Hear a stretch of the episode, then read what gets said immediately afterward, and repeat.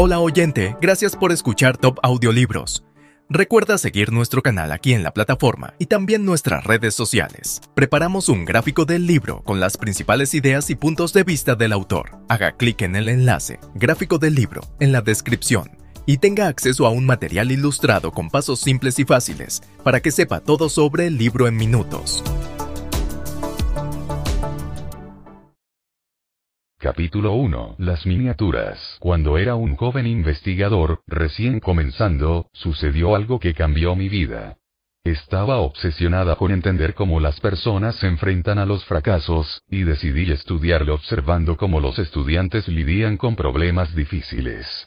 Así que llevé a los niños uno a la vez a una habitación de su escuela, los acomodé y luego les di una serie de rompecabezas para resolver. Los primeros fueron bastante fáciles, pero los siguientes fueron difíciles. Mientras los estudiantes gruñían, sudaban y trabajaban, observé sus estrategias y probé lo que estaban pensando y sintiendo. Esperaba diferencias entre los niños en la forma en que enfrentaban la dificultad, pero vi algo que nunca esperé. Enfrentado a los difíciles rompecabezas, un niño de 10 años de edad, levantó su silla, se frotó las manos, se golpeó los labios y gritó, Me encantan los desafíos.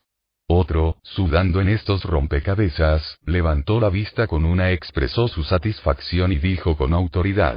Sabes, esperaba que esto fuera informativo. ¿Qué hay de malo con ellos? Me preguntaba. Siempre pensé que te habías enfrentado al fracaso, no te habías enfrentado al fracaso. Nunca pensé que alguien amaba el fracaso. ¿Fueron estos niños extraterrestres o estaban en algo? Todos tienen un modelo a seguir, alguien que señaló el camino hacia un momento crítico en sus vidas. Estos niños fueron mis modelos a seguir. Obviamente sabían algo que yo no sabía y estaba decidida a resolverlo, a comprender el tipo de mentalidad que podría convertir un fracaso en un regalo. ¿Qué sabían ellos? Sabían que las cualidades humanas, como las habilidades intelectuales, podían ser cultivadas. Y eso es lo que estaban haciendo, volverse más inteligentes.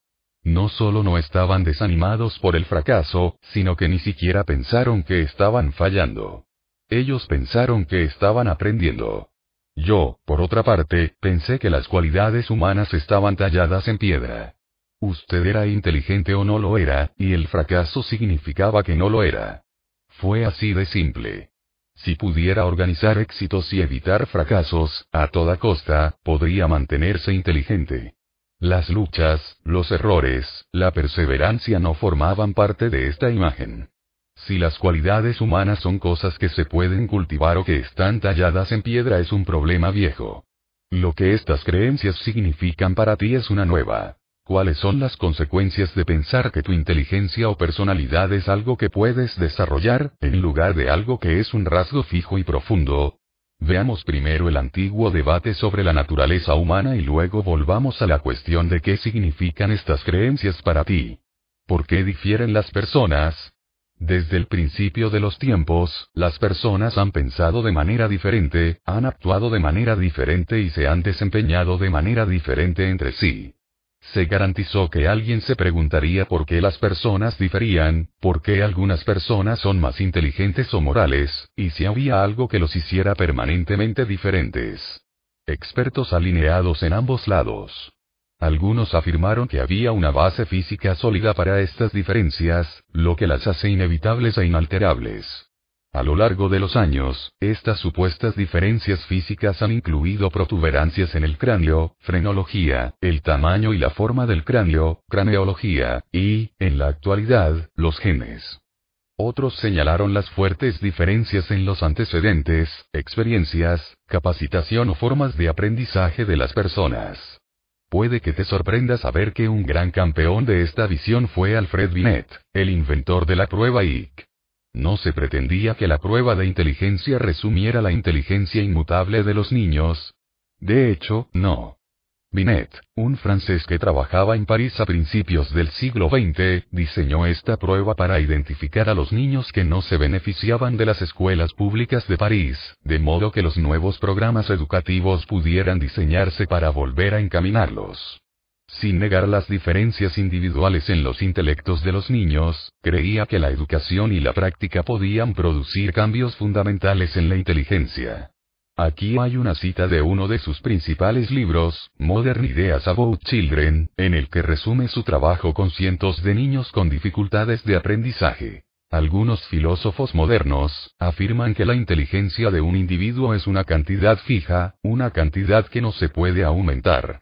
Debemos protestar y reaccionar contra este pesimismo brutal, con práctica, entrenamiento y, sobre todo, método, logramos aumentar nuestra atención, nuestra memoria, nuestro juicio y, literalmente, ser más inteligentes de lo que éramos antes. Quien tiene razón hoy la mayoría de los expertos están de acuerdo en que no es ni, no es naturaleza o crianza, genes o medio ambiente. Desde la concepción en adelante, hay un constante dar y recibir entre los dos. De hecho, como lo expresó Gilbert Gottlieb, un eminente neurocientífico, no solo los genes y el entorno cooperan a medida que nos desarrollamos, sino que los genes requieren información del entorno para funcionar correctamente. Al mismo tiempo, los científicos están aprendiendo que las personas tienen más capacidad para el aprendizaje a lo largo de toda la vida y el desarrollo cerebral de lo que nunca pensaron.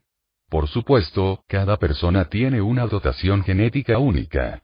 Las personas pueden comenzar con diferentes temperamentos y diferentes actitudes, pero está claro que la experiencia, la capacitación y el esfuerzo personal los llevan al resto del camino. Robert Sternberg, el gurú actual de la inteligencia, escribe que el factor principal para que las personas adquieran experiencia no es una habilidad previa fija, sino un compromiso intencional. O, como reconoció su precursor Binet, no siempre son las personas las que comienzan los más inteligentes que terminan los más inteligentes. ¿Qué significa todo esto para ti? Las dos miniaturas. Una cosa es que los expertos expresen sus opiniones sobre temas científicos. Otra cosa es entender cómo estas opiniones se aplican a usted. Durante 30 años, mi investigación ha demostrado que la visión que adopta para usted afecta profundamente la forma en que lleva su vida. Puede determinar si usted se convierte en la persona que desea ser y si logra las cosas que valora. ¿Cómo sucedió esto? ¿Cómo puede una simple creencia tener el poder de transformar tu psicología y, como resultado, tu vida? Creer que tus cualidades están grabadas en piedra, la mentalidad fija, crea una urgencia para demostrarte una y otra vez. Si solo tienes una cierta cantidad de inteligencia, cierta personalidad y cierto carácter moral, bueno, entonces es mejor que demuestres que tienes una buena dosis de ellos. Simplemente no sería bueno verse o sentirse deficiente en estas características más básicas. Algunos de nosotros estamos entrenados en esta mentalidad desde una edad temprana. Incluso cuando era niña, estaba enfocada en ser inteligente, pero la mentalidad fija estaba realmente marcada por la señora Wilson, mi maestra de sexto grado. A diferencia de Alfred Binet, ella creía que las puntuaciones de sí de la gente contaban toda la historia de quiénes eran. Estábamos sentados alrededor de la sala en orden IC, y solo se podía confiar en los estudiantes de IC más altos para llevar la bandera, aplaudir los borradores o llevar una nota al director. Aparte de los dolores de estómago diarios que provocaba con su postura de juicio, estaba creando una mentalidad en la que todos los miembros de la clase tenían un objetivo que los consumía. Parecer inteligente, no parecer tonto. ¿A quién le importaba o disfrutaba aprender cuando todo nuestro ser estaba en juego cada vez que nos hacía una prueba o nos llamaba a clase? He visto a tantas personas con este único objetivo de probarse a sí mismos. En el aula, en sus carreras y en sus relaciones. Cada situación requiere una confirmación de su inteligencia, personalidad o carácter. Cada situación es evaluada. ¿Tendré éxito o fracasaré? ¿Me veré inteligente o tonto? ¿Seré aceptado o rechazado? ¿Me sentiré como un ganador o un perdedor? Pero nuestra sociedad no valora la inteligencia, la personalidad y el carácter. ¿No es normal querer estos rasgos? Sí, pero y hay otra forma de pensar en la que estos rasgos no son simplemente una mano con la que tienes que lidiar y con la que convives, siempre tratando de convencerte a ti mismo y a los demás de que tienes una escalera real cuando estás secretamente preocupado, es un par de decenas. En esta forma de pensar, la mano que se te da es solo el punto de partida para el desarrollo. Esta mentalidad de crecimiento se basa en la creencia de que tus cualidades básicas son cosas que puedes cultivar a través de tus esfuerzos, tus estrategias y la ayuda de otros. Aunque las personas pueden diferir en todas las formas, en sus talentos y aptitudes, intereses o temperamentos iniciales, todos pueden cambiar y crecer a través de la aplicación y la experiencia. Las personas con esta mentalidad creen que cualquier persona puede ser cualquier cosa, que cualquier persona con una motivación educación adecuada puede convertirse en Einstein o Beethoven.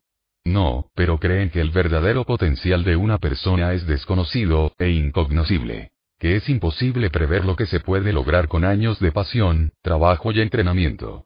¿Sabías que Darwin y Tolstoy eran considerados niños comunes y corrientes? Que Ben Hogan, uno de los mejores golfistas de todos los tiempos, fue completamente descoordinado y sin gracia como un niño, que la fotógrafa Cindy Sherman, que ha estado en prácticamente todas las listas de los artistas más importantes del siglo XX, falló su primer curso de fotografía, que Geraldine Page, una de nuestras mejores actrices, fue aconsejada a renunciar por falta de talento, puedes ver cómo la creencia de que se pueden desarrollar cualidades preciadas crea una pasión por el aprendizaje. ¿Por qué perder el tiempo demostrando una y otra vez cuán grande eres, cuando podrías estar mejorando? ¿Por qué ocultar las deficiencias en lugar de superarlas? ¿Por qué buscar amigos o socios que solo apuntalarán tu autoestima en lugar de aquellos que también te desafiarán a crecer? ¿Y por qué buscar lo probado y verdadero, en lugar de las experiencias que te estirarán?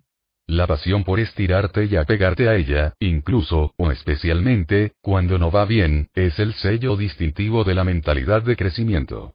Esta es la mentalidad que permite a las personas prosperar durante algunos de los momentos más difíciles de sus vidas. Una vista desde las dos minutas. Para darte una mejor idea de cómo funcionan las dos mentalidades, imagina, tan vívidamente como puedas, que eres un adulto joven que está teniendo un mal día. Un día, vas a una clase que es realmente importante para ti y que te gusta mucho. El profesor devuelve los documentos de medio término a la clase. Tienes un C más. Estás muy decepcionado. Esa noche, en el camino de regreso a su hogar, descubre que ha recibido una multa de estacionamiento. Estando realmente frustrado, llamas a tu mejor amigo para compartir tu experiencia, pero te sientes descartado. ¿Qué pensarías? ¿Qué sentirías? ¿Qué harías? Cuando le pregunté a las personas con mentalidad fija, esto es lo que dijeron. Me sentiría como un rechazo. Soy un fracaso total. Soy un idiota. Soy un perdedor. Me sentiría inútil y tonto, todos son mejores que yo. Soy limo. En otras palabras, verían lo que sucedió como una medida directa de su competencia y valor. Esto es lo que pensarían acerca de sus vidas. Mi vida es lamentable. No tengo vida. A alguien de arriba no le gusto. El mundo está dispuesto a atraparme. Destrúyeme. Punto. Nadie me quiere, todos me odian. Punto. La vida es injusta y todos los esfuerzos son inútiles. Punto. La vida apesta. Soy estúpido. Nunca me pasa nada bueno. Soy la persona más desafortunada en esta tierra. Disculpe, ¿hubo muerte y destrucción, o solo una calificación, un boleto y una mala llamada telefónica? ¿Son estas personas justas con baja autoestima? ¿O los pesimistas que llevan tarjetas? No. Cuando no están lidiando con el fracaso, se sienten tan dignos y optimistas, y brillantes y atractivos, como las personas con mentalidad de crecimiento. Entonces, ¿cómo se las arreglarían? No me molestaría en dedicar tanto tiempo y esfuerzo a hacer las cosas bien. En otras palabras, no dejes que nadie te mida de nuevo. No hagas nada. Quédate en la cama. Comer. Punto. Gritarle a alguien si tengo la oportunidad de hacerlo. Comer chocolate. Punto. Escuchar música y hacer pucheros. Ir a mi armario y sentarme allí. Elegir una pelea con alguien. Llorar rompe algo. ¿Qué hay que hacer? ¿Qué hay para hacer? Sabes, cuando escribí la billeta, intencionalmente hice la calificación de C+, no una F. Era un término medio en lugar de una final. Era una multa de estacionamiento, no un accidente automovilístico fueron una especie de cepillado, no rechazados de plano. No sucedió nada catastrófico o irreversible. Sin embargo, a partir de esta materia prima, la mentalidad fija creó la sensación de fracaso total y parálisis. Cuando les di a las personas con mentalidad de crecimiento la misma billeta, esto es lo que dijeron. Pensarían. Tengo que esforzarme más en clase, tener más cuidado al estacionar el auto y preguntarme si mi amigo tuvo un mal día. Él se más me diría que tendría que trabajar mucho más en la clase, pero tengo el resto del semestre para mejorar mi calificación. Hubo muchos, muchos más así, pero creo que entiendes la idea. Ahora, ¿cómo se las arreglarían? Directamente. Comenzaría a pensar en estudiar más duro, o estudiar de otra manera, para mi próxima prueba en esa clase, pagaría el boleto y resolvía las cosas con mi mejor amigo la próxima vez que hablemos. Miraría lo que estaba mal en mi examen, resolvía hacerlo mejor, pagaré la multa de estacionamiento y llamaría a mi amiga para decirle que estaba molesta el día anterior. Trabaja duro en mi próximo periódico, habla con el maestro, ten más cuidado donde estaciono o cuestiono el boleto, y averigua qué le pasa a mi amigo. No tienes que tener una mentalidad u otra para estar molesto. ¿Quién no sería cosas como una mala calificación o un rechazo de un amigo o ser querido, no son eventos divertidos. Nadie golpeaba sus labios con gusto. Sin embargo, aquellas personas con una mentalidad de crecimiento no se etiquetaban a sí mismas y se lanzaban las manos. A pesar de que se sentían angustiados, estaban listos para asumir riesgos, enfrentar los desafíos y seguir trabajando en ellos. ¿Qué hay de nuevo? ¿Es esta una idea tan novedosa? Tenemos muchos refranes que enfatizan la importancia del riesgo y el poder de la persistencia, como nada aventurado, nada ganado y si al principio no tienes éxito, inténtalo, inténtalo de nuevo Roma no se construyó. Un día. Por cierto, me encantó saber que los italianos tienen la misma expresión. Lo que es realmente sorprendente es que las personas con una mentalidad fija no estarían de acuerdo. Para ellos, es nada aventurado, nada perdido. Si al principio no tienes éxito, probablemente no tengas la habilidad. Si Roma no se construyó en un día, tal vez no fue para ser. En otras palabras, el riesgo y el esfuerzo son dos cosas que podrían revelar sus insuficiencias y demostrar que no estaba a la altura de la tarea. De hecho, es sorprendente ver el grado en que las personas con una mentalidad fija no creen en esforzarse o obtener ayuda. Lo que también es nuevo es que las ideas de las personas sobre el riesgo y el esfuerzo surgen de su mentalidad más básica. No es solo que algunas personas reconocen el valor de desafiarse a sí mismos y la importancia del esfuerzo. Nuestra investigación ha demostrado que esto viene directamente de la mentalidad de crecimiento. Cuando enseñamos a las personas la mentalidad de crecimiento, con su enfoque en el desarrollo, siguen estas ideas sobre el desafío y el esfuerzo. Del mismo modo, no es solo que a algunas personas les desagrada el desafío y el esfuerzo. Cuando nosotros, temporalmente, ponemos a las personas en una mentalidad fija, con su enfoque en rasgos permanentes, rápidamente temen el desafío y devalúan el esfuerzo. A menudo vemos libros con títulos como Los 10 secretos de las personas más exitosas del mundo que se agolpan en los estantes de las librerías, y estos libros pueden dar muchos consejos útiles pero por lo general son una lista de punteros desconectados, como toma más riesgos. O cree en ti mismo. Mientras te quedas admirando a las personas que pueden hacer eso, nunca está claro cómo encajan estas cosas o cómo podrías nunca. Convertirse de esa manera así que estás inspirado por unos días, pero básicamente las personas más exitosas del mundo aún tienen sus secretos. En cambio, cuando empieces a entender las mentalidades fijas y de crecimiento, verás exactamente cómo una cosa lleva a la otra. Como la creencia de que tus cualidades están talladas en piedra conduce a una gran cantidad de pensamientos y acciones, y como la creencia de que tus cualidades se puede cultivar, lo que conduce a una gran cantidad de pensamientos y acciones diferentes, que lo llevan por un camino completamente diferente. Es lo que los psicólogos llamamos una experiencia. No solo he visto esto en mi investigación cuando enseñamos a las personas una nueva mentalidad, sino que recibo cartas todo el tiempo de personas que han leído mi trabajo. Se reconocen a sí mismos. Al leer tu artículo, literalmente me encontré diciendo una y otra vez. Este soy yo, este soy yo. Ellos ven las conexiones. Tu artículo me dejó completamente impresionado. Sentí que había descubierto el secreto del universo. Ellos sienten que sus mentes se reorientan. Ciertamente puedo informar que una especie de revolución personal está ocurriendo en mi propio pensamiento, y este es un sentimiento emocionante. Y pueden poner este nuevo pensamiento en práctica para ellos mismos y para los demás. Su trabajo me ha permitido transformar mi trabajo con niños y ver la educación a través de una lente diferente o solo quería hacerles saber qué impacto, a nivel personal y práctico, su investigación sobresaliente ha tenido para cientos de estudiantes. También recibo muchas de estas cartas de entrenadores y líderes empresariales. AutoInsight. Quien tiene vistas exactas a sus activos y limitaciones, bueno, tal vez las personas con una mentalidad de crecimiento no creen que sean Einstein o Beethoven, pero no es más probable que tengan opiniones infladas de sus capacidades y que intenten cosas de las que no son capaces. De hecho, los estudios muestran que las personas son terribles al estimar sus habilidades. Recientemente, nos propusimos ver quién tiene más probabilidades de hacer esto. Claro, encontramos que las personas desestimaron enormemente su rendimiento y su capacidad. Pero fueron los que tenían una mentalidad fija los que explicaron casi toda la inexactitud. Las personas con la mentalidad de crecimiento eran increíblemente precisas. Cuando lo piensas, esto tiene sentido. Sí, al igual que aquellos con una mentalidad de crecimiento, cree que puede desarrollarse, entonces está abierto a la información precisa sobre sus habilidades actuales, incluso si es poco halagüeño.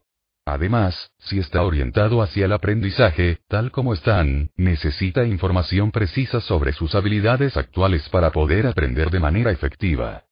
Sin embargo, si todo es una buena noticia o una mala noticia sobre sus rasgos preciosos, como sucede con las personas de mentalidad fija, la distorsión casi inevitablemente entra en escena. Algunos resultados se magnifican, otros se explican y, antes de que te des cuenta, no te conoces a ti mismo. Howard Garner, en su libro Extraordinary Means, concluyó que los individuos excepcionales tienen un talento especial para identificar sus propias fortalezas y debilidades. Es interesante que aquellos con la mentalidad de crecimiento parecen tener ese talento. ¿Qué hay en la tienda? La otra cosa que las personas excepcionales parecen tener es un talento especial para convertir los reveses de la vida en éxitos futuros. Los investigadores de la creatividad coinciden. En una encuesta de 143 investigadores de la creatividad, hubo un amplio acuerdo sobre el ingrediente número uno en el logro creativo. Y fue exactamente el tipo de perseverancia y resistencia producida por la mentalidad de crecimiento. Puede que se pregunte nuevamente, ¿cómo puede una creencia conducir a todo esto? El amor al desafío, la creencia en el esfuerzo, la resistencia frente a los contratiempos y un mayor éxito, más creativo. En los capítulos que siguen, verás exactamente cómo sucede esto. Cómo la mentalidad cambia lo que las personas luchan y lo que ven como éxito cómo cambian la definición, la importancia y el impacto del fracaso. Y cómo cambian el significado más profundo del esfuerzo. Verás cómo estas mentalidades se desarrollan en la escuela, en los deportes, en el lugar de trabajo y en las relaciones. Verás de dónde vienen y cómo se pueden cambiar. Haz crecer tu mentalidad. ¿Qué mentalidad tienes? Responde estas preguntas sobre la inteligencia. Lea cada declaración y decida si está de acuerdo o no con la mayoría. 1. Tu inteligencia es algo muy básico sobre ti que no puedes cambiar mucho. 2. Puedes aprender cosas nuevas, pero realmente no puedes cambiar lo inteligente que eres. 3. No importa cuánta inteligencia tengas, siempre puedes cambiarla bastante. 4. Siempre puedes cambiar sustancialmente lo inteligente que eres. Las preguntas 1 y 2 son las preguntas de mentalidad fija. Las preguntas 3 y 4 reflejan la mentalidad de crecimiento. ¿Con qué mentalidad estabas de acuerdo? Puede ser una mezcla, pero la mayoría de las personas se inclinan hacia uno u otro. También tienes creencias sobre otras habilidades. Puedes sustituir inteligencia artística, habilidad deportiva o habilidad empresarial por inteligencia. Pruébelo. No son solo tus habilidades. Son tus cualidades personales también. Mire estas afirmaciones sobre la personalidad y el carácter y decida si está de acuerdo o no en su mayoría con cada una. 1. Eres un cierto tipo de persona, y no hay mucho que se pueda hacer para cambiar eso realmente. 2. No importa qué tipo de persona seas, siempre puedes cambiar sustancialmente. 3. Puedes hacer las cosas de manera diferente, pero las partes importantes de quién eres realmente no se pueden cambiar. 4. Siempre puedes cambiar cosas básicas sobre el tipo de persona que eres. Aquí, las preguntas 1 y 3 son las preguntas de mentalidad fija y las preguntas 2 y 4 reflejan la mentalidad de crecimiento. ¿Con qué estás de acuerdo? ¿Se diferenció de tu mentalidad de inteligencia? Puede. Tu mentalidad de inteligencia entra en juego cuando las situaciones involucran una habilidad mental. Su mentalidad de personalidad entra en juego en situaciones que involucran sus cualidades personales, por ejemplo, cuán confiable, cooperativa, humanitaria o socialmente calificada es. La mentalidad fija te hace preocuparte por cómo serás juzgado. La mentalidad de crecimiento te hace preocuparte por mejorar. Hola oyente, gracias por escuchar Top Audiolibros. Recuerda seguir nuestro canal aquí en la plataforma y también nuestras redes sociales. Preparamos un gráfico del libro con las principales ideas y puntos de vista del autor. Haga clic en el enlace, gráfico del libro, en la descripción y tenga acceso a un material ilustrado con pasos simples y fáciles para que sepa todo sobre el libro en minutos. Aquí hay algunas formas más de pensar acerca de la mentalidad. Piensa en alguien que conozcas que esté empapado en la mentalidad fija. Piensa en cómo siempre están tratando de probarse a sí mismos y en cómo son muy sensibles a equivocarse o cometer errores. ¿Alguna vez te preguntaste por qué eran así? ¿Eres así? Ahora puedes empezar a entender por qué. Piense en alguien que conozca que tenga experiencia en la mentalidad de crecimiento, alguien que entienda que se pueden cultivar cualidades importantes. Piensa en la forma en que se enfrentan a los obstáculos. Piensa en las cosas que hacen para estirarse. ¿Cuáles son algunas maneras en que le gustaría cambiar o estirarse? Bien, ahora imagina que has decidido aprender un nuevo idioma y te has inscrito en una clase. Unas pocas sesiones en el curso, el instructor lo llama al frente de la sala y comienza a hacerle preguntas una tras otra. Ponte en una mentalidad fija. Tu habilidad está en la línea. Puedes sentir los ojos de todos en ti. Puedes ver la cara del instructor evaluándote. Siente la tensión, siente que tu ego se eriza y vacila. ¿Qué más estás pensando y sintiendo? Ahora ponte en una mentalidad de crecimiento. Eres un novato, por eso estás aquí. Estás aquí para aprender. El profesor es un recurso para el aprendizaje. Siente la tensión dejarte. Siente que tu mente se abre. El mensaje es, puedes cambiar tu mentalidad. Capítulo 2. Dentro de los Minsets. Cuando era una mujer joven, quería una compañera de príncipe. Muy guapo, muy exitoso. Un queso grande. Quería una carrera glamorosa, pero nada demasiado difícil o arriesgado. Y quería que todo viniera a mí como una validación de quién era yo. Pasarían muchos años antes de que estuviera satisfecho.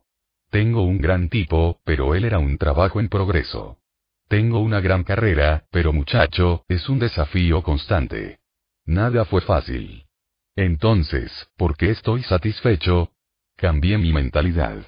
Lo cambié por mi trabajo. Un día, mi estudiante de doctorado, Mary Bandura, y yo estábamos tratando de entender por qué algunos estudiantes estaban tan atrapados en probar su capacidad, mientras que otros solo podían dejarlo ir y aprender. De repente, nos dimos cuenta de que había dos significados para la habilidad, no uno. Una habilidad fija que necesita ser probada, y una habilidad cambiante que puede desarrollarse a través del aprendizaje. Así nacieron las mentalidades. Supe al instante cuál tenía. Me di cuenta por qué siempre había estado tan preocupado por los errores y fallas. Y reconocí por primera vez que tenía una opción. Cuando entras en una mentalidad, entras en un mundo nuevo. En un mundo, el mundo de rasgos fijos, el éxito consiste en demostrar que eres inteligente o talentoso. Validándote a ti mismo. En el otro, el mundo de cualidades cambiantes, se trata de esforzarse para aprender algo nuevo desarrollando usted mismo. En un mundo, el fracaso se trata de tener un contratiempo. Obtener una mala nota. Perdiendo un torneo. Siendo despedido. Siendo rechazado significa que no eres inteligente o talentoso. En el otro mundo, el fracaso se trata de no crecer. No alcanzar las cosas que valoras. Significa que no estás cumpliendo tu potencial. En un mundo, el esfuerzo es algo malo. Es, como el fracaso, significa que no eres inteligente o talentoso. Si lo fueras, no necesitarías esfuerzo. En el otro mundo, el esfuerzo es lo que te hace inteligente o talentoso. Tienes una opción. Las mentalidades son solo creencias. Son creencias poderosas, pero son solo algo en tu mente, y puedes cambiar de opinión.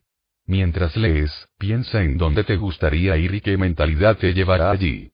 ¿Es el éxito sobre el aprendizaje, o que le está inteligente? Benjamin Barber, un eminente teórico político, dijo una vez. No divido al mundo entre débiles y fuertes, o los éxitos y los fracasos, divido el mundo entre aprendices y no aprendices.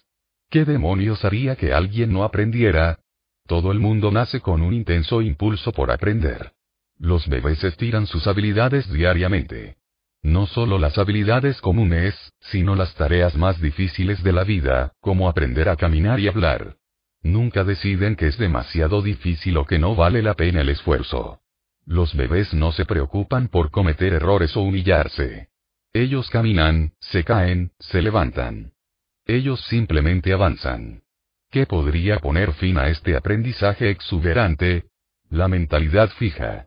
Tan pronto como los niños son capaces de evaluarse a sí mismos, algunos de ellos tienen miedo de los desafíos. Tienen miedo de no ser inteligentes. He estudiado a miles de personas en edad preescolar, y es impresionante cuántos rechazan la oportunidad de aprender.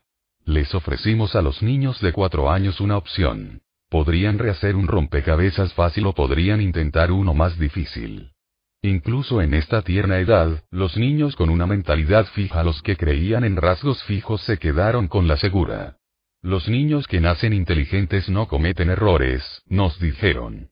Los niños con mentalidad de crecimiento, los que creían que podías ser más inteligente, pensaron que era una elección extraña. ¿Por qué me preguntas esto, señora? ¿Por qué alguien querría seguir haciendo el mismo rompecabezas una y otra vez? Ellos eligieron uno difícil uno tras otro. Me muero por resolverlos, exclamó una niña. Así que los niños con la mentalidad fija quieren asegurarse de que tengan éxito. Las personas inteligentes siempre deben tener éxito. Pero para los niños con mentalidad de crecimiento, el éxito consiste en estirarse ellos mismos. Se trata de volverse más inteligente. Una niña de séptimo grado lo resumió. Creo que la inteligencia es algo para lo que tienes que trabajar, no solo se te da, la mayoría de los niños, si no están seguros de una respuesta, no levantarán la mano para responder la pregunta. Pero lo que normalmente hago es levantar la mano, porque si me equivoco, mi error se corregirá. O levanto la mano y digo, ¿cómo se resolvería esto? O no entiendo esto. ¿Me puedes ayudar? Solo haciendo eso estoy aumentando mi inteligencia. Más allá de los rompecabezas, una cosa es dejar pasar un rompecabezas.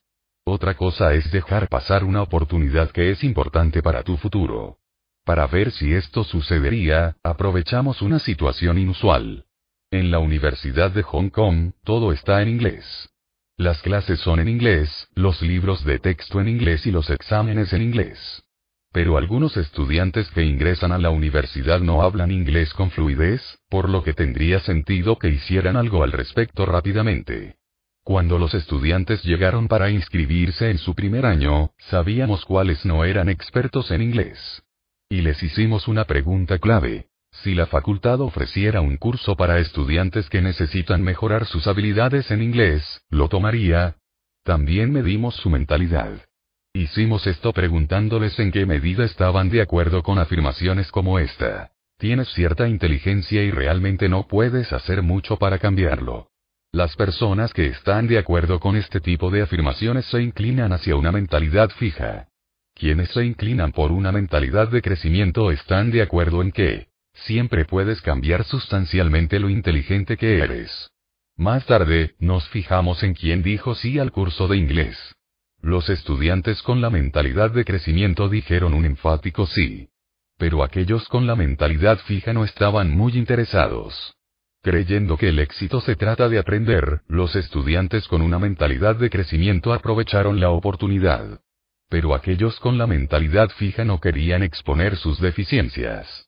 En cambio, para sentirse inteligentes a corto plazo, estaban dispuestos a poner en riesgo sus carreras universitarias.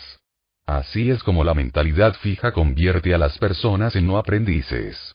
Las ondas cerebrales cuentan la historia. Incluso puedes ver la diferencia en las ondas cerebrales de las personas. Personas con ambas mentalidades entraron en nuestro laboratorio de ondas cerebrales en Colombia. A medida que respondían preguntas difíciles y recibían comentarios, teníamos curiosidad acerca de cuando sus ondas cerebrales les mostrarían estar interesados y atentos. Las personas con una mentalidad fija solo estaban interesadas cuando la retroalimentación se reflejaba en su capacidad. Sus ondas cerebrales les mostraron prestar mucha atención cuando se les dijo si sus respuestas eran correctas o incorrectas. Pero cuando se les presentó información que podría ayudarles a aprender, no hubo signos de interés. Incluso cuando obtuvieron una respuesta incorrecta, no estaban interesados en saber cuál era la respuesta correcta.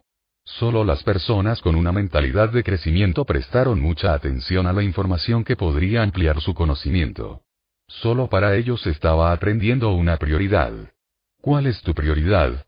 Si tuvieras que elegir, ¿cuál sería? ¿Cargas de éxito y validación o mucho desafío? No es solo en las tareas intelectuales que las personas tienen que tomar estas decisiones. Las personas también tienen que decidir qué tipo de relaciones quieren. ¿Las que refuerzan sus egos o las que los desafían a crecer? ¿Quién es tu compañero ideal? Hicimos esta pregunta a los adultos jóvenes, y esto es lo que nos dijeron. Las personas con la mentalidad fija dijeron que el compañero ideal sería, ponlos en un pedestal. Haz que se sientan perfectos. Adoraos. En otras palabras, la pareja perfecta consagraría sus cualidades fijas. Mi esposo dice que solía sentirse así, que quería ser el dios de la religión de una persona, la de su compañero. Afortunadamente, rechazó esta idea antes de conocerme. Las personas con una mentalidad de crecimiento esperaban un tipo diferente de pareja. Dijeron que su compañero ideal era alguien que, mira sus faltas y ayúdales a trabajar en ellas. Desafíalos a convertirse en una mejor persona.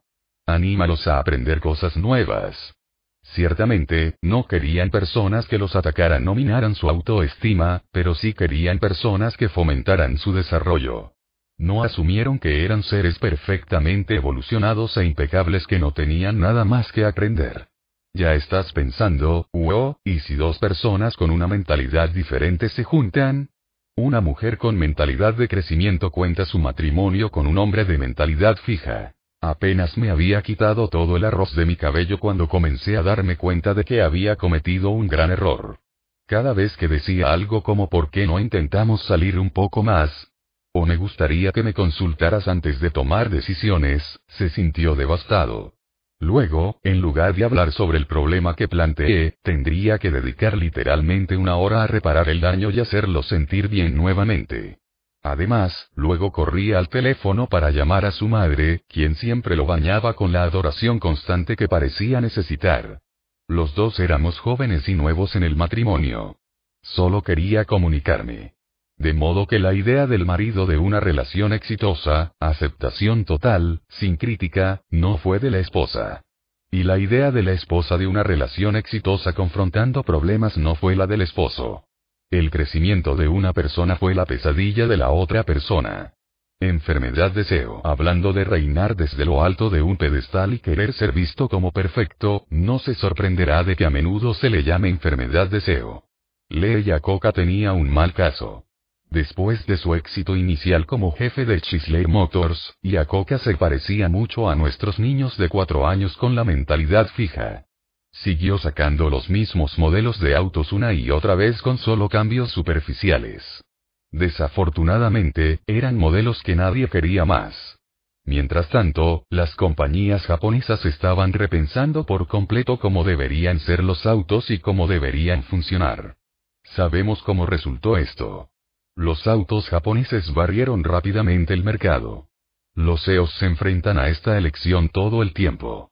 ¿Deben enfrentar sus defectos o deben crear un mundo donde no tengan ninguno? Lee Yacoca eligió este último.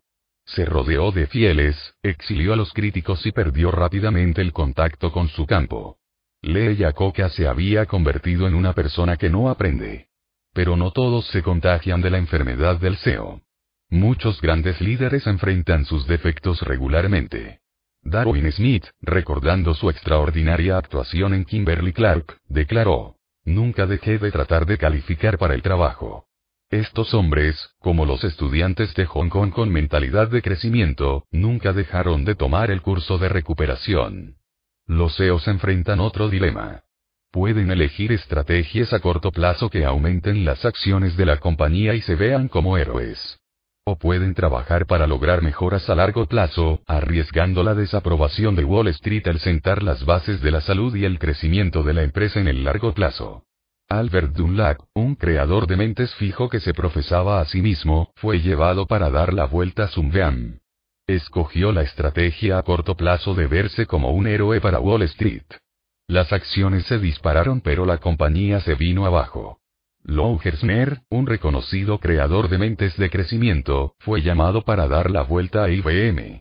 Cuando comenzó la enorme tarea de revisar la cultura y las políticas de IBM, los precios de las acciones se estancaron y Wall Street se burló. Lo llamaron un fracaso.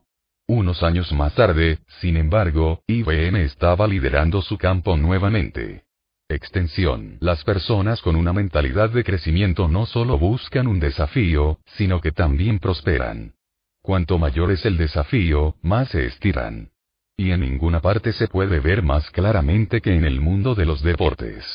Puedes ver a la gente estirarse y crecer. Mia Am, la mejor estrella del fútbol femenino de su época, lo dice directamente. Toda mi vida he estado jugando, lo que significa que me he desafiado a mí misma con jugadores mayores, más grandes, más hábiles, más experimentados, en resumen, mejores que yo. Primero jugó con su hermano mayor. Luego, a las 10, se unió al equipo de niños de 11 años. Luego se lanzó al equipo universitario número uno en los Estados Unidos. Cada día intentaba jugar a su nivel, y estaba mejorando más rápido de lo que jamás había soñado. Patricia Miranda era una niña gordita y poco atlética de secundaria que quería luchar. Después de una mala paliza en el tapete, le dijeron, Eres una broma. Primero lloró, luego sintió. Eso realmente determinó mi resolución, tenía que seguir adelante y tenía que saber si el esfuerzo, el enfoque y la creencia y el entrenamiento de alguna manera podría legitimarme como luchador. ¿De dónde sacó esto su resolución? Miranda fue criada en una vida sin reto. Pero cuando su madre murió de un aneurisma a la edad de 40 años, a Miranda, de 10 años, se le ocurrió un principio.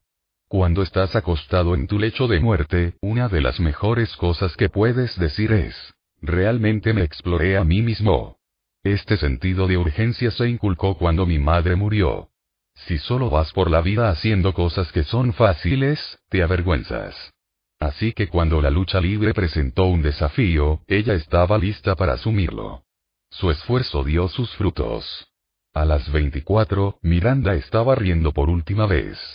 Ella ganó el puesto para su grupo de peso en el equipo olímpico de Estados Unidos y regresó a casa de Atenas con una medalla de bronce. ¿Y qué fue lo siguiente? Yale Law School. La gente le pidió que se quedara donde ya estaba en la cima, pero Miranda sintió que era más emocionante comenzar de nuevo por la parte inferior y ver en qué podría crecer esta vez.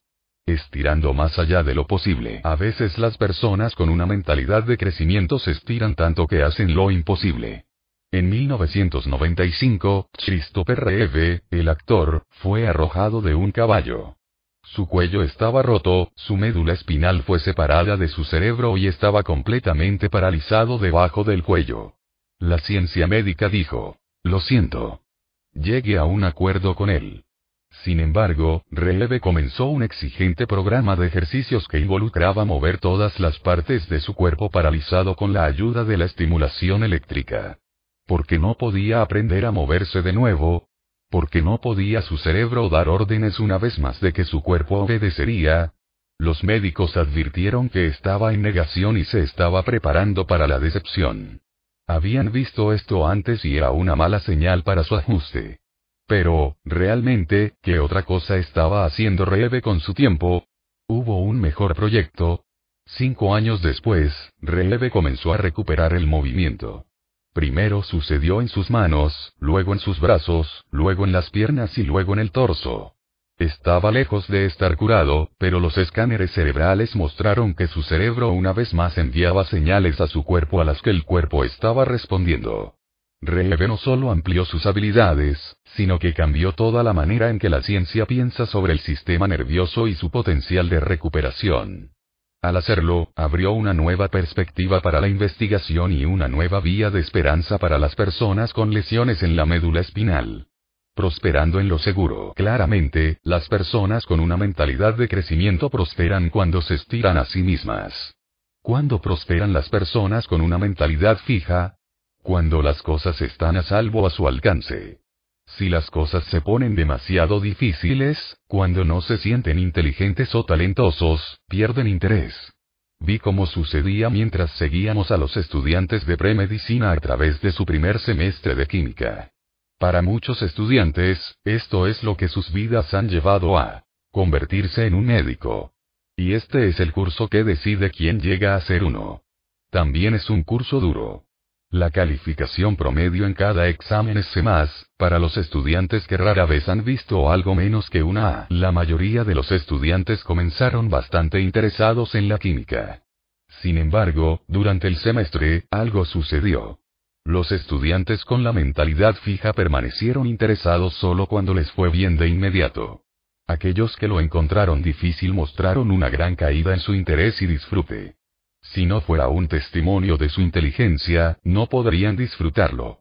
Cuanto más difícil se pone, informó un estudiante, más tengo que obligarme a leer el libro y estudiar para los exámenes.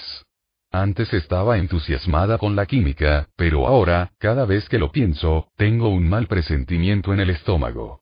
En contraste, los estudiantes con una mentalidad de crecimiento continuaron mostrando el mismo alto nivel de interés incluso cuando consideraron que el trabajo era muy desafiante. Es mucho más difícil para mí de lo que pensé, pero es lo que quiero hacer, así que eso me hace más decidida. Cuando me dicen que no puedo, realmente me animo. El desafío y el interés se dieron la mano. Vimos lo mismo en los estudiantes más jóvenes. Les dimos a los estudiantes de quinto grado intrigantes rompecabezas, que a todos les encantaron. Pero cuando los hicimos más difíciles, los niños con la mentalidad fija mostraron un gran salto en el disfrute. También cambiaron de opinión acerca de llevarse a casa para practicar. Está bien, puedes quedártelos. Yo ya los tengo, murmuró un niño. De hecho, no podían huir de ellos lo suficientemente rápido. Esto fue igual de cierto para los niños que fueron los mejores solucionadores de rompecabezas. Tener talento de rompecabezas no impidió el declive. Los niños con la mentalidad de crecimiento, por otro lado, no podían separarse de los problemas difíciles. Estos eran sus favoritos y estos eran los que querían llevarse a casa. ¿Podría escribir el nombre de estos rompecabezas? Preguntó un niño, para que mi mamá pueda comprarme un poco más cuando estos se agoten. Hace poco me interesó leer sobre Marina Semyonova, una gran bailarina y maestra rusa, que ideó una forma novedosa de seleccionar a sus alumnos. Fue una prueba inteligente para la mentalidad. Como dice un exalumno, sus estudiantes primero tienen que sobrevivir un periodo de prueba mientras ella observa para ver cómo reaccionas ante los elogios y la corrección. Los que responden mejor a la corrección se consideran dignos. En otras palabras, separa a los que se emocionan de lo que es fácil, lo que ya han dominado, de aquellos que se emocionan con lo que es difícil. Nunca olvidaré la primera vez que me oí decir, esto es difícil. Esto es divertido. Ese es el momento en que supe que estaba cambiando la mentalidad. Cuando te sientes inteligente, cuando eres impecable o cuando estás aprendiendo, la trama está a punto de engrosarse, porque en la mentalidad fija no es suficiente solo para tener éxito. No es suficiente parecer elegante y talentoso. Tienes que ser bastante impecable. Y tienes que ser impecable de inmediato. Le preguntamos a las personas, desde los estudiantes de primaria hasta los adultos jóvenes, ¿cuándo te sientes inteligente? Las diferencias fueron sorprendentes. Las personas con la mentalidad fija dijeron, es cuando no me equivoco. Cuando termino algo rápido y es perfecto. Cuando algo es fácil para mí, pero otras personas no pueden hacerlo. Se trata de ser perfecto ahora mismo. Pero las personas con mentalidad de crecimiento dijeron, cuando es realmente difícil, me esfuerzo mucho y puedo hacer algo que antes no podía hacer. O cuando trabajo en algo por mucho tiempo y empiezo a entenderlo. Para ellos no se trata de la perfección inmediata. Se trata de aprender algo a lo largo del tiempo. Enfrentar un desafío y progresar. Si tiene capacidad, ¿por qué debería necesitar aprender? En realidad, las personas con una mentalidad fija esperan poder aparecer por sí mismas, antes de que tenga lugar el aprendizaje. Después de todo, si lo tienes, lo tienes, y si no lo tienes, no lo tienes. Veo esto todo el tiempo. De todos los solicitantes de todo el mundo, mi departamento en Columbia admitió seis nuevos estudiantes graduados al año. Todos ellos tuvieron resultados asombrosos en los exámenes, calificaciones casi perfectas y excelentes recomendaciones de eruditos eminentes. Por otra parte, habían sido cortejados por las mejores escuelas de posgrado. Tomó un día que algunos de ellos se sintieran como impostores completos. Ayer fueron ocho. Hoy son fracasos. Esto es lo que pasa. Miran a la facultad con nuestra larga lista de publicaciones. Oh, Dios mío, no puedo hacer eso. Miran a los estudiantes avanzados que envían artículos para publicación y escriben propuestas de becas. Oh, Dios mío, no puedo hacer eso. Saben cómo hacerse exámenes y obtener calificaciones de A, pero no saben cómo hacerlo, todavía. Se olvidan de los todavía. No es para eso la escuela, para enseñar. Están allí para aprender a hacer estas cosas, no porque ya lo saben todo. Me pregunto si esto es lo que les pasó a Janet Koke y Stephen Glass. Ambos eran jóvenes reporteros que se dispararon a la cima, en artículos fabricados. Janet Koke ganó un premio Pulitzer por sus artículos del Washington Post sobre un niño de 8 años que era drogadicto. El niño no existía, y luego fue despojada de su premio. Stephen Glass era el niño prodigio de The New Republic, que parecía tener historias y fuentes con las que los periodistas solo soñaban. Las fuentes no existían y las historias no eran ciertas. Janet Koke y Stephen Glass debían ser perfectos de inmediato. Sentían que admitir la ignorancia los desacreditaría con sus colegas. Sentían que ya deberían ser como los grandes reporteros antes de realizar el arduo trabajo de aprender cómo, Éramos estrellas, estrellas precoces, escribió Stephen Glass, y eso era lo que importaba.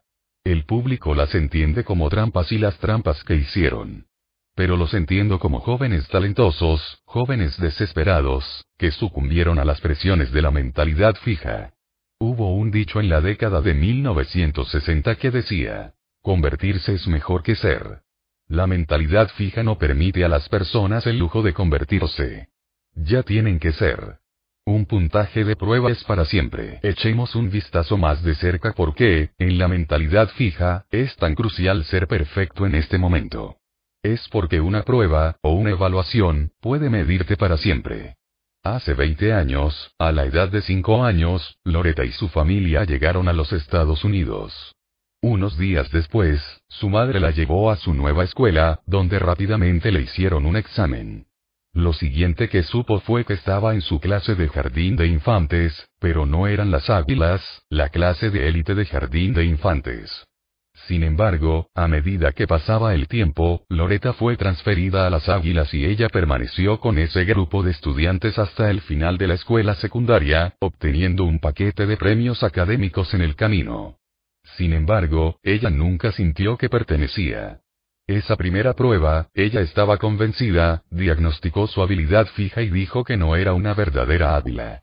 No importa que ella tenía cinco años y acababa de hacer un cambio radical en un nuevo país. O que tal vez no hubiera habido espacio en las águilas por un tiempo.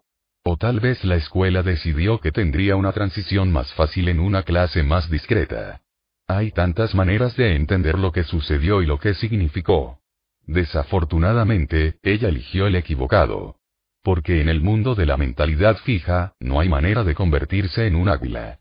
Si fueras un verdadero águila, habrías superado la prueba y habías sido aclamado como águila a la vez. ¿Es Loreta un caso raro, o este tipo de pensamiento es más común de lo que creemos? Para averiguarlo, les mostramos a los alumnos de quinto grado una caja de cartón cerrada y les dijimos que tenía una prueba dentro. Esta prueba, dijimos, mide una habilidad escolar importante. No les dijimos nada más. Luego les hicimos preguntas sobre la prueba. Primero, queríamos asegurarnos de que aceptaran nuestra descripción, por lo que les preguntamos. ¿Cuánto crees que esta prueba mide una habilidad escolar importante? Todos ellos habían tomado nuestra palabra por ello. Luego preguntamos. ¿Crees que esta prueba mide lo inteligente que eres? Y, ¿crees que esta prueba mide cuán inteligente serás cuando crezcas? Los estudiantes con una mentalidad de crecimiento habían tomado nuestra palabra de que la prueba medía una habilidad importante, pero no creían que midiera lo inteligentes que eran. Y ciertamente no pensaron que les diría lo inteligentes que serían cuando crecieran.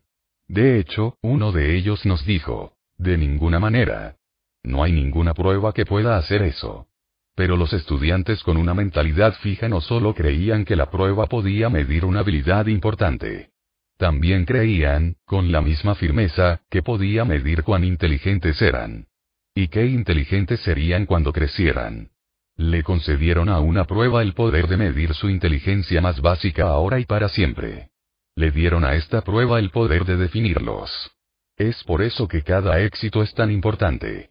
Otra mirada al potencial. Esto nos lleva de nuevo a la idea de potencial y a la pregunta de si las pruebas o los expertos pueden decirnos cuál es nuestro potencial, de qué somos capaces, cuál será nuestro futuro. La mentalidad fija dice que sí. Simplemente puede medir la capacidad fija en este momento y proyectarla en el futuro. Solo dale la prueba o pregunta al experto. No se necesita bola de cristal. Tan común es la creencia de que se puede conocer el potencial en este momento que Joseph P. Kennedy se sintió confiado al decirle a Morton Downey Jr. que sería un fracaso. ¿Qué había hecho Downey, más tarde un famoso personaje de televisión y autor, hecho? Por eso, había usado calcetines rojos y zapatos marrones en el Store Club, un lujoso club nocturno de Nueva York. Morton, le dijo Kennedy, no conozco a nadie que haya conocido en mi vida con calcetines rojos y zapatos marrones que hayan tenido éxito.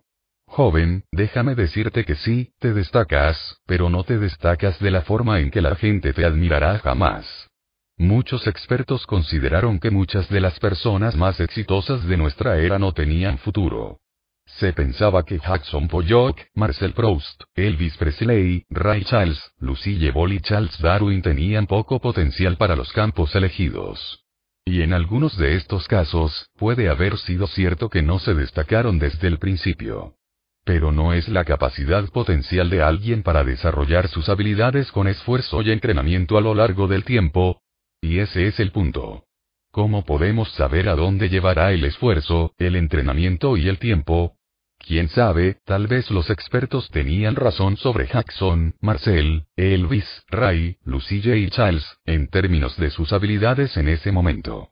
Tal vez aún no eran las personas en las que se convertirían. Una vez fui a una exposición en Londres de las primeras pinturas de Paul Cézanne. En mi camino hacia allí, me pregunté quién era Cézanne y cómo eran sus pinturas antes de ser el pintor que hoy conocemos. Tenía mucha curiosidad porque Cézanne es uno de mis artistas favoritos y el hombre que preparó el escenario para gran parte del arte moderno. Esto es lo que encontré. Algunas de las pinturas eran bastante malas. Eran escenas sobrecargadas, algunas violentas, con gente pintada de manera amateur. Aunque hubo algunas pinturas que anunciaron el último Cézanne, muchos no lo hicieron. No era talentoso el antiguo Cézanne, ¿O simplemente le tomó tiempo a Cézanne convertirse en Cézanne? Las personas con una mentalidad de crecimiento saben que se necesita tiempo para que el potencial florezca. Recientemente, recibí una carta enojada de un maestro que había tomado una de nuestras encuestas. La encuesta muestra a una estudiante hipotética, Jennifer, que obtuvo un 65% en un examen de matemáticas. Luego le pide a los maestros que nos digan cómo la tratarían. Los maestros con la mentalidad fija estaban más que felices de responder a nuestras preguntas. Sintieron que al conocer el puntaje de Jennifer, sabían quién era ella y de qué era capaz. Sus recomendaciones abundaron. El señor Riordan, por el contrario, estaba echando humo. Esto es lo que escribió. A quien le interese. Habiendo completado la parte del educador de su reciente encuesta, debo solicitar que mis resultados se excluyan del estudio. Siento que el estudio en sí es científicamente erróneo, desafortunadamente, la prueba utiliza una premisa defectuosa, y le pide a los maestros que hagan suposiciones sobre un estudiante determinado basándose únicamente en un número en una página, el rendimiento no puede basarse en una evaluación. No puede determinar la pendiente de una línea dada solo un punto, ya que no hay una línea para empezar.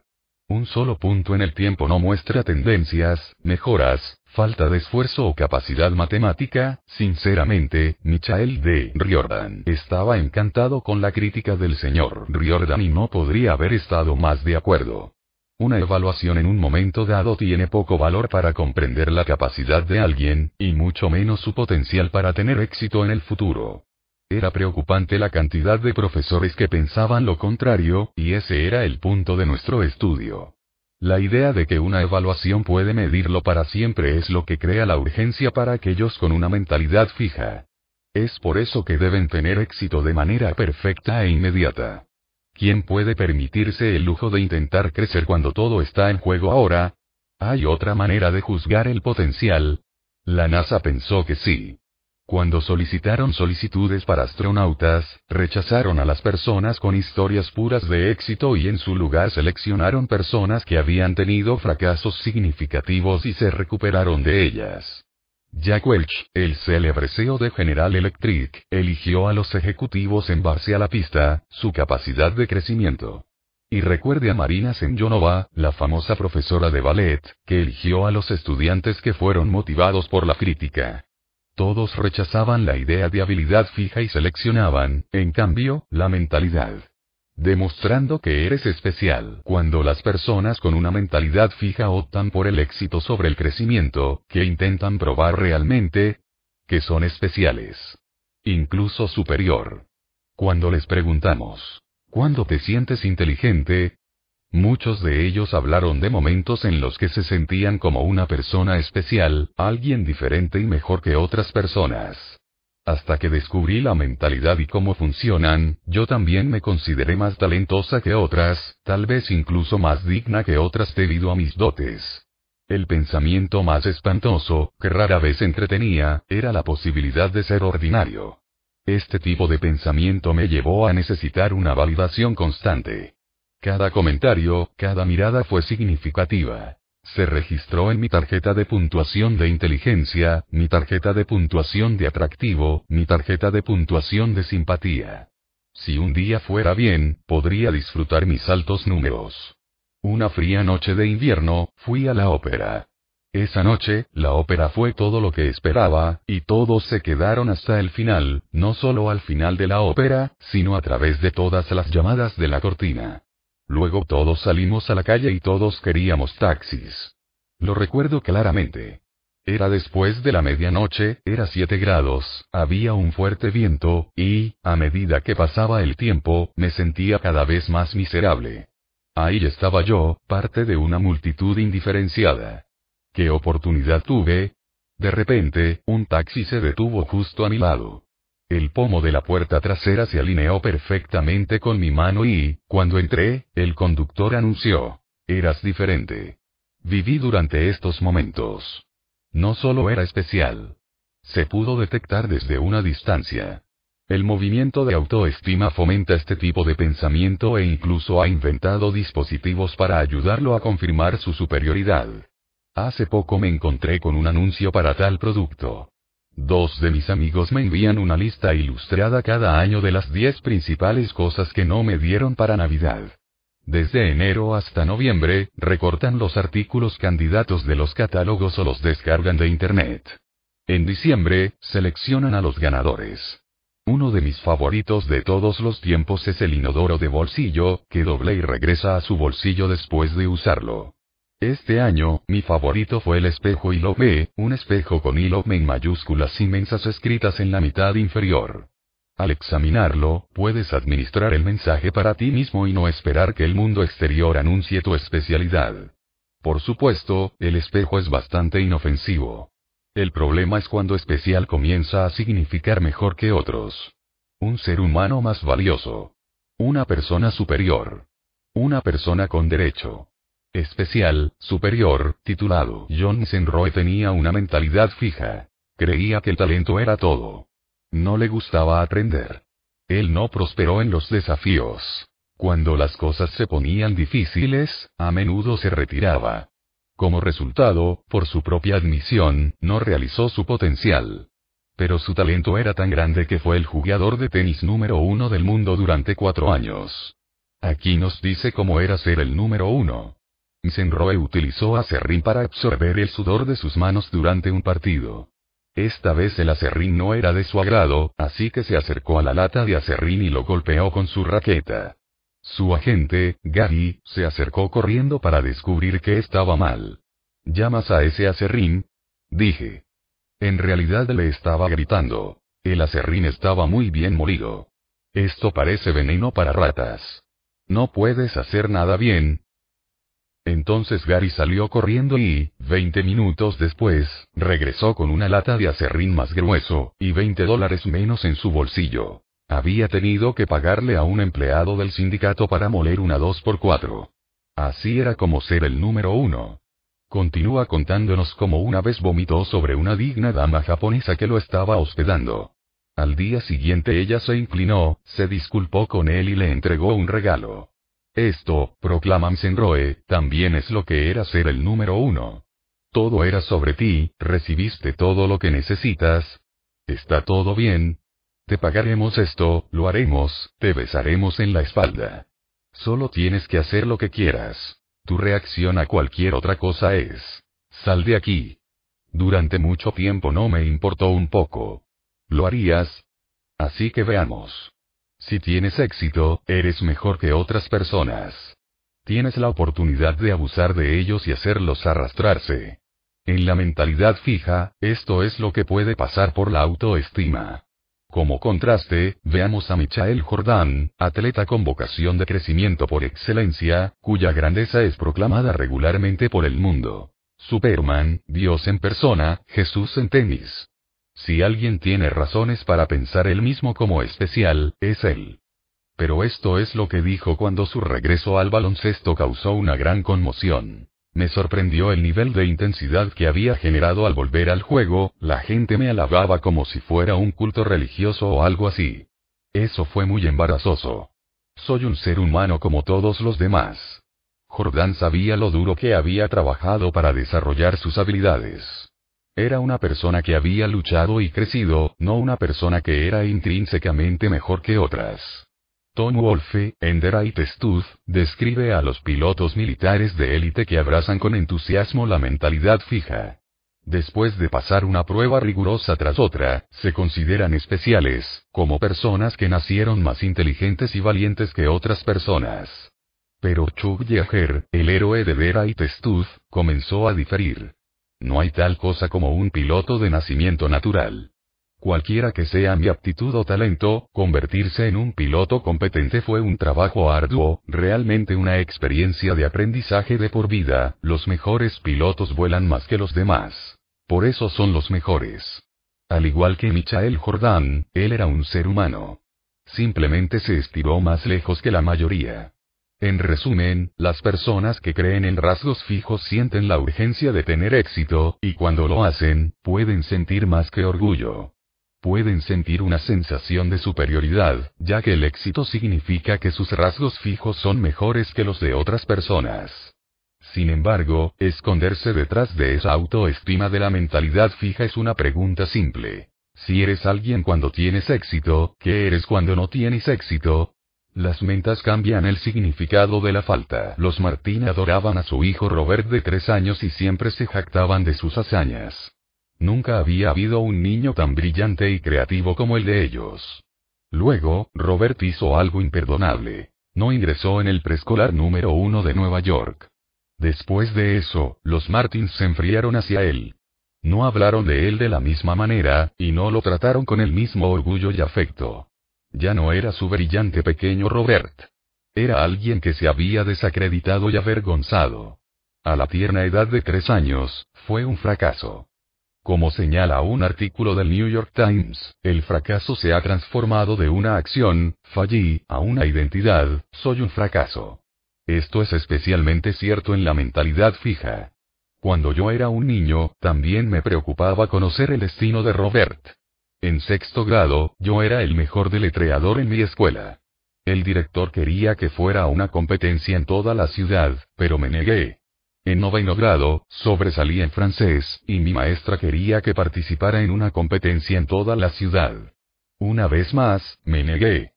¿Por qué me arriesgaría a pasar de un éxito a un fracaso? ¿De un ganador a un perdedor? Ernie Els, el gran golfista, también estaba preocupado por esto. Els finalmente ganó un torneo importante después de un periodo seco de cinco años, en el que partido tras partido se le escapó. Y si él también había perdido este torneo, yo habría sido una persona diferente, nos dice. Habría sido un perdedor. Cada abril, cuando los sobres finos, las cartas de rechazo, llegan de las universidades, se crean innumerables fallas de costa a costa. Miles de jóvenes eruditos brillantes se convierten en la chica que no entró en Princeton o en el chico que no entró en Stanford. Momentos definitivos. Incluso en la mentalidad de crecimiento, el fracaso puede ser una experiencia dolorosa. Pero no te define. Es un problema que hay que enfrentar, resolver y aprender. Jim Marshall, exjugador defensivo de los Minnesota Vikings, relata lo que fácilmente podría haberlo convertido en un fracaso. En un juego contra los 49ers de San Francisco, Marshall vio el balón en el suelo. Lo recogió y corrió para un touchdown mientras la multitud aplaudía. Pero corrió por el camino equivocado. Marcó para el equipo equivocado y en la televisión nacional. Fue el momento más devastador de su vida. La vergüenza era abrumadora. Pero durante el medio tiempo, pensó, si cometes un error, tienes que hacerlo bien. Me di cuenta de que tenía una opción. Podía sentarme en mi miseria o podía hacer algo al respecto. Al recuperarse para la segunda mitad, jugó uno de sus mejores partidos de fútbol y contribuyó a la victoria de su equipo. Tampoco se detuvo allí. Habló a grupos. Respondió cartas que llegaban de personas que finalmente tuvieron el coraje de admitir sus propias experiencias vergonzosas. Él aumentó su concentración durante los juegos. En lugar de dejar que la experiencia lo definiera, tomó el control de la misma. Lo usó para convertirse en un mejor jugador y, cree, una mejor persona. Sin embargo, en la mentalidad fija, la pérdida de uno mismo ante el fracaso puede ser un trauma permanente e inquietante. Bernard Loiseau fue uno de los mejores chefs del mundo. Solo un puñado de restaurantes en toda Francia reciben la calificación suprema de tres estrellas de la guía Michelin, la guía de restaurantes más respetada de Europa. El suyo era uno de ellos. Alrededor de la publicación de la guía Michelin 2003, sin embargo, el señor Loiseau se suicidó. Había perdido dos puntos en otra guía, yendo de 19, de 20, a 17 en el Gault Millau. Y hubo rumores desenfrenados de que perdería una de sus tres estrellas en la nueva guía. Aunque no lo hizo, la idea del fracaso lo había poseído. Loiseau había sido un pionero. Fue uno de los primeros en promover la nouvelle cuisine, cambiando las tradicionales salsas de mantequilla y crema de la cocina francesa por los sabores más brillantes de los propios alimentos. Un hombre de tremenda energía, también fue un empresario. Además de su restaurante de tres estrellas en Borgoña, había creado tres restaurantes en París, numerosos libros de cocina y una línea de alimentos congelados. Soy como Yves Saint Laurent, le dijo a la gente.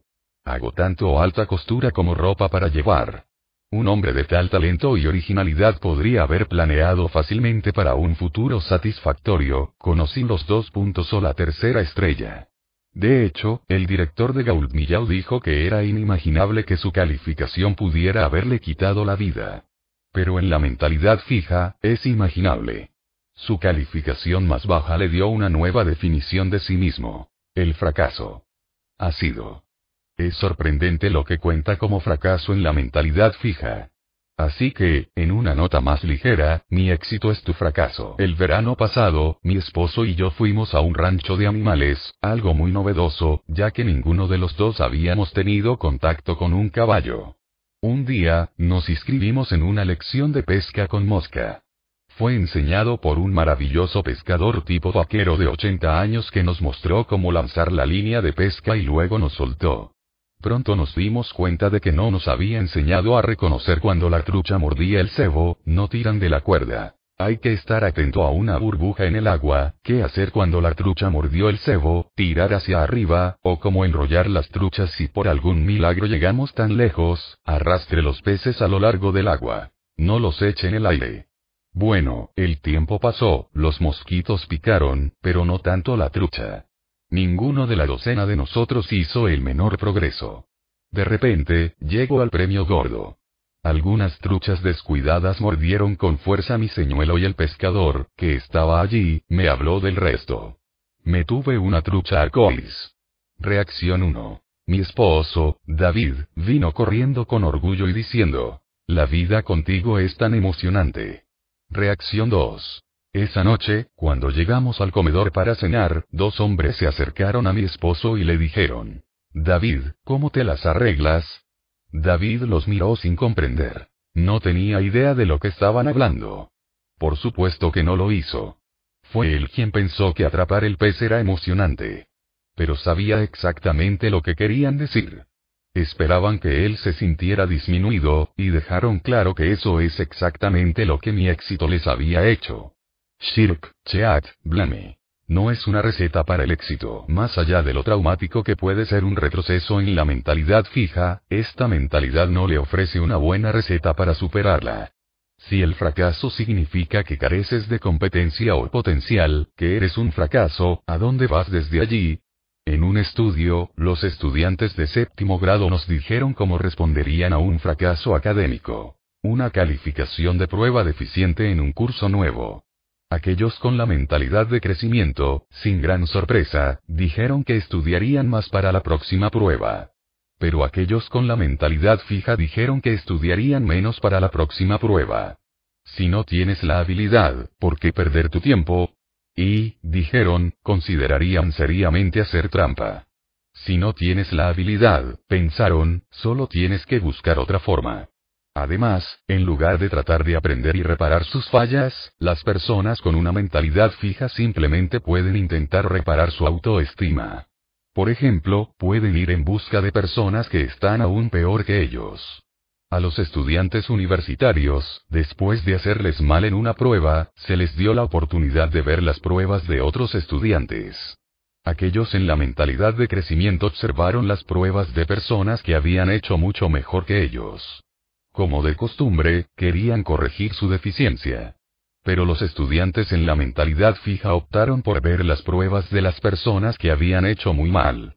Esa era su manera de sentirse mejor con ellos mismos. Jim Collins dice en bueno a grande algo similar en el mundo corporativo. Cuando Procter Gamble entró en el negocio de los productos de papel, Scott Paper, que era el líder en ese momento, se dio por vencido.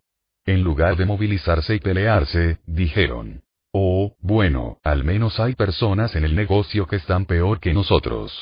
Otra forma en que las personas con una mentalidad fija intentan reparar su autoestima después de un fracaso es asignando la culpa o poniendo excusas.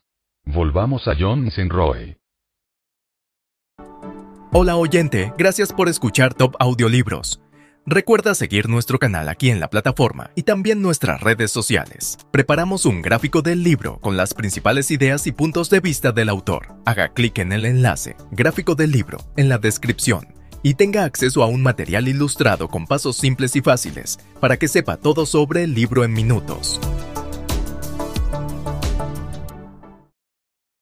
Nunca fue su culpa. Una vez perdió un partido porque tenía fiebre. Una vez tuvo un dolor de espalda. Una vez cayó víctima de las expectativas, y otra vez a los tabloides. Una vez perdió a un amigo porque el amigo estaba enamorado y él no. Una vez comió demasiado cerca del partido. Una vez fue demasiado grueso, otra vez demasiado delgado. Una vez hacía demasiado frío, otra vez demasiado caliente. Una vez fue subentrenado, otra vez sobreentrenado. Su pérdida más agonizante, y la que aún lo mantiene despierto, fue su derrota en el Abierto de Francia de 1984. ¿Por qué perdió después de liderar a Iván Lendl dos sets a ninguno? Según Senroe, no fue su culpa. Un camarógrafo de la NBC se había quitado los auriculares y comenzó a escucharse un ruido desde el lado de la cancha. No es su culpa. Así que no entrenó para mejorar su capacidad de concentración o su control emocional. John Wooden, el legendario entrenador de baloncesto, dice que no eres un fracaso hasta que empiezas a culpar. Lo que él quiere decir es que todavía puedes estar aprendiendo de tus errores hasta que los niegues. Cuando Enron, el gigante de la energía, fracasó, derrocado por una cultura de arrogancia, ¿de quién fue la culpa? No mío, insistió Jeffrey Skilling, CEO y genio residente. Fue culpa del mundo. El mundo no apreciaba lo que Enron estaba tratando de hacer. ¿Qué pasa con la investigación del Departamento de Justicia sobre el engaño empresarial masivo? Una casa de brujas. Jack Welch, el CEO con mentalidad de crecimiento, tuvo una reacción completamente diferente a uno de los fiascos de General Electric. En 1986, General Electric compró Kiver, Peabody, una firma de banca de inversión de Wall Street. Poco después de que se cerrara el trato, Kiver, Peabody sufrió un gran escándalo de abuso de información privilegiada. Unos años más tarde, la calamidad volvió a golpear a Joseph Head, un comerciante que realizó varios tratos ficticios, por la suma de cientos de millones, para aumentar su bonificación. Welch telefoneó a 14 de sus mejores colegas de G para contarles las malas noticias y disculparse personalmente. Me culpé por el desastre, dijo Welch. Mentalidad y depresión. Tal vez Bernard Loiseau, el chef francés, estaba deprimido. ¿Estabas pensando eso? Como psicólogo y educador, estoy muy interesado en la depresión. Funciona de forma salvaje en los campus universitarios, especialmente en febrero y marzo. El invierno no ha terminado, el verano no está a la vista, el trabajo se ha acumulado y las relaciones a menudo están deshilachadas. Sin embargo, durante mucho tiempo me quedó claro que diferentes estudiantes manejan la depresión de maneras dramáticamente diferentes. Algunos dejan que todo se deslice. Otros, aunque se sienten desgraciados, continúan se arrastran a clase, continúan con su trabajo y se cuidan, para que cuando se sientan mejor, sus vidas estén intactas. No hace mucho, decidimos ver si las mentalidades desempeñan un papel en esta diferencia. Para averiguarlo, medimos la mentalidad de los estudiantes y luego les pedimos que mantuvieran un diario en línea durante tres semanas en febrero y marzo. Todos los días respondían preguntas sobre su estado de ánimo, sus actividades y cómo estaban enfrentando los problemas. Esto es lo que descubrimos. Primero, los estudiantes con la mentalidad fija tenían niveles más altos de depresión. Nuestros análisis mostraron que esto se debía a que reflexionaban sobre sus problemas y reveses, esencialmente atormentándose con la idea de que los reveses significaban que eran incompetentes o indignos. Simplemente seguía circulando en mi cabeza. Eres un tonto. No podía dejar de pensar que esto me convertía en un hombre menos. Nuevamente, los fracasos los etiquetaron y no les dejaron camino al éxito. Y cuanto más deprimidos se sintieron, más dejaron ir las cosas. Cuanto menos tomaron medidas para resolver sus problemas. Por ejemplo, no estudiaron lo que necesitaban, no entregaron sus tareas a tiempo y no continuaron con sus tareas. Aunque los estudiantes con una mentalidad fija mostraron más depresión, aún había muchas personas con una mentalidad de crecimiento que se sentían muy mal, esta era la temporada alta para la depresión. Y aquí vimos algo realmente asombroso. Cuanto más deprimidas se sintieron las personas con la mentalidad de crecimiento, menos la depresión severa, más tomaron medidas para enfrentar sus problemas, más se aseguraron de mantenerse al día con sus tareas escolares y más se mantuvieron al día con sus vidas. Cuanto peor se sentían, más decididos se volvían. De hecho, por la forma en que actuaron, podría haber sido difícil saber cuán abatidos estaban. Aquí hay una historia que me contó un joven. Era una estudiante de primer año y era la primera vez que había estado fuera de casa. Todos eran extranjeros, los cursos eran difíciles y, a medida que avanzaba el año, me sentía cada vez más deprimido.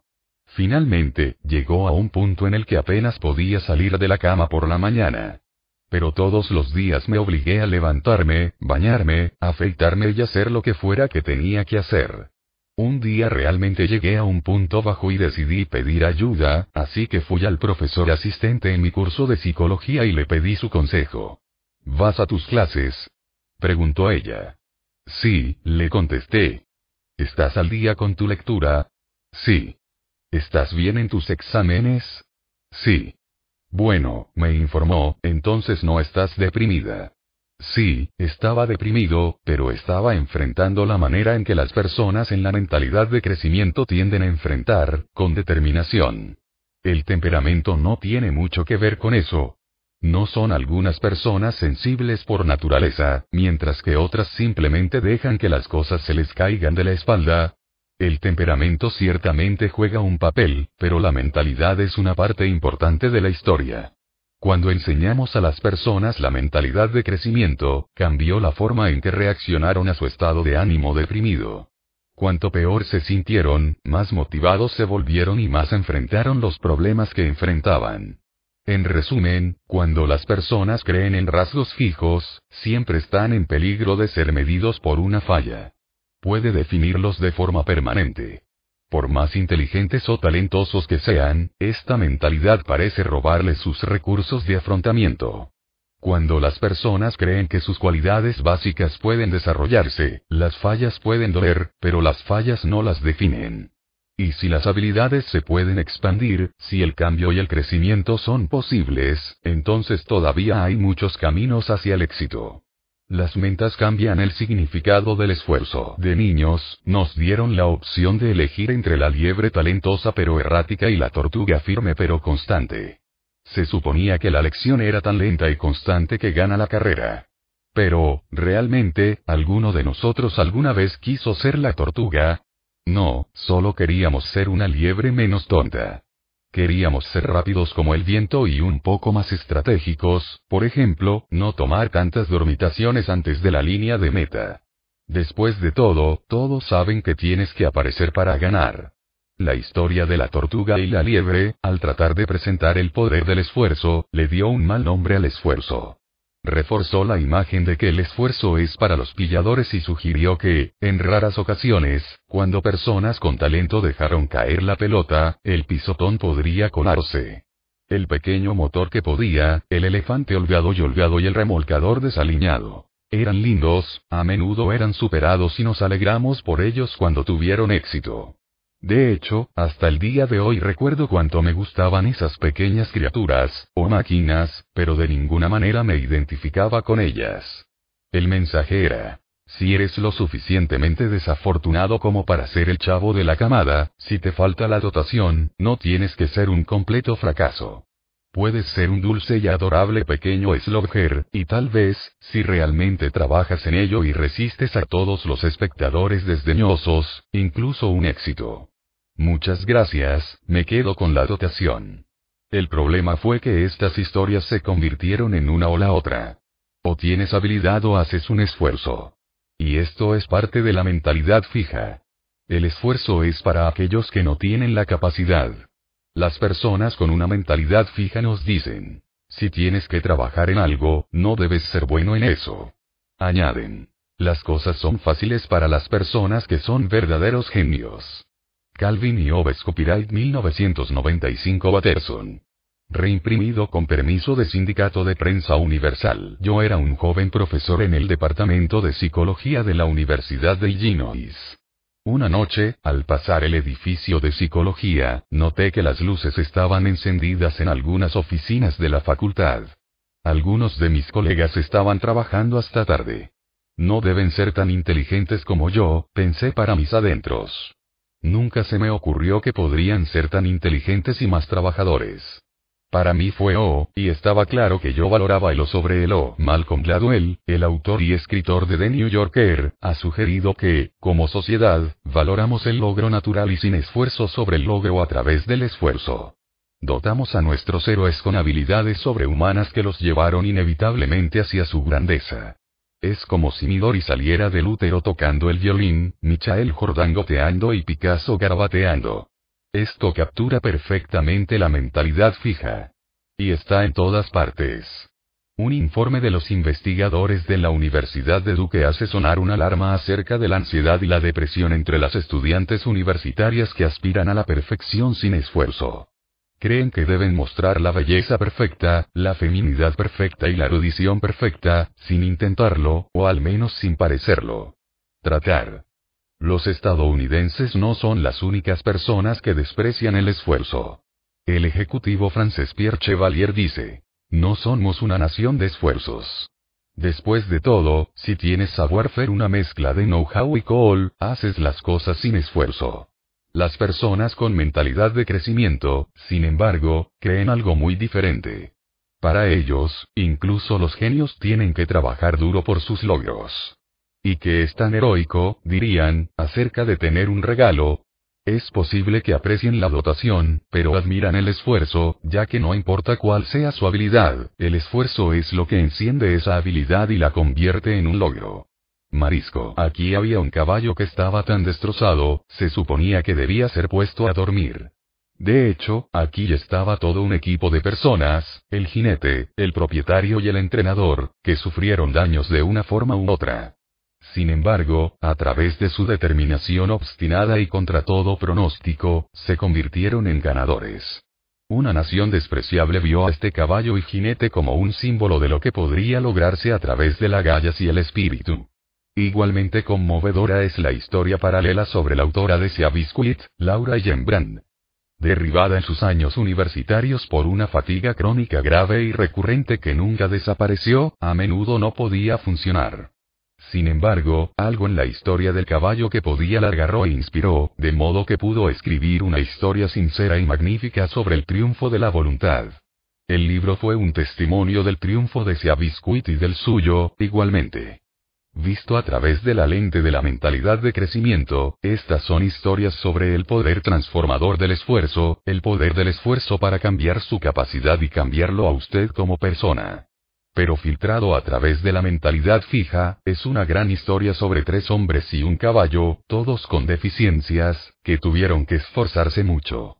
Alto esfuerzo. El gran riesgo. Desde el punto de vista de la mentalidad fija, el esfuerzo es solo para personas con deficiencias. Y cuando las personas ya saben que son deficientes, tal vez no tengan nada que perder al intentarlo. Pero si tu reclamo de fama no tiene ninguna deficiencia, si eres considerado un genio, un talento o un natural, entonces tienes mucho que perder. El esfuerzo puede reducirte. Nadja Salerno Sonnenberg hizo su debut de violín a la edad de 10 años con la Orquesta de Filadelfia. Sin embargo, cuando llegó a Juilliard para estudiar con Dorothy Delay, la gran profesora de violín, tenía un repertorio de malos hábitos. Sus dedos e inclinaciones eran torpes y sostuvo su violín en la posición incorrecta, pero se negó a cambiar. Después de varios años, vio a los otros estudiantes alcanzándola e incluso superándola, y para su adolescencia ya tenía una crisis de confianza. Estaba acostumbrado al éxito, a la etiqueta prodigio en los periódicos, y ahora me sentía como un fracaso. Este prodigio tenía miedo de intentarlo. Todo lo que estaba pasando se reducía al miedo. Miedo a intentarlo y fracasar, si va a una audición y realmente no lo intenta, si no está realmente preparado, si no trabajó tan duro como pudo y no gana, tiene una excusa, nada es más difícil que decir. Lo di todo y no fue lo suficientemente bueno. La idea de intentar y seguir fallando, de dejarte sin excusas, es el peor temor dentro de la mentalidad fija, y la ha perseguido y paralizado. Incluso había dejado de traer su violín a su lección. Entonces, un día, después de años de paciencia y comprensión, Delay le dijo, Escucha, si no traes tu violín la próxima semana, te voy a echar de mi clase. Salerno Sonnenberg pensó que estaba bromeando, pero Delay se levantó del sofá y le informó con calma. No estoy bromeando. Si vas a desperdiciar tu talento, no quiero ser parte de él. Esto ha ido demasiado lejos. Porque el esfuerzo es tan aterrador, hay dos razones. Una es que en la mentalidad fija, los grandes genios no deben necesitarla. Así que solo necesitarlo ensombrece tu habilidad. La segunda es que, como sugiere Nataja, te roba todas tus excusas. Sin esfuerzo, siempre puedes decir. Podría haber sido completar el espacio en blanco. Pero una vez que lo intentas, ya no puedes decir eso. Alguien me dijo una vez. Podría haber sido yo yo ma. Si ella realmente lo hubiera intentado, no habría podido decir eso. Salerno Sonnenberg estaba aterrorizado de perder a Adelaide. Finalmente, decidió que intentarlo y fracasar, un fracaso honesto, era mejor que el curso en el que había estado, y así comenzó a entrenar con Delay para una próxima competencia. Por primera vez ella hizo todo lo posible y, por cierto, ganó. Ahora ella dice, esto es algo que sea ciencia cierta. Tienes que trabajar más duro por las cosas que más amas. Y cuando amas la música, te enfrentas a la lucha de tu vida. El miedo al esfuerzo también puede ocurrir en las relaciones, como sucedió con Amanda, una joven dinámica y atractiva. Tuve muchos novios locos. Mucho. Van desde poco fiable a desconsiderado. ¿Qué tal un buen chico por una vez? Dijo siempre mi mejor amiga, Carla. Era como, te mereces algo mejor. Entonces Carla me arregló una cita con Rob, un tipo de su oficina. Fue genial, y no solo en el primer día. Me encantó. Fue como, oh, Dios mío, un tipo que realmente llega a tiempo. Entonces se puso serio y me asusté. Quiero decir, a este chico realmente le gustaba, pero no podía dejar de pensar en cómo, si realmente me conociera, podría ser rechazado. Quiero decir, ¿qué pasa si realmente lo intenté y no funcionó? Supongo que no podría correr ese riesgo. Esfuerzo bajo. El gran riesgo en la mentalidad de crecimiento, es casi inconcebible querer algo mal, pensar que tienes una oportunidad de lograrlo y luego no hacer nada al respecto. Cuando sucede, lo que podría haber sido es desgarrador, no reconfortante. Había pocas mujeres estadounidenses en la década de 1930 a 1950 que tuvieron más éxito que Clairvaux Luce. Fue una escritora y dramaturgo famosa, fue elegida dos veces al Congreso y fue embajadora en Italia. Realmente no entiendo la palabra éxito, dijo ella. Sé que la gente lo usa sobre mí, pero no lo entiendo. Su vida pública y sus tragedias privadas le impidieron volver a su mayor amor, escribir para el teatro. Ella había tenido un gran éxito con obras como The Woman, pero simplemente no sería bueno que una figura política siguiera escribiendo comedias agrias y sexys. Para ella, la política no proporcionó el esfuerzo creativo personal que más valoraba, y mirando hacia atrás no podía perdonarse por no seguir con su pasión por el teatro. A menudo pensé, dijo, que si escribiera una autobiografía, mi título sería la autobiografía de un fracaso. Billie Jean dice que se trata de lo que quieres mirar atrás y decir. Estoy de acuerdo con ella. Puedes mirar hacia atrás y decir. Podría haber estado, puliendo tus dotes no utilizadas como trofeos. O puede mirar hacia atrás y decir. Lo di todo por las cosas que valoraba. Piense en lo que quiere mirar hacia atrás y diga. Entonces elige tu mentalidad. Convertir conocimiento en acción. Claro, las personas con una mentalidad fija han leído los libros que dicen. El éxito se trata de ser tu mejor yo, no de ser mejor que los demás. El fracaso es una oportunidad, no una condena. El esfuerzo es la clave del éxito. Pero no pueden poner esto en práctica porque su mentalidad básica, su creencia en rasgos fijos, les está diciendo algo completamente diferente. Ese éxito se trata de tener más talento que otros, ese fracaso lo mire a usted y ese esfuerzo es para aquellos que no se puede hacer con el talento. Preguntas y respuestas. En este punto, probablemente tenga preguntas. Déjame ver si puedo responder a algunas de ellas. Pregunta. Si las personas creen que sus cualidades son fijas y se han mostrado inteligentes o talentosas, ¿por qué tienen que seguir demostrando esto? Después de todo, cuando el príncipe demostró su valentía, él y la princesa vivieron felices para siempre. No tenía que salir y matar a un dragón todos los días. Porque las personas con la mentalidad fija no se prueban y luego viven felices para siempre. Porque cada día aparecen dragones nuevos y más grandes y, a medida que las cosas se ponen más difíciles, tal vez la capacidad que demostraron ayer no esté a la altura de la tarea de hoy. Tal vez fueran lo suficientemente inteligentes para el álgebra pero no para el cálculo. Tal vez fueron un lanzador lo suficientemente bueno para las ligas menores, pero no para las mayores. Quizás fueron un escritor lo suficientemente bueno para su periódico escolar, pero no para The New York Times. Así que están compitiendo para probarse a sí mismos una y otra vez, pero ¿a dónde van? Para mí, a menudo corren en su lugar, acumulando innumerables afirmaciones, pero no necesariamente terminan donde quieren estar. ¿Conoces esas películas en las que el personaje principal se despierta un día y ve que su vida no ha valido la pena? Siempre ha estado superando a las personas, no creciendo, aprendiendo o cuidando. Mi favorito es el Día de la Marmota, que no vi por mucho tiempo porque no podía pasar el nombre.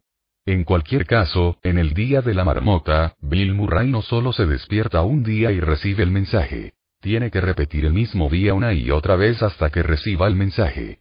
Phil Connors, Murray, es meteorólogo de una estación local de Pittsburgh que se envía a Punxsutawney, Pensilvania, para cubrir la ceremonia del Día de la Marmota.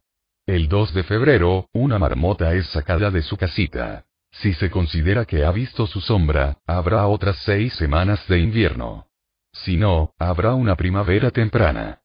Phil, que se considera un ser superior, siente un gran desprecio por la ceremonia, el pueblo y la gente, idiotas, y después de dejarlo perfectamente claro, planea salir de Punxsutawney tan rápido como posible. Pero esto no es para ser. Una ventisca golpea la ciudad, se ve obligado a quedarse, y cuando se despierta a la mañana siguiente, es nuevamente el día de la marmota. La misma canción de Son Beecher, y Got You Babe, lo despierta en la radio reloj y el mismo festival de la marmota se está preparando una vez más. Y otra vez. Y otra vez. Al principio, usa el conocimiento para promover su agenda típica, haciendo que los tontos se conviertan en otras personas. Como él es el único que está reviviendo el día, puede hablar con una mujer un día y luego usar la información para engañarla, impresionarla y seducirla al siguiente. Él está en el cielo de mentalidad fija. Él puede probar su superioridad una y otra vez. Pero después de tantos días, se da cuenta de que todo va a la nada y trata de suicidarse. Choca un auto, se electrocuta, salta de un campanario, camina delante de un camión. Sin salida, finalmente se le ocurre. Podría estar usando este tiempo para aprender. Él va a clases de piano. Él lee vorazmente. Aprende a esculpir en hielo.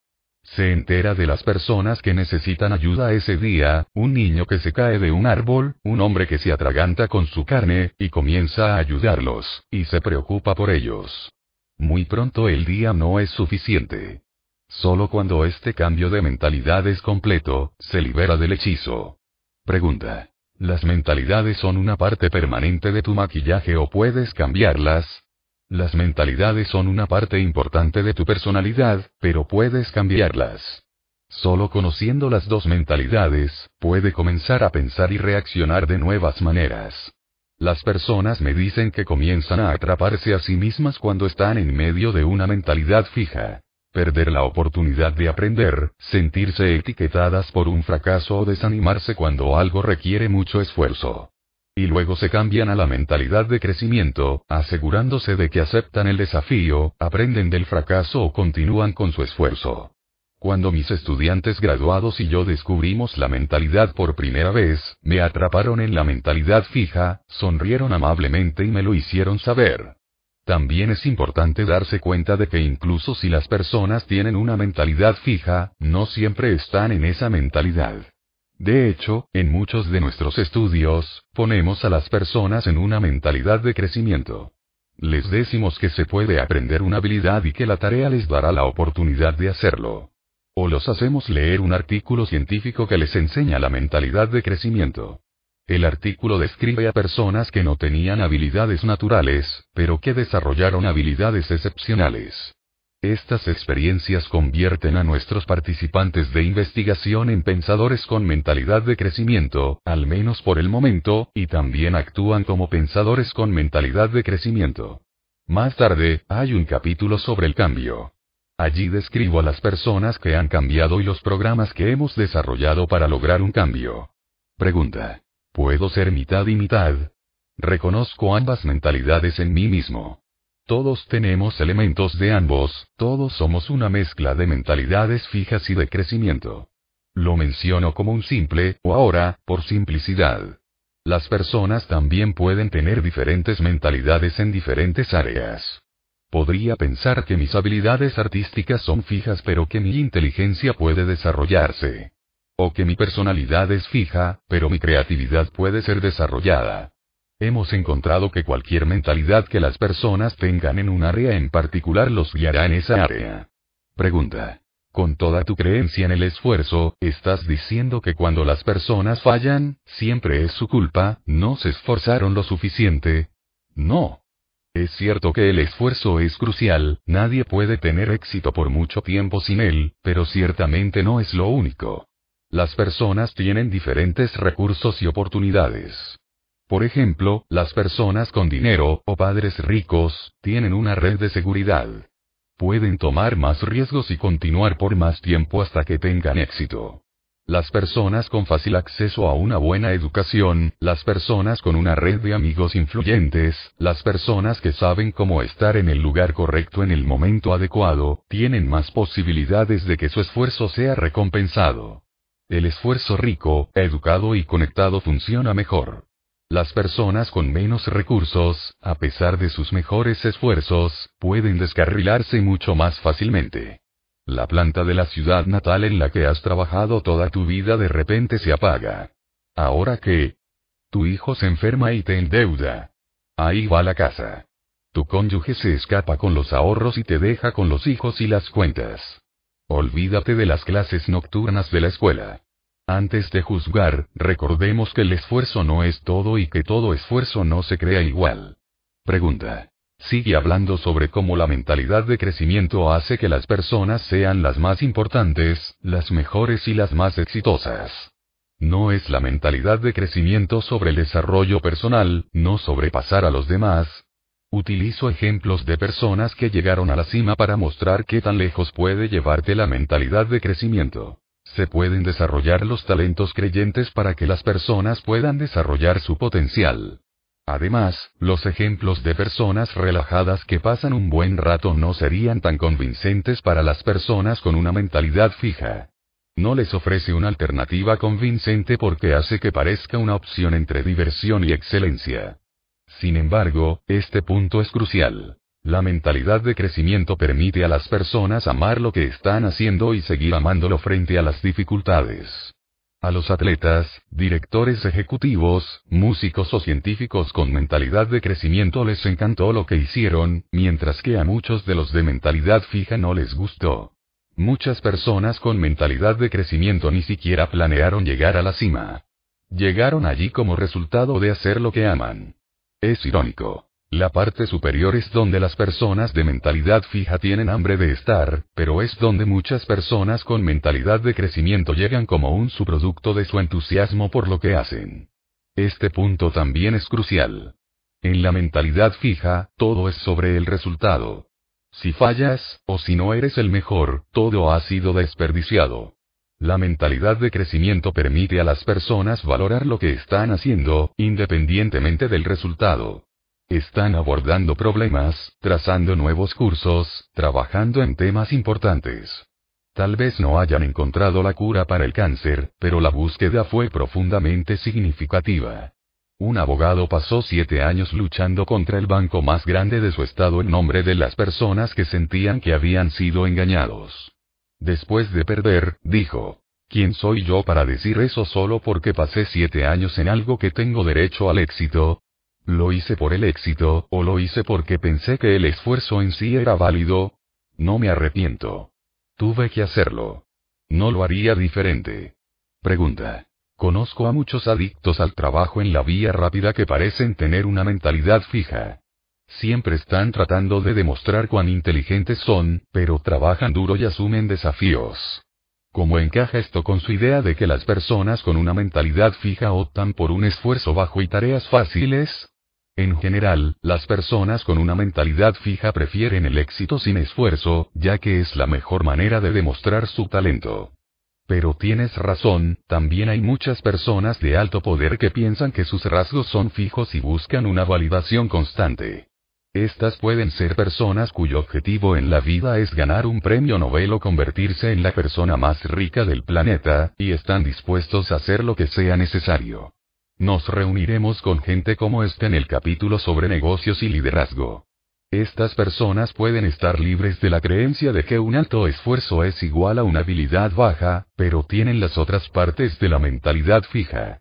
Pueden mostrar constantemente su talento.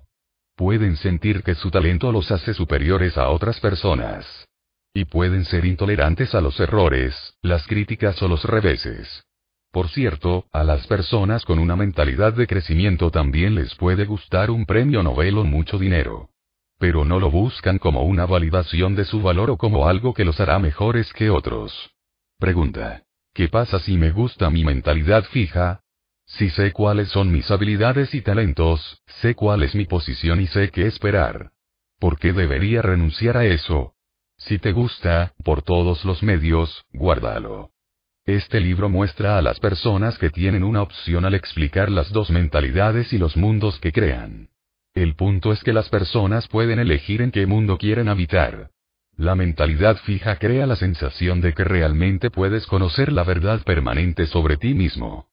Y esto puede ser reconfortante. No tienes que intentarlo porque no tienes el talento. Seguramente tendrás éxito en esto y lo otro porque tienes el talento. Es importante tener en cuenta los inconvenientes de esta mentalidad. Puede que se esté robando una oportunidad al subestimar su talento en la primera área. O puede que esté socavando sus posibilidades de éxito en la segunda área al asumir que solo su talento lo llevará allí. Por cierto, tener una mentalidad de crecimiento no te obliga a perseguir algo. Simplemente te dice que puedes desarrollar tus habilidades. Todavía depende de ti si quieres. Pregunta. Se puede cambiar todo lo relacionado con las personas, y deberían las personas tratar de cambiar todo lo que puedan. La mentalidad de crecimiento es la creencia de que las habilidades pueden ser cultivadas. Pero no le dice cuánto cambio es posible o cuánto tiempo tomará el cambio. Y no significa que todo, como las preferencias o los valores, pueda ser cambiado. Una vez estaba en un taxi, y el conductor tenía una ópera en la radio. Pensando en iniciar una conversación, le dije, ¿te gusta la ópera? No, respondió, lo odio. Siempre lo he odiado. Punto. No quiero entrometerme, dije, pero ¿por qué lo escuchas?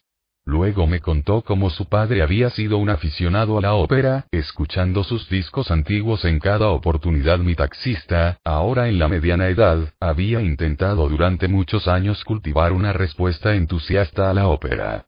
Tocó los discos, leyó las partituras, todo fue en vano. Date un descanso, le aconsejé.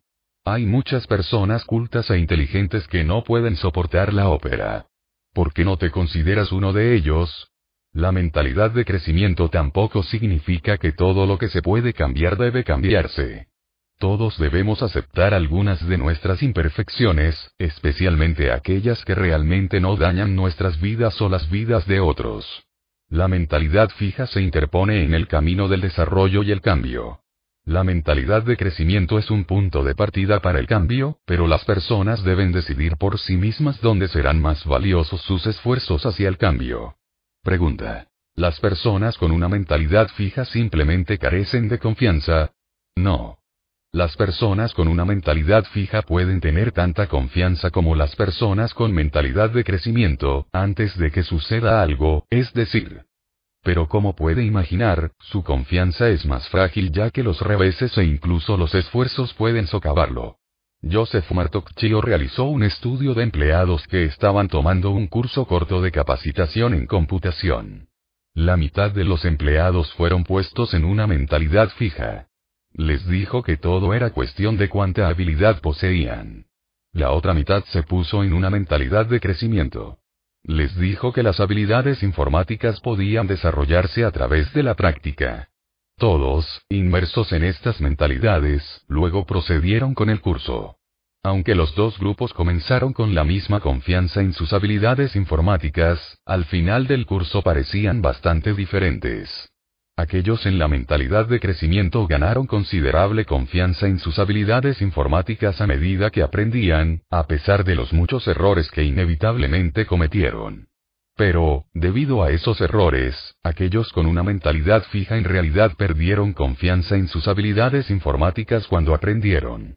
Lo mismo sucedió con los estudiantes de Berkeley. Richard Robbins y Jennifer Valls rastrearon a estudiantes en la Universidad de California en Berkeley durante sus años de universidad. Descubrieron que cuando los estudiantes tenían una mentalidad de crecimiento, ganaban confianza en sí mismos al encontrarse y dominar repetidamente los desafíos de la universidad. Sin embargo, cuando los estudiantes tenían una mentalidad fija, su confianza se erosionaba ante esos mismos desafíos.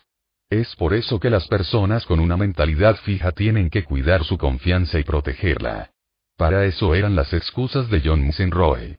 Para proteger su confianza. Michelle Yehuye era una golfista adolescente cuando decidió enfrentarse a los grandes. Entró en el Sony Open, un torneo de UGA que cuenta con los mejores jugadores masculinos del mundo. Desde una perspectiva de mentalidad fija, todos se apresuraron a advertirle que podía hacer un daño grave a su confianza si lo hacía mal, que tomar demasiados bultos tempranos en contra de una competencia superior podría perjudicar su desarrollo a largo plazo. Cuando no ganas, advirtió Vijay Singh, un destacado golfista en la gira. Pero Uye no estaba de acuerdo. Ella no iba allí para acicalar su confianza. Una vez que ganas torneos juveniles, es fácil ganar varias veces. Lo que estoy haciendo ahora es prepararme para el futuro. Es la experiencia de aprendizaje que buscaba, lo que era jugar con los mejores jugadores del mundo en la atmósfera de un torneo. Después del evento, la confianza de Uye no había sufrido nada. Ella tenía exactamente lo que quería. Creo que aprendí que puedo jugar aquí. Sería un largo camino hacia el círculo de ganadores, pero ahora tenía una idea de lo que estaba buscando. Hace algunos años, recibí una carta de un nadador competitivo de clase mundial.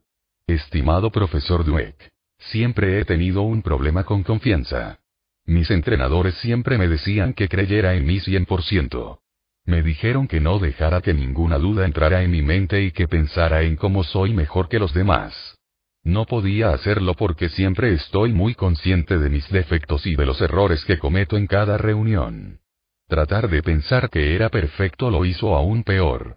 Luego leo tu trabajo y cómo es tan importante centrarse en aprender y mejorar. Me dio la vuelta. Mis defectos son cosas en las que puedo trabajar. Ahora un error no parece tan importante. Quería escribirte esta carta para enseñarme cómo tener confianza. Gracias. Sinceramente, Mary Williams, una cosa notable que he aprendido de mi investigación es que en la mentalidad de crecimiento, no siempre se necesita confianza. Lo que quiero decir es que incluso cuando piensas que no eres bueno en algo, puedes sumergirte en él de todo corazón y aferrarte a él.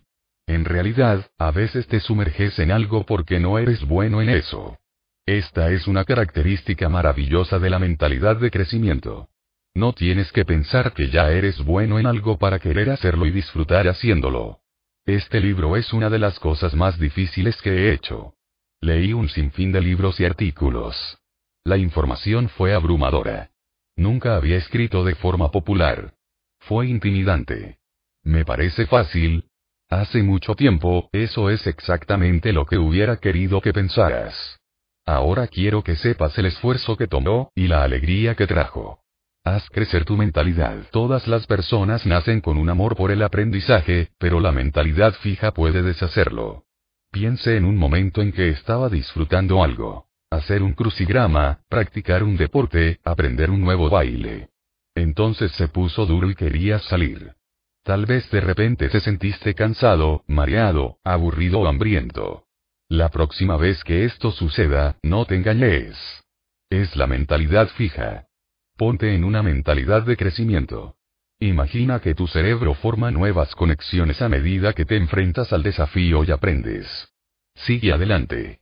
Es tentador crear un mundo en el que somos perfectos. Ah, recuerdo ese sentimiento de la escuela primaria. Podemos elegir socios, hacer amigos, contratar personas que nos hagan sentir impecable. Pero piénsalo, ¿quieres nunca crecer? La próxima vez que sientas la tentación de rodearte de adoradores, ve a la iglesia. En el resto de tu vida, busca la crítica constructiva. ¿Hay algo en tu pasado que crees que te haya medido? ¿Un puntaje de prueba? ¿Una acción deshonesta o insensible? ¿Ser despedido de un trabajo? ¿Siendo rechazado? Enfócate en esa cosa. Siente todas las emociones que la acompañan. Ahora ponlo en una perspectiva de mentalidad de crecimiento. Mire honestamente su papel en él, pero comprenda que no define su inteligencia o personalidad. En su lugar, pregunte, ¿qué aprendí, o puedo, aprender de esa experiencia? ¿Cómo puedo usarlo como base para el crecimiento? Llevar eso contigo en su lugar. ¿Cómo actúas cuando te sientes deprimido? ¿Trabajas más duro en las cosas de tu vida o las dejas ir? La próxima vez que te sientas deprimido, ponte en una mentalidad de crecimiento. Piensa en aprender, desafía, enfrenta obstáculos. Piense en el esfuerzo como una fuerza positiva y constructiva, no como una gran carga. Pruébalo. ¿Hay algo que siempre quisiste hacer pero temías que no fueras bueno? Haz un plan para hacerlo. Capítulo 3. La verdad sobre la habilidad y el logro. Intenta imaginarte a Thomas Edison tan vividamente como puedas. Piensa en dónde está y qué está haciendo. ¿Está solo? Le pregunté a la gente, y siempre decían cosas como esta. Está en su taller rodeado de equipos. Está trabajando en el fonógrafo, probando cosas. Él tiene éxito. ¿Está solo? Sí, está haciendo esto solo porque es el único que sabe lo que está buscando. Está en Nueva Jersey. Está parado en una bata blanca en una sala de laboratorio. Se inclina sobre una bombilla. De repente, funciona. ¿Está solo? Sí. Es un tipo solitario que le gusta jugar solo. En verdad, el registro muestra a un compañero muy diferente, trabajando de una manera muy diferente. Edison no era un solitario. Para la invención de la bombilla, tenía 30 asistentes, incluidos científicos bien entrenados, que a menudo trabajaban las 24 horas en un laboratorio de vanguardia financiado por la empresa. No sucedió de repente. La bombilla se ha convertido en el símbolo de ese momento único cuando la solución brillante golpea, pero no hubo un solo momento de invención. De hecho, la bombilla no era una invención, sino toda una red de invenciones que consumían mucho tiempo y cada una requería uno más químicos, matemáticos, físicos, ingenieros y sopladores de vidrio. Edison no era un ingenuo juguetero o una cabeza de huevo no mundana. El mago de Menlo Park era un empresario inteligente, plenamente consciente del potencial comercial de sus invenciones. También sabía cómo adaptarse a la prensa, a veces derrotando a otros como inventores de algo porque sabía cómo darse a conocer. Sí, él era un genio. Pero no siempre fue uno. Su biógrafo, Paul Israel, revisando toda la información disponible, cree que era más o menos un niño normal de su tiempo y lugar. Tomaron al joven Tom con experimentos y cosas mecánicas, quizás más ávidamente que la mayoría, pero las máquinas y la tecnología eran parte de la experiencia del niño del medio oeste ordinario. Lo que finalmente lo apartó fue su forma de pensar y conducir. Nunca dejó de ser el niño curioso y juguetón en busca de nuevos desafíos. Mucho después de que otros jóvenes habían asumido sus roles en la sociedad, montó los rieles de ciudad en ciudad aprendiendo todo lo que pudo sobre telegrafía y avanzando en la escala de los telégrafos a través de la autoeducación y la invención sin parar. Y más tarde, para gran decepción de sus esposas, su amor consumido siguió siendo la superación y la invención, pero solo en su campo. Hay muchos mitos sobre la habilidad y los logros, especialmente sobre la persona solitaria y brillante que de repente produce cosas asombrosas. Sin embargo, la obra maestra de Darwin, El origen de las especies, tomó años de trabajo en equipo en el campo, cientos de discusiones con colegas y mentores, varios borradores preliminares y media dedicación antes de que llegara a buen término. Mozart trabajó durante más de 10 años hasta que produjo algún trabajo que admiramos hoy. Antes de eso, sus composiciones no eran tan originales o interesantes. En realidad, a menudo se los pacheaban fragmentos de otros compositores. Este capítulo trata sobre los ingredientes reales en el logro. Se trata de por qué algunas personas logran menos de lo esperado y por qué algunas personas logran más. Mindset y logro escolar. Bajemos del reino celestial de Mozart y Darwin y volvamos a la Tierra para ver cómo la mentalidad crea logros en la vida real. Es gracioso, pero ver a un estudiante florecer bajo la mentalidad de crecimiento tiene un mayor impacto en mí que en todas las historias sobre Mozart y Darwin. Tal vez porque se trata más de ti y de mí, de lo que nos pasó y por qué estamos donde estamos ahora. Y sobre los niños y su potencial. De vuelta en la Tierra, medimos la mentalidad de los estudiantes cuando hicieron la transición a la escuela secundaria. ¿Creían que su inteligencia era un rasgo fijo o algo que podrían desarrollar? Luego los seguimos durante los próximos dos años. La transición a la secundaria es un momento de gran desafío para muchos estudiantes. El trabajo se vuelve mucho más difícil, las políticas de calificación se endurecen, la enseñanza se vuelve menos personalizada. Y todo esto sucede mientras los estudiantes están lidiando con sus nuevos cuerpos y roles de adolescentes. Las calificaciones sufren, pero no las calificaciones de todos sufren por igual. No. En nuestro estudio, solo los estudiantes con una mentalidad fija mostraron el declive. Los estudiantes con la mentalidad de crecimiento mostraron un aumento en sus calificaciones durante los dos años. Cuando los dos grupos habían ingresado a la secundaria, sus registros pasados eran indistinguibles. En el ambiente más benigno de la escuela primaria, habían obtenido las mismas calificaciones y puntajes en las pruebas de rendimiento. Solo cuando llegaron al desafío de la secundaria, comenzaron a separarse. Aquí es como los estudiantes con la mentalidad fija explicaron sus bajas calificaciones. Muchos difamaron sus habilidades. Soy el más estúpido o apesto en matemáticas. Y muchos cubrieron estos sentimientos culpando a otra persona. El profesor de matemáticas es una puta masculina gorda, y el profesor de inglés es un bobo con un culo rosado. Punto, debido a que el maestro está en problemas. Estos interesantes análisis del problema difícilmente proporcionan una hoja de ruta para el éxito futuro. Con la amenaza del fracaso que se avecina, los estudiantes con una mentalidad de crecimiento en cambio movilizaron sus recursos para el aprendizaje.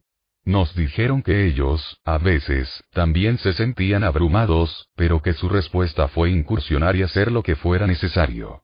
Eran como George Danzig. ¿Quién? George Danzig era un estudiante graduado en matemáticas en Berkeley. Un día, como de costumbre, llegó tarde a su clase de matemáticas y rápidamente copió los dos problemas de la tarea de la pizarra. Cuando más tarde fue a hacerlos, los encontró muy difíciles, y le tomó varios días de arduo trabajo abrirlos y resolverlos. Resultaron no ser problemas de tarea en absoluto. Eran dos problemas matemáticos famosos que nunca se habían resuelto. El síndrome de bajo esfuerzo. Nuestros estudiantes con la mentalidad fija que enfrentaban la dura transición lo vieron como una amenaza. Amenazó con desenmascarar sus defectos y convertirlos de ganadores en perdedores. De hecho, en la mentalidad fija, la adolescencia es una gran prueba. ¿Soy inteligente o tonto? ¿Soy guapo o feo? ¿Soy cool o nerd? Soy un ganador o un perdedor. Y en la mentalidad fija, un perdedor es para siempre. No es de extrañar que muchos adolescentes movilicen sus recursos, no para aprender, sino para proteger sus egos. Y una de las principales formas en que lo hacen, además de proporcionar retratos vívidos de sus maestros, es no intentarlo. Esto es cuando algunos de los estudiantes más brillantes, como Nadja Salerno Sonnenberg, simplemente dejan de trabajar. De hecho, los estudiantes con una mentalidad fija nos dicen que su principal objetivo en la escuela, además de parecer inteligentes, es hacer el menor esfuerzo posible. Están de acuerdo con declaraciones como esta. En la escuela, mi principal objetivo es hacer las cosas lo más fácilmente posible para que no tenga que trabajar muy duro. Este síndrome de bajo esfuerzo a menudo se ve como una forma en que los adolescentes afirman su independencia de los adultos, pero también es una forma en que los estudiantes con la mentalidad fija se protegen a sí mismos. Ven a los adultos diciendo, ahora te mediremos y veremos lo que tienes. Y ellos responden, no, no lo harás. John Holt, el gran educador, dice que estos son los juegos que juegan todos los seres humanos cuando otros están sentados para juzgarlos. El peor alumno que tuvimos, el peor que he encontrado, fue en su vida fuera del aula como una persona madura, inteligente e interesante como cualquier persona en la escuela. ¿Qué salió mal? En algún punto de la línea, su inteligencia se desconectó de su educación. Para los estudiantes con mentalidad de crecimiento, no tiene sentido dejar de intentarlo.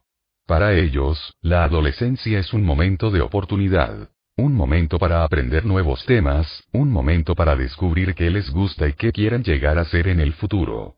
Más adelante, describiré el proyecto en el que enseñamos a los estudiantes de secundaria la mentalidad de crecimiento. Lo que quiero decirles ahora es cómo enseñarles esta mentalidad desató su esfuerzo. Un día, presentamos la mentalidad de crecimiento a un nuevo grupo de estudiantes. De repente, Jimmy, el niño de menor esfuerzo con menos esfuerzo del grupo, lo miró con lágrimas en los ojos y dijo, ¿Quieres decir que no tengo que ser tonto? Desde ese día en adelante, trabajó. Comenzó a quedarse hasta tarde para hacer su tarea, con la que nunca solía molestarse en absoluto. Comenzó a entregar las tareas temprano para poder obtener comentarios y revisarlas. Ahora creía que trabajar duro no era algo que te hiciera vulnerable, sino algo que te hacía más inteligente. Encontrar tu cerebro. Un amigo mío recientemente me entregó algo que había escrito, una historia de poemas que me recordó a Jimmy y su esfuerzo desatado. La maestra de segundo grado de mi amiga, la señora Ver, había hecho que cada estudiante dibujara y cortara un caballo de papel. Luego alineó a todos los caballos que estaban encima del pizarrón y pronunció su mensaje de mentalidad de crecimiento. Tu caballo es tan rápido como tu cerebro. Cada vez que aprendas algo, tu caballo avanzará. Mi amigo no estaba tan seguro de la cosa del cerebro. Su padre siempre le había dicho, tienes demasiada boca y muy poco cerebro para tu propio bien. Además, su caballo parecía simplemente sentarse en la puerta de salida mientras que el cerebro de todos los demás se unió a la persecución de aprendizaje, especialmente el cerebro de Anki Vijay, los genios de clase, cuyos caballos saltaron muy por delante de los demás. Pero mi amigo se mantuvo en ello. Para mejorar sus habilidades, siguió leyendo los cómics con su madre y siguió acumulando puntos cuando jugaba Jin Rumi con su abuela. Y pronto mi elegante semental, echado hacia adelante como huir la guay, y no había nadie quien iba a detenerlo durante las semanas y meses. Voló hacia adelante adelantando los otros uno por uno. A finales de primavera o stretch, las monturas de Anki estaban por delante. Con solo unos pocos ejercicios de resta, y cuando sonó la última campana de la escuela, mi caballo ganó. Por una nariz. Entonces supe que tenía un cerebro. Tuve el caballo para probarlo. Paul Workman. Por supuesto, aprender no debería ser una carrera. Pero esta raza ayudó a mi amigo a descubrir su cerebro y conectarlo con su educación. La transición universitaria. Otra transición, otra crisis. La universidad es cuando todos los estudiantes que fueron los cerebros en la escuela secundaria se tiran juntos. Al igual que nuestros estudiantes graduados, ayer fueron rey de la colina, pero hoy, ¿quiénes son? En ninguna parte es más palpable la ansiedad de ser destronado que en las clases de premedicina. En el último capítulo, mencioné nuestro estudio de estudiantes universitarios tensos pero con esperanza que tomaron su primer curso de química en la universidad. Este es el curso que les daría, o negarles, la entrada al plan de estudios de medicina, y es bien sabido que los estudiantes harán todo lo posible para hacerlo bien en este curso. Al comienzo del semestre, medimos la mentalidad de los estudiantes, y luego los seguimos a lo largo del curso, observando sus calificaciones y preguntando acerca de sus estrategias de estudio. Una vez más, encontramos que los estudiantes con una mentalidad de crecimiento obtuvieron mejores calificaciones en el curso. Incluso cuando les fue mal en una prueba en particular, se recuperaron en las siguientes. Cuando a los estudiantes con una mentalidad fija les iba mal, a menudo no regresaban. En este curso, todos estudiaron. Pero hay diferentes maneras de estudiar. Muchos estudiantes estudian así. Leen el libro de texto y sus apuntes de clase. Si el material es realmente duro, lo vuelven a leer. O podrían tratar de memorizar todo lo que puedan, como una aspiradora. Así estudiaron los alumnos con mentalidad fija. Si les fue mal en la prueba, llegaron a la conclusión de que la química no era su tema. Después de todo, hice todo lo posible, no. Lejos de ahí. Se sorprenderían al descubrir qué hacen los estudiantes con mentalidad de crecimiento. Incluso me parece extraordinario. Los estudiantes con mentalidad de crecimiento se hicieron cargo completamente de su aprendizaje y motivación. En lugar de sumergirse en la memorización irreflexiva del material del curso, dijeron, busqué temas y principios subyacentes en las conferencias y comenté errores hasta que estuve seguro de que los entendía. Estaban estudiando para aprender, no solo para como la prueba y, en realidad, esta fue la razón por la que obtuvieron calificaciones más altas, no porque fueran más inteligentes o tuvieran una mejor formación en ciencias. En lugar de perder su motivación cuando el curso se volvió seco o difícil, dijeron. Mantuve mi interés en el material. Me mantuve positivo acerca de tomar química. Me mantuve motivado para estudiar. Incluso si pensaban en el libro de texto era aburrido el instructor estaba rígido, no dejaron que su motivación se evaporara. Eso lo hizo más importante para motivarse. Recibí un correo electrónico de uno de mis estudiantes universitarios poco después de haberle enseñado la mentalidad de crecimiento. Así es como solía estudiar antes. Cuando me enfrenté a un material realmente difícil, tiendo a leer el material una y otra vez. Después de aprender la mentalidad de crecimiento, comenzó a utilizar mejores estrategias, que funcionaron. Profesor Dweck. Cuando Heidi la asistente de enseñanza me dijo los resultados de mi examen de hoy, no sabía si llorar o simplemente sentarme.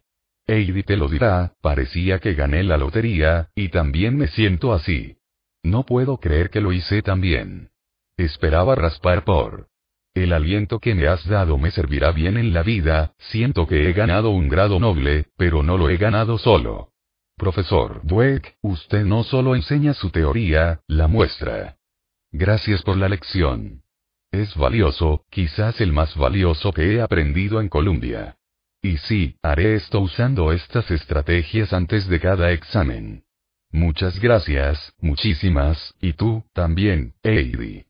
Ya no desamparado, junio. Debido a que piensan en términos de aprendizaje, las personas con una mentalidad de crecimiento están al tanto de las diferentes formas de crear aprendizaje. Es extraño. Nuestros estudiantes de premedicina con la mentalidad fijarían casi cualquier cosa para obtener una buena calificación, excepto que se encarguen del proceso para asegurarse de que suceda. Creado igual, ¿Significa esto que cualquier persona con la mentalidad correcta puede hacerlo bien? Todos los niños son creados iguales. Tomemos la segunda pregunta primero. No, algunos niños son diferentes. En su libro Gifted Children, Ellen Wiener ofrece descripciones increíbles de prodigios. Estos son niños que parecen nacer con habilidades elevadas e intereses obsesivos, y que, a través de la búsqueda incesante de estos intereses, se vuelven sorprendentemente realizados. Michael fue uno de los más precoces. Constantemente jugaba juegos con letras y números, hacía que sus padres respondieran preguntas interminables sobre letras y números, y hablaba, leía y hacía matemáticas a una edad increíblemente temprana. La madre de Michael informa que a los cuatro meses de edad, dijo, Mamá, papá, ¿qué hay de cenar? A los diez meses, asombró a la gente en el supermercado leyendo las palabras de los carteles. Todos asumieron que su madre estaba haciendo algún tipo de cosa de ventriloquismo. Su padre informa que a los tres años, no solo estaba haciendo álgebra, sino que también descubrió y probó reglas algebraicas. Cada día, cuando su padre llegaba a casa del trabajo, Michael lo empujaba hacia los libros de matemáticas y le decía, Papá, vamos a trabajar. Michael debe haber comenzado con una habilidad especial, pero, para mí, la característica más destacada es su gran amor por el aprendizaje y el desafío. Sus padres no pudieron alejarlo de sus actividades exigentes. Lo mismo es cierto para cada prodigio que Wiener describe. La mayoría de las personas creen que el regalo es la habilidad en sí misma. Sin embargo, lo que la alimenta es esa constante e interminable curiosidad y búsqueda de desafíos. ¿Es habilidad o mentalidad? ¿Fue la habilidad musical de Mozart el hecho de que trabajó hasta que sus manos se deformaron? ¿Fue la capacidad científica de Darwin el hecho de que recolectó muestras sin parar desde la primera infancia? Prodigios o no, todos tenemos intereses que pueden convertirse en habilidades. Cuando era niño, me fascinaban las personas, especialmente los adultos. Me preguntaba, ¿qué los hace funcionar? De hecho, hace unos años, uno de mis primos me recordó un episodio que tuvo lugar cuando teníamos cinco años. Estábamos en la casa de mi abuela, y él había tenido una gran pelea con su madre cuando podía comer sus dulces. Más tarde, estábamos sentados afuera en los escalones de la entrada y le dije, no seas tan estúpido. A los adultos les gusta pensar que están a cargo. Solo di que sí, y luego come tus dulces cuando quieras. ¿Fueron esas las palabras de un psicólogo en ciernes? Todo lo que sé es que mi primo me dijo que este consejo le sirvió bien. Curiosamente, se convirtió en un dentista. Todos pueden hacer bien. Ahora volvamos a la primera pregunta. ¿Son todos capaces de grandes cosas con la mentalidad correcta? Podrías marchar a la peor escuela secundaria de tu estado y enseñar a los estudiantes el cálculo universitario. Si pudieras, entonces una cosa sería clara. Con la mentalidad correcta y la enseñanza correcta, las personas son capaces de mucho más de lo que pensamos. Garfield High School fue una de las peores escuelas en Los Ángeles. Decir que los estudiantes fueron apagados y los maestros quemados es un eufemismo. Pero sin pensarlo dos veces, Jaime Escalante, de Stand and Deliver Fame, enseñó a estos estudiantes hispanos del centro de la universidad a nivel universitario. Con su mentalidad de crecimiento, preguntó, ¿cómo puedo enseñarles? No puedo enseñarles. ¿Y cómo aprenderán mejor? No podrán aprender. Pero no solo les enseñó cálculo, él, y su colega, Benjamín Jiménez, los llevaron a la cima de las listas nacionales de matemáticas. En 1987, solo otras tres escuelas públicas en el país tenían más estudiantes que tomaron la prueba de cálculo de colocación avanzada. Esos tres incluyeron a Stuyvesant High School y Bronx High School of Science, ambas escuelas de élite orientadas a la matemática y la ciencia en Nueva York. Lo que es más, la mayoría de los estudiantes de Garfield obtuvieron calificaciones en los exámenes que fueron lo suficientemente altas como para obtener créditos universitarios. En todo el país ese año, solo unos pocos cientos de estudiantes mexicoamericanos pasaron la prueba en este nivel. Esto significa que hay mucha inteligencia que se desperdicia al subestimar el potencial de desarrollo de los estudiantes. Marva Collins. La mayoría de las veces, cuando los niños están atrasados, por ejemplo, cuando están repitiendo una calificación, se les da material sin sentido al asumir que no pueden manejar más. Esa idea proviene de la mentalidad fija. Estos estudiantes son tontos, por lo que necesitan las mismas cosas simples que se les meten una y otra vez. Bueno, los resultados son deprimentes. Los estudiantes repiten todo el grado sin aprender más de lo que sabían antes. En cambio, Marva Collins se llevó a los niños de Chicago que habían fracasado en las escuelas públicas y los trató como genios. Muchos de ellos habían sido etiquetados como discapacitados del aprendizaje, retrasados o perturbados emocionalmente. Prácticamente todos ellos eran apáticos. No hay luz en los ojos, no hay esperanza en la cara. La clase de la escuela pública de segundo grado de Collins comenzó con el lector de más bajo nivel que había. En junio, llegaron a la mitad del lector de quinto grado, estudiando a Aristóteles, a Aesop, Tolstoy, Shakespeare, Poe, Frost y Dickinson en el camino. Más tarde, cuando comenzó su propia escuela, el columnista del Chicago Sun-Times, Sally Smith, intervino. Vio a niños de cuatro años escribir oraciones como ver al médico y Esopo escribió fábulas, y hablar sobre diptongos y marcas diacríticas. Observó a los alumnos de segundo grado recitar pasajes de Shakespeare, Longfellow y Kipling. Poco antes, había visitado una rica escuela secundaria suburbana donde muchos estudiantes nunca habían oído hablar de Shakespeare. Disparar, dijo uno de los estudiantes de Collins, te refieres a esos ricos niños de secundaria que no saben que Shakespeare nació en 1564 y murió en 1616. Los estudiantes leen grandes cantidades, incluso durante el verano. Un estudiante, que había ingresado como un niño retrasado de seis años, ahora cuatro años más tarde había leído 23 libros durante el verano, incluyendo a Tale of Two Cities y Jane Eyre. Los alumnos leen profunda y pensativamente.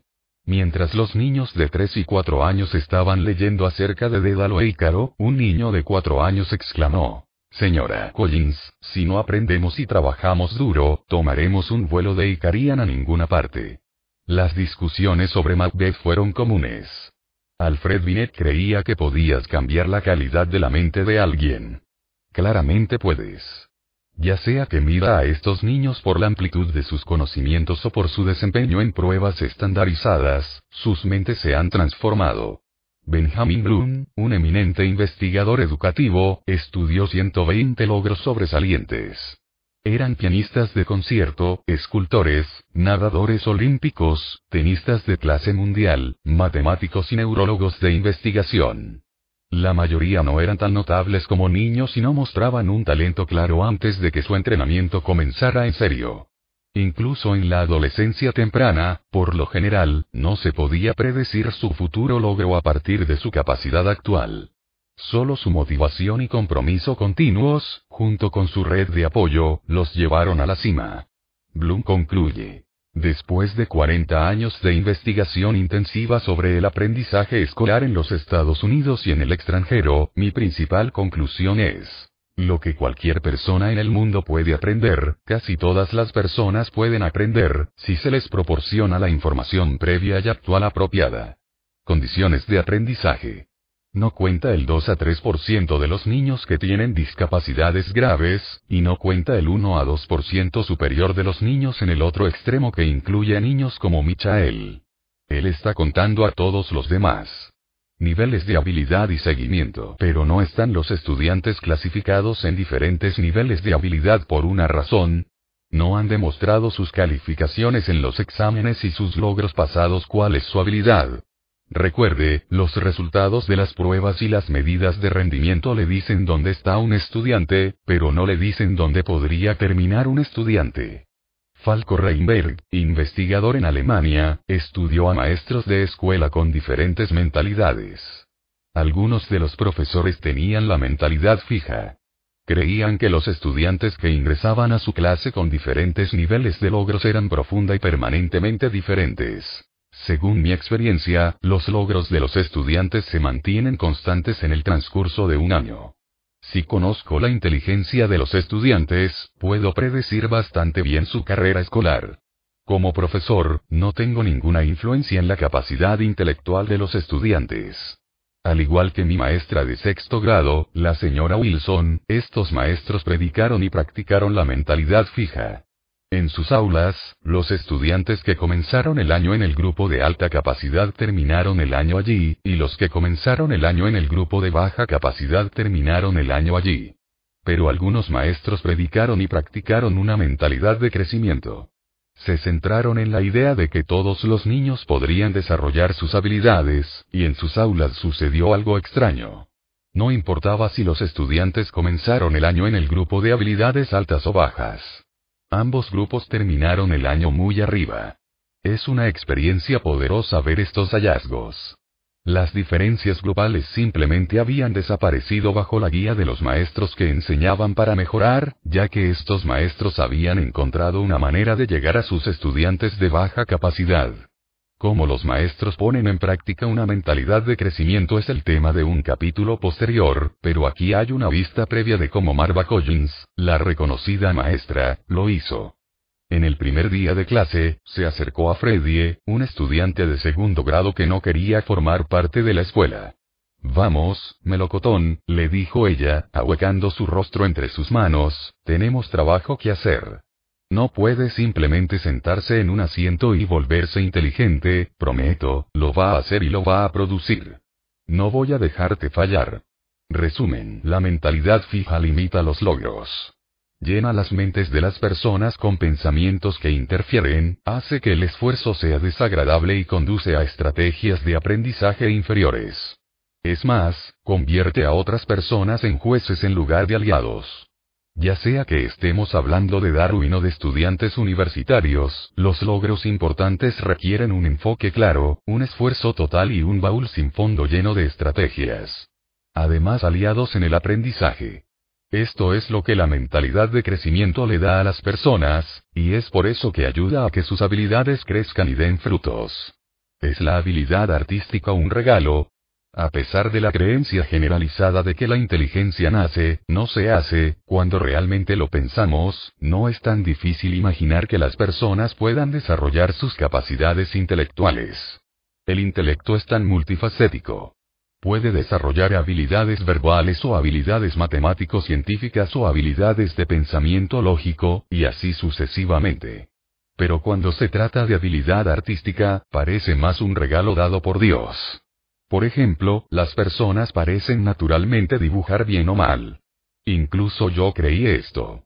Si bien algunos de mis amigos parecían dibujar bellamente sin esfuerzo y sin entrenamiento, mi capacidad de dibujo fue arrestada en la escuela primaria temprana. Por más que pude, mis intentos fueron primitivos y decepcionantes. Yo era artística de otras maneras. Puedo diseñar, soy genial con los colores, tengo un sutil sentido de la composición. Además tengo muy buena coordinación ojo-mano. Porque no podría dibujar. No debo tener el don. Tengo que admitir que no me molestó mucho. Después de todo, cuando realmente tienes que dibujar? Me enteré una noche como invitado a la cena de un hombre fascinante. Era un hombre mayor, un psiquiatra, que había escapado del holocausto. Como un niño de 10 años en Checoslovaquia, él y su hermano menor regresaron a casa de la escuela un día para descubrir que sus padres se habían ido. Ellos habían sido tomados. Sabiendo que había un tío en Inglaterra, los dos muchachos caminaron a Londres y lo encontraron. Unos años más tarde, mintiendo sobre su edad, mi anfitrión se unió a la Royal Air Force y luchó por Gran Bretaña en la guerra. Cuando fue herido, se casó con su enfermera, fue a la escuela de medicina y estableció una práctica próspera en América. Con los años, desarrolló un gran interés por los búhos. Los consideraba como características que él admiraba, y le gustaba pensar que era un búho. Además de las muchas estatuillas de búhos que adornaban su casa, tenía un libro de visitas relacionado con los búhos. Resultó que cada vez que le daba brillo a alguien, le pedía que dibujara una lechuza y le escribiera algo en este libro. Cuando me extendió este libro y me explicó su significado, me sentí honrado y horrorizado.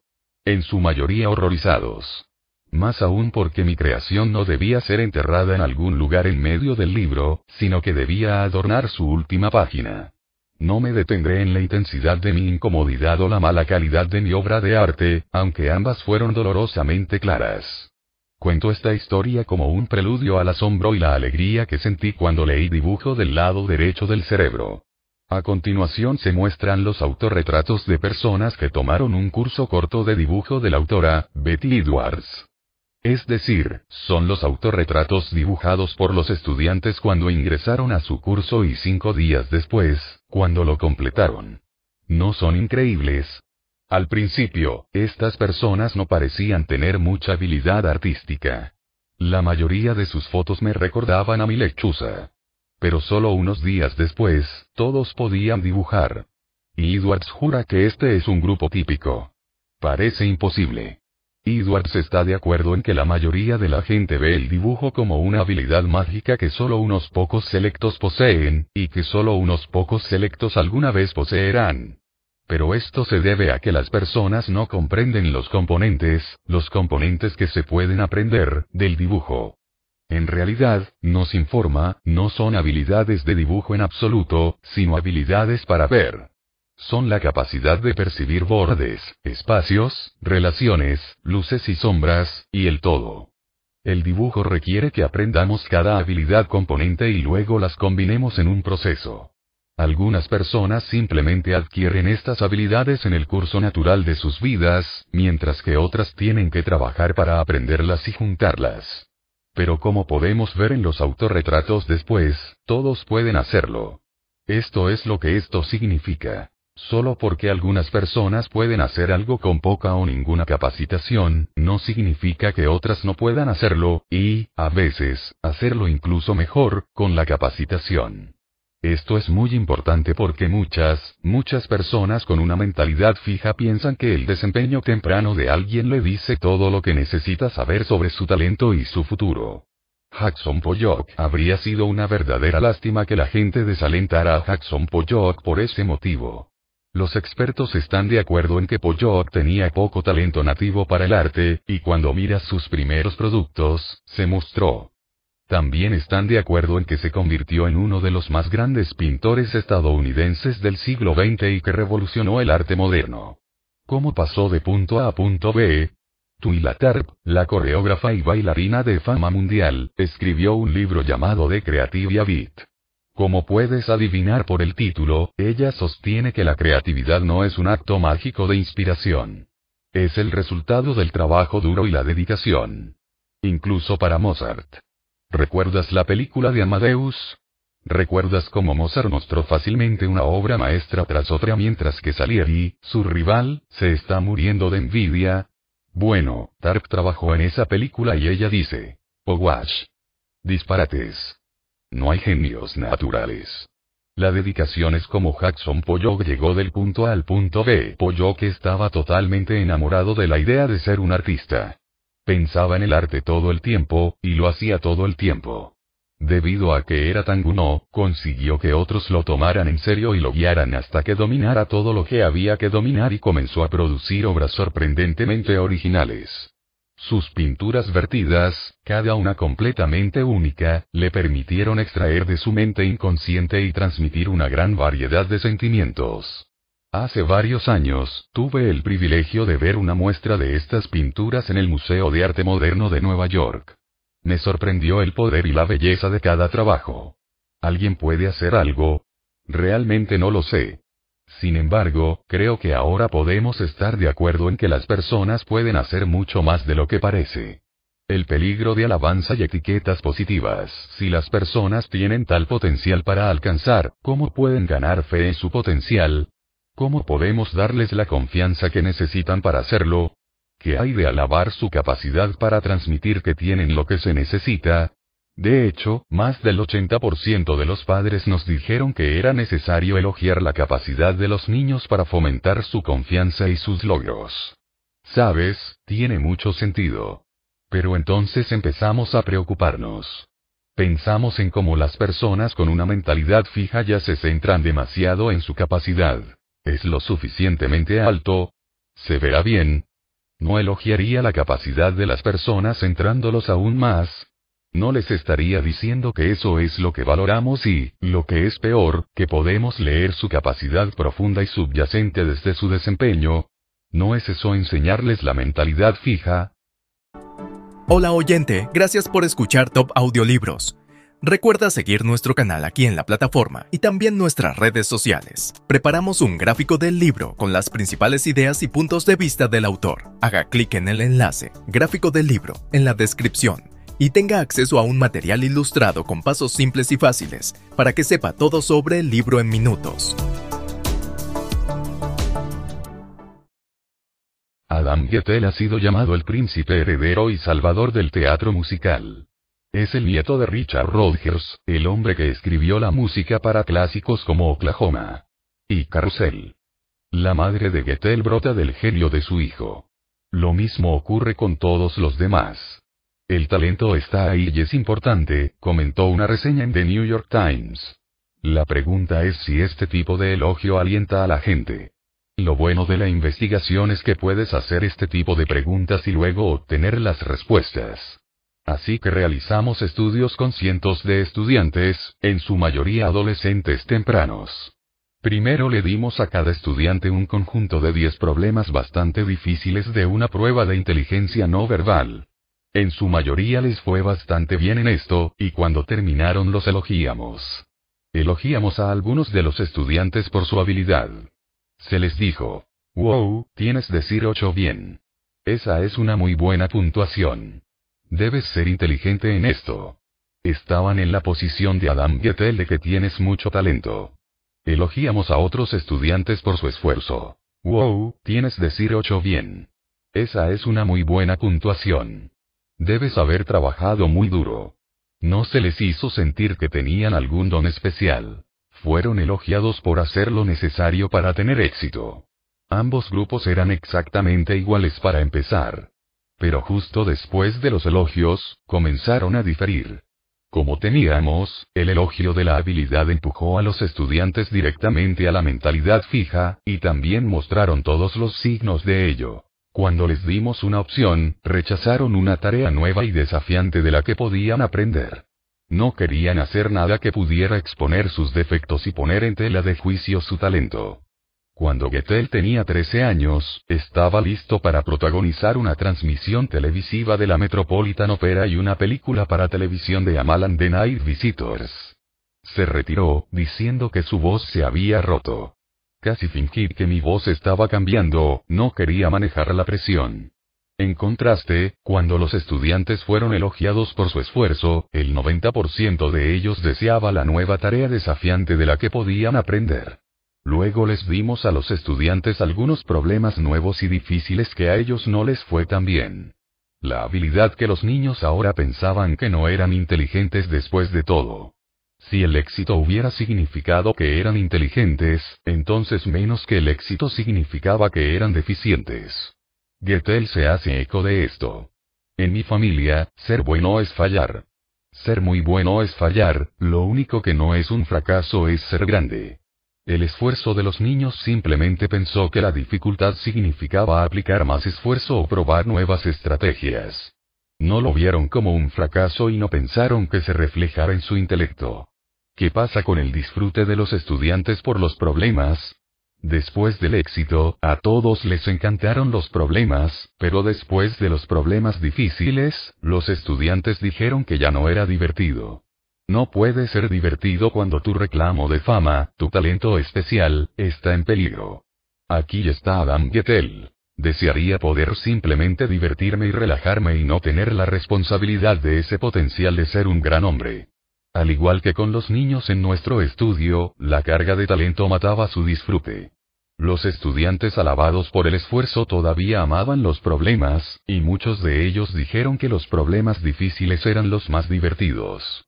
Luego miramos el desempeño de los estudiantes. Después de la experiencia con dificultad, el rendimiento de los estudiantes elogiados por la habilidad se desplomó, incluso cuando les dimos algunos de los problemas más fáciles. Perdiendo la fe en su capacidad, estaban peor que cuando empezaron. El esfuerzo de los niños mostró mejor y mejor rendimiento. Habían usado los problemas difíciles para agudizar sus habilidades, de modo que cuando regresaban a las más fáciles, estaban muy por delante. Dado que este fue un tipo de prueba de sí, podría decir que la capacidad de elogio disminuyó el sí de los estudiantes. Y que elogiando su esfuerzo los levantó. Gettel no estaba prosperando. Estaba lleno de tics obsesivo-compulsivos y dedos mórdidos y sangrantes. Pasa un minuto con él, solo se necesita uno, y una imagen del terror detrás de los tics comienza a emerger, dice un entrevistador. Gettel también ha luchado contra problemas graves y recurrentes de drogas. En lugar de empoderarlo, el regalo lo ha llenado de temor y duda. En lugar de cumplir con su talento, este brillante compositor ha pasado la mayor parte de su vida huyendo de él. Una cosa es esperanzadora su reconocimiento de que tiene que seguir su propio curso de vida que no está dictado por otras personas y su visión de su talento. Una noche tuvo un sueño sobre su abuelo. Yo lo estaba llevando a un ascensor. Le pregunté si era bueno. Dijo, con bastante amabilidad, ¿tienes tu propia voz? Está emergiendo esa voz finalmente. Para la partitura de The Lighting de Piazza, un musical intensamente romántico, Gettel ganó el premio Tony 2005. ¿Lo tomará como un elogio para el talento o un elogio por el esfuerzo? Espero que sea lo último. Hubo un hallazgo más en nuestro estudio que fue sorprendente y deprimente al mismo tiempo. Le dijimos a cada estudiante. Saben, vamos a ir a otras escuelas y apuesto a que a los niños de esas escuelas les gustaría saber sobre los problemas. Así que les dimos una página a los estudiantes para que escribieran sus pensamientos, pero también les dejamos un espacio para que escribieran las puntuaciones que habían recibido sobre los problemas. ¿Creerías que casi el 40% de los estudiantes elogiados por la capacidad mintieron acerca de sus calificaciones? Y siempre en una dirección. En la mentalidad fija, las imperfecciones son vergonzosas, especialmente si tienes talento, por lo que las mintieron. Lo que es tan alarmante es que tomamos a niños ordinarios y los convertimos en mentirosos, simplemente diciéndoles que eran inteligentes. Justo después de que escribí estos párrafos, me reuní con un joven que da clases particulares a los estudiantes para sus exámenes del College Board. Había venido a consultarme acerca de uno de sus estudiantes. Este estudiante toma exámenes de práctica y luego le miente sobre su puntaje. Se supone que él debe enseñarle lo que ella no sabe, pero ella no puede decirle la verdad sobre lo que no sabe. Y ella está pagando dinero por esto. Así que decirles a los niños que son inteligentes, al final, los hizo sentirse más tontos y más tontos, pero afirman que eran más inteligentes. No creo que esto sea lo que buscamos cuando ponemos etiquetas positivas. Dotado, talentoso, brillante en las personas. No pretendemos robarles su entusiasmo por el desafío y sus recetas por el éxito. Pero ese es el peligro. Aquí hay una carta de un hombre que había leído algo de mi trabajo. Estimado doctor Dweck, fue doloroso leer tu capítulo, como me reconocí en él. Cuando era niño, fui miembro de The Gifted Child Society y elogié continuamente mi inteligencia. Ahora, después de toda una vida de no estar a la altura de mi potencial, tengo 49 años, estoy aprendiendo a aplicarme a una tarea. Y también ver el fracaso no como un signo de estupidez sino como falta de experiencia y habilidad. Tu capítulo me ayudó a verme bajo una nueva luz. Seth Abrams. Este es el peligro de las etiquetas positivas. Hay alternativas, y volveré a ellas más adelante en el capítulo sobre padres, maestros y entrenadores. Las etiquetas negativas y cómo funcionan. Una vez fui un genio de las matemáticas. En la escuela secundaria obtuve un 99 en álgebra, un 99 en geometría y un 99 en trigonometría, y estaba en el equipo de matemáticas. Me apunté allí con los niños en la prueba de la Fuerza Aérea de la Capacidad Visual Espacial, por lo que obtuve folletos de reclutamiento de la Fuerza Aérea durante muchos años. Luego conseguí un Mr. Elman, un profesor que no creía que las chicas pudieran hacer matemáticas. Mis calificaciones disminuyeron, y nunca más tomé matemáticas. En realidad estuve de acuerdo con el señor Elman, pero no pensé que se aplicara a mí. Otras chicas no podían hacer matemáticas. El señor Elman pensó que también se aplicaba a mí, y sucumbí. Todo el mundo sabe que las etiquetas negativas son malas, por lo que pensaría que esta sería una sección corta. Pero no es una sección corta, porque los psicólogos están aprendiendo cómo las etiquetas negativas dañan el logro. Nadie sabe acerca de las etiquetas de habilidad negativa como miembros de grupos estereotipados. Por ejemplo, los afroamericanos saben que los estereotipos son más bajos en inteligencia. Y las mujeres saben acerca de ser estereotipadas como malas en matemáticas y ciencias. Pero no estoy seguro de que ellos mismos sepan qué espeluznantes son estos estereotipos. La investigación realizada por Claude Stelle y Joshua Aronson muestra que incluso marcar una casilla para indicar su raza o sexo puede desencadenar el estereotipo en su mente y disminuir el puntaje de su prueba. Casi cualquier cosa que te recuerde que eres negro o mujer antes de tomar una prueba en el tema en el que se supone que eres malo bajará tu puntuación en la prueba, mucho. En muchos de sus estudios, los negros son iguales a los blancos en su desempeño, y las mujeres son iguales a los varones, cuando no se evoca ningún estereotipo. Pero solo coloca más hombres en la sala con una mujer antes de un examen de matemáticas, y baja el puntaje de la mujer. Esta es la razón por cuando se evocan los estereotipos, llenan las mentes de las personas con pensamientos que distraen, con preocupaciones secretas sobre la confirmación del estereotipo. Las personas por lo general ni siquiera son conscientes de ello, pero no tienen suficiente poder mental para hacer su mejor esfuerzo en la prueba. Esto no le pasa a todo el mundo, sin embargo. Esto le sucede principalmente a las personas que tienen una mentalidad fija. Es cuando las personas piensan en términos de rasgos fijos que los estereotipos les afectan. Los estereotipos negativos dicen, usted y su grupo son permanentemente inferiores. Solo las personas con una mentalidad fija resuenan con este mensaje. Así que en la mentalidad fija, tanto las etiquetas positivas como las negativas pueden alterar tu mente. Cuando te dan una etiqueta positiva, tienes miedo de perderla, y cuando te golpean con una etiqueta negativa, tienes miedo de merecerla. Cuando las personas están en una mentalidad de crecimiento, el estereotipo no interrumpe su rendimiento. La mentalidad de crecimiento quita los dientes del estereotipo y hace que las personas sean más capaces de defenderse. No creen en la inferioridad permanente. Y si están atrasados, bueno, entonces trabajarán más duro, buscarán ayuda y tratarán de ponerse al día. La mentalidad de crecimiento también hace que las personas puedan tomar lo que puedan y lo que necesitan, incluso en un entorno amenazador. Les pedimos a los estudiantes afroamericanos que escribieran un ensayo para una competencia. Se les dijo que cuando terminaran, sus ensayos serían evaluados por Edward Caldwell III, un profesor distinguido con un pedigrí de la Ivy League. Es decir, un representante del establecimiento blanco. Los comentarios de Edward Caldwell III fueron bastante críticos, pero también útiles, y las reacciones de los estudiantes variaron enormemente. Aquellos con una mentalidad fija lo vieron como una amenaza, un insulto o un ataque. Ellos rechazaron a Caldwell y sus comentarios. Esto es lo que un estudiante con la mentalidad fija pensó. Él es malo, no califica bien, obviamente es parcial.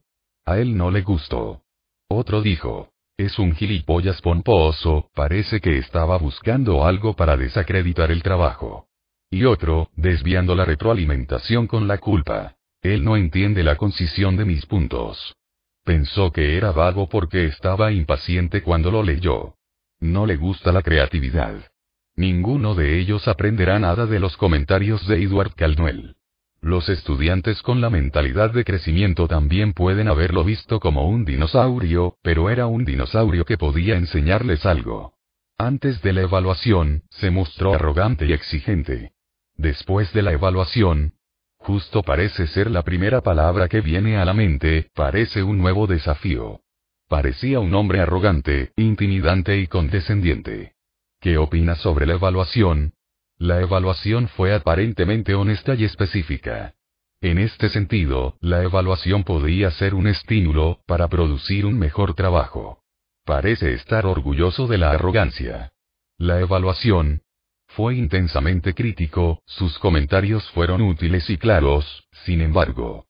Siento que voy a aprender mucho de él. La mentalidad de crecimiento permitió a los estudiantes afroamericanos reclutar a Edward Caldwell III para sus propios objetivos. Estaban en la universidad para obtener una educación y, pomposo gilipollas o no, iban a obtenerla. Pertenezco aquí, Además de secuestrar las habilidades de las personas, los estereotipos también causan daño al hacer que las personas sientan que no pertenecen. Muchas minorías abandonan la universidad y muchas mujeres abandonan las matemáticas y la ciencia porque simplemente sienten que no encajan. Para descubrir cómo sucede esto, seguimos a las mujeres de la universidad a través de su curso de cálculo. Esto ocurre a menudo cuando los estudiantes deciden si las matemáticas o las carreras relacionadas con las matemáticas son adecuadas para ellos. Durante el semestre, les pedimos a las mujeres que informaran sus sentimientos sobre las matemáticas y su sentido de pertenencia en las matemáticas. Por ejemplo, cuando pensaban en matemáticas, se sentían como un miembro de pleno derecho de la comunidad matemática o se sentían como un extraño, se sentían cómodos o se sentían ansiosos, se sentían bien o mal con sus habilidades matemáticas.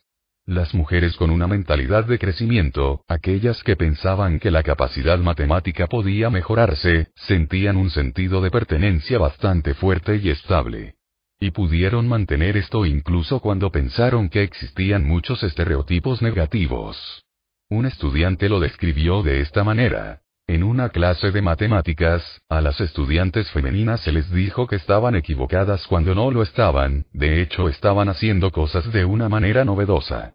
Era absurdo y se reflejaba mal en el instructor para no ver el buen razonamiento de los estudiantes. Estuvo bien porque estábamos trabajando en grupos y pudimos dar y recibir apoyo entre los estudiantes, discutimos nuestras ideas interesantes entre nosotros. El estereotipo era inquietante para ellos, como debería ser, pero todavía podían sentirse cómodos y seguros de sí mismos en un entorno matemático. Podrían contraatacar. Pero las mujeres con una mentalidad fija, a medida que avanzaba el semestre, sintieron una disminución en el sentido de pertenencia. Y cuanto más sintieron la presencia de estereotipos en su clase, más se les marchitó la comodidad con las matemáticas. Una estudiante dijo que su sentido de pertenencia cayó porque el profesor me faltó el respeto por su comentario, esa fue una buena suposición, siempre que hice una respuesta correcta en clase. El estereotipo de baja capacidad fue capaz de invadirlos, definirlos y quitarles su comodidad y confianza. No estoy diciendo que sea su culpa de ninguna manera. El prejuicio es un problema social profundamente arraigado, y no quiero culpar a las víctimas. Simplemente estoy diciendo que una mentalidad de crecimiento ayuda a las personas a ver el prejuicio por lo que es, la opinión de otra persona, y a confrontarlo con su confianza y habilidades intactas. Confiando en las opiniones de la gente. Muchas mujeres tienen un problema no solo con los estereotipos, sino también con las opiniones de otras personas sobre ellas en general. Confían demasiado en ellos. Un día, fui a una farmacia en Hawaii para comprar hilo dental y desodorante y, después de buscar mis artículos, fui a esperar en la fila. Había dos mujeres juntas frente a mí esperando para pagar. Ya que soy un agente de tiempo incurable, en algún momento decidí preparar mi dinero para cuando llegara mi turno. Así que me acerqué, puse los artículos al costado del mostrador y comencé a recoger los billetes que estaban esparcidos por mi bolso. Las dos mujeres se volvieron locas. Expliqué que de ninguna manera estaba tratando de cortar delante de ellos. Me estaba preparando para cuando llegara mi turno. Pensé que el asunto estaba resuelto, pero cuando salí de la tienda, ellos me estaban esperando. Se pusieron en mi cara y gritaron. Eres una persona mal educada. Mi esposo, que lo había visto todo de principio a fin, pensaba que estaban locos pero tuvieron un efecto extraño y perturbador en mí, y me costó mucho negarme de su veredicto. Esta vulnerabilidad afecta a muchas de las hembras más capaces y de mayor rendimiento. ¿Por qué debería ser esto? Cuando son pequeñas, estas chicas a menudo son tan perfectas, y se deleitan en que todos se lo digan. Se comportan tan bien, son tan lindos, son tan útiles y tan precoces. Las niñas aprenden a confiar en las estimaciones de las personas. Caramba, todos son muy amables conmigo. Si me critican, debe ser cierto. Incluso las mujeres de las principales universidades del país dicen que las opiniones de otras personas son una buena manera de conocer sus habilidades. Los niños son constantemente regañados y castigados.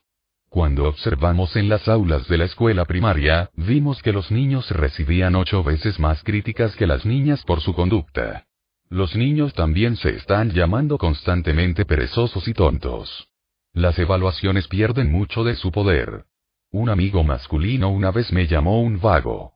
Fue a cenar a mi casa y, mientras comíamos, me eché un poco de agua en la blusa. Eso es porque eres un vago, dijo. Me quedé impactado. Fue entonces cuando me di cuenta de que nadie me había dicho algo así. Los machos se lo dicen todo el tiempo. Puede que no sea algo amable de decir, incluso en broma, pero ciertamente los hace pensar dos veces antes de aceptar las evaluaciones de otras personas. Incluso cuando las mujeres alcanzan la cima del éxito, las actitudes de otras personas pueden obtenerlas. Frances Conley es una de las neurocirujanas más eminentes del mundo. De hecho, fue la primera mujer en ocupar un puesto en neurocirugía en una escuela de medicina estadounidense. Sin embargo, los comentarios descuidados de colegas masculinos, incluso los asistentes, podrían llenarla de dudas. Un día durante la cirugía, un hombre condescendientemente la llamó cariño. En lugar de devolver el cumplido, se preguntó a sí misma. ¿Es una miel? se preguntó, especialmente esta miel, lo suficientemente buena y lo suficientemente talentosa para estar haciendo esta operación, la mentalidad fija, más los estereotipos y la confianza de las mujeres en las evaluaciones de otras personas. Todo esto contribuye a la brecha de género en matemáticas y ciencias. Esa brecha es dolorosamente evidente en el mundo de la alta tecnología. Julia Lynch, una tecnología incipiente, ya estaba escribiendo un código de computadora cuando estaba en la secundaria. Su padre y sus dos hermanos trabajaron en tecnología, y a ella también le encantó. Entonces su maestra de programación informática la criticó. Ella había escrito un programa de computadora y el programa funcionaba bien, pero a él no le gustaba un atajo que ella había tomado. Su interés se evaporó. En su lugar, se fue a estudiar recreación y relaciones públicas. Las matemáticas y las ciencias deben ser lugares más hospitalarios para las mujeres. Y las mujeres necesitan toda la mentalidad de crecimiento que puedan tener para ocupar el lugar que les corresponde en estos campos. Cuando las cosas van bien, pero veamos los tiempos en que el proceso va bien. La familia Polgar ha producido tres de las jugadoras de ajedrez más exitosas de la historia. ¿Cómo? Susan dice, uno de los tres, mi padre cree que el talento innato no es nada, que el éxito es un 99% de trabajo duro. Estoy de acuerdo con él. La hija más joven, Judith, ahora es considerada la mejor jugadora de ajedrez de todos los tiempos. Ella no era la que tenía más talento. Susan informa. Judith fue un arranque lento, pero muy trabajador. Un colega mío tiene dos hijas que son genios de las matemáticas. Uno es un estudiante graduado en matemáticas en una universidad superior. La otra fue la primera mujer en ocupar el puesto número uno en el país en un examen de matemáticas de élite, ganó un concurso nacional de matemáticas y ahora se especializa en neurociencia en una de las mejores universidades. ¿Cuál es su secreto? ¿Se transmite en los genes? Creo que ha pasado a la mentalidad. Es la familia con mayor mentalidad de crecimiento que he visto. De hecho, su padre aplicó la mentalidad de crecimiento a todo. Nunca olvidaré una conversación que tuvimos hace algunos años. Yo estaba soltero en ese momento, y él me preguntó cuál era mi plan para encontrar un compañero. Estaba horrorizado cuando le dije que no tenía un plan. No esperaría que su trabajo se realice por sí solo, dijo. ¿Por qué es esto diferente? Era inconcebible para él que usted pudiera tener un objetivo y no tomar medidas para hacerlo realidad. En resumen, la mentalidad de crecimiento permite que las personas, incluso aquellas que son objetivos de etiquetas negativas, utilicen y desarrollen sus mentes por completo. Sus cabezas no están llenas de pensamientos limitantes, un frágil sentido de pertenencia y la creencia de que otras personas pueden definirlos. Haz crecer tu mentalidad. Piensa en tu héroe. Piensas en esta persona como alguien con habilidades extraordinarias que logró con poco esfuerzo, Ahora ve y descubre la verdad. Averigüe el tremendo esfuerzo que llevó a su logro y admírelos más. Piensa en ocasiones en que otras personas te superaron y simplemente asumiste que eran más inteligentes o más talentosos. Ahora considere la idea de que simplemente utilizaron mejores estrategias, se enseñaron a sí mismos, practicaron más y se abrieron camino a través de obstáculos. Tú también puedes hacer eso, si quieres. Hay situaciones en las que te vuelves estúpido, en donde desconectas tu inteligencia. La próxima vez que estés en una de esas situaciones, adéntrate en una mentalidad de crecimiento. Piensa en aprender y mejorar, no en el juicio, y vuelve a conectarte. Etiqueta a sus hijos. Este es el artista y el científico. La próxima vez, recuerde que no los está ayudando, aunque puede estar alabándolos. Recuerde que nuestro estudio donde elogiar la capacidad de los niños redujo sus puntuaciones de sí encuentra una forma de mentalidad de crecimiento para felicitarlos. Más de la mitad de nuestra sociedad pertenece a un grupo estereotipado negativamente. Primero tienes a todas las mujeres, y luego tienes a todos los otros grupos que se supone que no deben ser buenos en algo u otro. Dales el regalo de la mentalidad de crecimiento. Cree un entorno que enseñe la mentalidad de crecimiento a los adultos y niños en su vida, especialmente aquellos que son objeto de estereotipos negativos. Incluso cuando aparece la etiqueta negativa, permanecerán a cargo de su aprendizaje. Capítulo 4. Deportes. El menor de un campeón. En los deportes, todo el mundo cree en el talento. Incluso, o especialmente, los expertos. De hecho, en los deportes es de donde viene la idea de natural. Alguien que se parece a un atleta, se mueve como un atleta y es un atleta, todo sin intentarlo. Tan grande es la creencia en el talento natural que muchos scouts y entrenadores solo buscan naturales, y los equipos competirán entre sí para pagar cantidades exorbitantes para reclutarlos. Billy Beane era un natural.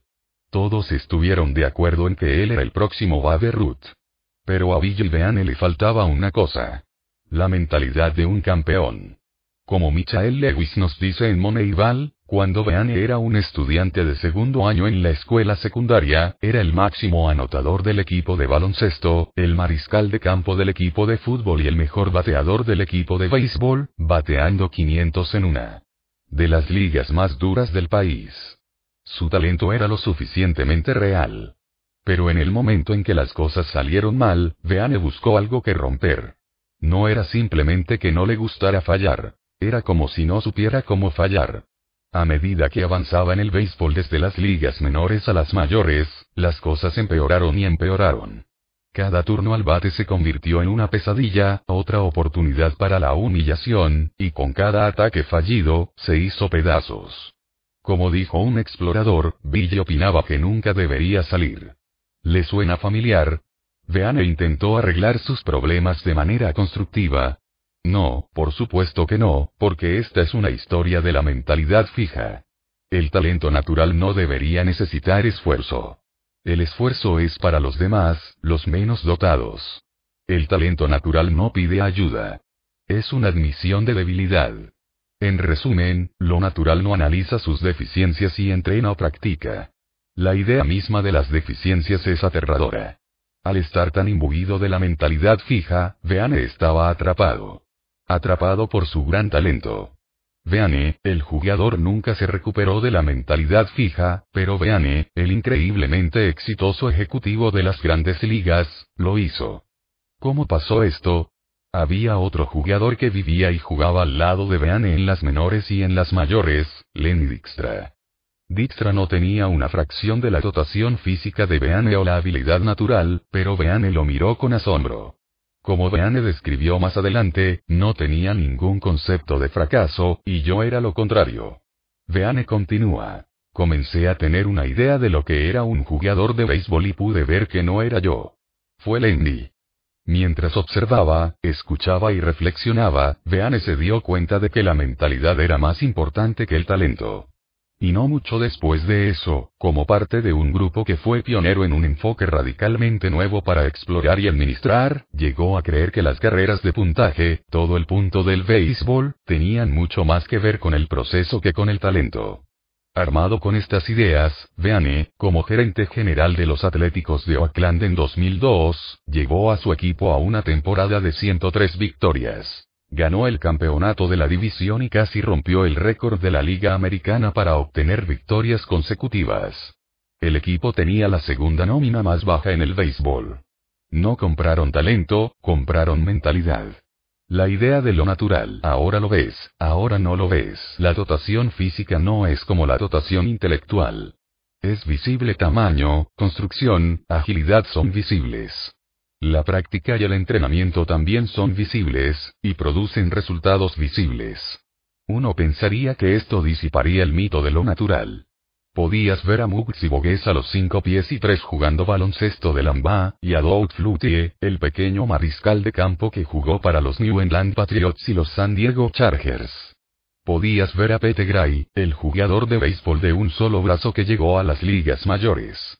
Ben Hogan, uno de los mejores golfistas de todos los tiempos, a quien le faltaba gracia. Glenn Cunningham, el gran corredor, que tenía las piernas gravemente quemadas y dañadas. Larry Bird y su falta de rapidez. Puedes ver a los pequeños o sin gracia o incluso a los discapacitados que lo hacen, y los especímenes divinos que no lo hacen. ¿No debería esto le dice algo a la gente? Los expertos en boxeo se basaron en las medidas físicas, llamadas cuentos de la cinta, para identificar los naturales. Incluían medidas del puño, alcance, expansión del pecho y peso del luchador. Muhammad Ali falló estas medidas.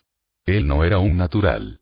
Tenía una gran velocidad, pero no tenía el físico de un gran luchador, no tenía la fuerza y no tenía los movimientos clásicos. De hecho, boxeó todo mal. No bloqueó los golpes con los brazos y los codos. Él golpeó en mítines como un aficionado. Mantuvo su mandíbula expuesta.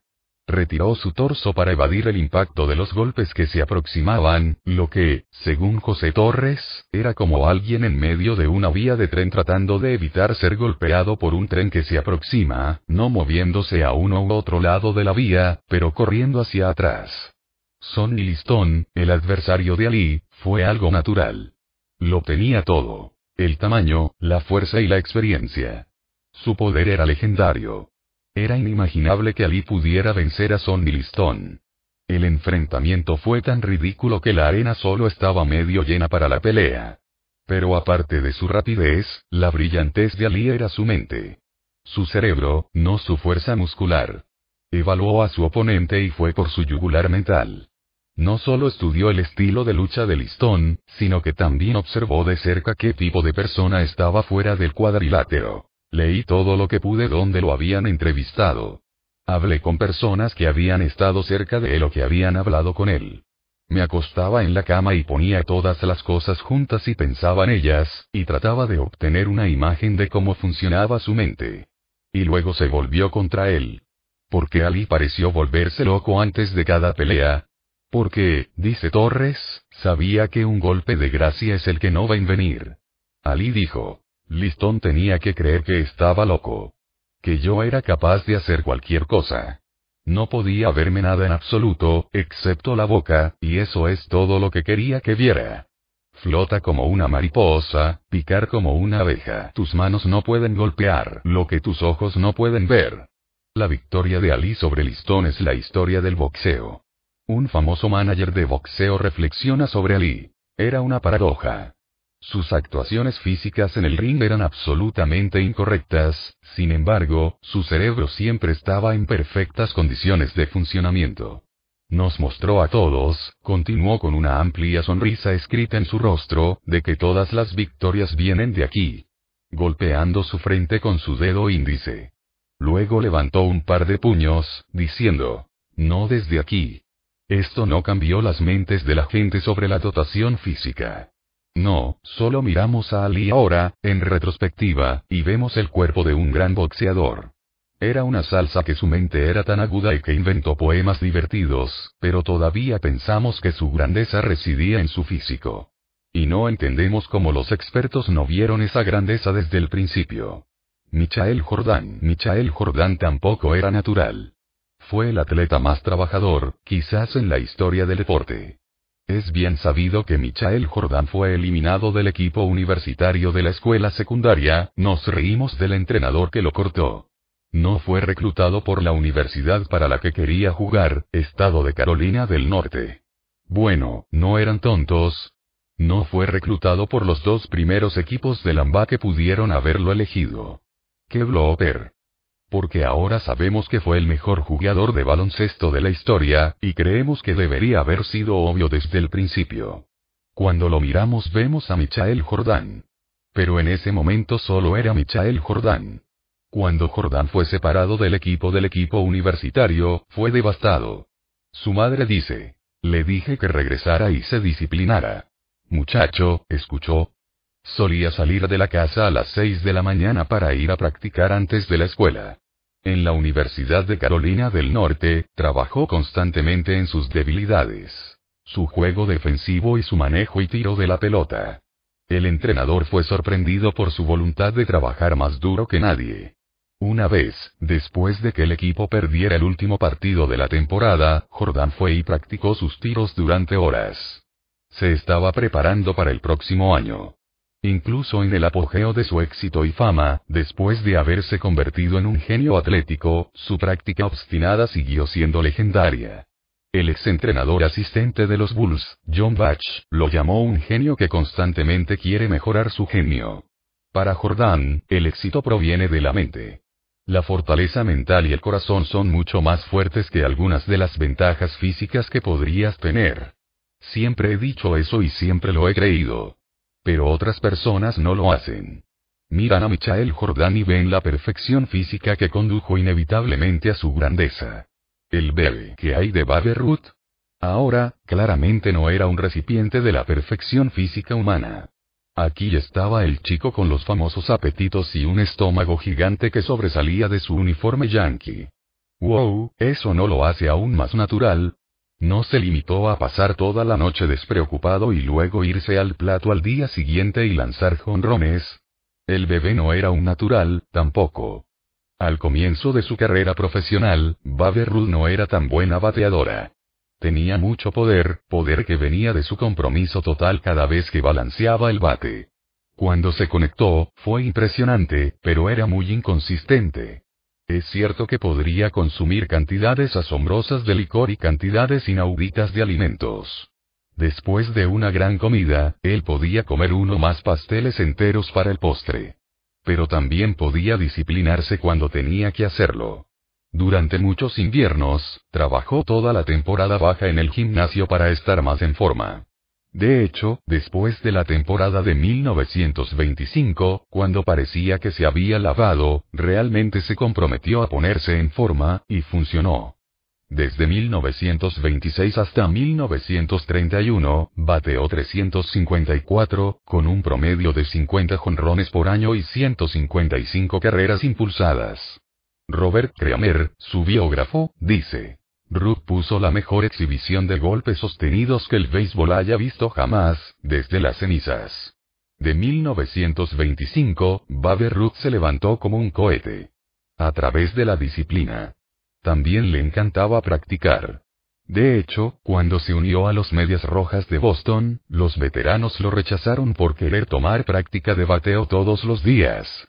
No era solo un novato. Era un lanzador novato. ¿Quién pensó que era él, tratando de tomar práctica de bateo?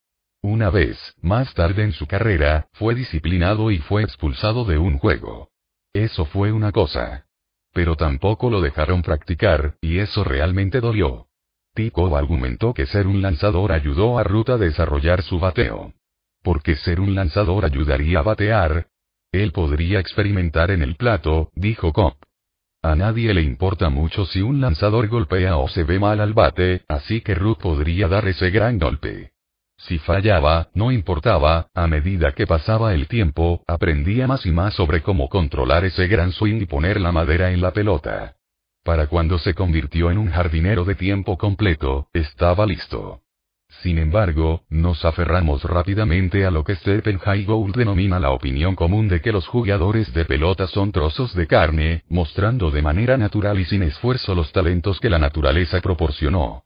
Las mujeres más rápidas en la Tierra. ¿Qué hay de Wilma Rudolph, aclamada como la mujer más veloz en la Tierra después de ganar tres medallas de oro por carreras y relevo en los Juegos Olímpicos de Roma de 1960?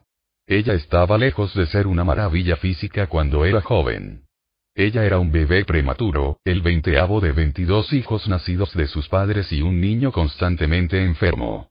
A los cuatro años de edad, casi muere de una larga lucha con doble neumonía, fiebre escarlata y polio. Emergiendo con una pierna izquierda mayormente paralizada. Los médicos le dieron pocas esperanzas de volver a usarlo. Durante ocho años, ella siguió vigorosamente la terapia física, hasta que a los doce años se soltó la brazadera de la pierna y comenzó a caminar normalmente. Si esta no fue una lección de que las habilidades físicas podrían desarrollarse, ¿qué fue? E inmediatamente fue y aplicó esa lección al baloncesto y la pista, aunque perdió todas las carreras en las que participó en su primer encuentro oficial de pista. Después de su increíble carrera, dijo, Solo quiero que me recuerden como una mujer trabajadora. ¿Qué hay de Jackie Joyner Kersee, aclamada como la mejor atleta femenina de todos los tiempos? Entre 1985 y principios de 1996, ganó todos los heptatlones en los que compitió. ¿Qué es exactamente un heptatlón? Es un evento agotador de dos días y siete partes que consiste en una carrera de obstáculos de 100 metros, el salto de altura, el lanzamiento de jabalina, un sprint de 200 metros, el salto de longitud, el disparo de tiro y una carrera de 800 metros. No es de extrañar que la ganadora sea llamada la mejor atleta femenina del mundo.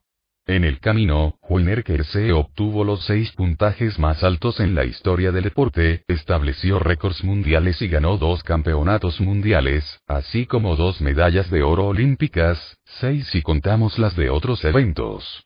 Era ella una natural, talento que tenía, pero cuando comenzó a rastrear, terminó en el último lugar durante bastante tiempo.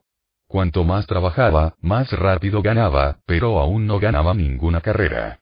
Finalmente, ella comenzó a ganar. ¿Qué cambió? Algunos podrían atribuir mi transformación a las leyes de la herencia, pero creo que fue mi recompensa por todas esas horas de trabajo en el camino de la brida, las aceras del vecindario y los pasillos de la escuela. compartiendo el secreto de su éxito continuo, ella dice. Hay algo acerca de verme mejorar que me motiva y me emociona.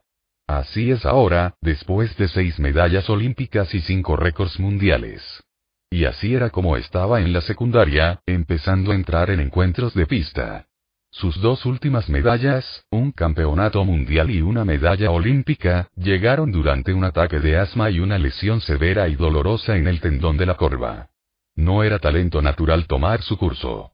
Era la mentalidad teniendo su opinión.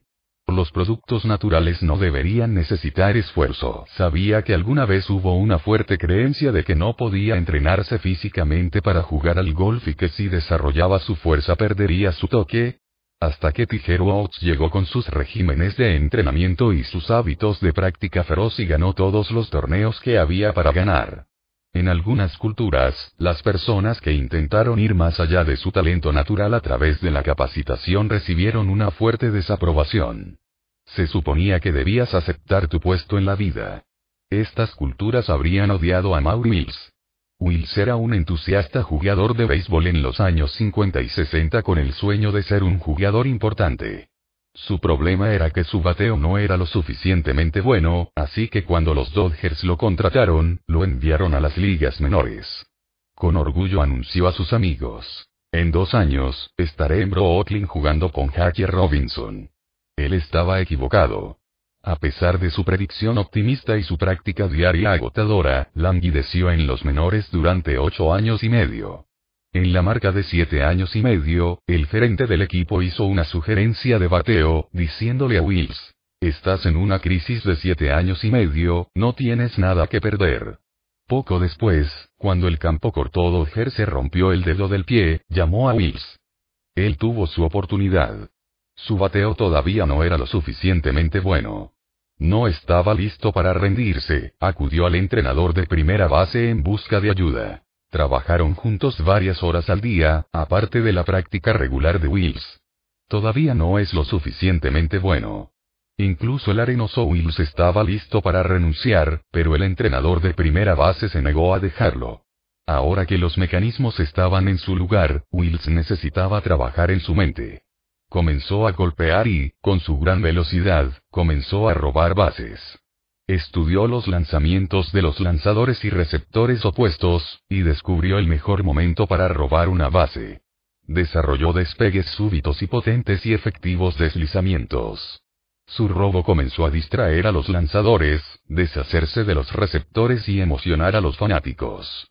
Wills rompió el récord de Tico por las bases robadas, un récord que no ha sido desafiado por 47 años. Esa temporada, fue elegido como el jugador más valioso de la Liga Nacional.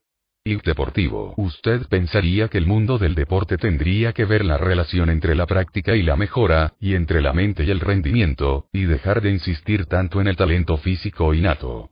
Sin embargo, es casi como si se negaran a ver.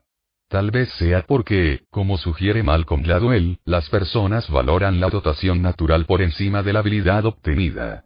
En la medida en que nuestra cultura habla sobre el esfuerzo individual y la superación personal, en el fondo, argumenta, respetamos lo natural. Nos gusta pensar en nuestros campeones e ídolos como superhéroes que nacieron diferentes a nosotros. No nos gusta pensar en ellos como personas relativamente comunes que se hicieron extraordinarias. ¿Por qué no? Para mí eso es mucho más sorprendente. Incluso cuando los expertos están dispuestos a reconocer el papel de la mente, continúan insistiendo en que todo es innato. Esto realmente me impactó cuando encontré un artículo sobre Marshall Faulk, el gran corredor del equipo de fútbol St. Louis Rams. Faulk acababa de convertirse en el primer jugador en ganar 2.000 carreras y recibir yardas en cuatro temporadas consecutivas. El artículo, escrito en la víspera del Super Bowl de 2002, hablaba de la extraordinaria habilidad de Fault para saber dónde está cada jugador en el campo, incluso en el caos de 22 jugadores en marcha y en caída. No solo sabe dónde están, sino que también sabe lo que están haciendo y lo que están a punto de hacer. Según sus compañeros, nunca se equivoca. Increíble. ¿Cómo lo hace? Como lo dice Faulk, pasó años y años viendo fútbol. En la escuela secundaria, incluso consiguió un trabajo como vendedor en un estadio de béisbol, que odiaba, para poder ver fútbol profesional. Mientras miraba, siempre hacía la pregunta ¿por qué? ¿Por qué estamos ejecutando esta jugada? ¿Por qué lo atacamos de esta manera? ¿Por qué están haciendo eso? ¿Por qué están haciendo esto? Pregunta, dice Faulk, básicamente me involucró en el fútbol de una manera más profunda.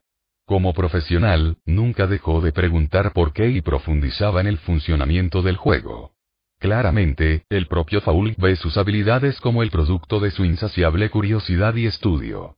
¿Cómo lo ven los jugadores y entrenadores? Como un regalo.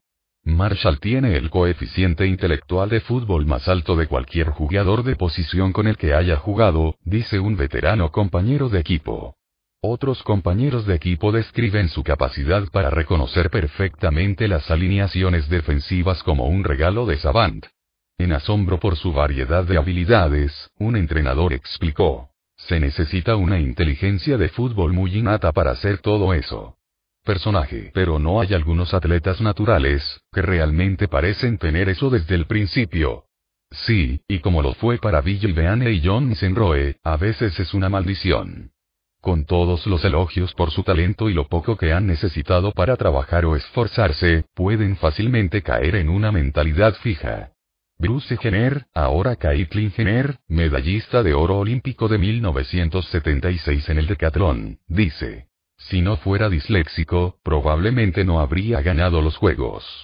Si hubiera sido un mejor lector, entonces eso hubiera sido fácil, los deportes hubieran llegado fácilmente, y nunca me hubiera dado cuenta de que la forma de salir adelante en la vida es un trabajo duro. Los naturales, arrastrados por su superioridad, no aprenden a trabajar duro ni a hacer frente a los contratiempos. Esta es la historia de Pedro Martínez, el brillante lanzador de los Medias Rojas de Boston, quien se autodestruyó cuando más lo necesitaban. Pero también es una historia aún más grande, una historia sobre el personaje. Un grupo de deportistas de The New York Times y de Boston Globe se encontraban en el servicio de transporte de Delta a Boston. Yo también. Se dirigieron al juego 3 de la serie de playoffs de la Liga Americana de 2003 entre los New York Yankees y los Boston Red Sox. Hablaban de carácter, y todos estuvieron de acuerdo, los escritores de Boston a regañadientes, en que los Yankees lo tenían. Entre otras cosas, recordaron lo que los Yankees habían hecho por Nueva York dos años antes. Era octubre de 2001 y los neoyorquinos habían vivido hasta el 11 de septiembre. Yo estaba allí y estábamos devastados. Necesitábamos alguna esperanza. La ciudad necesitaba a los Yankees para ir por ella, para ir a la Serie Mundial. Pero los Yankees también lo habían vivido, y estaban heridos y agotados. Parecían no tener nada más. No sé de dónde lo sacaron, pero excavaron profundamente y pulieron un equipo tras otro, cada victoria nos devolvió un poco a la vida, cada uno nos dio un poco más de esperanza para el futuro. Impulsados por nuestra necesidad, se convirtieron en los campeones de la Liga Americana del Este, luego en los campeones de la Liga Americana, y luego estuvieron en la Serie Mundial, donde hicieron una carrera valiente y casi la lograron. Todo el mundo odia a los Yankees. Eso es el equipo contra el que todo el país tiene raíces.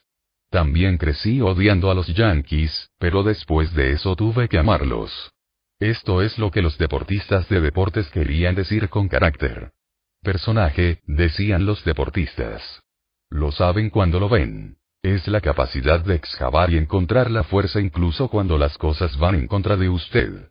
Al día siguiente, Pedro Martínez, el deslumbrante pero demasiado mimado lanzador de Boston, mostró lo que significaba el personaje. Mostrando lo que no es.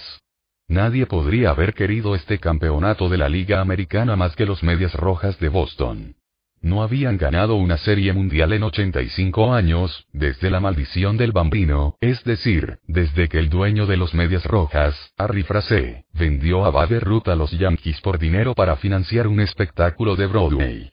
Ya era bastante malo que él estuviera vendiendo el mejor lanzador zurdo en el béisbol, que Ruth era en ese momento, pero lo estaba vendiendo al enemigo despreciado. Los Yankees pasaron a dominar el béisbol, ganando, al parecer, interminables series mundiales.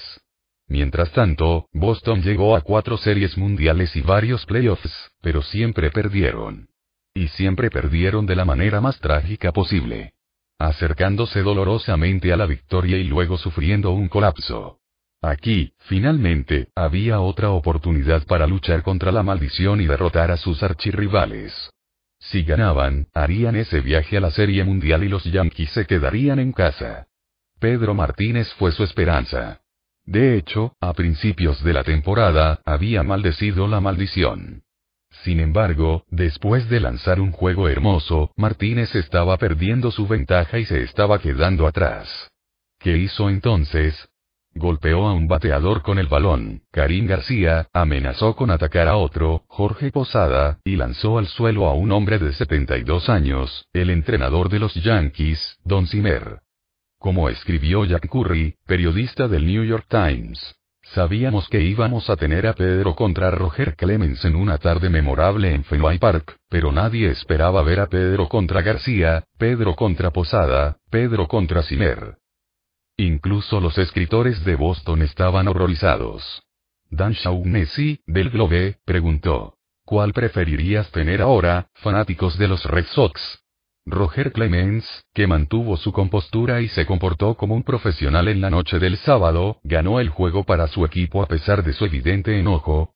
O Martínez, el bebé que golpea a un chico después de que toma la delantera, luego apunta su cabeza y al receptor de los Yankees Jorge Posada, amenazando. Tú eres el siguiente. A los fanáticos de los Medias Rojas no les gusta escuchar esto, pero Martínez fue una vergüenza el sábado, y una vergüenza para el béisbol. Se sale con la suya porque es Pedro. Y la oficina de Sox lo habilita. ¿Podría Martínez una vez pararse y admitir que está equivocado? Al igual que Villo y Beane, Pedro Martínez no sabía cómo tolerar la frustración, no sabía cómo excavar y convertir un revés importante en una victoria importante. Tampoco, como Villo y Beane, podía admitir sus faltas y aprender de ellas. Debido a que lanzó su berrinche en lugar de hacer el trabajo, los Yankees ganaron el juego y ganaron el desempate por un juego. Los deportistas en el avión acordaron que el carácter es todo. Pero confesaron que no entendían de dónde viene. Sin embargo, creo que a estas alturas ya tenemos la idea de que el personaje crece fuera de la mentalidad. Ahora sabemos que existe una mentalidad en la que las personas están inmersas en la idea de su propio talento y especialidad. Cuando las cosas salen mal, pierden su enfoque y su capacidad, poniendo todo lo que quieren, y en este caso, todo lo que el equipo y los fanáticos quieren desesperadamente, en peligro. También sabemos que existe una mentalidad que ayuda a las personas a sobrellevar bien los contratiempos, les señala buenas estrategias y los lleva a actuar en su mejor interés. Espere. La historia no ha terminado. Un año más tarde, los Sox y los Yankees se enfrentaron de nuevo. Quien haya ganado cuatro de los siete partidos sería el campeón de la Liga Americana y haría ese viaje a la Serie Mundial. Los Yankees ganaron los primeros tres juegos, y el humillante destino de Boston parecía sellado una vez más. Pero ese año Boston había avisado a sus primas. Ellos intercambiaron uno, intentaron intercambiar otro, nadie lo quería, y enviaron el mensaje. Este es un equipo, no un montón de estrellas. Trabajamos duro el uno para el otro. Cuatro juegos después, los Medias Rojas de Boston fueron los campeones de la Liga Americana. Y luego los campeones del mundo. Era la primera vez desde 1904 que Boston vencía a los Yankees en una serie de campeonato, mostrando dos cosas. Primero, que la maldición había terminado. Y segundo, ese personaje puede ser aprendido. Más sobre el personaje. Vamos a tomarlo desde arriba con Pete Sampras y la mentalidad de crecimiento. En 2000, Sampras estaba en Wimbledon, tratando de obtener su decimotercera victoria en el tenis de Grande Slam. Si ganara, rompería el récord de Roger Emerson de 12 victorias en los mejores torneos. Aunque Sampras logró llegar a la final, no había jugado tan bien en el torneo y no era optimista sobre sus posibilidades contra el joven y poderoso Patrick Rafter. Sampras perdió el primer set, y estaba a punto de perder el segundo set. Estaba abajo 4-1 en el desempate. Incluso él dijo. Realmente sentí que se estaba escapando. ¿Qué habría hecho Msenroe? ¿Qué hubiera hecho Pedro Martínez? ¿Qué hizo Sampras? Como lo dijo William Roden, él buscó un marco de referencia que lo pudiera llevar a cabo. Sampras dice. Cuando estás sentado en el cambio, piensas en los partidos anteriores en los que perdiste el primer set, regresaste y ganó los siguientes tres. Hay tiempo reflexiona sobre tus experiencias pasadas, pudiendo superarlas. De repente, Sampras tuvo una carrera de cinco puntos. Luego dos más. Había ganado el segundo set y estaba vivo. Anoche, dice Roden, Sampras mostró todas las cualidades del héroe. La pérdida en el primer set, la vulnerabilidad cerca de la derrota, luego un regreso y un triunfo final. Jackie se habló sobre un ataque de asma durante su último campeonato mundial. Estaba en la carrera de 800 metros, el último evento del heptatlón, cuando sintió que se avecinaba el ataque. Solo sigue bombeando tus brazos, se instruyó a sí misma. No es tan malo, así que sigue adelante. Tú puedes hacerlo. No vas a tener un ataque en toda regla. Tienes suficiente aire. Tienes esta cosa ganada, corre lo más fuerte que puedas en estos últimos 200 metros, Haki. Se instruyó a sí misma hasta la victoria. Tengo que decir que este es mi mayor triunfo, teniendo en cuenta la competencia y los altibajos por los que pasé, si lo deseaba realmente, tenía que hacerlo bien. En sus últimos Juegos Olímpicos, sucedió lo temido. Una lesión grave en el tendón de la corva la obligó a abandonar el heptatlón. Ella estaba devastada.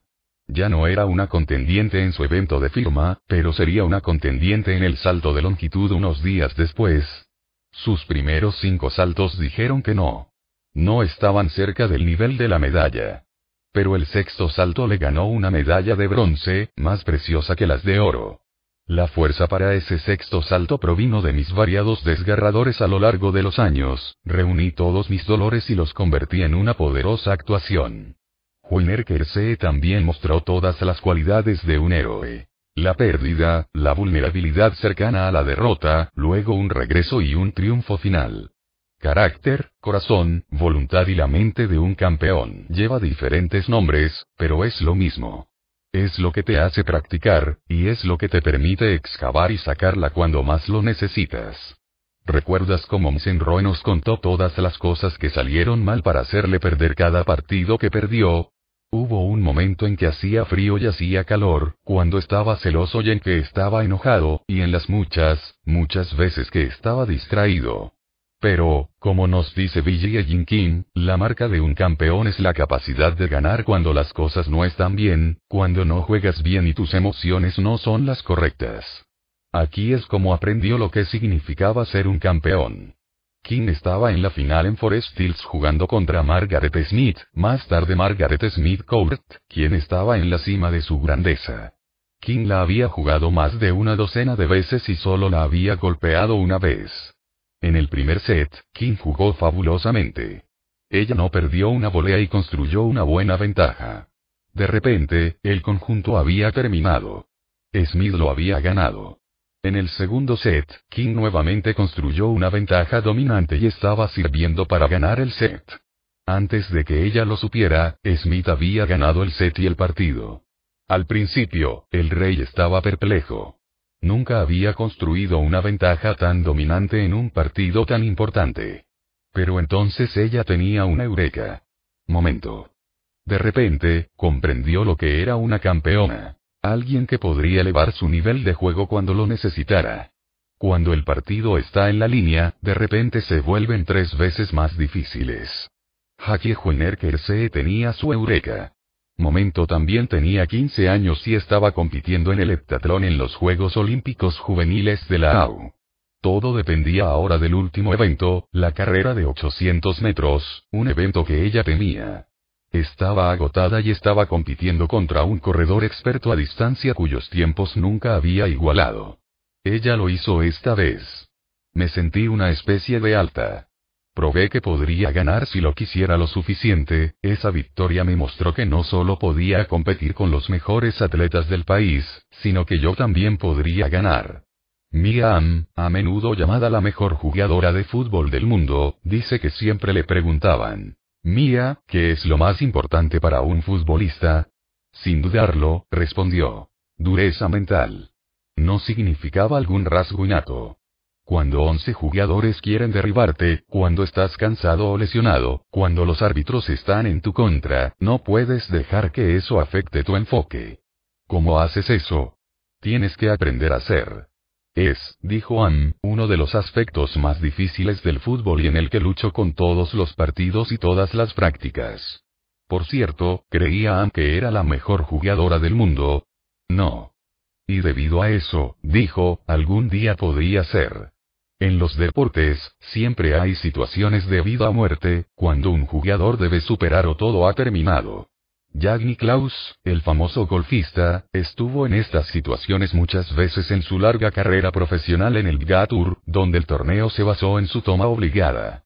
Si tuviste que adivinar, ¿cuántos de estos disparos crees que falló? La respuesta es una. 1. Esa es la mentalidad de campeonato.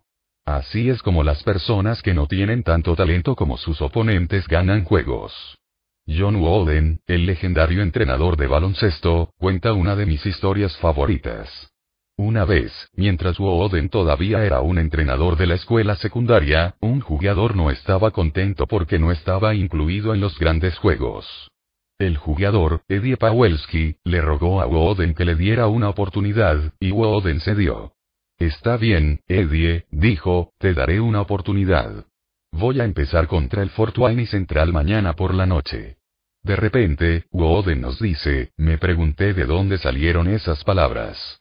Tres equipos se enfrentaron en una batalla por el número uno en Indiana. Uno era su equipo y el otro era Fort Wayne Central, el equipo de la noche siguiente. A la noche siguiente, Woden comenzó Eddie. Pensó que Eddie duraría lo sumo uno o dos minutos, especialmente porque se enfrentaba al Fort Wayne Armstrong, el jugador más duro del estado. Eddie, literalmente, lo desarmó, informa Woden. Armstrong consiguió el total de puntos más bajo de su carrera. Eddie anotó 12, y nuestro equipo mostró el mejor balance de toda la temporada, pero además de su puntuación, su defensa, rebotes y jugadas fueron excelentes. Eddie nunca volvió a sentarse y fue nombrado el jugador más valioso para la próxima dos años. Todas estas personas tenían carácter. Ninguno de ellos pensó que eran personas especiales, nacidos con el derecho de ganar. Eran personas que trabajaron arduamente, que aprendieron a mantener su enfoque bajo presión, y que se estiraron más allá de sus habilidades normales cuando tenían que hacerlo. Mantenerse en la cima. El carácter es lo que te permite llegar a la cima y permanecer allí. Darryl Strawberry, Mike Tyson y Martina Hingis llegaron a la cima, pero no se quedaron allí. No es porque tenían todo tipo de problemas personales y lesiones. Sí, pero también muchos otros campeones. Ben Hogan fue golpeado por un autobús y fue destruido físicamente, pero regresó a la cima. Creo que la habilidad puede llevarte a la cima, dice el entrenador John Wooden, pero hace falta carácter para mantenerte allí, es muy fácil, empezar a pensar que puedes encenderlo automáticamente, sin la preparación adecuada. Se necesita carácter real para seguir trabajando tan duro o incluso más duro una vez que estás allí. Cuando lees acerca de un atleta o equipo que gana una y otra vez, recuerda, más que capacidad, tienen carácter. Echemos un vistazo aún más profundo a lo que significa el personaje, y cómo lo crea la mentalidad de crecimiento. Stuart Biddle y sus colegas midieron la mentalidad de los adolescentes y adultos jóvenes sobre la capacidad atlética.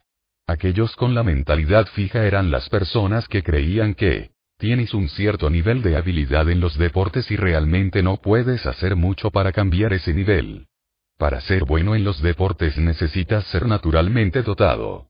En contraste, las personas con la mentalidad de crecimiento acordaron que, lo bueno que seas en el deporte siempre mejorarás si trabajas más duro en eso. Para tener éxito en los deportes, necesitas aprender técnicas y habilidades y practicarlas regularmente. Aquellos con la mentalidad de crecimiento fueron los que mostraron más carácter o corazón. Ellos eran los que tenían la mente de los campeones. ¿Qué quiero decir? Echemos un vistazo a los resultados de estos investigadores deportivos y veamos. ¿Qué es el éxito? Búsqueda 1. Aquellos con la mentalidad de crecimiento encontraron éxito en hacer lo mejor posible, en aprender y mejorar. Y esto es exactamente lo que encontramos en los campeones. Para mí, la alegría del atletismo nunca ha residido en ganar, nos dice Jackie Juener que. Obtengo tanta felicidad del proceso como de los resultados. No me importa perder mientras vea mejoras o siento que lo he hecho lo mejor posible. Si pierdo, simplemente vuelvo a la pista y trabajo un poco más. Esta idea, que el éxito personal es cuando trabajas más duro para ser el mejor, fue fundamental para la vida de John Wooden. De hecho, dice, hubo muchos, muchos juegos que me dieron tanto placer como cualquiera de los 10 juegos de campeonatos nacionales que ganamos, simplemente porque nos preparamos completamente y jugamos cerca de nuestro nivel más alto de habilidad. Tiger Woods y Mia son dos de los competidores más feroces de todos los tiempos. Les encanta ganar, pero lo que más les importa es el esfuerzo que hicieron incluso cuando no ganaron. Podrían estar orgullosos de eso. Roy y Beane no pudieron. Después del torneo Masters 98, Watts se sintió decepcionado por no haber repetido su victoria del año anterior, pero se sintió satisfecho con su final entre los 10 primeros. Apreté la toalla esta semana. Estoy muy orgulloso de la forma en que me quedé ahí. O después de un abierto británico, donde terminó tercero. A veces, te da más satisfacción crear una puntuación cuando las cosas no son completamente perfectas, cuando no lo estás. Me siento muy bien con tu swing. Tigre es un hombre muy ambicioso. Él quiere ser el mejor, incluso el mejor de todos. Pero lo mejor para mí, eso es un poco más importante. Mia Am nos dice. Después de cada partido o práctica, si sales del campo sabiendo que has dado todo lo que tenías, siempre serás un ganador porque el país se enamoró de su equipo. Vieron que realmente amamos lo que hacemos y que dimos todo lo que teníamos el uno al otro y a cada juego. Para aquellos con una mentalidad fija, el éxito consiste en establecer su superioridad, pura y simple. Siendo ese alguien que es más digno que los nadie.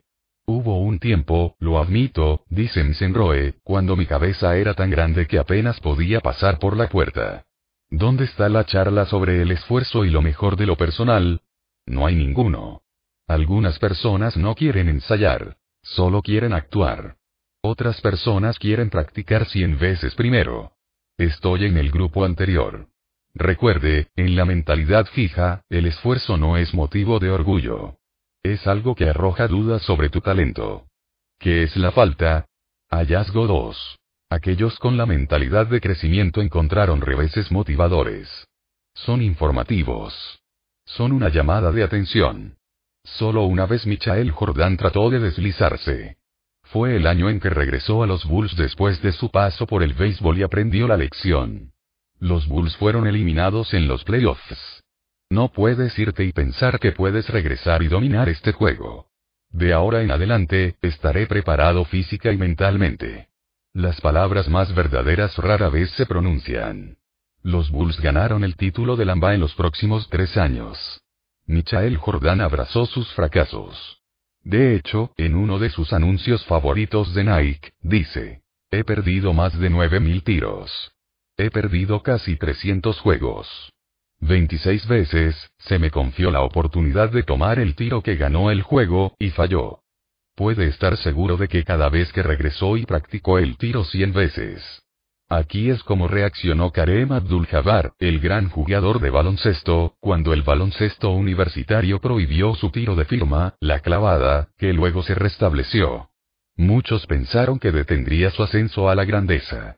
En su lugar, trabajó el doble de duro para desarrollar otras tomas. Su banco se disparó, su esquio y su puente de cambio. Él había absorbido la mentalidad de crecimiento del entrenador Oden, y le había dado buen uso. En la mentalidad fija, los contratiempos te etiquetan.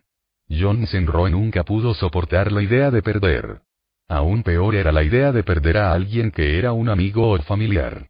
Eso lo haría menos especial.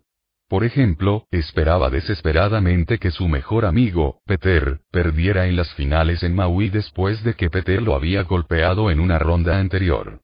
Lo quería tanto que no podía ver el partido. Otra vez, jugó contra su hermano Patrick en una final en Chicago y se dijo a sí mismo, Dios, si pierdo ante Patrick, eso es todo. Estoy saltando de la torre Sears. Así es como el fracaso lo motivó. En 1979, jugó dobles mixtos en Wimbledon.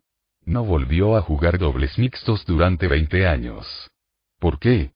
Él y su compañero perdieron en tres sets seguidos. Además, McEnroe perdió su servicio dos veces, mientras que nadie más perdió el suyo ni una sola vez. Esa fue la máxima vergüenza. Yo dije, eso es todo. Nunca voy a jugar de nuevo. No puedo manejar esto. En 1981, McEnroe compró una hermosa guitarra negra Les Paul. Esa semana, fue a ver a Guy jugar en el Checkerboard Lounge en Chicago. En lugar de sentirse inspirado para tomar lecciones o practicar, McEnroe fue a su casa y rompió su guitarra en pedazos. Aquí es como el fracaso motivó a Sergio García, otro niño de oro con problemas de mentalidad. García había tomado el mundo del golf por asalto con sus grandes tiros y sus formas encantadoras y juveniles. Parecía un tigre más joven. Pero cuando su actuación cayó en picado, también lo hizo su encanto. Despidió Cadi tras Cadi, culpándolos por todo lo que salió mal. Una vez culpó a su zapato cuando resbaló y falló un tiro. Para castigar el zapato, lo tiró y lo pateó. Desafortunadamente, casi le pega a un oficial. Estos son los ingeniosos remedios para el fracaso en la mentalidad fija. Tomando cargos de éxito. Hallazgo 3. Las personas con mentalidad de crecimiento en los deportes, como en la química premédica, se hicieron cargo de los procesos que traen el éxito y que lo mantienen. ¿Cómo es que la habilidad de Michael Jordan no pareció disminuir con la edad? Perdió algo de resistencia y agilidad con la edad, pero para compensar, trabajó aún más duro en el acondicionamiento y en sus movimientos, como el tiro en salto de cambio y su famoso saltador de fallas. Entró en la liga como un slam dunker y se fue como el jugador más completo en la historia del juego. Watts, también, se hizo cargo del proceso. El golf es como un amante descarriado. Cuando crees que la has conquistado, seguramente te abandonará. Butch Charmon, el renombrado entrenador, dice que el swing de golf es casi lo más alejado de una disciplina perfecta en el atletismo, los swings más confiables solo son relativamente repetibles. Nunca dejan de ser trabajos en progreso. Es por eso que incluso la estrella de golf más grande gana solo una fracción del tiempo, y puede que no gane durante largos periodos de tiempo, lo que le sucedió a Watts incluso en el apogeo de su carrera. Y es también por eso que hacerse cargo del proceso es tan crucial. Con esto en mente, el padre de Tiger se aseguró de enseñarle cómo manejar su atención y la estrategia de su curso. El señor Oates hacía ruidos fuertes o lanzaba cosas justo cuando el pequeño tigre estaba a punto de balancearse. Esto le ayudó a ser menos distraído. ¿Conocemos a alguien más que pueda haberse beneficiado de este entrenamiento? Cuando Tiger tenía tres años, su padre ya le estaba enseñando a pensar en la gestión del curso. Después de que Tiger condujo la pelota detrás de un gran grupo de árboles, Watts le preguntó al niño cuál era su plan. Watts continuó con lo que su padre comenzó tomando el control de todas las partes de su juego. Experimentó constantemente con lo que funcionó y lo que no, pero también tenía un plan a largo plazo que lo guió. Conozco mi juego. Sé lo que quiero lograr, sé cómo llegar allí. Al igual que Michael Jordan, Watts logró su motivación. Hizo esto haciendo que su práctica fuera divertida. Me encanta trabajar en los tiros, tallarlos de esta manera, y demostrarme que puedo acertar un tiro en el comando. Y lo hizo pensando en un rival allá afuera. En algún lugar que lo desafiaría. Tiene 12 años. Tengo que darme una razón para trabajar tan duro. Él está por ahí en alguna parte. Él tiene 12 años. Marco Meara, compañero de golf de Watts y amigo, tenía una opción. No es fácil jugar al lado de alguien tan extraordinario como Watts. La elección de O'Meara fue esta. Podía sentirse celoso y disminuido por el juego superior de Watts, o podría aprender de ello. Él eligió el último camino. O'Meara fue uno de esos jugadores talentosos que nunca parecía cumplir su potencial. Su elección, para hacerse cargo de su juego, le dio la vuelta. A la edad de 21 años, Watts había ganado el torneo de maestros. Esa noche, durmió con sus brazos alrededor de su premio, la famosa chaqueta verde. Un año después, le puso una chaqueta verde a Marco Meara. De McEnroe, oímos hablar poco de tomar el control. Cuando estaba en la cima, escuchamos poca mención de trabajar en su juego para mantenerse en la cima.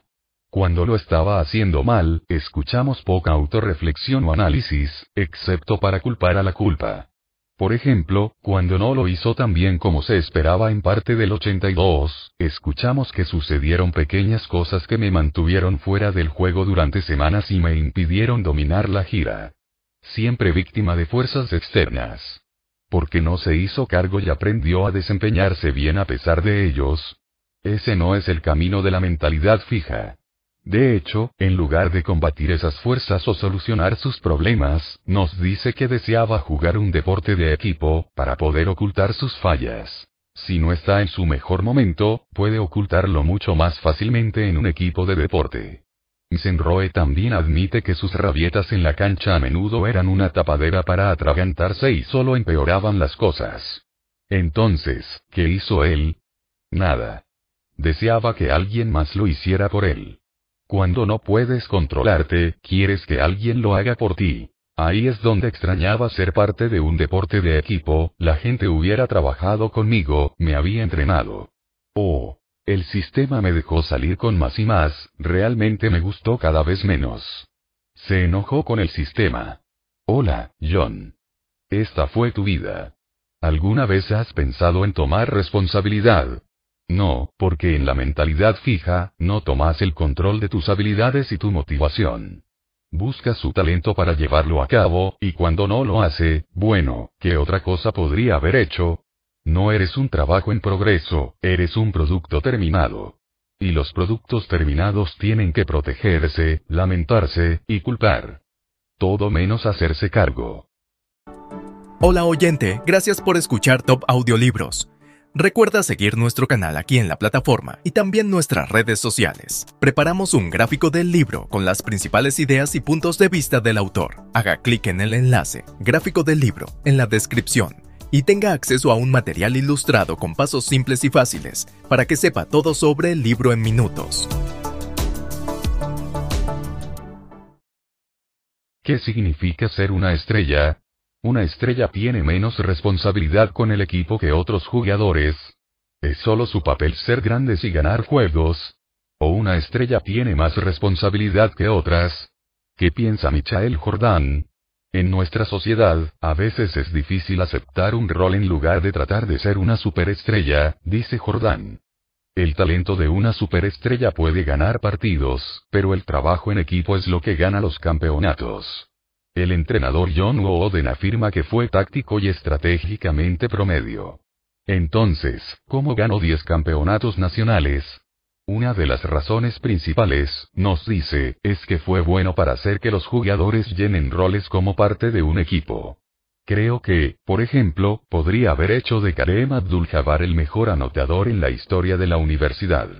Podría haberlo hecho desarrollando el equipo en torno a esa habilidad suya. ¿Habríamos ganado tres campeonatos nacionales mientras él estaba en UCLA? Nunca. En la mentalidad fija, los atletas quieren validar su talento. Esto significa actuar como una superestrella, no solo un miembro del equipo. Pero, al igual que con Pedro Martínez, esta mentalidad funciona en contra de las importantes victorias que quieren lograr. Una historia reveladora es la historia de Patrick Ewing, quien podría haber sido un campeón de baloncesto. El año en que Ewing fue seleccionado en el draft, de lejos, la selección más emocionante del año, los Knicks ganaron la lotería y, para su alegría, seleccionaron a Ewing para su equipo. Ahora tenían torres gemelas, Ewing de 7 pies y Bill Carturig de 7 pies, su centro de puntaje alto. Tuvieron la oportunidad de hacerlo todo. Solo necesitaban que Ewing fuera el poder adelante. No estaba feliz con eso. El centro es la posición de la estrella. Y tal vez no estaba seguro de poder golpear los tiros exteriores que un alero tiene que golpear. Y si realmente lo hubiera dado todo para aprender esa posición, Alex Rodríguez, el mejor campo corto del béisbol, accedió a jugar en la tercera base cuando se unió a los Yankees. Tuvo que reentrenarse y, por un tiempo, no fue todo lo que había sido. En cambio, Carturig fue enviado a la Bulls, y los Knicks de Ewing nunca ganaron un campeonato. Luego está la historia del jugador de fútbol Keisaun Johnson, otro jugador inmensamente talentoso que se dedicó a validar su propia grandeza. Cuando se le preguntó antes de un juego cómo se comparaba con un jugador estrella en el equipo contrario, respondió. Estás tratando de comparar una linterna con una estrella. Las linternas solo duran tanto tiempo. Una estrella está en el cielo para siempre. Era un jugador de equipo, soy un jugador de equipo, pero primero soy un individuo, tengo que ser el número uno del fútbol. No es el número dos ni el número tres. Si no soy el hombre número uno, no soy bueno para ti. Realmente no puedo ayudarte. ¿Qué significa eso? Para su definición de jugador del equipo, Johnson fue canjeado por los Jets después de eso, desactivado por los Tampa Bay Buccaneers. He notado algo interesante. Cuando algunos jugadores estrellas son entrevistados después de un juego, dicen que nosotros son parte del equipo y se piensan de esa manera. Cuando los demás son entrevistados, dicen que yo y nos referimos a sus compañeros de equipo como algo aparte de ellos mismos, como personas que tienen el privilegio de participar en su grandeza. Cada deporte es un deporte de equipo. Ya sabes, casi todos los deportes son, en cierto sentido, un deporte de equipo. Nadie lo hace solo. Incluso en los deportes individuales, como el tenis o el golf, los grandes atletas tienen un equipo. Entrenadores, entrenadores, caddies, gerentes, mentores. Esto realmente me impactó cuando leí sobre Diane Anjad, la mujer que tiene el récord mundial de natación en aguas abiertas. ¿Qué podría ser más un deporte solitario que nadar? De acuerdo, tal vez necesites un pequeño bote de remos para seguirte y asegurarte de que estás bien. Cuando ya tramó su plan, el récord de natación en aguas abiertas para hombres y mujeres fue de 60 millas. Ella quería nadar 100. Después de meses de arduo entrenamiento, ella estaba lista pero con ella se fue un equipo de guías, para medir los vientos y la corriente y observar obstáculos, buzos, en busca de tiburones, expertos de la NASA, para orientación sobre nutrición y resistencia. Necesitaba 11.000 calorías por hora y perdió 29 libras en el viaje. Y entrenadores que hablaron sobre ella a través de escalofríos incontrolables, náuseas, alucinaciones y desesperación. Su nuevo récord fue de 102,5 millas. Era su nombre en los libros de registro, pero se necesitaron otras 51 personas para hacerlo. Audiendo los Minsels, ya se puede escuchar la mentalidad de los jóvenes deportistas. Escucha por ellos. Es 2004.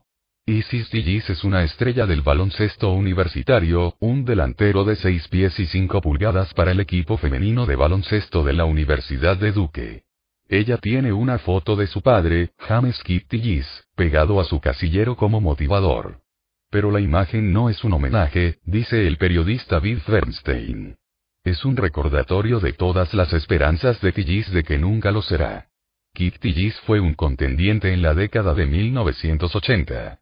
En el 81, boxeó para el título mundial de peso pesado. En el 85, estuvo en la película de color purple, como boxeador. Y en el 86, fue el primer boxeador en ir a la distancia, 10 rondas, con Mike Tyson. Pero nunca llegó a la cima. Isis Tillis, quien es un señor, dice. Este es el año para ganar un campeonato nacional. Siento que sería un fracaso, sentiría que estoy retrocediendo y que voy a terminar como mi papá. Un don nadie. Oh, oh, es el síndrome de alguien nadie. Si gano, seré alguien. Si pierdo no seré nadie. La ira de Tillis hacia su padre puede estar justificada. La abandonó cuando era niña. Pero este pensamiento se está interponiendo en su camino. Tal vez nadie más tenga esa combinación de tamaño, habilidad, rapidez y visión en el juego universitario de mujeres, dice Bernstein. Sin embargo, pocos calificarían a Tillis por delante de los dos mejores jugadores del país. Diana Taurasi de Connecticut y Alana de Duque Beard. La actuación de Tillis a menudo no coincide con su capacidad. Está frustrada de que las personas tengan altas expectativas para ella y quieran que juegue mejor. Siento que tengo que salir y tener un triple doble dobles dígitos en los puntos anotados, rebotes y asistencias, hundir la pelota sobre la cabeza 360 dejar tus pies, girar completamente en el aire, y golpea la pelota en la canasta y tal vez la gente diga, oh, ella no es tan mala. No creo que la gente quiera lo imposible. Creo que solo quieren verla usar su maravilloso talento al máximo. Creo que quieren que ella desarrolle las habilidades que necesita para alcanzar sus metas. Preocuparse por ser un don nadie no es la mentalidad que motiva y sostiene a los campeones.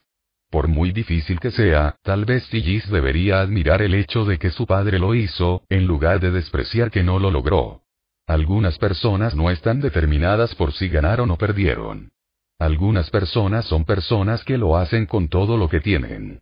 Si lo haces con todo lo que tienes, y sistillis, no solo en los juegos, sino también en la práctica, ya serás alguien. Aquí está la otra mentalidad. Candace Parker mide 6 pies y 3, y luego una estudiante de 17 años en Naperville Central High, cerca de Chicago, que iba a Tennessee para jugar para Lady Balls y su gran entrenador, Pat Sumit.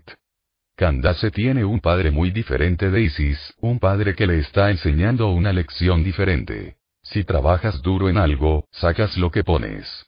Varios años antes, cuando él era el entrenador de su equipo, su padre perdió la calma con ella durante un juego de torneo.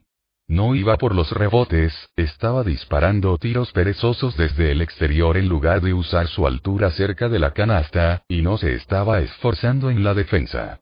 Ahora salgamos y tratemos más duro. Entonces, ¿qué pasó? Salió y anotó 20 puntos en la segunda mitad, y tuvo 10 rebotes. Ellos volaron al otro equipo. Encendió un fuego debajo de mí. Y sabía que él tenía razón. Candace enciende el mismo fuego debajo de ella ahora. En lugar de contentarse con ser una estrella, busca mejorar todo el tiempo. Cuando regresó de una cirugía de rodilla, sabían que debía trabajar. Su tiempo, sus nervios y su viento. Cuando su disparo de tres puntos se fue mal, le pidió a su padre que fuera al gimnasio para que trabajara con ella.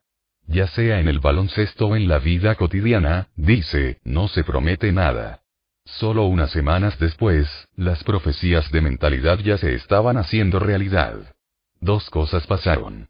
Una, lamentablemente, es que el equipo de Tigis fue eliminado del campeonato. La otra fue que Candace Parker se convirtió en la primera mujer en ganar el campeonato de baloncesto, contra cinco hombres. Carácter, corazón, la mente de un campeón. Es lo que hace a los grandes atletas y lo que viene de la mentalidad de crecimiento con su enfoque en el autodesarrollo, la automotivación y la responsabilidad. A pesar de que los mejores atletas son tremendamente competitivos y quieren ser los mejores, la grandeza no proviene del ego de la mentalidad fija, con su síndrome de alguien nadie. Muchos atletas con una mentalidad fija pueden haber sido naturales, pero saben que, como dice John Wooden, no podemos recordar a la mayoría de ellos. Haz crecer tu mentalidad. Hay deportes en los que siempre asumiste que eres malo, bueno, tal vez lo eres, pero entonces tal vez no lo eres. No es algo que puedas saber hasta que hayas puesto mucho esfuerzo. Algunos de los mejores atletas del mundo no comenzaron siendo tan calientes. Si tienes una pasión por un deporte, pon el esfuerzo y mira. A veces ser excepcionalmente dotado es una maldición. Estos atletas pueden permanecer en una mentalidad fija y no sobrellevar bien la adversidad. ¿Hay algún deporte que te llegará fácilmente hasta que te topes con una pared? Pruebe la mentalidad de crecimiento y vuelva a intentarlo. El carácter es un concepto importante en el mundo de los deportes, y surge de una mentalidad de crecimiento. Piensa en los tiempos que has necesitado para llegar a lo más profundo de los partidos deportivos difíciles. Piensa en los campeones de mentalidad de crecimiento de este capítulo y cómo lo hacen. ¿Qué podría ser la próxima vez para asegurarse de que está en una mentalidad de crecimiento en el apuro? Los atletas con una mentalidad de crecimiento encuentran éxito aprendiendo y mejorando, no solo ganando. Cuanto más pueda hacer esto, más beneficiosos serán los deportes para usted y para aquellos que los juegan con usted. Capítulo 5. Negocio. Mindset y liderazgo. La terraza y el mensaje del talento. En 2001 llegó el anuncio que conmocionó al mundo corporativo. Enron, el niño del póster corporativo, la compañía del futuro, había fracasado. ¿Qué pasó? ¿Cómo esa promesa espectacular se convirtió en un desastre tan espectacular? ¿Fue incompetencia? ¿Fue corrupción? Era la mentalidad. Según Malcolm Gladwell, al escribir en The New Yorker, las corporaciones estadounidenses se habían obsesionado con el talento. De hecho, los gurús de McKinsey Company, la principal consultora de consultoría de gestión en el país, insistieron en que el éxito corporativo de hoy requiere la mentalidad de talento. Así como hay naturales en el deporte, sostuvieron, hay naturales en los negocios. Al igual que los equipos deportivos escriben grandes cheques para firmar talentos de gran tamaño, también, las corporaciones no deben escatimar en gastos para reclutar talento, porque esta es el arma secreta, la clave para vencer a la competencia. Como escribe Gladwell, esta mentalidad de talento es la nueva ortodoxia de la administración estadounidense. Creó el modelo para la cultura de Enron y sembró las semillas de su desaparición. Enron reclutó grandes talentos, en su mayoría personas con títulos de lujo, lo cual no es tan malo en sí mismo.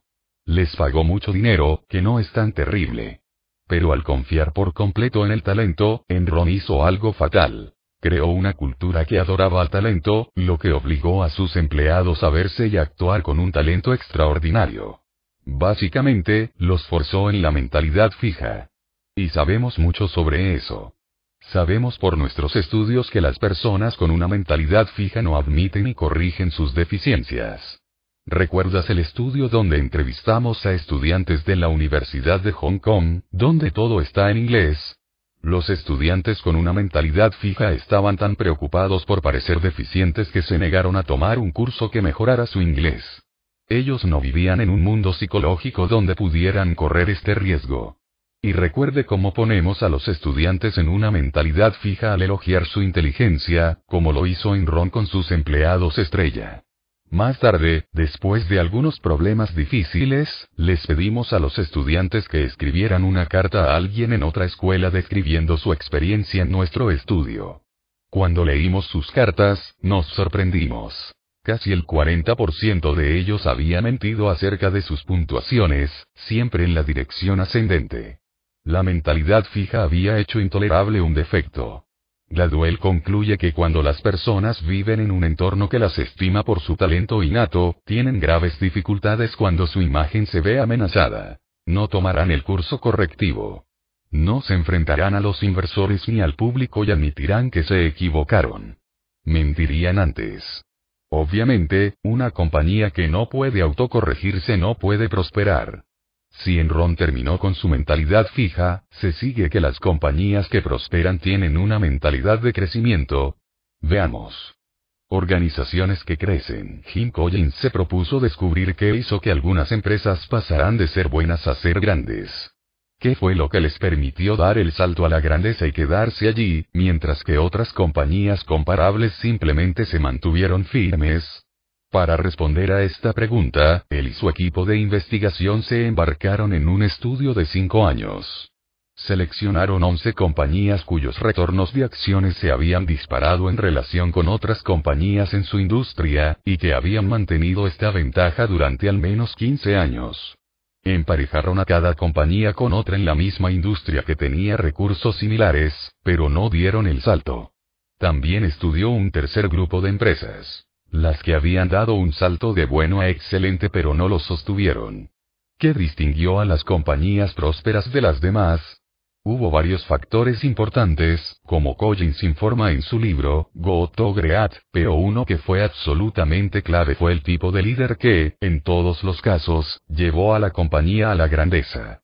Estos no eran los tipos carismáticos más grandes que la vida que resumaban el ego y el talento autoproclamado.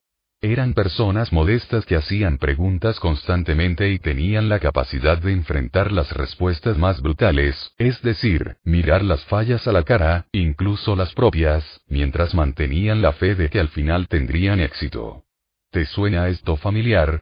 Collins se pregunta por qué sus líderes efectivos tienen estas cualidades particulares. Y por qué estas cualidades van juntas como lo hacen. Y cómo estos líderes llegaron a adquirirlos. Pero nosotros sabemos. Tienen la mentalidad de crecimiento. Creen en el desarrollo humano. Y estas son las señas de identidad. No están constantemente tratando de demostrar que son mejores que los demás. Por ejemplo, no resaltan el orden jerárquico en la parte superior, no reclaman crédito por las contribuciones de otras personas y nominan a los demás para sentirse poderosos. En su lugar, están constantemente tratando de mejorar. Se rodean de las personas más capaces que pueden encontrar, analizan directamente sus propios errores y deficiencias, y preguntan francamente qué habilidades necesitarán ellos y la empresa en el futuro. Y debido a esto, pueden avanzar con confianza que se basa en los hechos, no en fantasías sobre su talento. Collins informa que Alan Wurzel, el CEO de la cadena de electrónica gigante Circuit City, tuvo debates en su sala de juntas. En lugar de simplemente tratar de impresionar a su junta directiva, los utilizó para aprender. También con su equipo ejecutivo, cuestionó, debatió, insistió hasta que poco a poco obtuvo una idea más clara de dónde estaba la empresa y dónde tenía que ir. Solían llamarme el fiscal, porque me gustaría abordar una pregunta, dijo Ursula Collins. Ya sabes, como un bulldog. No me dejaría ir hasta que entendiera. ¿Por qué? ¿Por qué? ¿Por qué?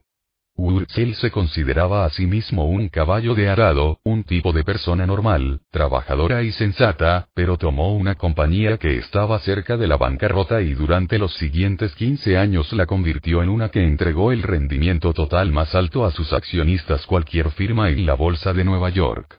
Un estudio de mindset y decisiones de gestión. Roberto Od y Albert Bandura hicieron un estudio fascinante con estudiantes de posgrado en negocios, muchos de los cuales tenían experiencia en administración. En su estudio, crearon gerentes de tipo Enron y gerentes de tipo Urzel al poner a las personas en una mentalidad diferente. Wood y Bandura dieron a estos líderes empresariales en ciernes una compleja tarea de administración en la que tenían que dirigir una organización simulada, una empresa de muebles. En esta tarea computarizada, tenían que ubicar a los empleados en los trabajos adecuados y decidir cómo guiar y motivar mejor a estos trabajadores. Para descubrir las mejores formas, tuvieron que seguir revisando sus decisiones en función de los comentarios que obtuvieron sobre la productividad de los empleados. Los investigadores dividieron a los estudiantes de negocios en dos grupos. A un grupo se le dio una mentalidad fija. Se les dijo que la tarea medía sus capacidades básicas y subyacentes. Cuanto mayor sea su capacidad, mejor será su rendimiento. Al otro grupo se le dio una mentalidad de crecimiento. Se les dijo que las habilidades de gestión se desarrollaban a través de la práctica y que la tarea les daría la oportunidad de cultivar estas habilidades. La tarea fue difícil porque a los estudiantes se les dieron altos estándares de producción para cumplir y, especialmente en sus primeros intentos, se quedaron cortos. Como en Enron, aquellos con la mentalidad fija no se beneficiaron de sus errores. Pero aquellos con la mentalidad de crecimiento siguieron aprendiendo no preocupados por medir o proteger sus habilidades fijas, observaron directamente sus errores, utilizaron la retroalimentación y modificaron sus estrategias en consecuencia. Se volvieron cada vez mejores en entender cómo desplegar y motivar a sus trabajadores, y su productividad se mantuvo a la par. De hecho, terminaron siendo más productivos que aquellos con una mentalidad fija. Más aún, a lo largo de esta tarea bastante agotadora, mantuvieron un sano sentido de confianza. Operaban como Alan Wurzel. El liderazgo y la mentalidad fija. En contraste con Alan Wurzel, los líderes de las compañías de comparación de Collins tenían todos los síntomas de la mentalidad fija en grande. Los líderes de mentalidad fija, como las personas de mentalidad fija en general, viven en un mundo donde algunas personas son superiores y otras inferiores deben afirmar repetidamente que son superiores, y la compañía es simplemente una plataforma para esto. Los líderes de comparación de Collins normalmente estaban preocupados por su reputación de grandeza personal, hasta el punto de que a menudo configuraban a la compañía para que fracasara cuando terminaba su régimen. Como dice Collins, Después de todo, ¿qué mejor testimonio de tu grandeza personal es que el lugar se derrumba después de que te vayas? En más de dos tercios de estos líderes, los investigadores vieron un ego personal gigantesco que aceleró la desaparición de la empresa o la mantuvo de segunda categoría. Una vez que dicho líder fue Lee Iacocca, jefe de Chrysler, quien logró un cambio milagroso para su compañía, luego pasó tanto tiempo preparando su fama que en la segunda mitad de su mandato, la compañía volvió a caer en la mediocridad. Muchas de estas compañías de comparación operaron en lo que Collins llama un modelo de genio con mil ayudantes. En lugar de construir un equipo de gestión extraordinario como las empresas buenas a grandes, operaron bajo la premisa de mentalidad fija de que los grandes genios no necesitan grandes equipos. Solo necesitan pequeños ayudantes para llevar a cabo sus brillantes ideas. No olvides que estos genios geniales tampoco quieren grandes equipos. Las personas de mentalidad fija quieren ser el único pez grande, de modo que cuando se comparan con las personas que las rodean, puedan sentirse por encima del resto. En ninguna autobiografía de un CEO de mentalidad fija, leí mucho sobre mentoría o programas de desarrollo de empleados. En cada autobiografía con mentalidad de crecimiento, hubo una profunda preocupación por el desarrollo del personal y una extensa discusión sobre el mismo. Finalmente, como con Enron, los genios se negaron a analizar sus deficiencias. Dice Collins. La buena cadena de supermercados Kroger observó con valentía las señales de peligro en la década de 1970, señales de que la tienda de comestibles antigua se estaba extinguiendo. Mientras tanto, su contraparte, AIP, una vez la organización minorista más grande del mundo, cerró los ojos.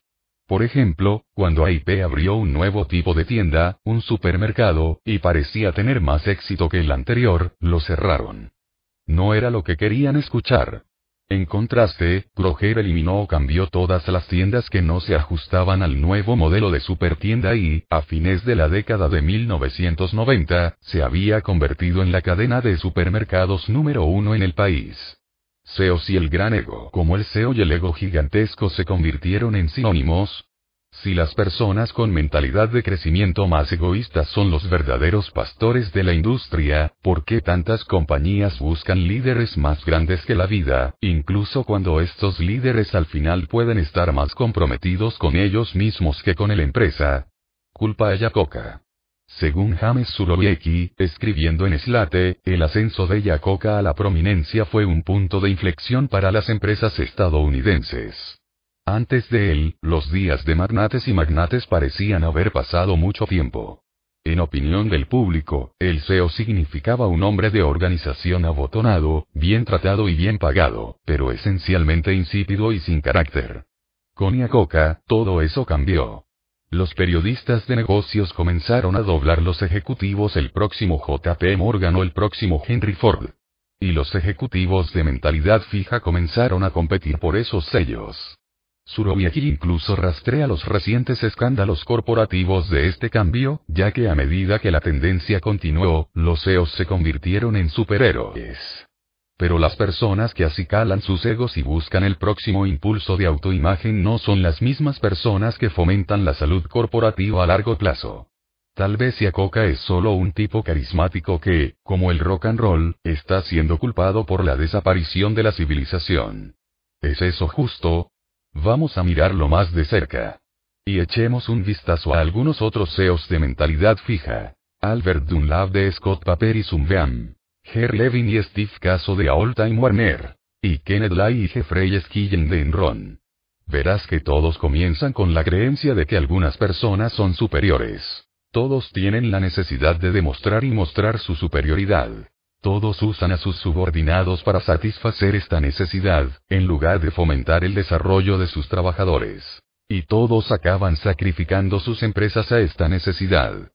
La mentalidad fija nos ayuda a comprender de dónde provienen los egos gigantescos, cómo funcionan y por qué se vuelven contraproducentes. Líderes de mindset fijos en acción. Y a Coca. Soy un héroe. Warren Bennis, el gurú del liderazgo, estudió a los líderes corporativos más importantes del mundo. Estos grandes líderes dijeron que no se propusieron ser líderes. No tenían ningún interés en probarse a sí mismos. Acaban de hacer lo que amaban, con un impulso y entusiasmo tremendos, y lo llevaron a donde lo llevaron. Y a Coca no era así. Sí, le encantaba el negocio de los autos, pero más que nada anhelaba ser un fanfarrón en Ford. Ansiaba la aprobación de Henry Ford II y las trampas reales del cargo. Estas eran las cosas por las que podía medirse, las cosas que demostrarían que era alguien. Yo uso el término real con buena razón. Yacoca nos dice que la casa de cristal, sede corporativa de Ford, era un palacio y Henry Ford era el rey. Lo que es más. Si Henry era rey, yo era el príncipe heredero. Yo era el protegido especial de su majestad. Todos nosotros, vivimos la buena vida en la corte real. Formamos parte de algo más allá de la primera clase. La clase real, los camareros cubiertos de blanco estuvieron de guardia todo el día, y todos almorzamos juntos en el comedor ejecutivo, la planta de Dover fue transportada desde Inglaterra todos los días. Y Acoca logró grandes cosas en Ford, como cuidar y promocionar el Ford Mustang, y soñaba con suceder a Henry Ford como CEO de la compañía. Pero Henry Ford tenía otras ideas y, para gran sorpresa y rabia de Yacoca, finalmente forzó a Yacoca a salir. Es interesante que Yacoca se sorprendió y que albergara una furia duradera contra Henry Ford. Después de todo, había visto a Henry Ford disparar a las personas más importantes, y él, Yacoca, había usado el hacha con bastante generosidad en otros.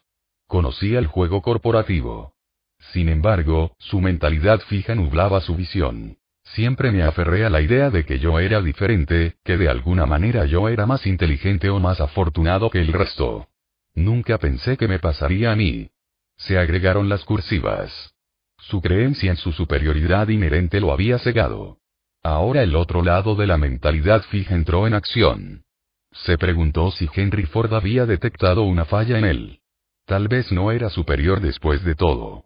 Y por eso no podía dejarlo ir. Años después, su segunda esposa le dijo que lo superara. No te das cuenta del favor que Henry Ford hizo por ti. Ser despedido de Ford te trajo a la grandeza. Eres más rico, más famoso y más influyente gracias a Henry Ford. Dale las gracias. Poco después, se divorció de ella. Así que el rey que lo había definido como competente y digno ahora lo rechazó por imperfecto. Con energía feroz, Yacoca se aplicó a la tarea monumental de salvar la cara y, en el proceso, a Chrysler Motors. Chrysler, el antes próspero rival de Ford, estaba al borde de la muerte, pero Yacoca, como su nuevo CEO, actuó rápidamente para contratar a las personas adecuadas, sacar a la luz nuevos modelos y presionar al gobierno para obtener préstamos de rescate. Apenas unos años después de su humillante abandono de Ford, pudo escribir una autobiografía triunfante y en ella declaró, Hoy soy un héroe. Sin embargo, al poco tiempo, Chrysler estaba nuevamente en problemas. La mentalidad fija de Yacoca no se quedaría. Necesitaba demostrar su grandeza, para sí mismo, para Henry Ford, para el mundo, en una escala cada vez mayor. Pasó su tiempo de la compañía en cosas que mejorarían su imagen pública, y gastó el dinero de la compañía en cosas que impresionarían a Wall Street y aumentarían los precios de las acciones de Chrysler. Pero hizo esto en lugar de invertir en nuevos diseños de automóviles o mejoras de fabricación que mantendrían a la empresa rentable a largo plazo. También miró a la historia, a cómo sería juzgado y recordado. Pero él no abordó esta preocupación mediante la construcción de la empresa. Muy por el contrario. Según uno de sus biógrafos, le preocupaba que sus subordinados pudieran obtener crédito por los nuevos diseños exitosos, por lo que se mostró reacio a aprobarlos. Se preocupó, mientras Chrysler vacilaba, de que sus subordinados pudieran ser vistos como los nuevos salvadores, por lo que trató de deshacerse de ellos. Le preocupaba que lo dejaran fuera de la historia de Chrysler, por lo que se aferró desesperadamente a su cargo de CEO mucho después de haber perdido su efectividad. Y Acoca tuvo una oportunidad de oro para marcar la diferencia, para dejar un gran legado. La industria automotriz estadounidense enfrentaba su mayor desafío. Las importaciones japonesas se estaban apoderando del mercado estadounidense. Era simple. Se veían mejor y corrían mejor. La propia gente de Yacoca había hecho un estudio detallado de Honda y le había hecho sugerencias excelentes.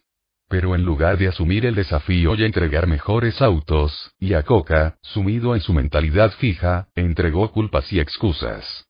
Se lanzó al alboroto, arrojando diatribas furiosas contra los japoneses y exigiendo que el gobierno estadounidense imponga aranceles y cuotas que los detengan.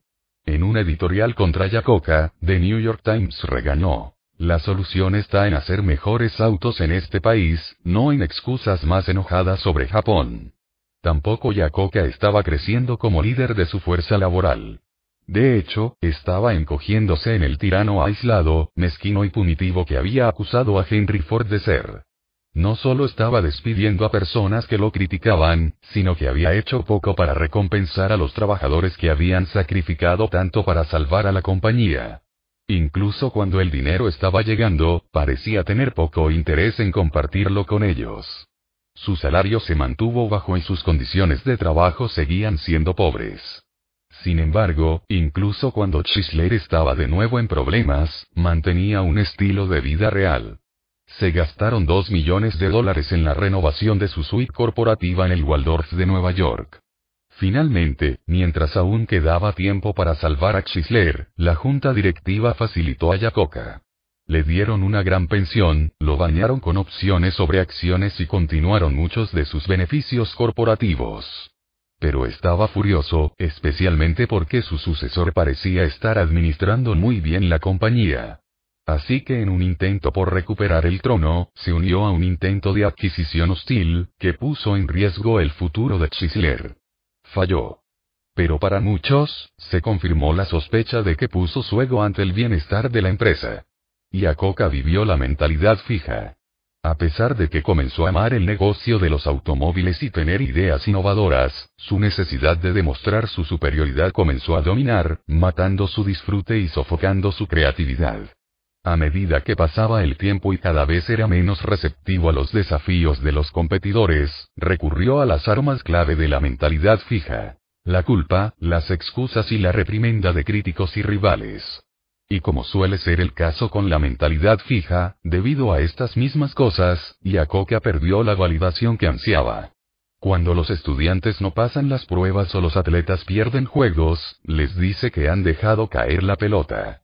Pero el poder que ejercen los CEOs les permite crear un mundo que atiende día y noche a sus necesidades de validación.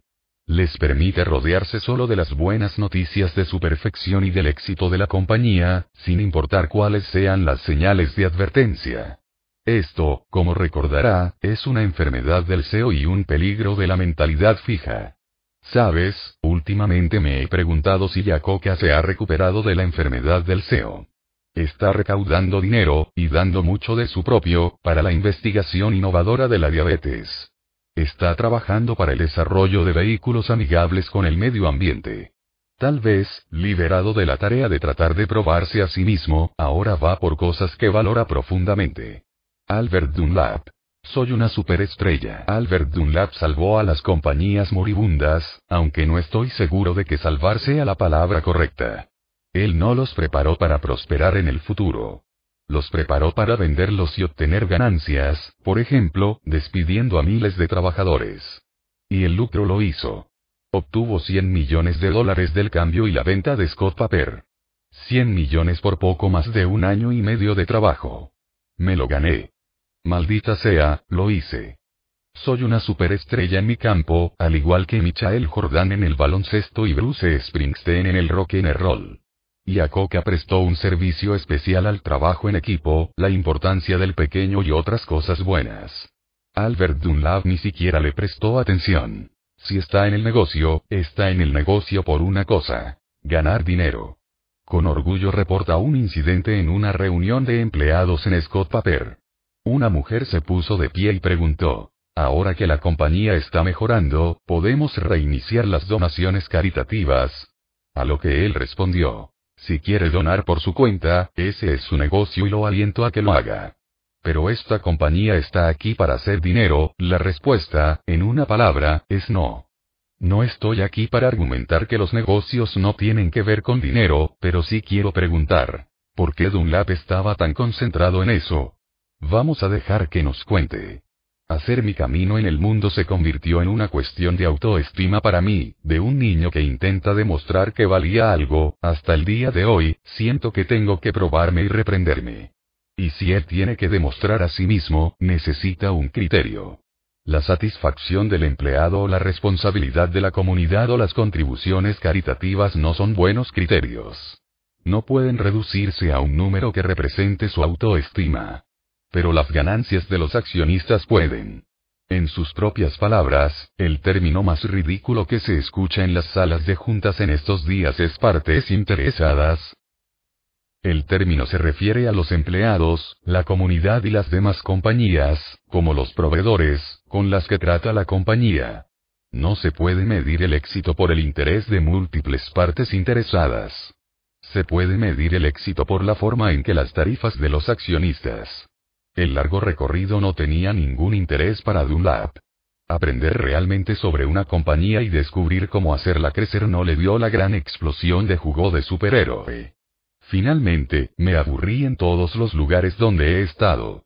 En su libro, hay un capítulo completo llamado Impresionando a los analistas, pero no hay un capítulo sobre cómo hacer que un negocio funcione. En otras palabras, siempre se trata de que Dunlap demuestre su genio. Luego, en 1996, Dunlap se hizo cargo de Sunbeam. En su estilo típico de motosierra al, cerró o vendió dos tercios de las plantas de Sunbeam y despidió a la mitad de los 12.000 empleados. Irónicamente, las acciones de Sunbeam aumentaron tanto que arruinó su plan de vender la compañía. Era demasiado caro para comprar. Uo, ahora tenía que dirigir la empresa. Ahora tenía que mantenerlo rentable, o al menos lucir rentable pero en lugar de recurrir a su personal o de aprender qué hacer, inflaba los ingresos, despedía a las personas que lo interrogaban y ocultaba las dificultades cada vez más graves en las que se encontraba su empresa. Menos de dos años después del autoproclamado superestrella en su libro, y un año después de una revisión aún más autofelicitadora, Dunlap se desmoronó y fue expulsado. Cuando se fue, Zumbeam estaba siendo investigado por la Comisión de Bolsa y Valores y se esperaba que estuviera en incumplimiento técnico con un préstamo bancario de 1,700 millones. Dunlap entendió mal a Michael Jordan y Bruce Springsteen. Ambas superestrellas alcanzaron el pináculo y se quedaron allí durante mucho tiempo porque constantemente excavaban, enfrentaban desafíos y seguían creciendo. Al Dunlap pensó que era inherentemente superior, por lo que optó por el tipo de aprendizaje que le habría ayudado a tener éxito. Los chicos más inteligentes en la habitación. Sí, parece que la historia condujo inevitablemente de Yacoca a los magnates de la década de 1990, y ninguno más que Kenneth Lai y Jeffrey Skilling, los líderes de Enron. Ken Lai, el fundador, presidente y CEO de la compañía, se consideraba un gran visionario. Según Bethany Klein y Peter Elkin, autores de The Smartest Guys in the Room, Lai miró por encima de sus narices a las personas que realmente hacían funcionar la compañía, de la misma forma en que un rey podía ver a sus siervos. Miró a Rich Kinder, el presidente de Enron, quien se arremangó y trató de asegurarse de que la compañía alcanzaría sus objetivos de ganancias. Kinder fue el hombre que hizo posible el estilo de vida real de Lai. Kinder también era la única persona en la parte superior que preguntaba constantemente si se estaban engañando a sí mismos. ¿Estamos fumando nuestra propia droga? ¿Estamos bebiendo nuestro propio whisky? Naturalmente, sus días estaban contados. Pero a su manera sensata y astuta, al partir, se dispuso a comprar el activo de Enron que era intrínsecamente valioso, las tuberías de energía, el activo que Enron tenía en desdén.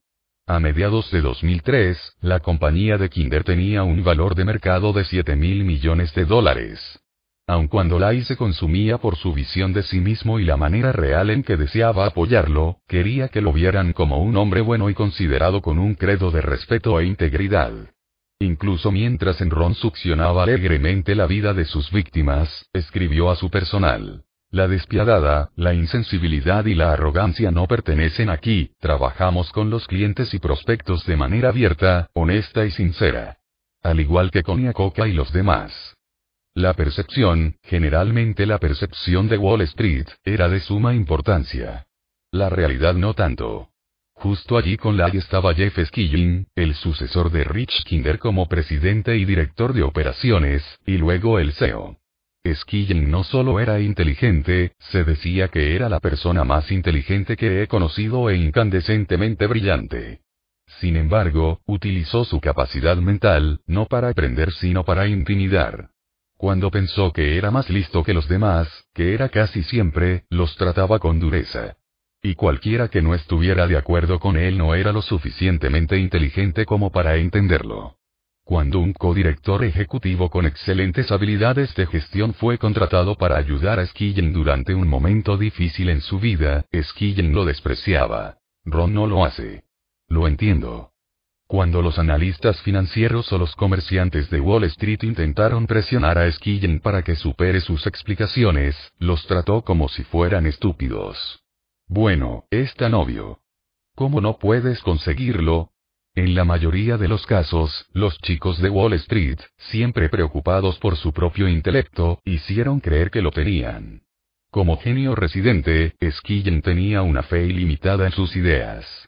Tenía tanto respeto por sus ideas que creía que Enron debería poder proclamar ganancias tan pronto como él o su gente tuvieran la idea de que eso podría conducir a ganancias. Esta es una extensión radical de la mentalidad fija. Mi genio no solo me define y valida. Define y valida la empresa. Es lo que crea valor. Mi genio es el lucro. Guau. Y, de hecho, así es como Enron comenzó a operar.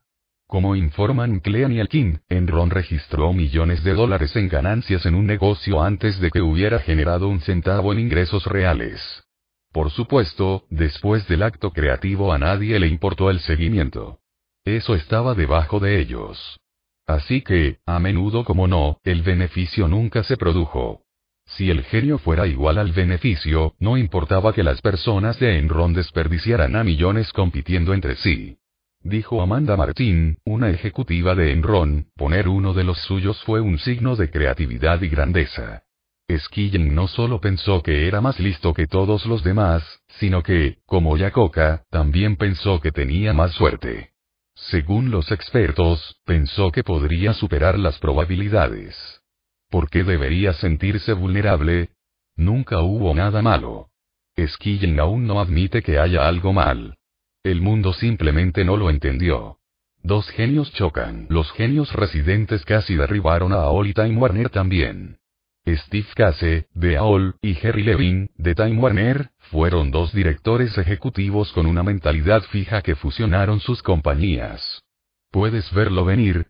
Case y Levin tenían mucho en común. Ambos cultivaron un aura de inteligencia suprema. Ambos intentaron intimidar a las personas con su brillantez. Y se sabía que ambos tenían más crédito del que merecían.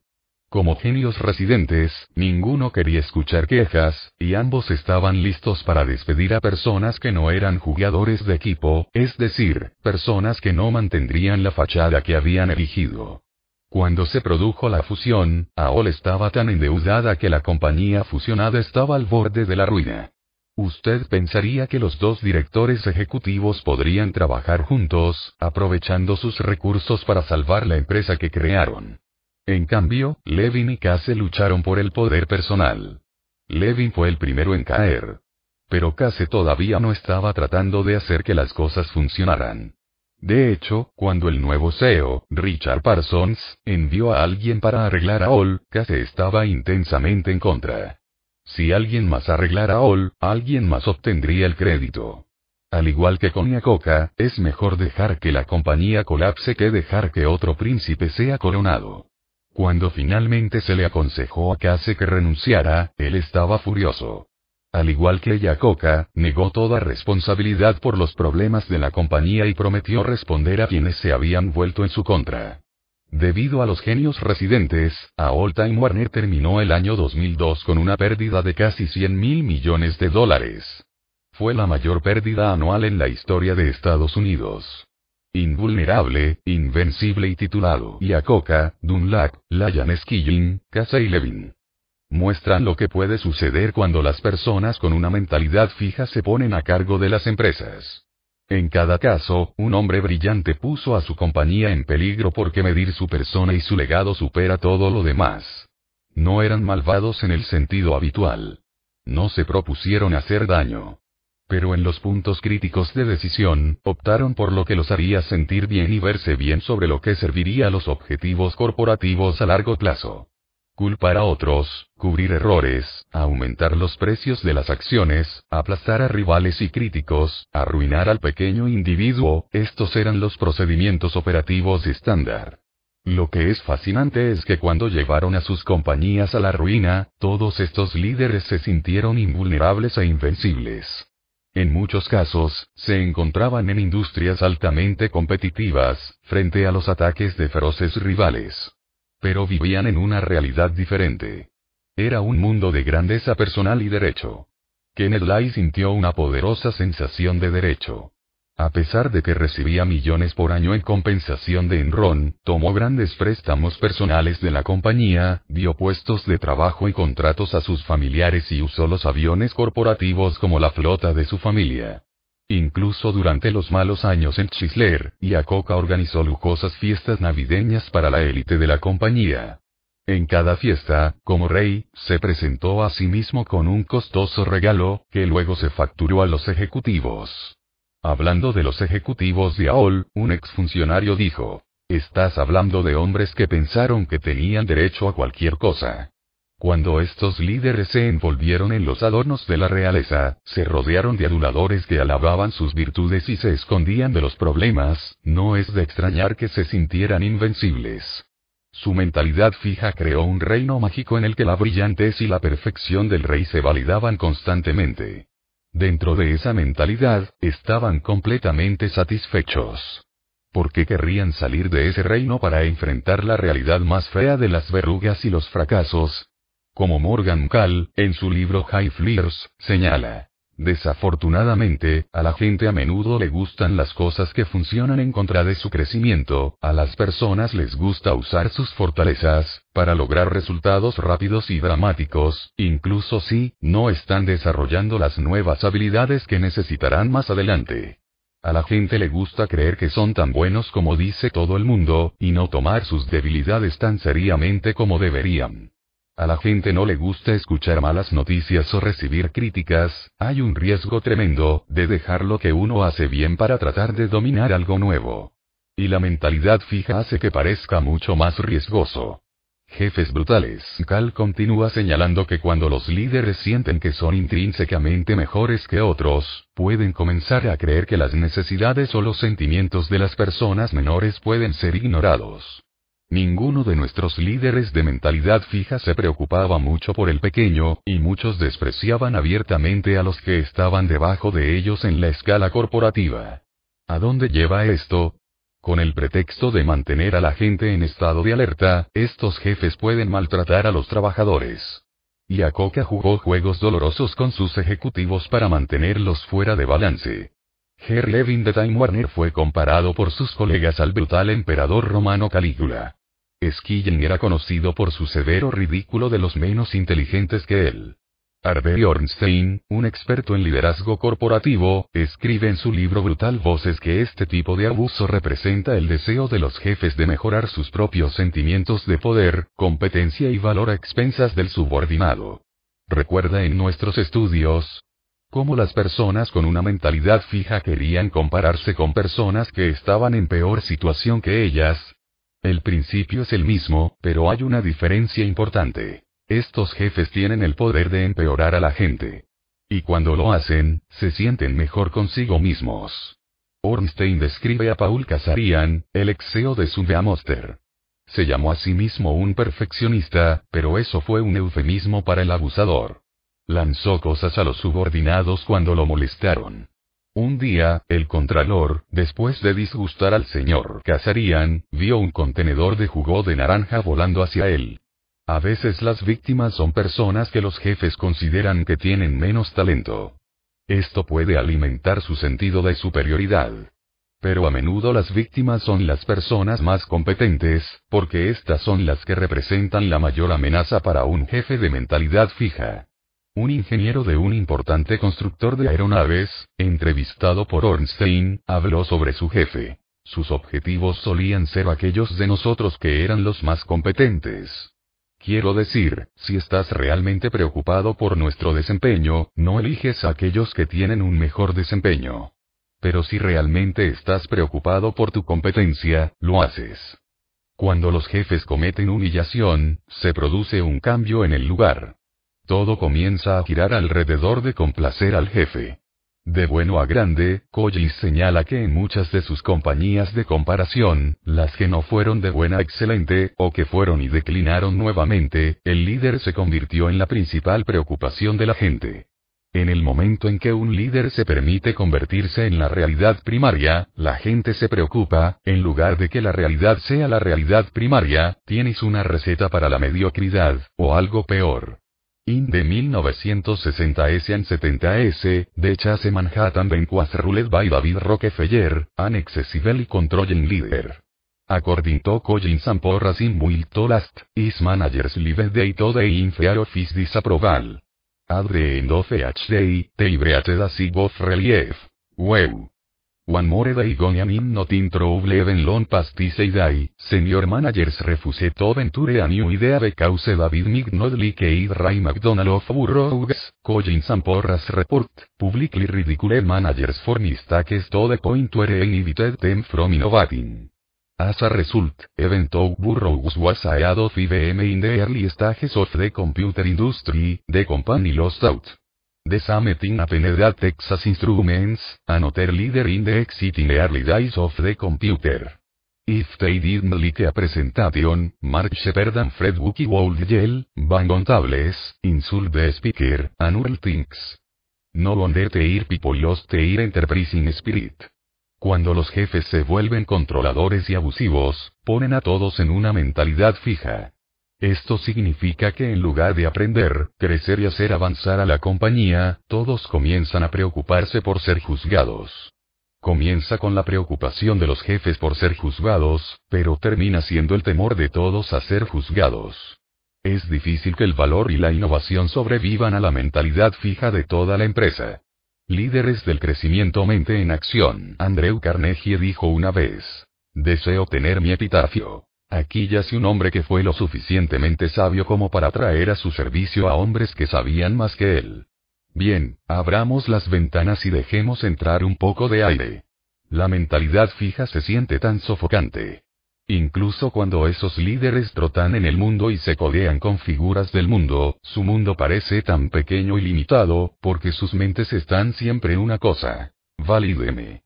Cuando entras en el mundo de los líderes con mentalidad de crecimiento, todo cambia. Se ilumina, se expande, se llena de energía, de posibilidad.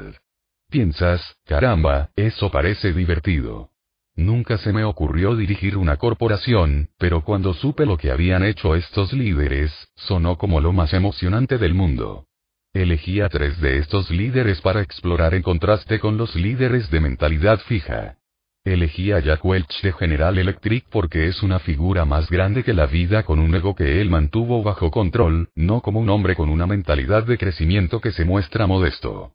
Y elegí a Lou Gersner, el hombre que entró y salvó a IBM, y a Anne Mulcahy, la mujer que devolvió la vida a Xerox, como contrastes con Alfred Dunlap, el otro experto en cambios. Jack Welch, Lou Gersner y Anne Mulcahy también son fascinantes porque transformaron sus compañías. Lo hicieron eliminando la mentalidad fija y poniendo en su lugar una cultura de crecimiento y trabajo en equipo. Con Gersner e IBM, es como ver a Enron transformarse en una meca de mentalidad de crecimiento. Como líderes orientados hacia el crecimiento, comienzan con una creencia en el potencial humano y el desarrollo, tanto propios como de los demás. En lugar de utilizar a la compañía como un vehículo para su grandeza, la usan como un motor de crecimiento, para ellos mismos, los empleados y la compañía en general. Warren Bennis ha dicho que demasiados jefes son conducidos y conducen pero no van a ninguna parte. No estas personas. No hablan de la realeza. Hablan de viaje. Un viaje inclusivo, lleno de aprendizaje y diversión. Jack. Escuchar, acreditar, nutrir. Cuando Jack Welch se hizo cargo de G en 1980, la compañía tenía un valor de 14 mil millones de dólares. Veinte años después, Wall Street lo valoró en 490 mil millones. Fue la empresa más valiosa del mundo. La revista Fortune llamó a Welch el CEO más admirado, estudiado e imitado de su tiempo, su impacto económico total es imposible de calcular pero debe ser un múltiplo asombroso de su desempeño en G. Pero para mí, aún más impresionante fue un artículo de opinión en The New York Times de Steve Bennett, el CEO de Intuit. Aprendí sobre cómo educar a los empleados de mi tiempo en General Electric con Jack Welch, iba directamente al empleado de primera línea para averiguar qué estaba pasando. En algún momento a principios de la década de 1990, lo vi en una fábrica donde fabricaban refrigeradores en Louisville, se dirigió directamente a los trabajadores de la cadena de montaje para escuchar lo que tenían que decir. Hago frecuentes charlas de SEO con empleados de primera línea. Eso lo aprendí de Jack. Esta viñeta dice mucho. Jack obviamente era un tipo ocupado. Un chico importante pero no manejó cosas como Yacoca, desde las lujosas oficinas corporativas donde sus contactos más frecuentes eran los camareros de guantes blancos. Welch nunca dejó de visitar las fábricas y escuchar a los trabajadores. Eran personas a las que respetaba, de las que aprendía y, a su vez, alimentadas. Luego está el énfasis en el trabajo en equipo, no en el irreal. De inmediato, desde la dedicación y la nota del autor de la autobiografía de Welch, sabes que algo es diferente. No es el soy un héroe de Leia Coca o el soy una superestrella de Alfred Dunlap, aunque él podría reclamar fácilmente a ambos. En cambio, es odio tener que usar la primera persona. Casi todo lo que he hecho en mi vida se ha logrado con otras personas, por favor, recuerde que cada vez que vea la palabra y en estas páginas, se refiere a todos esos colegas y amigos, y a algunos de los que me he perdido. O estas personas llenaron mi viaje con gran diversión y aprendizaje. A menudo me hacían ver mejor que yo. Ya nos vemos a mí mismo, el CEO hambriento de validación, convirtiéndonos en nosotros y nosotros en el líder con mentalidad de crecimiento. Curiosamente, antes de que Welch pudiera erradicar la mentalidad fija de la empresa, tenía que erradicarla. Y créeme, Welch tenía un largo camino por recorrer. No siempre fue el líder que aprendió a ser. En 1971, Welch estaba siendo considerado para una promoción cuando el jefe de recursos humanos de G escribió una nota de advertencia. Señaló que a pesar de las muchas fortalezas de Welch, la cita conlleva un riesgo mayor al habitual. Continuó diciendo que Welch era arrogante, no podía aceptar críticas y dependía demasiado de su talento en lugar de trabajar duro. Y su personal bien informado. No son buenas señales. Afortunadamente, cada vez que su éxito llegaba a su cabeza, recibía una llamada de atención. Un día, el joven R. Welch, ataviado con su elegante traje, se subió a su nuevo convertible. Procedió a poner la parte superior hacia abajo y fue arrojado a chorros con aceite oscuro y sucio que arruinó tanto su traje como el trabajo de pintura en su amado auto. Ahí estaba, pensando que era más grande que la vida, y fue un recordatorio que me trajo de vuelta a la realidad. Fue una gran lección. Hay un capítulo completo titulado demasiado lleno de mí mismo sobre el momento en que estuvo en una tirada de adquisición y sintió que no podía hacer nada mal. Luego compró Kiver, Peabody, una empresa de banca de inversión de Wall Street con una cultura de tipo Enron. Fue un desastre que perdió cientos de millones de dólares para G. La experiencia de Kider nunca me abandonó. Le enseñó que solo hay una ventaja entre la autoconfianza y la arrogancia. Esta vez la arrogancia ganó y me enseñó una lección que nunca olvidaría. Lo que aprendió fue lo siguiente. La verdadera confianza en sí mismo es el coraje de ser abiertos, para dar la bienvenida al cambio y las nuevas ideas, independientemente de su fuente. La verdadera confianza en sí mismo no se refleja en un título, un traje caro, un automóvil elegante o una serie de adquisiciones. Se refleja en su mentalidad, su disposición para crecer. Bueno, la humildad es un comienzo, pero ¿qué pasa con las habilidades de gestión?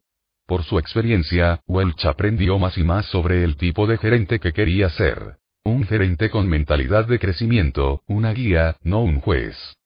Cuando Welch era un joven ingeniero en G, causó una explosión química que hizo volar el techo del edificio en el que trabajaba.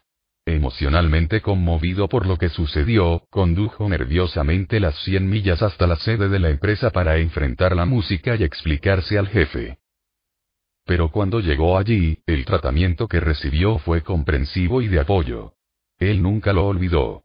La reacción de Charlie me causó una gran impresión, si estamos manejando personas buenas que claramente se están devorando un error, nuestro trabajo es ayudarles a superarlas.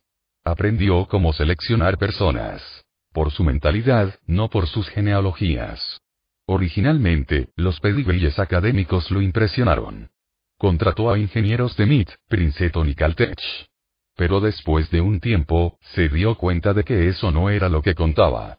Al final aprendí que realmente estaba buscando personas que estuvieran llenas de pasión y ganas de hacer las cosas. Un currículum no me dijo mucho sobre ese hambre interior. Luego vino la oportunidad de convertirse en el CEO. Cada uno de los tres candidatos tuvo que convencer al CEO actual de que era el mejor para el puesto. Welch hizo el lanzamiento sobre la base de su capacidad para crecer. No afirmó que era un genio o que era el líder más grande que jamás haya existido. Prometió desarrollarse. Consiguió el trabajo y cumplió su promesa. E inmediatamente, abrió el diálogo y los canales para una retroalimentación honesta. Rápidamente se puso a trabajar preguntando a los ejecutivos qué les gustaba y qué no les gustaba de la compañía y qué pensaban que era necesario cambiar. Chico, estaban sorprendidos. De hecho, habían estado tan acostumbrados a besar a los jefes que ni siquiera podían entender sus preguntas. Luego difundió la noticia. Esta compañía se trata de crecimiento, no de importancia personal. Cerró el elitismo, todo lo contrario de nuestros líderes de mentalidad fija. Una noche, Welch se dirigió a un club de ejecutivos de élite en que era el lugar para que los promotores y agitadores pudieran ver y ser vistos. Para su sorpresa, no les dijo lo maravillosos que eran. Él les dijo, no puedo encontrar ningún valor en lo que estás haciendo. En cambio, les pidió que pensaran en un rol que tuviera más sentido para ellos y para la compañía. Un mes más tarde, el presidente del club llegó a Welch con una nueva idea. Convertir al club en una fuerza de voluntarios de la comunidad. Veinte años después, ese programa, abierto a todos los empleados, tenía 42 mil miembros. Estaban ejecutando programas de mentoría en escuelas del centro de la ciudad y construyendo parques, patios de recreo y bibliotecas para las comunidades necesitadas. Ahora hacían una contribución al crecimiento de los demás, no a sus propios egos. Se deshizo de los jefes brutales. Yacoca toleraba e incluso admiraba a los jefes brutales que podían hacer que los trabajadores produjeran. Sirvió su línea de fondo. Welch admitió que él también había mirado a menudo hacia otro lado. Pero en la organización que ahora imaginaba, no podía hacer eso. Frente a los 500 gerentes, expliqué por qué se pidió a cuatro funcionarios corporativos que se fueran durante el año anterior, a pesar de que obtuvieron un buen desempeño financiero, se les pidió que se fueran porque no practicaban nuestros valores. La forma aprobada para fomentar la productividad era ahora a través de la mentoría, no a través del terror. Y recompensó el trabajo en equipo en lugar del genio individual. Durante años, G, como Enron, había recompensado al único creador de una idea, pero ahora Welch quería recompensar al equipo que llevó a cabo las ideas. Como resultado, se alentó a los líderes a compartir el crédito por las ideas con sus equipos en lugar de obtener el crédito completo hizo una gran diferencia en la forma en que todos nos relacionamos unos con otros. Jack Welch no era una persona perfecta, pero estaba dedicado al crecimiento. Esta devoción mantuvo a su ego bajo control, lo mantuvo conectado a la realidad y lo mantuvo en contacto con su humanidad. Al final, hizo su viaje próspero y satisfactorio para miles de personas. Low. Eliminando la mentalidad fija. A fines de la década de 1980, IBM se había convertido en Enron, con una excepción. La junta directiva sabía que estaba en problemas. Tenía una cultura de presunción y elitismo. Dentro de la compañía, era lo antiguo. Somos la realeza, pero yo soy más real que tú el síndrome. No hubo trabajo en equipo, solo guerras territoriales. Hubo ofertas pero no hubo seguimiento. No hubo preocupación por el cliente. Sin embargo, esto probablemente no habría molestado a nadie si los negocios no estuvieran sufriendo. En 1993, se dirigieron a Lou Gersner y le pidieron que fuera el nuevo CEO. Él dijo no. Le preguntaron de nuevo. Se lo debes América. Vamos a hacer que el presidente Clinton llame y te diga que aceptes el trabajo. Por favor, por favor, por favor. Queremos exactamente el tipo de estrategia y cambio de cultura que creaste en American Express y RJR. Al final se derrumbó, aunque no puede recordar por qué. Pero IBM ahora tenía un líder que creía en el crecimiento personal y en la creación de una cultura corporativa que lo fomentaría. ¿Cómo lo produjo en IBM? Primero, como había hecho Welch, abrió los canales de comunicación hacia arriba y hacia abajo de la empresa. Seis días después de su llegada, envió un memorándum a todos los trabajadores de IBM y les dijo, en los próximos meses, planeo visitar tantas operaciones y oficinas como pueda. Y siempre que sea posible, planeo reunirme con muchos de ustedes para hablar sobre cómo juntos podemos fortalecer la compañía. Les dedicó su libro. Este libro está dedicado a los miles de IBM que nunca se dieron por vencidos con su compañía, sus colegas y ellos mismos. Son los verdaderos héroes de la reinvención de IBM. Como había hecho Welch, atacó el elitismo. Al igual que en Ron, toda la cultura trataba de luchar por el estatus personal dentro de la empresa. Gersner disolvió el comité de administración, el rol de poder más importante para los ejecutivos de IBM, y con frecuencia salió de los escalones superiores por experiencia. Desde una mentalidad de crecimiento, no solo los pocos seleccionados tienen algo que ofrecer. La jerarquía significa muy poco para mí. Reunamos en reuniones a las personas que pueden ayudar a resolver un problema, independientemente de la posición. Luego vino el trabajo en equipo. Gersner despidió a los políticos, aquellos que se dejaron llevar por la intriga interna, y en cambio recompensó a las personas que ayudaron a sus colegas. Evitó que las divisiones de ventas de IBM se entregaran mutuamente a los clientes para ganar negocios por sí mismas comenzó basando las bonificaciones de los ejecutivos más en el rendimiento general de IBM y menos en el rendimiento de sus unidades individuales. El mensaje. No estamos buscando coronar a algunos príncipes. Necesitamos trabajar en equipo. Como en Enron, el trato era lo glamuroso. El resto era peatonal. Gersner estaba consternado por el fracaso interminable de cumplir con los acuerdos y decisiones, y la tolerancia ilimitada de la empresa. Exigió e inspiró una mejor ejecución. Mensaje. El genio no es suficiente. Necesitamos hacer el trabajo. Finalmente, Gersner se centró en el cliente. Los clientes de IBM se sintieron traicionados y enojados. IBM estaba tan convencido de que ya no estaba satisfaciendo sus necesidades informáticas. Estaban molestos por los precios. Estaban frustrados por la burocracia de IBM. Estaban irritados porque IBM no los estaba ayudando a integrar sus sistemas. En una reunión de 175 directores de información de las compañías más grandes de EU, Gersner anunció que IBM ahora pondría primero al cliente y lo respaldó al anunciar un recorte drástico en los precios de sus computadoras centrales. Mensaje. No somos realeza hereditaria. Servimos al gusto de nuestros clientes. Al final de sus primeros tres arduos meses, Gersner recibió su boleta de calificaciones de Wall Street. Las acciones de IBM no han hecho nada, porque él no ha hecho nada. Al margen, pero sin desanimarse, Gersner continuó su campaña contra la realeza y trajo a IBM de vuelta de su experiencia cercana a la muerte. Este fue el sprint. Esto es cuando Dunlap habría tomado su dinero y correr. Lo que quedaba por delante era la tarea aún más difícil de mantener sus políticas hasta que IBM recuperara el liderazgo de la industria. Esa fue la maratón. En el momento en que devolvió a IBM a los Ibmers en marzo de 2002, el valor había aumentado en un 800% e IBM era el número uno en el mundo en servicios de TI, hardware, software empresarial, excluyendo PC, y diseño personalizado. Chips de computadora de alto rendimiento. Además, IBM definió una vez más la dirección futura de la industria. ANI. Aprendizaje, dureza y compasión. Toma IBM. Sumérgete en la deuda con la suma de 17 mil millones. Destruye su calificación crediticia. Que sea el objetivo de las investigaciones de la SEC. Y deje caer sus acciones de 63, 69 a 4, 43 por acción. ¿Qué sacas? Fotocopia. Ese fue el Xerox que tomó Anne Mulcahy en el 2000. No solo la compañía no se diversificó, sino que ya ni siquiera pudo vender sus fotocopiadoras.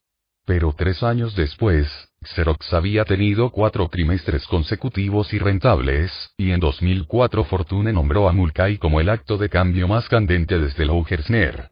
¿Cómo lo hizo? Entró en un modo de aprendizaje increíble, convirtiéndose en la SEO que Xerox necesitaba para sobrevivir. Ella y sus mejores personas, como Ursula Burns, aprendieron la esencia de cada parte del negocio. Por ejemplo, como explica la escritora de Fortune Betsy Morris, Mulcahy tomó el balance 101. Aprendió sobre la deuda, el inventario, los impuestos y la moneda para poder predecir cómo se desempeñaría cada decisión que tomara en el balance. Todos los fines de semana, llevaba a casa grandes carpetas y las examinaba como si su examen final fuera el lunes. Cuando tomó el timón, la gente de las unidades de Xerox no podía darle respuestas simples sobre lo que tenían, lo que vendían o quién estaba a cargo. Se convirtió en una directora general que conocía esas respuestas o sabía dónde obtenerlas. Ella era dura. Les contó a todos la fría y dura verdad que no querían saber, por ejemplo, cómo el modelo de negocios de Xerox no era viable o cuán cerca estaba la compañía de quedarse sin dinero. Ella cortó las tiradas de los empleados en un 30%. Pero ella no era Al. En cambio, soportó el peso emocional de sus decisiones, vagó por los pasillos, se reunió con los empleados y dijo, lo siento. Era dura pero compasiva. De hecho, se despertaba en medio de la noche preocupada por lo que les sucedería a los empleados y jubilados restantes si la compañía se retiraba. Se preocupaba constantemente por la moral y el desarrollo de su gente, por lo que incluso con los recortes, se negó a sacrificar las partes únicas y maravillosas de la cultura de Xerox.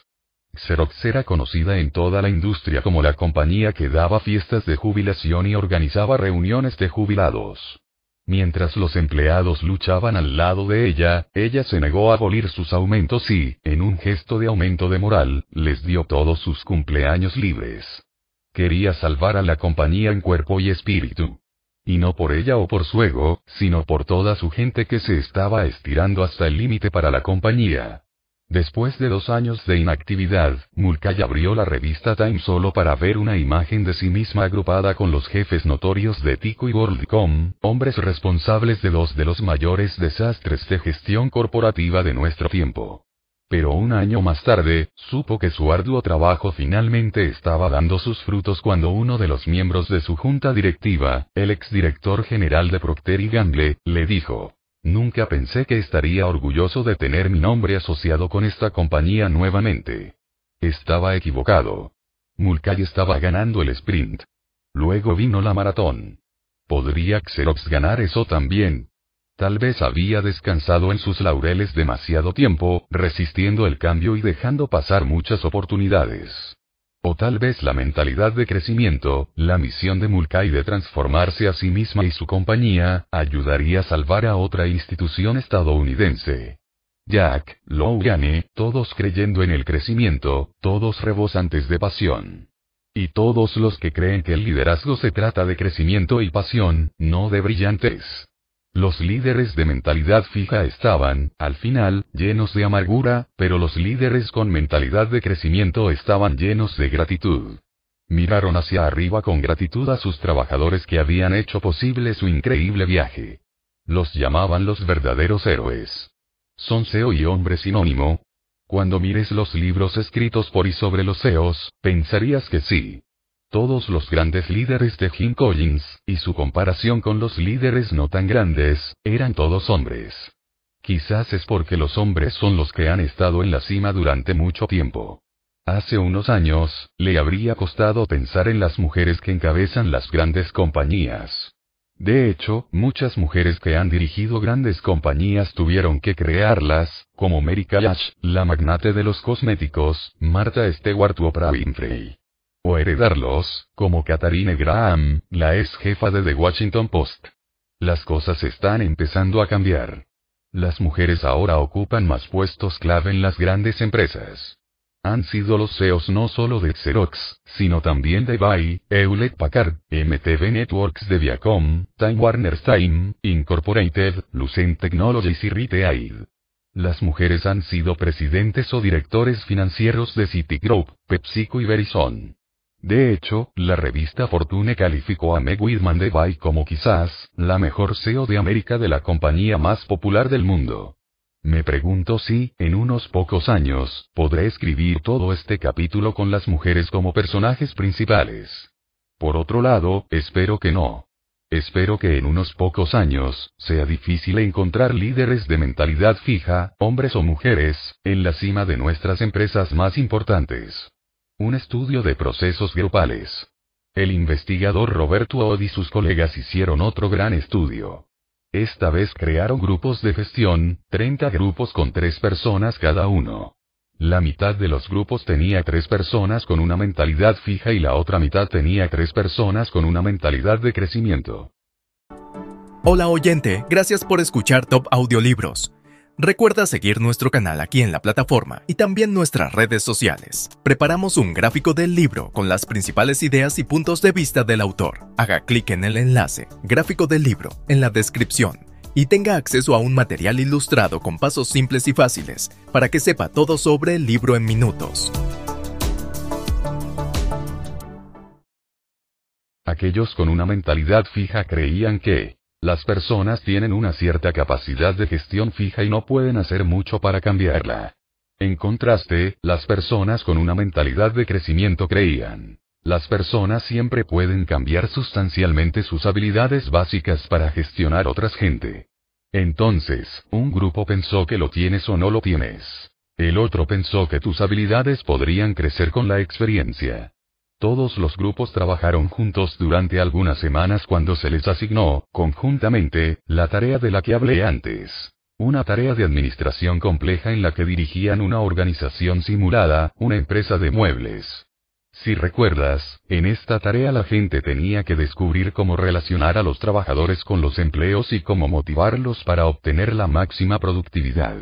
Pero esta vez, en lugar de trabajar individualmente, las personas podrían discutir sus elecciones y los comentarios que recibieron, y trabajar juntos para mejorar sus decisiones. Los grupos de mentalidad fija y de crecimiento comenzaron con la misma capacidad, pero a medida que pasaba el tiempo, los grupos de mentalidad de crecimiento superaban claramente a los de mentalidad fija. Y esta diferencia se hizo cada vez más grande cuanto más tiempo trabajaban los grupos. Una vez más, aquellos con la mentalidad de crecimiento se beneficiaron de sus errores y comentarios mucho más que las personas de mentalidad fija. Pero lo que era aún más interesante era cómo funcionaban los grupos. Los miembros de los grupos con mentalidad de crecimiento eran mucho más propensos a expresar sus opiniones honestas y expresar abiertamente sus desacuerdos cuando se comunicaban sobre sus decisiones de gestión. Todo el mundo fue parte del proceso de aprendizaje. Para los grupos de mentalidad fija, con su preocupación por quién era inteligente o tonto o su ansiedad por la desaprobación de sus ideas, esa discusión abierta y productiva no se produjo. En su lugar, era más como un pensamiento grupal. El pensamiento en grupo contra lo que pensamos. A principios de la década de 1970, Irving Janis popularizó el término pensamiento grupal. Es cuando todos en un grupo comienzan a pensar igual. Nadie está en desacuerdo. Nadie toma una postura crítica. Puede llevar a decisiones catastróficas y, como sugiere el estudio de Wall, a menudo puede surgir de una mentalidad fija. El pensamiento grupal puede ocurrir cuando las personas confían sin límites en un líder talentoso, un genio. Esto es lo que llevó a la desastrosa invasión de Bahía de Cochinos, el plan secreto de América para invadir Cuba y derrocar a Castro. Los asesores normalmente astutos del presidente Kennedy suspendieron su juicio. ¿Por qué? Porque pensaron que era oro y que todo lo que hizo estaba destinado a triunfar. Según Arthur Schlesinger, alguien del interior, los hombres alrededor de Kennedy tenían una fe ilimitada en su habilidad y suerte. Desde 1956, todo había fracasado para él.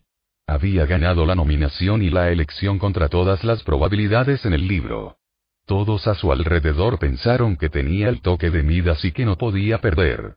Schlesinger también dijo, si un asesor principal se hubiera opuesto a la aventura, creo que Kennedy la habría cancelado. Nadie habló en contra de eso. Para evitar que esto le sucediera, Winston Churchill creó un departamento especial.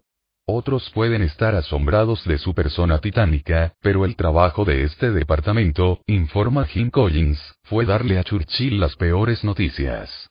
Entonces Churchill podía dormir bien por la noche, sabiendo que no se le había hecho pensar en una falsa sensación de seguridad. El pensamiento grupal puede ocurrir cuando el grupo se deja llevar por su brillantez y superioridad. En Enron, los ejecutivos creyeron que porque eran brillantes, todas sus ideas eran brillantes. Nunca nada saldría mal. Un consultor externo le preguntaba a la gente de Enron, ¿dónde crees que eres vulnerable? Nadie le respondió. Nadie entendió siquiera la pregunta. Llegamos al punto, dijo un alto ejecutivo, donde pensamos que estábamos a prueba de balas. Alfred P. Sloan, el ex CEO de General Motors, presenta un buen contraste. Dirigía un grupo de responsables políticos de alto nivel que parecían haber alcanzado un consenso. Caballeros, dijo, supongo que todos estamos totalmente de acuerdo con la decisión aquí, luego, propongo que pospongamos una mayor discusión de este asunto hasta nuestra próxima reunión para darnos tiempo para desarrollar desacuerdos y quizás obtener cierta comprensión de de qué se trata la decisión. Heródoto, escrito en el siglo V Cristo, informó que los antiguos persas usaron una versión de las técnicas de Sloan para evitar el pensamiento de grupo. Cada vez que un grupo tomaba una decisión estando sobrio, luego lo reconsideraban mientras estaban intoxicados. El pensamiento grupal también puede ocurrir cuando un líder de mentalidad fija castiga la disidencia.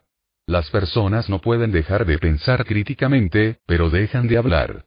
Y Akoka intentó silenciar, o deshacerse de, personas que criticaban sus ideas y decisiones. Dijo que los autos nuevos, más redondos, parecían papas voladoras, y eso fue todo. A nadie se le permitió diferir, ya que Chrysler y sus autos cuadrados perdieron cada vez más cuota de mercado. David Packard, por otro lado, le dio a un empleado una medalla por desafiarlo. El cofundador de Hewlett Packard cuenta esta historia. Hace años, en un laboratorio de Hewlett Packard, le dijeron a un joven ingeniero que abandonara el trabajo en un monitor que estaba desarrollando. En respuesta, se fue de vacaciones, recorriendo California y visitando clientes potenciales para mostrarles el monitor y medir su interés. A los clientes les encantó, él continuó trabajando en ello y luego de alguna manera convenció a su gerente para que lo pusiera en producción. La compañía vendió más de 17.000 de sus monitores y obtuvo un ingreso por ventas de 35 millones de dólares. Más tarde, en una reunión de ingenieros de Hewlett Packard, Packard le otorgó al joven una medalla por un desprecio y desafío extraordinarios que van más allá del llamado normal del deber de ingeniería.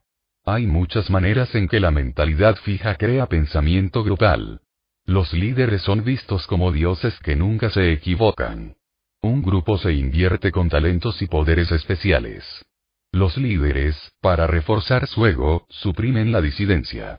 O los trabajadores, buscando la validación de los líderes, se alinean detrás de ellos. Es por eso que es fundamental tener una mentalidad de crecimiento cuando se toman decisiones importantes. Como mostró Roberto Ode en su estudio, una mentalidad de crecimiento, al aliviar a las personas de las ilusiones o las cargas de la capacidad fija, lleva a una discusión completa y abierta de la información y a una mejor toma de decisiones. La generación alargada llega a la fuerza laboral. Vamos a tener problemas para encontrar líderes en el futuro. No puede levantar una revista o encender la radio sin escuchar el problema de los elogios en el lugar de trabajo. Podríamos haberlo visto venir. Hemos hablado de todos los padres bien intencionados que han tratado de aumentar la autoestima de sus hijos al decirles lo inteligentes y talentosos que son. Y hemos hablado de todos los efectos negativos de este tipo de elogio. Bueno, estos niños de alabanza ahora han entrado en la fuerza laboral, y por supuesto, muchos no pueden funcionar sin obtener una calcomanía para cada uno de sus movimientos. En lugar de bonos anuales, algunas compañías están otorgando bonos trimestrales o incluso mensuales. En lugar de empleado del mes, es el empleado del día. Las empresas están llamando a los consultores para que les enseñen la mejor manera de obtener recompensas en esta generación sobrevaluada. Ahora tenemos una fuerza laboral llena de personas que necesitan una tranquilidad constante y no pueden aceptar las críticas.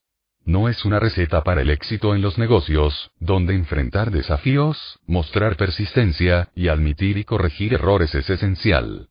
¿Por qué las empresas están perpetuando el problema? porque continúan con las mismas prácticas equivocadas de los padres sobrevaluados y pagan dinero a los consultores para mostrarles cómo hacerlo. Tal vez necesitamos alejarnos de este problema y tomar otra perspectiva. Si los tipos de elogios equivocados llevan a los niños por el camino del derecho, la dependencia y la fragilidad, tal vez los elogios correctos puedan llevarlos por el camino del trabajo duro y la mayor resistencia.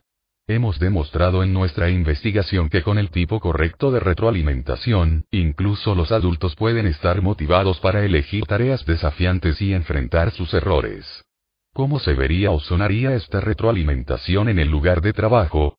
En lugar de simplemente otorgar a los empleados un premio por la idea más inteligente o el elogio por un desempeño brillante, recibirían elogios por tomar la iniciativa, por ver una tarea difícil, por luchar y aprender algo nuevo, por no sentirse desanimado por un contratiempo o por abierto y actuando sobre las críticas. Tal vez podría ser un elogio por no necesitar un elogio constante. A través de un sentido sesgado de cómo amar a sus hijos, muchos padres en los años 90, y, desafortunadamente, muchos padres de los 00S, renunciaron a su responsabilidad. Aunque las corporaciones generalmente no están en el negocio de recoger donde los padres lo dejaron, es posible que lo necesiten esta vez. Si las empresas no desempeñan un papel en el desarrollo de una fuerza laboral más madura y con mentalidad de crecimiento, ¿de dónde vendrán los líderes del futuro? Los negociadores nacen o hacen. Una de las cosas clave en las que el empresario exitoso debe ser bueno es la negociación. De hecho, es difícil imaginar cómo podría prosperar una empresa sin negociadores capacitados al mando. Laura Cray y Michaela Selun han demostrado que la mentalidad tiene un impacto importante en el éxito de la negociación.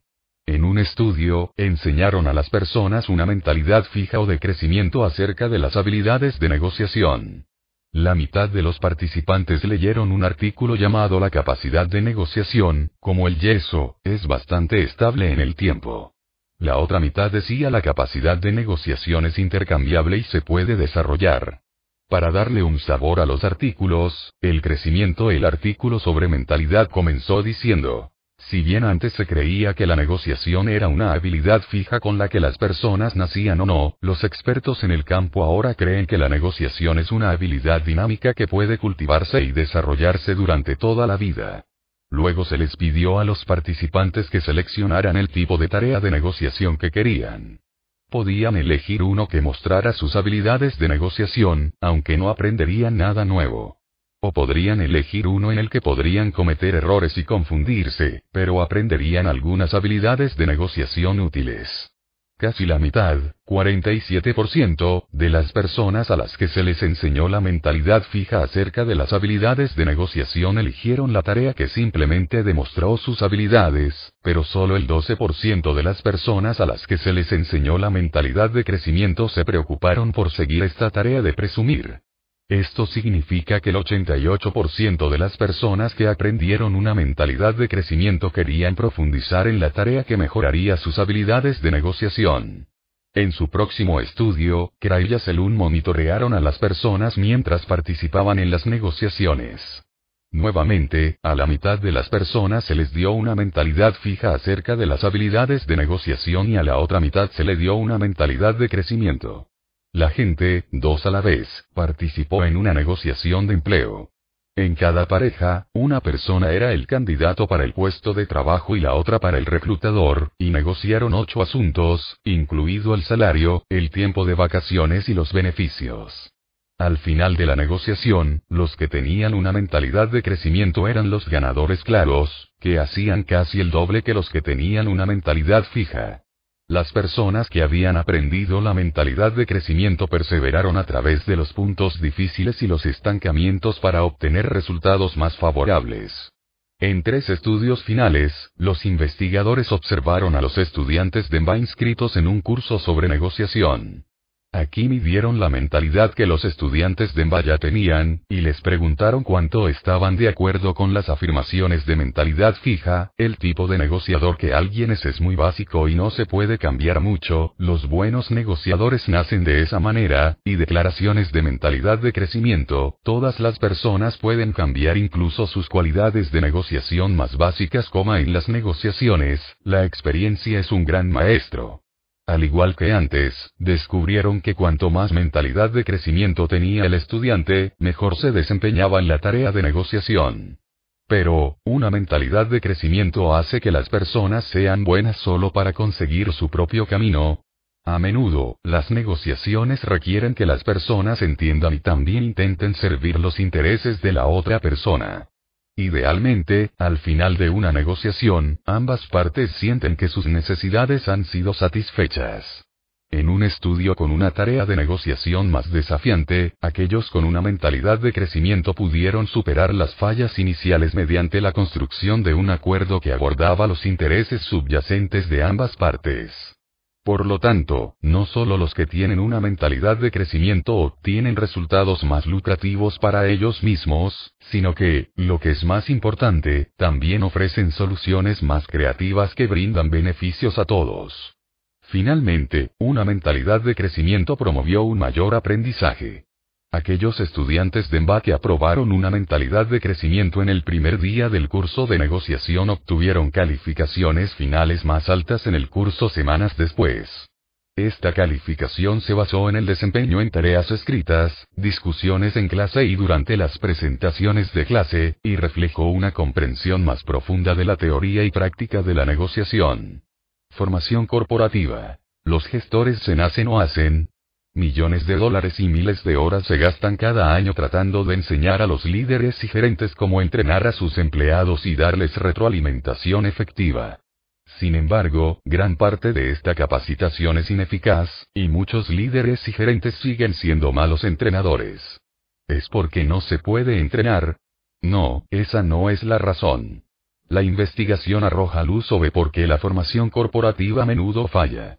Los estudios de Peter Sling, Don Van de y Gary Latam muestran que muchos gerentes no creen en el cambio personal. Estos gerentes de mentalidad fija simplemente buscan el talento existente. Juzgan a los empleados como competentes o incompetentes al principio y eso es todo.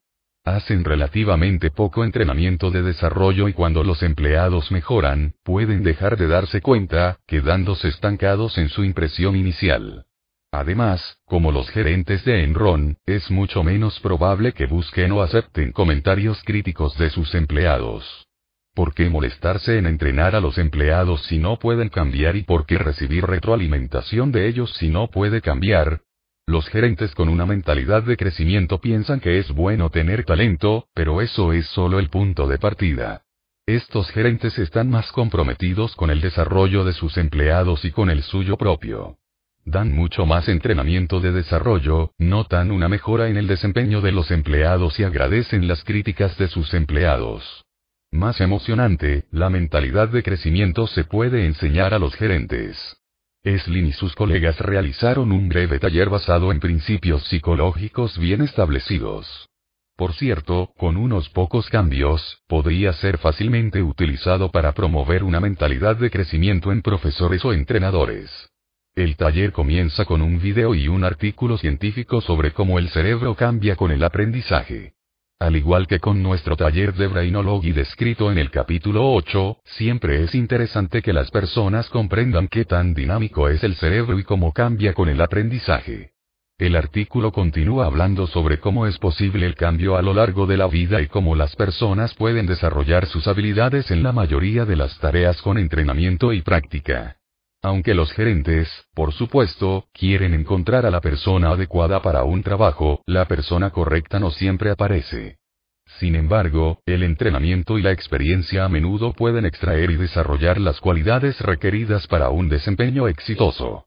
Luego, el taller lleva a los gerentes a través de una serie de ejercicios en los que A. consideran por qué es importante entender que las personas pueden desarrollar sus habilidades, B. piensan en áreas en las que alguna vez tuvieron poca capacidad pero ahora tienen un buen desempeño, C. escriben a un protegido con dificultades sobre cómo pueden desarrollarse sus habilidades, y D. recuerdan los momentos en que han visto a personas aprender a hacer cosas que nunca pensaron que estas personas podrían hacer.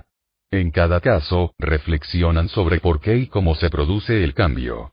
Después del taller, hubo un rápido cambio en la facilidad con la que los gerentes participantes detectaron una mejora en el desempeño de los empleados, en la disposición que tenían para capacitar a un bajo desempeño y en la cantidad y calidad de sus sugerencias de coaching. Lo que es más, estos cambios persistieron durante el periodo de seis semanas en que fueron seguidos. ¿Qué significa esto? En primer lugar, significa que nuestra mejor apuesta no es simplemente contratar a los gerentes más talentosos que podamos encontrar y dejarlos sueltos, sino buscar gerentes que también incorporen una mentalidad de crecimiento. Un entusiasmo por la enseñanza y el aprendizaje, una franqueza para dar y recibir retroalimentación, y una habilidad para enfrentar y superar obstáculos. También significa que debemos capacitar a los líderes, gerentes y empleados para que crean en el crecimiento, además de capacitarlos en los aspectos específicos de una comunicación y una mentoría efectivas. De hecho, un taller de mentalidad de crecimiento podría ser un buen primer paso en cualquier programa de capacitación importante. Finalmente, significa crear un entorno de mentalidad de crecimiento en el que las personas puedan prosperar. Esto involucra Presentar habilidades como aprendibles. Transmitir que la organización valora el aprendizaje y la perseverancia, no solo el genio o el talento ya hecho. Dar retroalimentación de una manera que promueva el aprendizaje y el éxito futuro.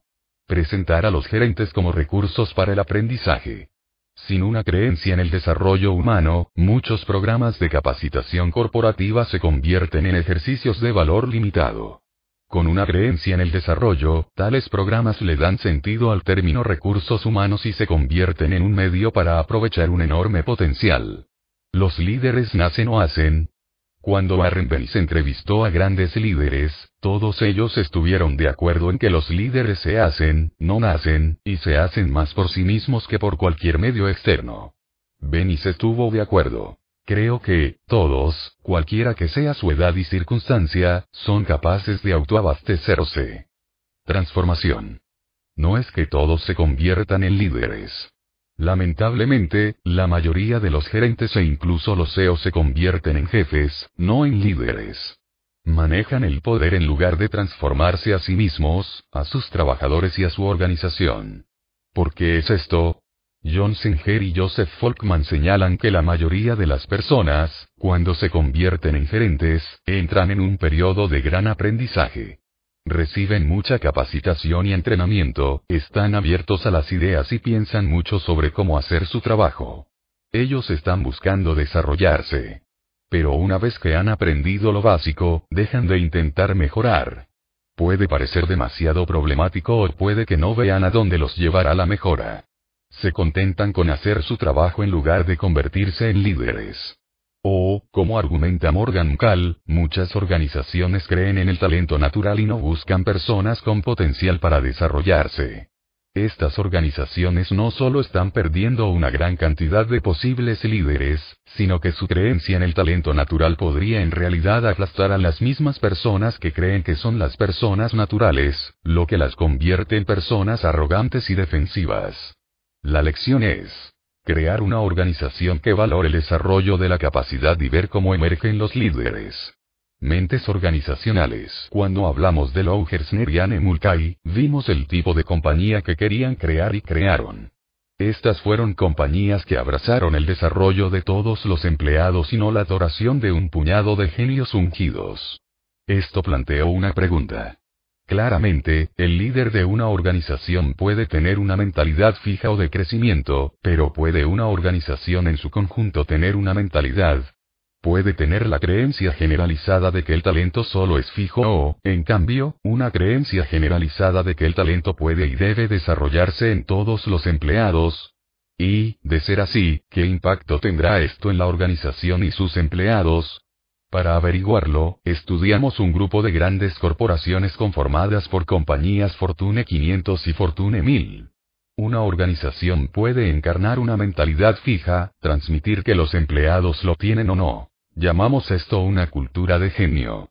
O podría incorporar más una mentalidad de crecimiento, comunicando que las personas pueden crecer y mejorar con esfuerzo, buenas estrategias y buena mentoría. A esto lo llamamos cultura del desarrollo. Para determinar la mentalidad de una empresa, le preguntamos a una muestra diversa de empleados de cada organización cuánto estaban de acuerdo con afirmaciones como estas. Cuando se trata de tener éxito, esta compañía parece creer que las personas tienen una cierta cantidad de talento, y pueden realmente hago mucho para cambiarlo, mentalidad fija.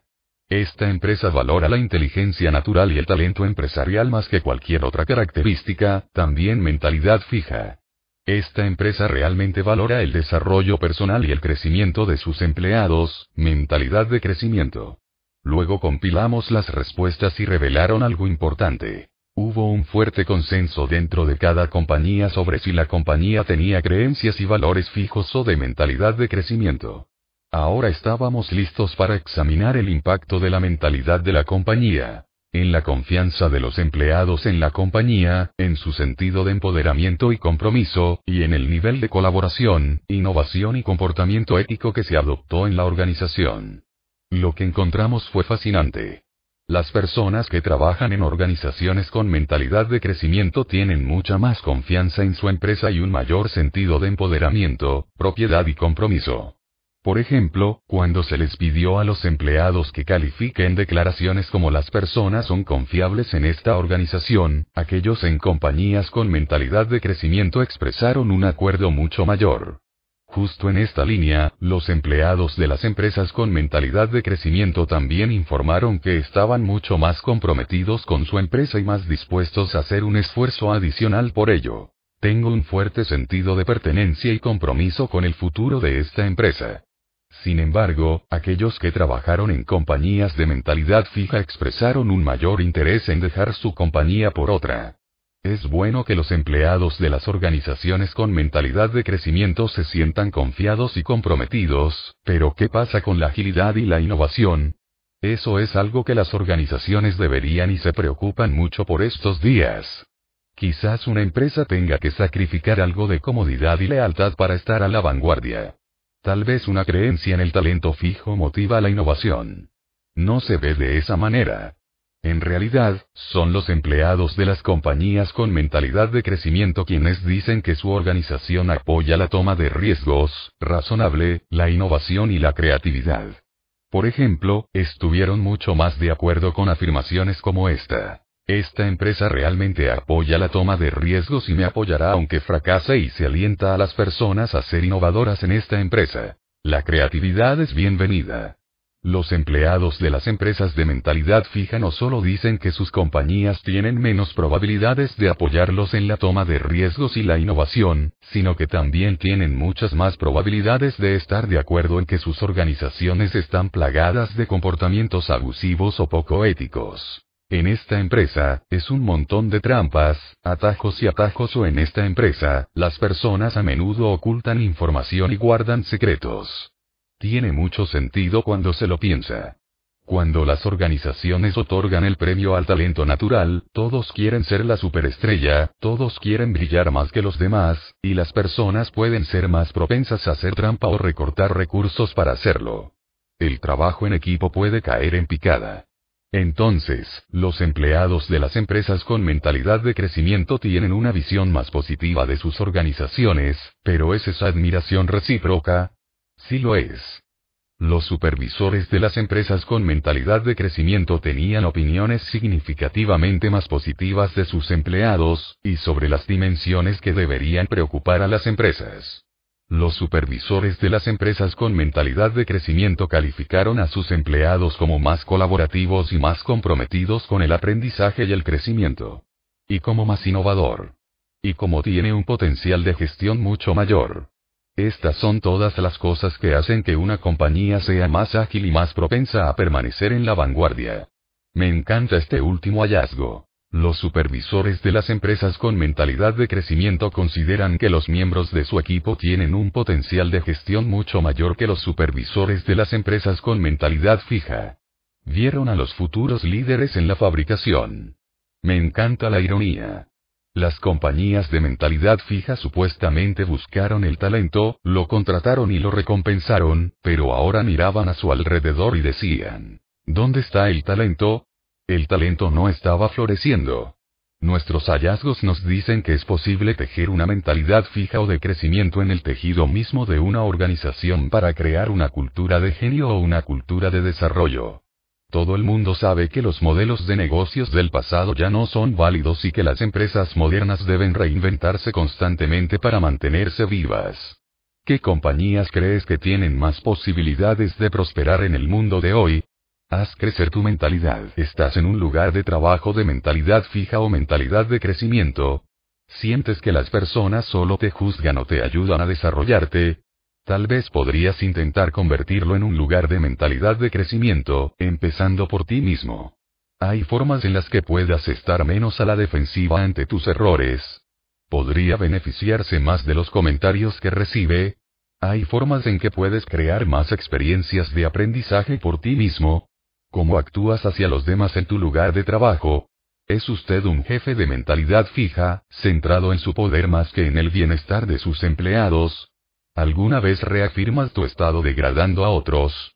¿Alguna vez intentas frenar a los empleados de alto rendimiento porque te amenazan?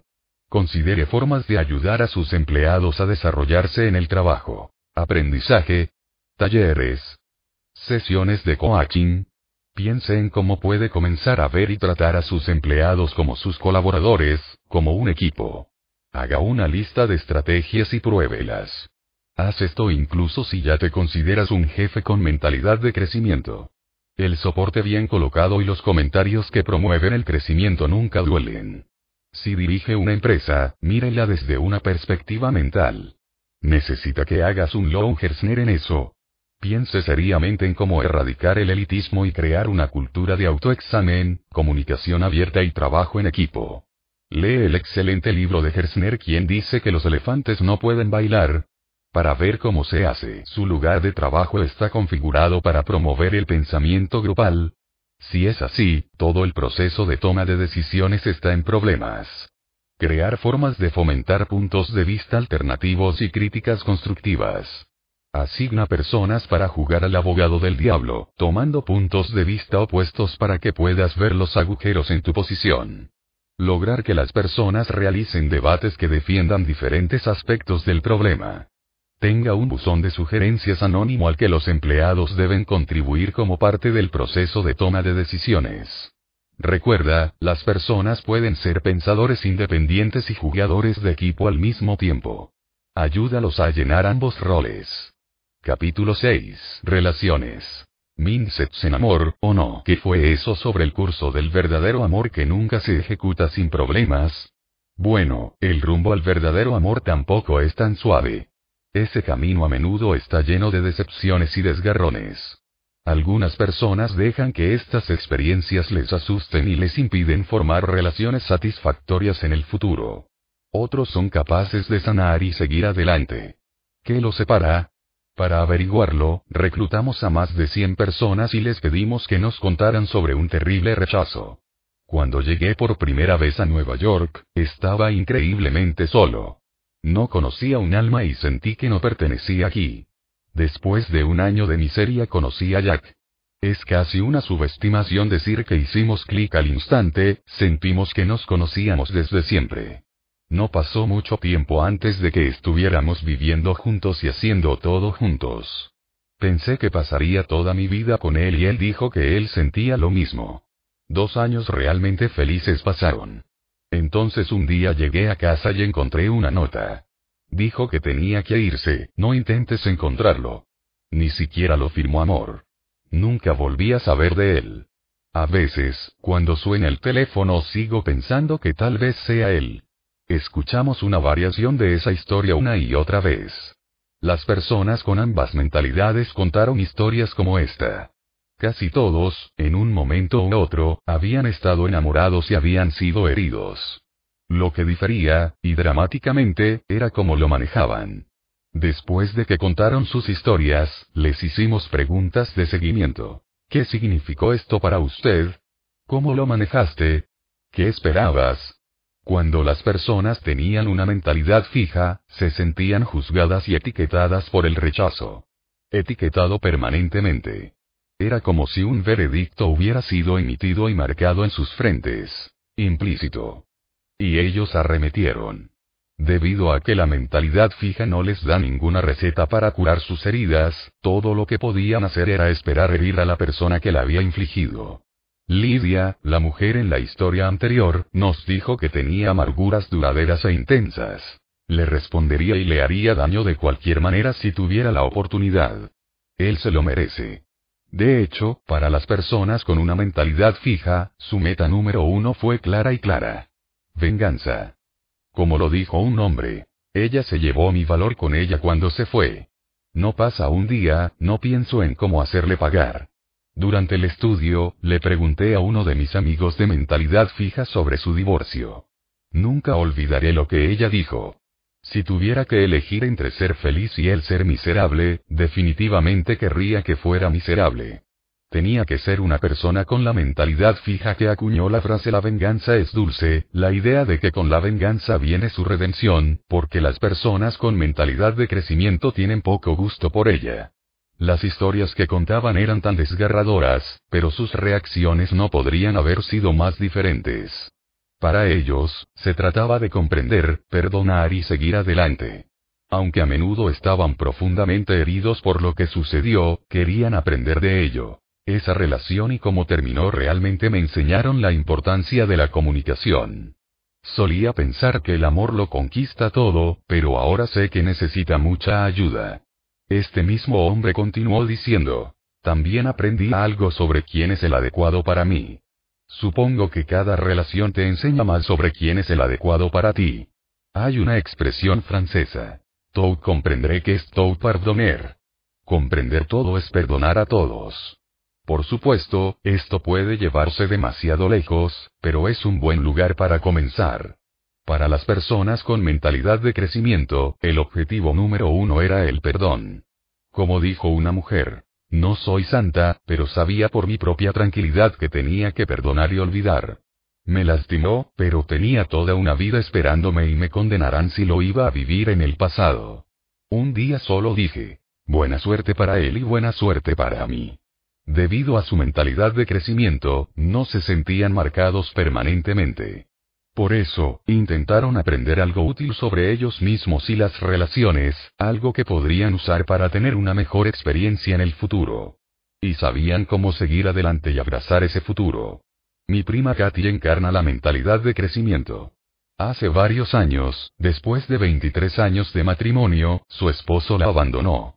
Luego, para aumentar el insulto a la lesión, tuvo un accidente y se lastimó la pierna. Allí se sentó, sola en casa un sábado por la noche, cuando se dijo a sí misma, me condenarán si me voy a sentar aquí a sentir pena por mí misma.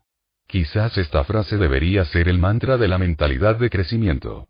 Salió a un baile, pierna y todo, donde conoció a su futuro esposo. La familia Contos había sacado todas las paradas.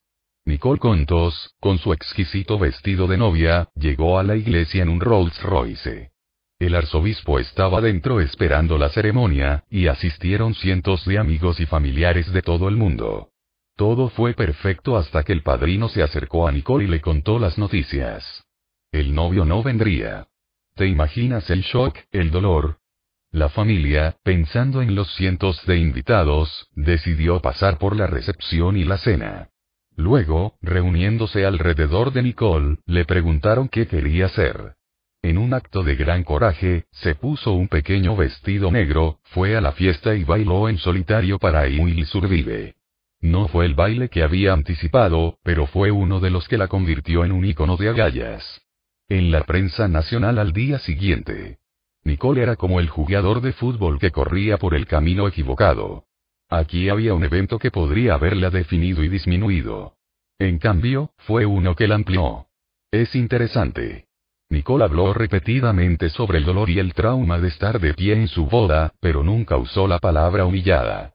Si se hubiera juzgado a sí misma, se hubiera sentido defectuosa e indigna, humillada, habría corrido y escondido. En cambio, su buen dolor limpio la hizo capaz de rodearse con el amor de sus amigos y familiares y comenzar el proceso de curación.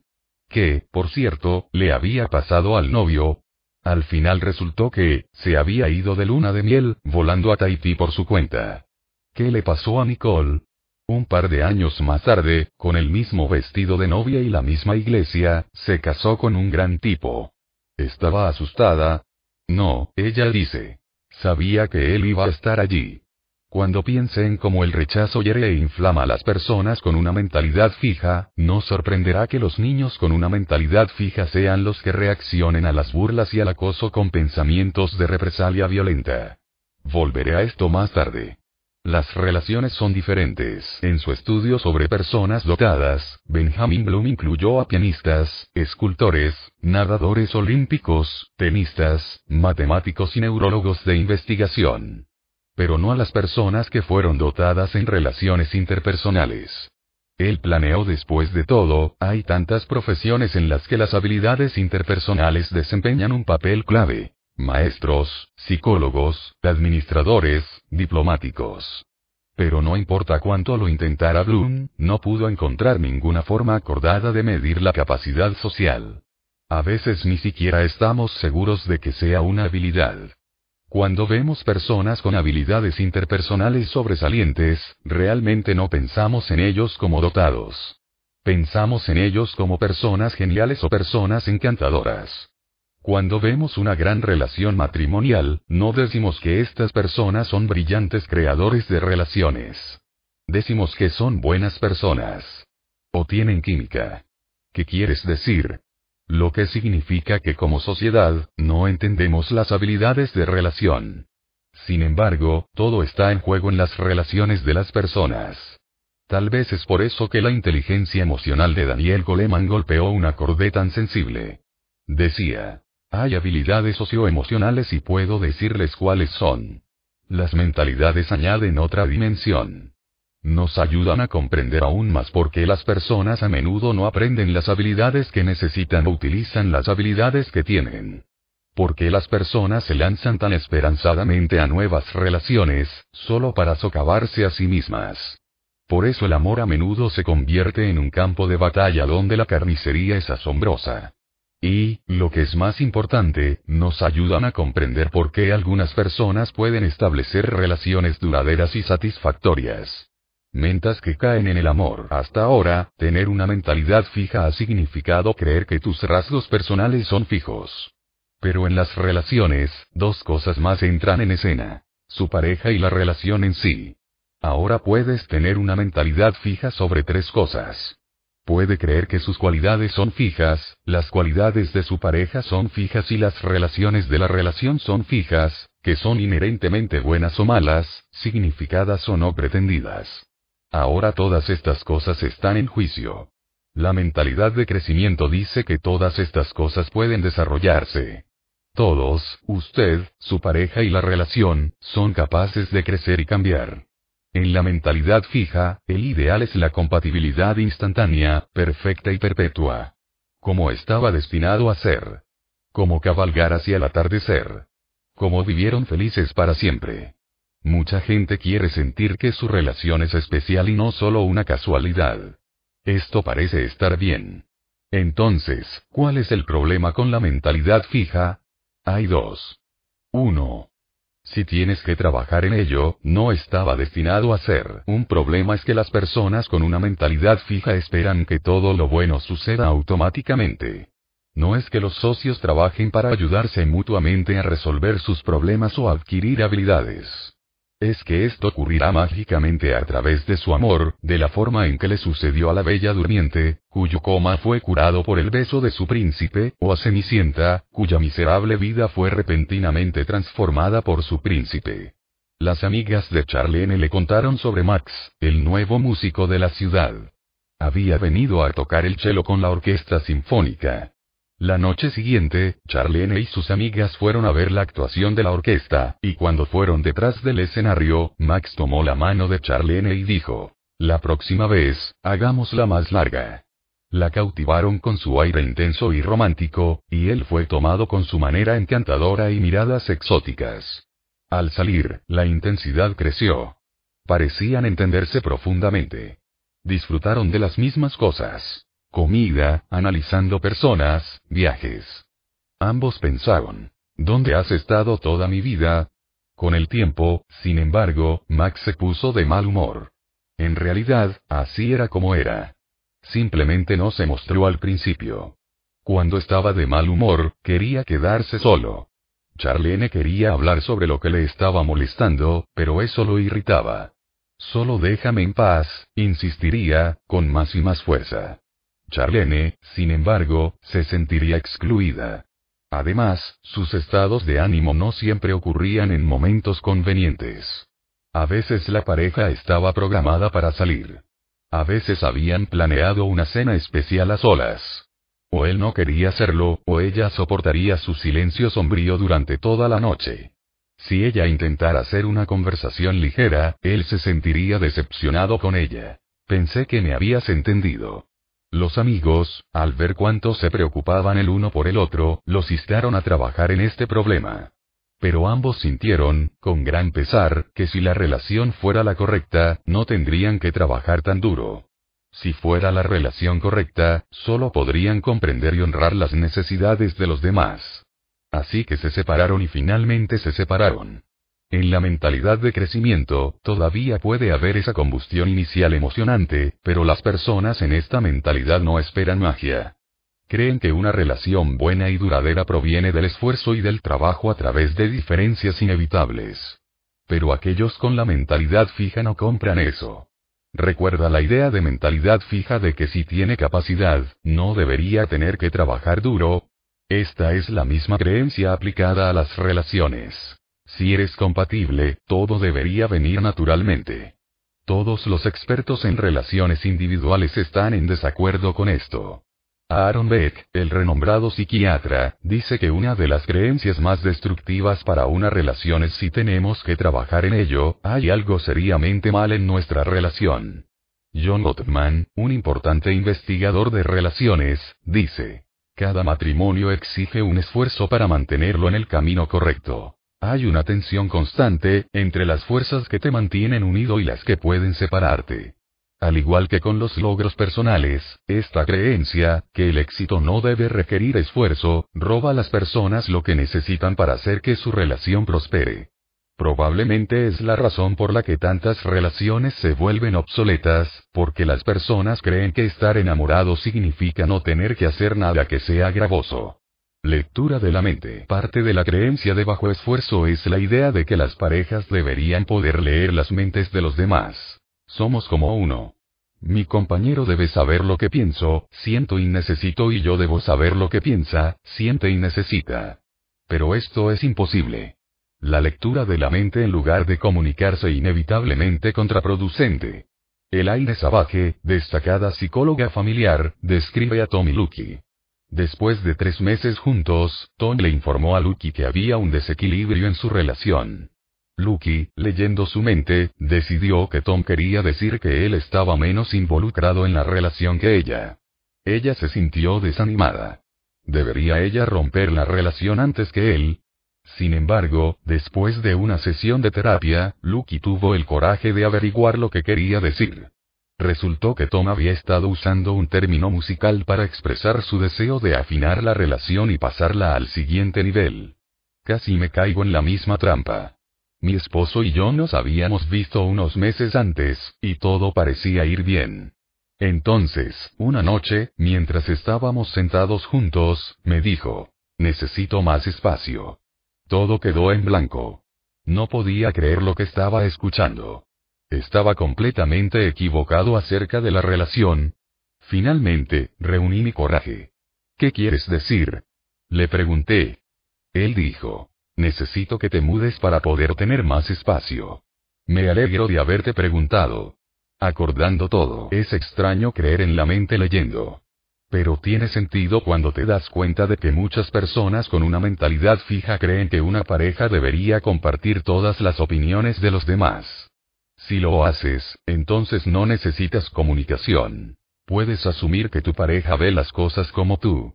Raymond Ney y sus colegas tuvieron parejas que vinieron y discutieron sus puntos de vista sobre su relación. Aquellos con una mentalidad fija se sintieron amenazados y hostiles después de hablar de discrepancias menores en cómo ellos y su pareja vieron su relación.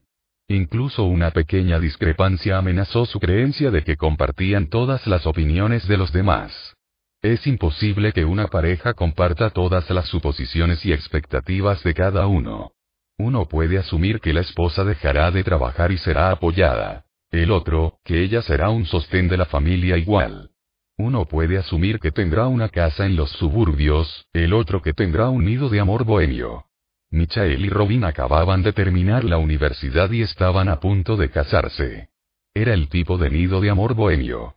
Se imaginó que después de que se casaran, disfrutarían de la joven y moderna vida de Greenwich Village juntos. Así que cuando encontró el apartamento ideal, pensó que ella estaría encantada. Cuando lo vio, se volvió loca. Había vivido en pequeños y malvados apartamentos toda su vida, y aquí estaba todo de nuevo. Se suponía que las personas casadas vivían en casas bonitas con autos nuevos estacionados afuera. Ambos se sintieron traicionados, y no mejoró desde allí. Las parejas pueden creer erróneamente que están de acuerdo con los derechos y deberes de cada persona. Rellene el espacio en blanco. Como esposo, tengo derecho a hacerlo, y mi esposa tiene el deber de hacerlo. Como esposa, tengo derecho a hacerlo, y mi marido tiene el deber de hacerlo. Pocas cosas pueden hacer a los socios más furiosos que la violación de sus derechos. Y pocas cosas pueden hacer que una pareja se sienta más furiosa que hacer que el otro se sienta con derecho a algo que usted cree que no está llegando a ellos. John Gottman informa. He entrevistado a hombres recién casados que me dijeron con orgullo. No voy a lavar los platos, de ninguna manera. Ese es el trabajo de una mujer. Dos años después, los mismos chicos me preguntan, ¿por qué mi esposa y yo ya no tenemos relaciones sexuales? Ahora, una pareja puede ponerse de acuerdo sobre los roles tradicionales. Eso depende de ellos. Pero eso es diferente de asumirlo como un derecho. Cuando Janet, una analista financiera, y Phil, un agente de bienes raíces, se conocieron, acababa de conseguir un nuevo apartamento y pensaba que le gustaría tener una fiesta de inauguración de la casa, una cena para un grupo de amigos. Cuando Janet dijo, vamos a hacerlo, se emocionó. Su énfasis estaba en los S, los Estados Unidos. Sin embargo, debido a que ella era la cocinera y dadora de fiestas más experimentada, hizo la mayor parte de la preparación y lo hizo con gusto. Estaba encantada de ver lo feliz que estaba de tener este evento. El problema comenzó después de que llegaron los invitados. Phil acaba de ir a la fiesta. Actuó como un invitado. Como se suponía que ella debía seguir haciendo todo el trabajo. Ella estaba enfurecida. Lo más maduro habría sido llevarlo de lado para tener una discusión. En cambio, ella decidió darle una lección. Ella, también, fue a la fiesta.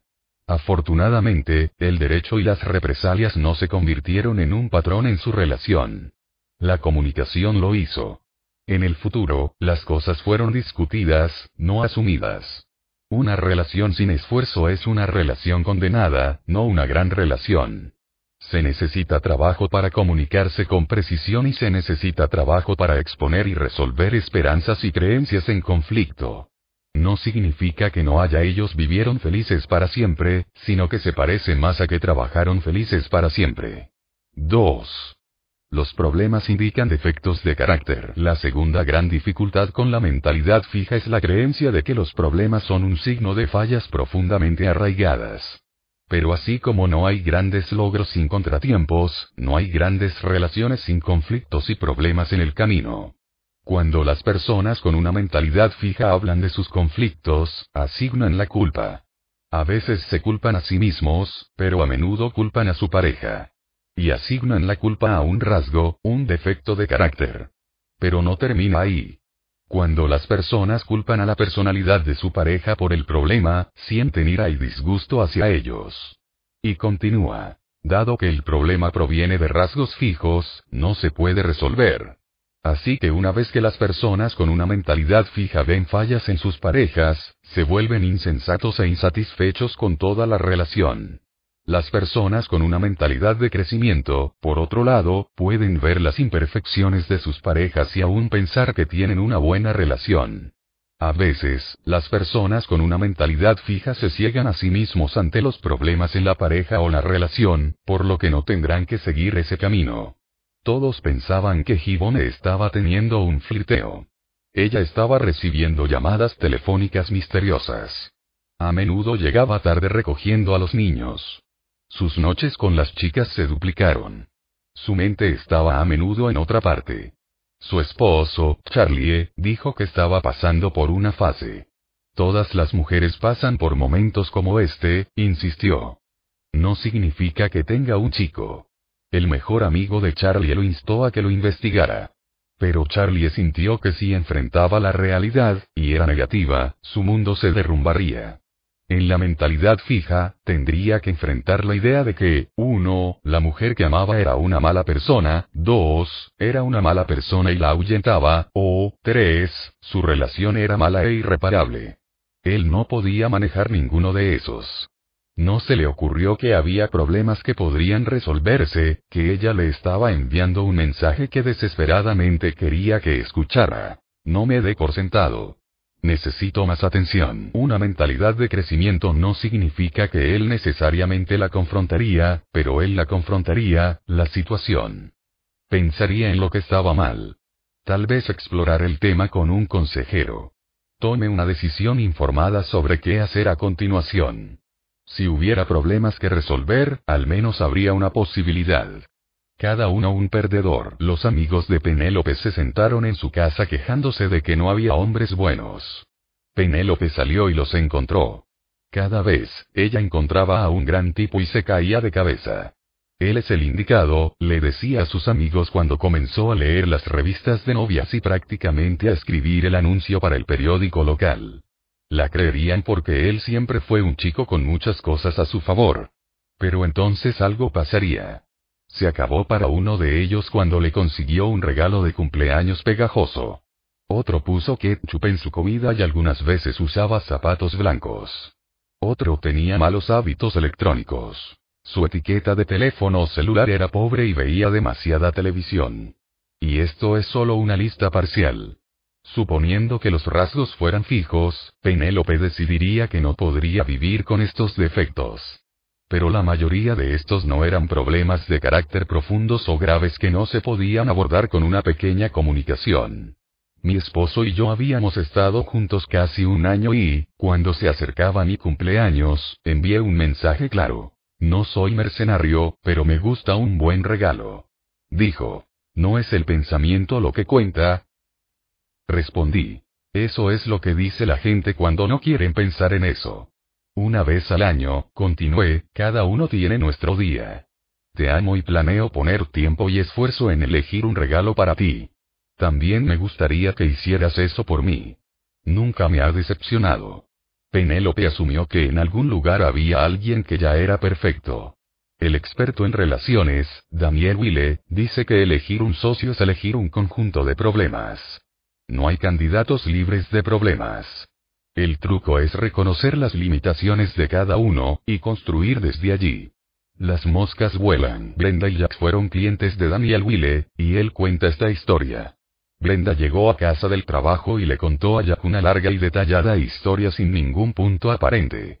Jack estaba aburrido hasta las lágrimas, pero trató de ocultarlo para ser educado. Brenda, sin embargo, pudo sentir sus verdaderos sentimientos, por lo que, esperando ser más divertida, se lanzó a otra historia interminable, también sobre un proyecto en el trabajo. Ya que estaba listo para reventar. Ambos estaban mentalmente lanzando rasgos de derecha a izquierda.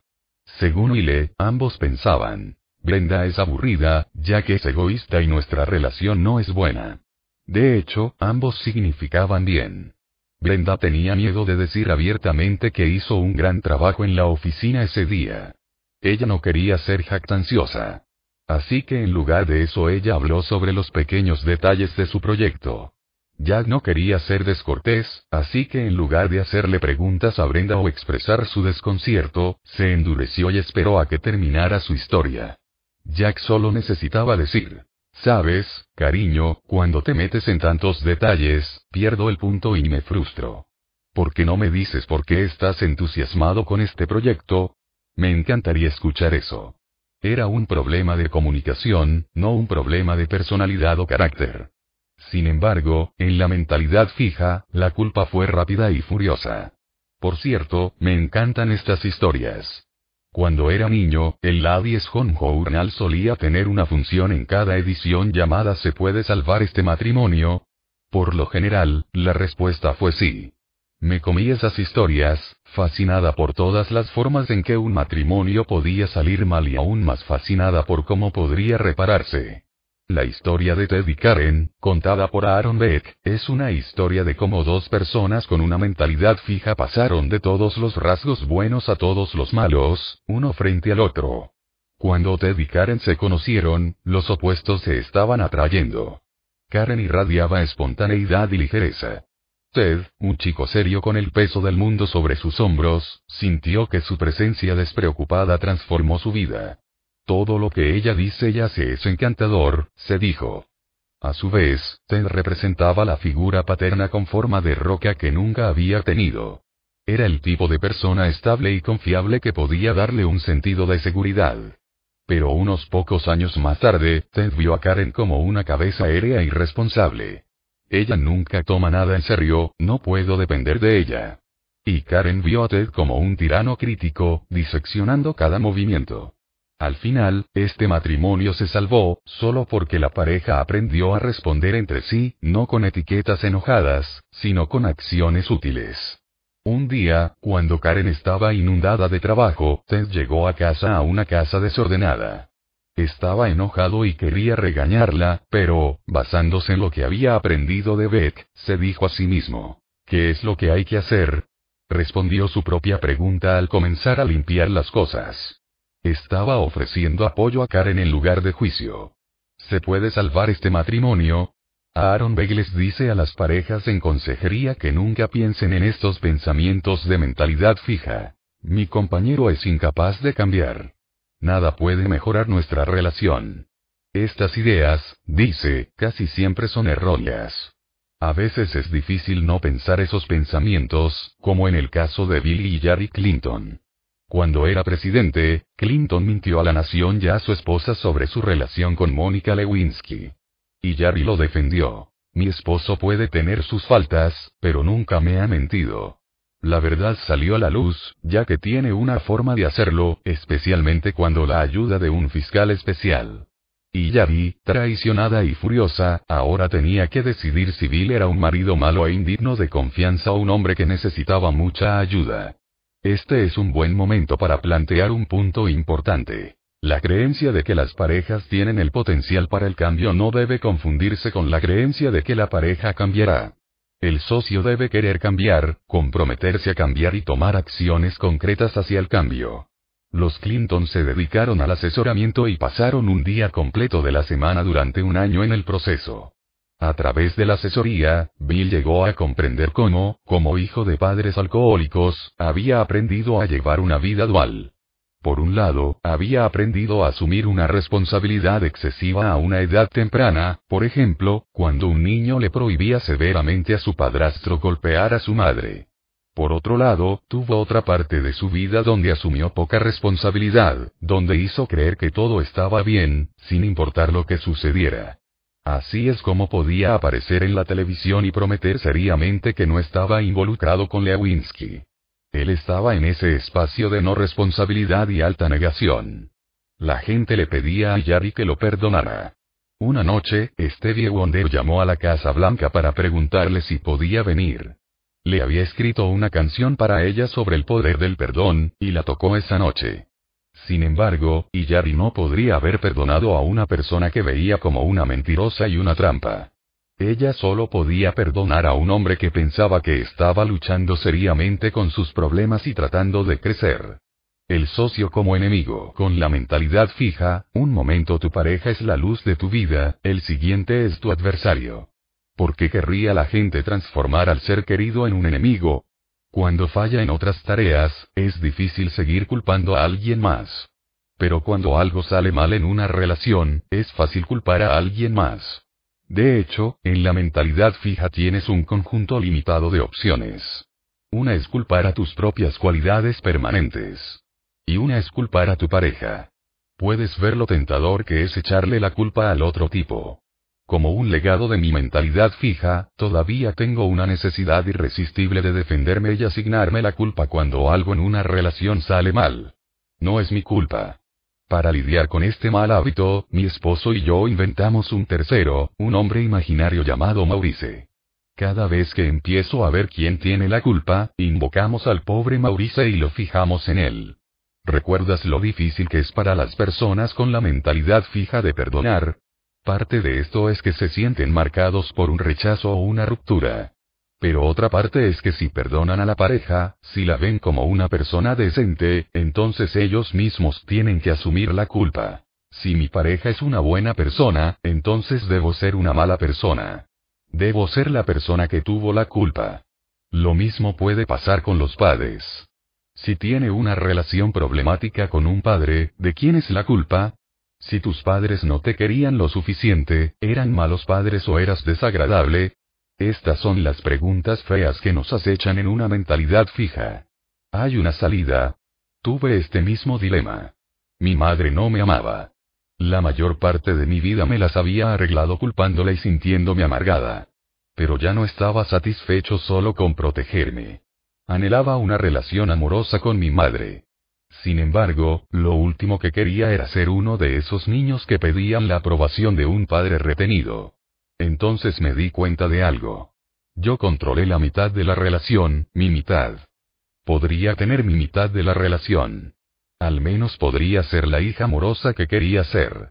En cierto sentido, no importaba lo que ella hiciera. Todavía estaría por delante de donde estaba. Como resultó, experimenté una tremenda sensación de crecimiento, dejando ir mi amargura y dando un paso adelante para tener la relación. El resto no es realmente relevante ya que no estaba buscando validación, pero te lo diré de todos modos. Algo inesperado sucedió. Tres años después, mi madre me dijo, si alguien me hubiera dicho que no amaba a mis hijos, me hubieran insultado.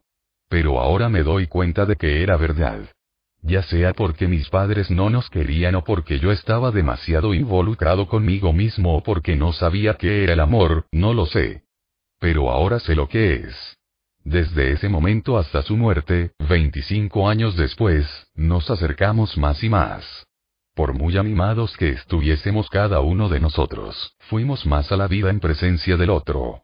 Una vez, hace unos años, después de haber sufrido un derrame cerebral, los médicos me advirtieron que no podía hablar y que nunca volvería a hablar. Entré en su habitación, ella me miró y dijo, Carol, me encanta tu atuendo. Que me permitió dar ese primer paso, elegir el crecimiento y rechazar el riesgo, en la mentalidad fija, había necesitado mi culpa y amargura. Me hizo sentir más justo, poderoso y completo que pensar que tenía la culpa. La mentalidad de crecimiento me permitió renunciar a la culpa y seguir adelante. La mentalidad de crecimiento me dio una madre. Recuerdo que cuando éramos niños e hicimos algo estúpido, como dejar caer nuestro lado en nuestro pie, nos dirigíamos a nuestro amigo y le decíamos, mira lo que me hiciste hacer. La culpa puede hacerte sentir menos tonto, pero todavía tienes un zapato lleno de helado, y un amigo que está a la defensiva. En una relación, la mentalidad de crecimiento te permite superar la culpa, entender el problema y tratar de solucionarlo juntos. Concurso. ¿Quién es el más grande? En la mentalidad fija, donde tienes que seguir demostrando tu competencia, es fácil competir con tu compañero. ¿Quién es el más inteligente, más talentoso, más simpático? Susan tenía un novio que le preocupaba que ella fuera el centro de atención y que él fuera el tagalón. Si ella fuera alguien, él no sería nadie. Pero Martín estaba lejos de nadie. Fue muy exitoso, incluso venerado, en su campo. Era guapo y también muy querido. Así que al principio Susan se burló de todo. Luego asistieron a una conferencia juntos. Habían llegado por separado y, al registrarse, Susan había conversado con el amable personal del hotel en el vestíbulo. Esa noche, cuando la pareja caminó por el vestíbulo, todo el personal la saludó calurosamente. Martín gruñó. A continuación, tomaron un taxi para cenar. Hacia el final del viaje, el conductor comenzó a cantar sus alabanzas. Será mejor que te quedes con ella. Sí, señor, ella es buena. Martín hizo una mueca. Todo el fin de semana continuó en esta línea, y cuando llegaron a casa después de la conferencia, su relación era muy tensa. Martín no era activamente competitivo. No intentó superar a Susan, solo lamentó su aparentemente mayor popularidad. Pero algunos compañeros lanzan sus sombreros directamente al ring. Quintia, una científica, fue increíble en casi todo lo que hizo, tanto que dejó a sus compañeros en el polvo. Eso podría haber estado bien si no siempre se aventurara en su territorio. Se casó con un actor, y luego comenzó a escribir obras de teatro y actuar en ellas, de manera extraordinaria. Ella dijo que solo estaba tratando de compartir su vida y sus intereses, pero su pasatiempo a tiempo parcial superó su carrera. Sintió que tenía que escapar de la relación para encontrarse de nuevo. A continuación, se casó con un músico que era un gran cocinero, y en ningún momento estaba haciendo cosquillas en el marfil e inventando recetas increíbles. Una vez más, el marido deprimido eventualmente huyó. Quintia dejó a sus compañeros sin espacio para su propia identidad. Ella necesitaba igualarlos o superarlos en cada habilidad con la que llegaron. Hay muchas buenas maneras de apoyar a nuestros socios o mostrar interés en sus vidas. Este no es uno de ellos. Desarrollar en las relaciones. Cuando las personas se embarcan en una relación, se encuentran con un compañero que es diferente a ellos y no han aprendido a lidiar con las diferencias. En una buena relación, las personas desarrollan estas habilidades y, al hacerlo, ambos socios crecen y la relación se profundiza. Pero para que esto suceda, las personas necesitan sentir que están del mismo lado. Laura tuvo suerte. Ella podía ser egocéntrica y defensiva. Ella podía gritar y hacer pucheros. Pero James nunca lo tomó personalmente y siempre sintió que ella estaba allí para él cuando la necesitaba. Así que cuando ella arremetió, él la calmó y le hizo hablar con él. Con el tiempo, ella aprendió a saltear los gritos y los pucheros. A medida que se desarrollaba una atmósfera de confianza, se interesaban vitalmente en el desarrollo de cada uno. James estaba formando una corporación, y Laura pasó horas con él discutiendo sus planes y algunos de los problemas que estaba encontrando. Laura siempre había soñado con escribir libros para niños. James hizo que ella explicara sus ideas y escribiera un primer borrador. La instó a ponerse en contacto con alguien que sabían que era un ilustrador. En el contexto de esta relación, cada socio ayudaba al otro a hacer las cosas que quería ser y convertirse en la persona que quería ser.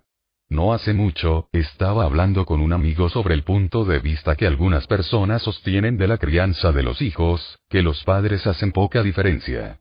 Al explicar ese punto de vista, lo comparó con una relación matrimonial. Es como una pareja en un matrimonio. Cada uno llega a la relación completamente formada y no espera influir en quién es la pareja. Oh no, le contesté, para mí, el objetivo principal del matrimonio es fomentar el desarrollo de su pareja y hacer que ellos estimulen el suyo. Con eso no me refiero a un tipo de cosa de My Fair Lady en la que intentas un cambio de imagen extremo en las parejas, que luego sienten que no son lo suficientemente buenas como son. Me refiero a ayudar a los socios, dentro de la relación, a alcanzar sus propios objetivos y alcanzar su propio potencial. Esta es la mentalidad de crecimiento en acción. Amistad. Las amistades, al igual que las asociaciones, son lugares donde tenemos la oportunidad de mejorar el desarrollo de los demás y validarnos mutuamente. Ambos son importantes. Los amigos pueden brindarse mutuamente la sabiduría y el valor para tomar decisiones que mejoren el crecimiento, y los amigos pueden tranquilizarse mutuamente sobre sus cualidades. A pesar de los peligros de alabar los rasgos, hay ocasiones en las que necesitamos tranquilidad acerca de nosotros mismos. Dígame que no soy una mala persona para romper con mi novio.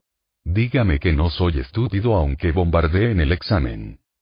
De hecho, estas ocasiones nos brindan la oportunidad de brindarle apoyo y dar un mensaje de crecimiento. Le dio a esa relación todo lo que tuvo durante tres años y no hizo ningún esfuerzo por mejorar las cosas.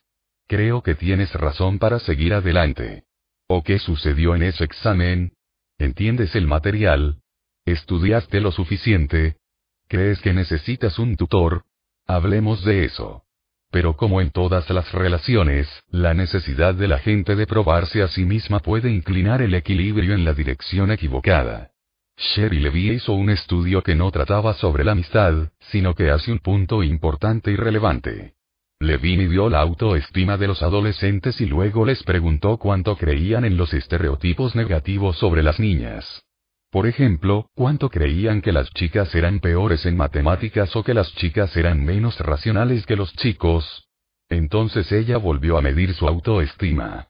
Los niños que creían en la mentalidad fija mostraron un aumento en la autoestima cuando respaldaron los estereotipos. Pensar que las niñas eran más tontas y más despistadas las hizo sentir mejor acerca de sí mismas. Los niños con la mentalidad de crecimiento tenían menos probabilidades de estar de acuerdo con los estereotipos, pero incluso cuando lo hicieron, no les dio un impulso de ego. Esta mentalidad puede entrometerse en las amistades. Cuanto más bajo estés, mejor me siento la idea. Un día estaba hablando con un amigo querido y sabio. Me sorprendió la razón por la que soportó el comportamiento de algunos de sus amigos. En realidad, me desconcertó sobre por qué ella incluso tenía estos amigos. Uno a menudo actuaba de manera irresponsable, otra coqueta descaradamente con su marido. Su respuesta fue que todos tienen virtudes y debilidades, y eso, en realidad, si solo buscara personas perfectas, su círculo social se empobrecería. Sin embargo, había una cosa que no toleraría. Las personas que la hacían sentir mal por ella misma. Todos conocemos estas personas. Pueden ser brillantes, encantadores y divertidos, pero después de estar con ellos, te sientes disminuido. Puedes preguntar, ¿estoy haciendo un número conmigo mismo? Pero a menudo son ellos, que intentan construirse estableciendo su superioridad y tu inferioridad. Podría ser por abatirte activamente o por la forma descuidada en que te tratan. De cualquier manera, usted es un vehículo para, y una víctima de, confirmar su valía. Estaba en la fiesta de cumpleaños de un amigo y su hermana dio un discurso, supuestamente en su honor. Su hermana habló sobre el insaciable apetito sexual de mi amiga y la suerte que tuvo al encontrar a un hombre más joven para casarse con quien pudiera manejarlo. Todo en buena diversión, ella se encargó de las miradas, cerebros y habilidades maternas de mi amiga. Después de este tributo, de repente recordé el dicho con amigos como este, no necesitas enemigos. Es difícil darse cuenta cuando los amigos no te desean lo mejor. Una noche tuve el sueño más vívido. Alguien, alguien a quien conocía bien, entró en mi casa y uno por uno se llevó todas mis preciadas posesiones. En el sueño podía ver lo que estaba pasando, pero no podía ver quién era. En un momento, le pregunté al intruso. No podrías dejar eso, por favor, significa mucho para mí. Pero la persona siguió tomando todo lo que tenía valor. A la mañana siguiente me di cuenta de quién era y qué significaba. Durante el año pasado, un amigo cercano me había estado llamando constantemente para ayudarlo con su trabajo. Yo lo complació estaba muy estresado y al principio me alegré de usar las habilidades que tenía para su beneficio. Pero fue interminable, no fue recíproco y, además de eso, me castigó por eso. No creas que podrías hacer el trabajo también. Puedes ayudarme a pulir mi trabajo, pero nunca podrías ser tan creativo. Necesitaba reducirme para que no se sintiera mal. Mi sueño me dijo que era hora de trazar la línea. Hola oyente, gracias por escuchar Top Audiolibros. Recuerda seguir nuestro canal aquí en la plataforma y también nuestras redes sociales. Preparamos un gráfico del libro con las principales ideas y puntos de vista del autor. Haga clic en el enlace, gráfico del libro, en la descripción y tenga acceso a un material ilustrado con pasos simples y fáciles para que sepa todo sobre el libro en minutos. Me temo que en la mentalidad fija, también fui un culpable. No creo que haya menosprecio a la gente, pero cuando necesitas validación, usas a la gente para eso. Una vez, cuando era un estudiante graduado, tomaba el tren a Nueva York y me sentaba al lado de un hombre de negocios muy agradable. En mi opinión, conversamos agradablemente durante el viaje de una hora y media, pero al final me dijo, gracias por hablarme de ti. Realmente me impactó. Fue el validador de sueños, guapo, inteligente, exitoso. Y para eso lo había usado. No había mostrado ningún interés en él como persona, solo en él como un espejo de mi excelencia. Por suerte para mí, lo que él replicó fue una lección mucho más valiosa. La sabiduría convencional dice que sabes quiénes son tus amigos en tus momentos de necesidad. Y, por supuesto, esta opinión tiene mérito. ¿Quién estará a tu lado día tras día cuando estés en problemas? Sin embargo, a veces una pregunta aún más difícil es, ¿a quién puedes recurrir cuando suceden cosas buenas? Cuando encuentres un compañero maravilloso. Cuando obtienes una gran oferta de trabajo o promoción. Cuando a tu hijo le va bien. ¿Quién se alegraría de escucharlo? Sus fracasos y desgracias no amenazan la autoestima de otras personas. En lo que respecta al ego, es fácil simpatizar con alguien que lo necesita. Sus activos y sus éxitos son los problemas para las personas que obtienen su autoestima de ser superiores. Timidez. De alguna manera, la timidez es la otra cara de lo que hemos estado hablando. Hemos estado examinando a personas que usan a otros para animarse a sí mismos. A las personas tímidas les preocupa que otros las derriben. A menudo se preocupan por ser juzgados o avergonzados en situaciones sociales. La timidez de las personas puede impedirles hacer amigos y desarrollar relaciones. Cuando están con personas nuevas, las personas tímidas informan que se sienten ansiosas, sus corazones se aceleran, se sonrojan, evitan el contacto visual y pueden intentar terminar la interacción lo antes posible. Debajo de todo, las personas tímidas pueden ser maravillosas e interesantes, pero a menudo no pueden mostrarlo con alguien nuevo. Y ellos lo saben. ¿Qué nos pueden enseñar las mentalidades acerca de la timidez? Jennifer Beer estudió a cientos de personas para averiguarlo. Ella midió la mentalidad de la gente, evaluó su timidez y luego los reunió dos a la vez para familiarizarse. Todo se filmó y, más tarde, evaluadores capacitados vieron la película y evaluaron las interacciones. La cerveza descubrió, primero, que las personas con una mentalidad fija eran más propensas a ser tímidas. Esto tiene sentido. La mentalidad fija hace que te preocupes por el juicio, y esto puede hacerte más tímido y ansioso. Pero había mucha gente tímida con ambas mentalidades, y cuando las miró más de cerca, encontró algo aún más interesante. La timidez dañó las interacciones sociales de las personas con una mentalidad fija, pero no dañó las relaciones sociales de las personas con una mentalidad de crecimiento. Las calificaciones de los observadores mostraron que, aunque las personas tímidas con mentalidad fija y de crecimiento parecían muy nerviosas durante los primeros cinco minutos de la interacción, después de eso las personas tímidas con mentalidad de crecimiento mostraron mayores habilidades sociales, fueron más agradables y crearon una mayor interacción agradable. De hecho, comenzaron a parecerse a personas no tímidas. Esto sucedió por buenas razones. Por un lado, las personas tímidas con mentalidad de crecimiento consideraban las situaciones sociales como desafíos. A pesar de que se sentían ansiosos, acogieron activamente la oportunidad de conocer a alguien nuevo. Las personas tímidas y fijas, en cambio, querían evitar conocer a alguien que pudiera ser más hábil socialmente que ellos. Dijeron que estaban más preocupados por cometer errores. Así que las personas de mentalidad fija y de crecimiento confrontaron la situación con diferentes actitudes. Uno aceptó el desafío y el otro temió el riesgo. Armadas con estas diferentes actitudes, las personas tímidas con mentalidad de crecimiento se sentían menos tímidas y nerviosas a medida que avanzaba la interacción, pero las personas tímidas con mentalidad fija seguían estando nerviosas y seguían haciendo cosas más incómodas socialmente, como evitar el contacto visual o intentar evitar hablar. Puedes ver cómo estos diferentes patrones afectarían a ser amigos.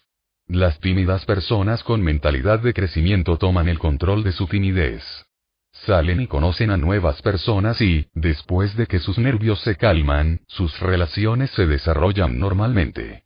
La timidez no los tiraniza. Pero para las personas de mentalidad fija, la timidez toma el control. Los mantiene fuera de las situaciones sociales con nuevas personas, y cuando están en ellas, no pueden bajar la guardia y dejar de lado sus temores. Scott Wetzler, un terapeuta y profesor de psiquiatría, pinta un retrato de su cliente George, una imagen de la persona tímida de mentalidad fija. George era increíblemente tímido, especialmente con las mujeres. Estaba tan ansioso por verse fresco, ingenioso y confiado, y tan preocupado por parecer demasiado ansioso e inepto, que se congeló y actuó con frialdad. Cuando su atractivo compañero de trabajo Jim comenzó a flirtear con él, se puso tan nervioso que comenzó a evitarla. Entonces, un día, ella se acercó a él en una cafetería cercana y le sugirió que le pidiera que se uniera a él. Cuando no pudo pensar en una respuesta inteligente para impresionarla, él respondió. No me importa si te sientas o no. George, ¿qué estabas haciendo? Trataba de protegerse del rechazo, tratando de no parecer demasiado interesado. Y él estaba tratando de poner fin a esta situación incómoda. De una manera extraña, tuvo éxito. Ciertamente no parecía muy interesado, y la interacción pronto terminó, ya que Jin salió de allí muy rápido. Era igual que las personas en el estudio de Jennifer Beer, controlado por su miedo al juicio social e impedido de hacer contacto. Wetzler ayudó lentamente a George a superar su enfoque exclusivo en ser juzgado. Jin, que vino a ver, no estaba dispuesto a juzgarlo y humillarlo, sino a tratar de conocerlo. Con el enfoque cambiado de ser juzgado a desarrollar una relación, George finalmente fue capaz de corresponder. A pesar de su ansiedad, se acercó a Jin, se disculpó por su comportamiento grosero y le pidió que almorzara. Ella aceptó. Además, ella no era tan crítica como él temía. Bullies y víctimas. Revenge Revisited. Volvemos al rechazo, porque no es solo en las relaciones de amor que las personas experimentan terribles rechazos. Sucede todos los días en las escuelas. A partir de la escuela primaria, algunos niños son víctimas. Son ridiculizados, atormentados y golpeados, no por nada que hayan hecho mal. Podría ser por su personalidad más tímida, cómo se ven, cuál es su origen, o qué tan inteligentes son, a veces no son lo suficientemente inteligentes, a veces son demasiado inteligentes. Puede ser una ocurrencia diaria que haga de la vida una pesadilla y que nos acompañe en años de depresión y rabia. Para empeorar las cosas, las escuelas a menudo no hacen nada al respecto. Esto se debe a que a menudo se hace fuera de la vista de los maestros o porque lo hacen los estudiantes favoritos de la escuela, como los deportistas. En este caso, pueden ser las víctimas, no los acosadores, quienes son los niños problemáticos o los inadaptados. Como sociedad, hemos prestado poca atención hasta hace poco. Luego vinieron los tiroteos escolares. En Columbine, el más famoso, ambos niños habían sido acosados sin piedad durante años. Un compañero víctima de acoso describe lo que soportaron en su escuela secundaria. En los pasillos, los deportistas empujaban a los niños a los casilleros y los llamaban nombres degradantes mientras todos se reían del espectáculo. En el almuerzo, los deportistas tiraban al suelo las bandejas de comida de sus víctimas, los hacían tropezar o les arrojaban comida. Mientras las víctimas comían, las empujaban hacia abajo sobre la mesa. Luego, en los vestuarios antes de la clase de gimnasia, los acosadores golpeaban a los niños porque los maestros no estaban cerca. ¿Quiénes son los matones? La intimidación se trata de juzgar. Se trata de establecer quién es más digno o importante. Los niños más poderosos juzgan a los niños menos poderosos. Los juzgan como seres humanos menos valiosos, y se frotan en ellos diariamente. Y está claro de qué sacan los matones. Al igual que los chicos en el estudio de Sherry Levy, obtienen un aumento en la autoestima. No es que los matones tengan poca autoestima, pero juzgar y degradar a otros puede darles un apuro de autoestima. Los matones también ganan estatus social de sus acciones. Otros pueden admirarlos y juzgarlos como geniales, poderosos o divertidos. O puede temerlos. De cualquier manera, han aumentado su posición. Hay una gran dosis de pensamiento de mentalidad fija en los matones. Algunas personas son superiores y otras son inferiores. Y los matones son los jueces. Eric Harris, uno de los tiradores de Columbine, era su objetivo perfecto. Tenía una deformidad en el pecho, era bajo, era un experto en computación y era un forastero, no de Colorado. Lo juzgaron sin piedad.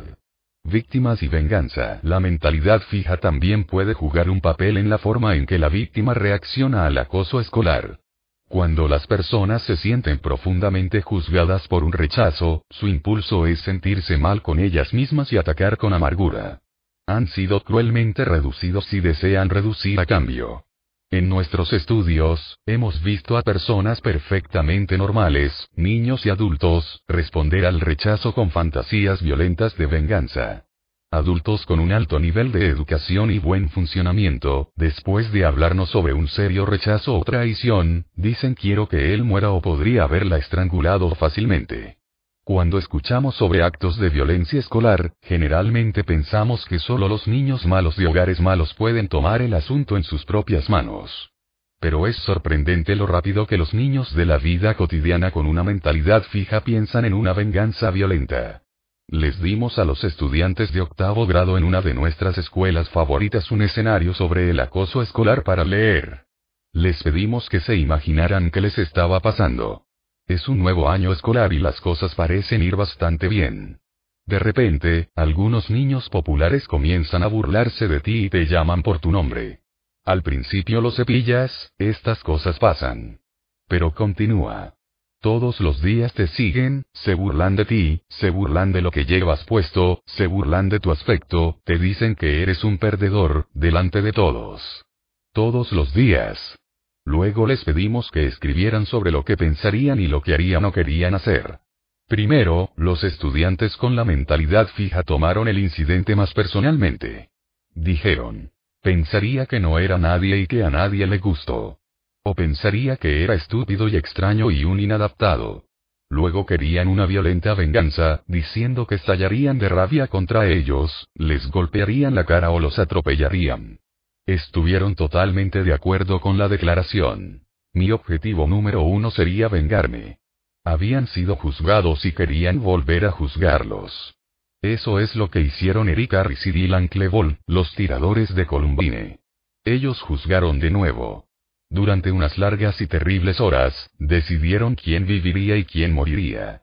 En nuestro estudio, los estudiantes con una mentalidad de crecimiento no eran tan propensos a ver el bullying como un reflejo de quiénes eran.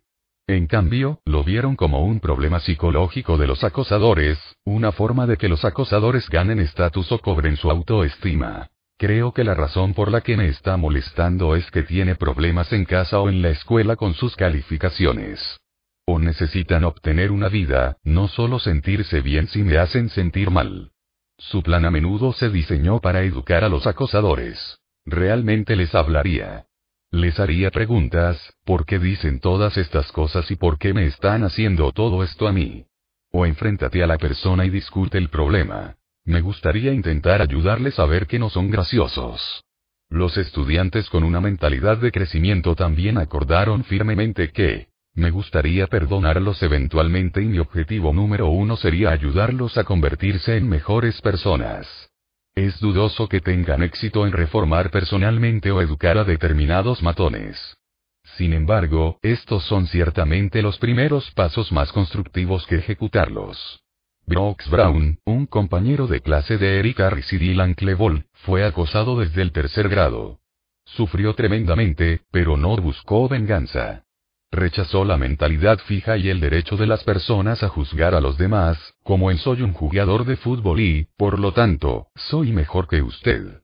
O soy un jugador de baloncesto, ex patéticos como usted no están en mi nivel.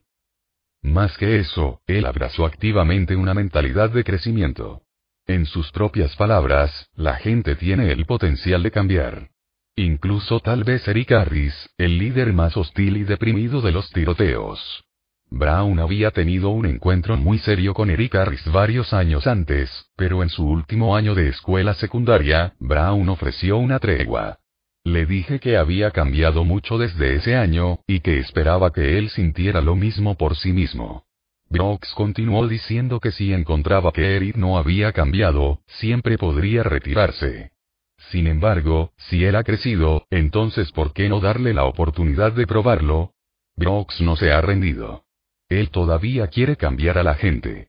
Él quiere despertar al mundo con el problema del acoso escolar, y quiere llegar a las víctimas y apagarlas en sus fantasías violentas. Así que trabajó para el cineasta Michael Moore en Bowling for Columbine y creó un sitio web innovador donde los niños acosados pueden comunicarse entre sí y aprender que la respuesta no es matar. Es para usar tu mente y mejorar las cosas. Brooks, como yo, no ve a los tiradores como personas que son un mundo aparte de todos los demás. Su amigo Dylan Klebold, dice, fue una vez un niño normal de un buen hogar con padres afectuosos e involucrados. De hecho, advierte. Podemos simplemente sentarnos y llamar a los monstruos enfermos de los tiradores, completamente diferentes a nosotros. O podemos aceptar que hay más Erixidilans por ahí, que están siendo conducidos lentamente, por lo mismo camino. Incluso si una víctima no tiene una mentalidad fija, la intimidación prolongada puede inculcarla. Especialmente si otros permanecen a su lado y no hacen nada, o incluso se unen. Las víctimas dicen que cuando se burlan y se degradan y nadie sale en su defensa, comienzan a creer que se lo merecen. Empiezan a juzgarse a sí mismos y a pensar que son inferiores. Los matones juzgan las víctimas lo absorben. A veces permanece adentro y puede llevar a la depresión y al suicidio. A veces estalla en violencia. ¿Qué se puede hacer? Los niños individuales generalmente no pueden detener a los agresores, especialmente cuando los agresores atraen a un grupo de partidarios. Pero la escuela puede, cambiando la mentalidad de la escuela. Las culturas escolares a menudo promueven, o al menos aceptan, la mentalidad fija. Aceptan que algunos niños se sientan superiores a los demás y se sienten con derecho a elegirlos. También consideran que algunos niños son inadaptados a quienes pueden hacer poco para ayudar. Pero algunas escuelas han creado una reducción dramática en el acoso escolar al luchar contra la atmósfera de juicio y al crear una de colaboración y superación personal. Stan Davis, un terapeuta, consejero escolar y consultor, ha desarrollado un programa contra el acoso escolar que funciona. Sobre la base del trabajo de Dan Olweus, un investigador en Noruega, el programa de Davis ayuda a los matones a cambiar, apoya a las víctimas y permite a los espectadores acudir en ayuda de la víctima. En pocos años, la intimidación física en su escuela se redujo en un 93% y las burlas en un 53%. Darla, una estudiante de tercer grado, tenía sobrepeso, era incómoda y era una llorona. Era un objetivo tan importante que la mitad de la clase la acosaba, la golpeaba y la llamaba a diario, y se ganaba la aprobación de la otra. Varios años más tarde, debido al programa de Davis, la intimidación había cesado. Darla había aprendido mejores habilidades sociales e incluso tenía amigos. Luego Darla fue a la escuela secundaria y, después de un año, regresó para informar sobre lo sucedido. Sus compañeros de la escuela primaria la habían visto pasar. La ayudaron a ser amigos y la protegieron de sus nuevos compañeros cuando querían acosarla. Davis también consigue que los matones cambien. De hecho, algunos de los niños que se apresuraron a apoyar a Darla en la escuela secundaria fueron los mismos que la habían acosado antes. Lo que Davis hace es esto. Primero, al aplicar una disciplina consistente, no juzga al agresor como persona. Ninguna crítica está dirigida a los rasgos. En su lugar, los hace sentir bienvenidos y bienvenidos en la escuela todos los días. Luego elogia cada paso en la dirección correcta. Pero una vez más, no alaba a la persona. Él alaba su esfuerzo. Me doy cuenta de que te has estado quedando fuera de peleas. Eso me dice que estás trabajando para llevarte bien con la gente. Puedes ver que Davis está llevando a los estudiantes directamente a la mentalidad de crecimiento. Él les está ayudando a ver sus acciones como parte de un esfuerzo por mejorar. Incluso si el cambio no fue intencional por parte de los matones, ahora pueden tratar de hacerlo así. Stan Davis ha incorporado nuestro trabajo sobre alabanzas, críticas y mentalidades en su programa, y ha funcionado. Esta es una carta que recibí de él. Estimado Dr. Bueck. Su investigación ha cambiado radicalmente la forma en que trabajo con los estudiantes. Ya estoy viendo resultados positivos de mi propio uso diferente del lenguaje para dar retroalimentación a los jóvenes. El próximo año, toda nuestra escuela se está embarcando en una iniciativa para desarrollar la motivación de los estudiantes basada en la retroalimentación del crecimiento. Tuyo, Stan Davis Hinot, el renombrado psicólogo infantil, también muestra cómo los maestros pueden alejar a los agresores del juicio y hacia la mejora y la compasión. Aquí hay una carta de un maestro a un matón de 8 años en su clase. Observe que ella no implica que él sea una mala persona y que muestra respeto al referirse a su liderazgo, al usar palabras grandes y al pedirle consejo. Querido Jai, la madre de Andy me ha dicho que su hijo se ha sentido muy infeliz este año. Los insultos y el ostracismo lo han dejado triste y solo. Me siento preocupado por la situación. Su experiencia como líder en su clase hace que usted sea una persona a la que pueda recurrir para pedirle consejo. Valoro tu habilidad para simpatizar con los que sufren. Por favor escríbeme sus sugerencias sobre cómo podemos ayudar a Andy. Sinceramente, su profesor. En un artículo del New York Times sobre la intimidación, a Eric Harris y Dylan Klebold se les conoce como dos adolescentes inadaptados. Es cierto. No encajaron. Pero nunca escuchas a los matones a los que se hace referencia como inadaptados. Porque no lo eran. Encajan bien. De hecho, definieron y gobernaron la cultura escolar. La noción de que algunas personas tienen derecho a maltratar a otros no es saludable. Stan Davis señala que, como sociedad, rechazamos la idea de que las personas tenían derecho a maltratar a los negros y acosar a las mujeres. ¿Por qué aceptamos la idea de que las personas tienen derecho a brutalizar a nuestros hijos? Al hacerlo, también insultamos a los matones. Les decimos que no creemos que sean capaces de hacer más, y perdemos la oportunidad de ayudarlos a hacer más. Haz crecer tu mentalidad. Después de un rechazo, te sientes juzgado, amargado y vengativo. O te sientes herido, pero con la esperanza de perdonar, aprender y seguir adelante. Piensa en el peor rechazo que hayas tenido. Póngase en contacto con todos los sentimientos y vea si puede verlos desde una mentalidad de crecimiento. ¿Qué aprendiste de ello? ¿Te enseñó algo sobre lo que quieres y no quieres en tu vida? Te enseñó algunas cosas positivas que fueron útiles en relaciones posteriores. Puedes perdonar a esa persona y desearle lo mejor. Puedes dejar ir la amargura. Imagina tu relación de amor ideal. Implica una compatibilidad perfecta, sin desacuerdos, compromisos ni trabajo duro. Por favor piense de nuevo en cada relación, surgen problemas. Intente verlos desde una mentalidad de crecimiento. Los problemas pueden ser un vehículo para desarrollar una mayor comprensión e intimidad. Permita que su pareja exprese sus diferencias, escuche atentamente y discútalas con paciencia y cuidado. Puede que te sorprenda la cercanía que esto crea. ¿Eres un culpable como yo? No es bueno para una relación poner todo en tu pareja. Cree su propio Maurice y culpe a él en su lugar.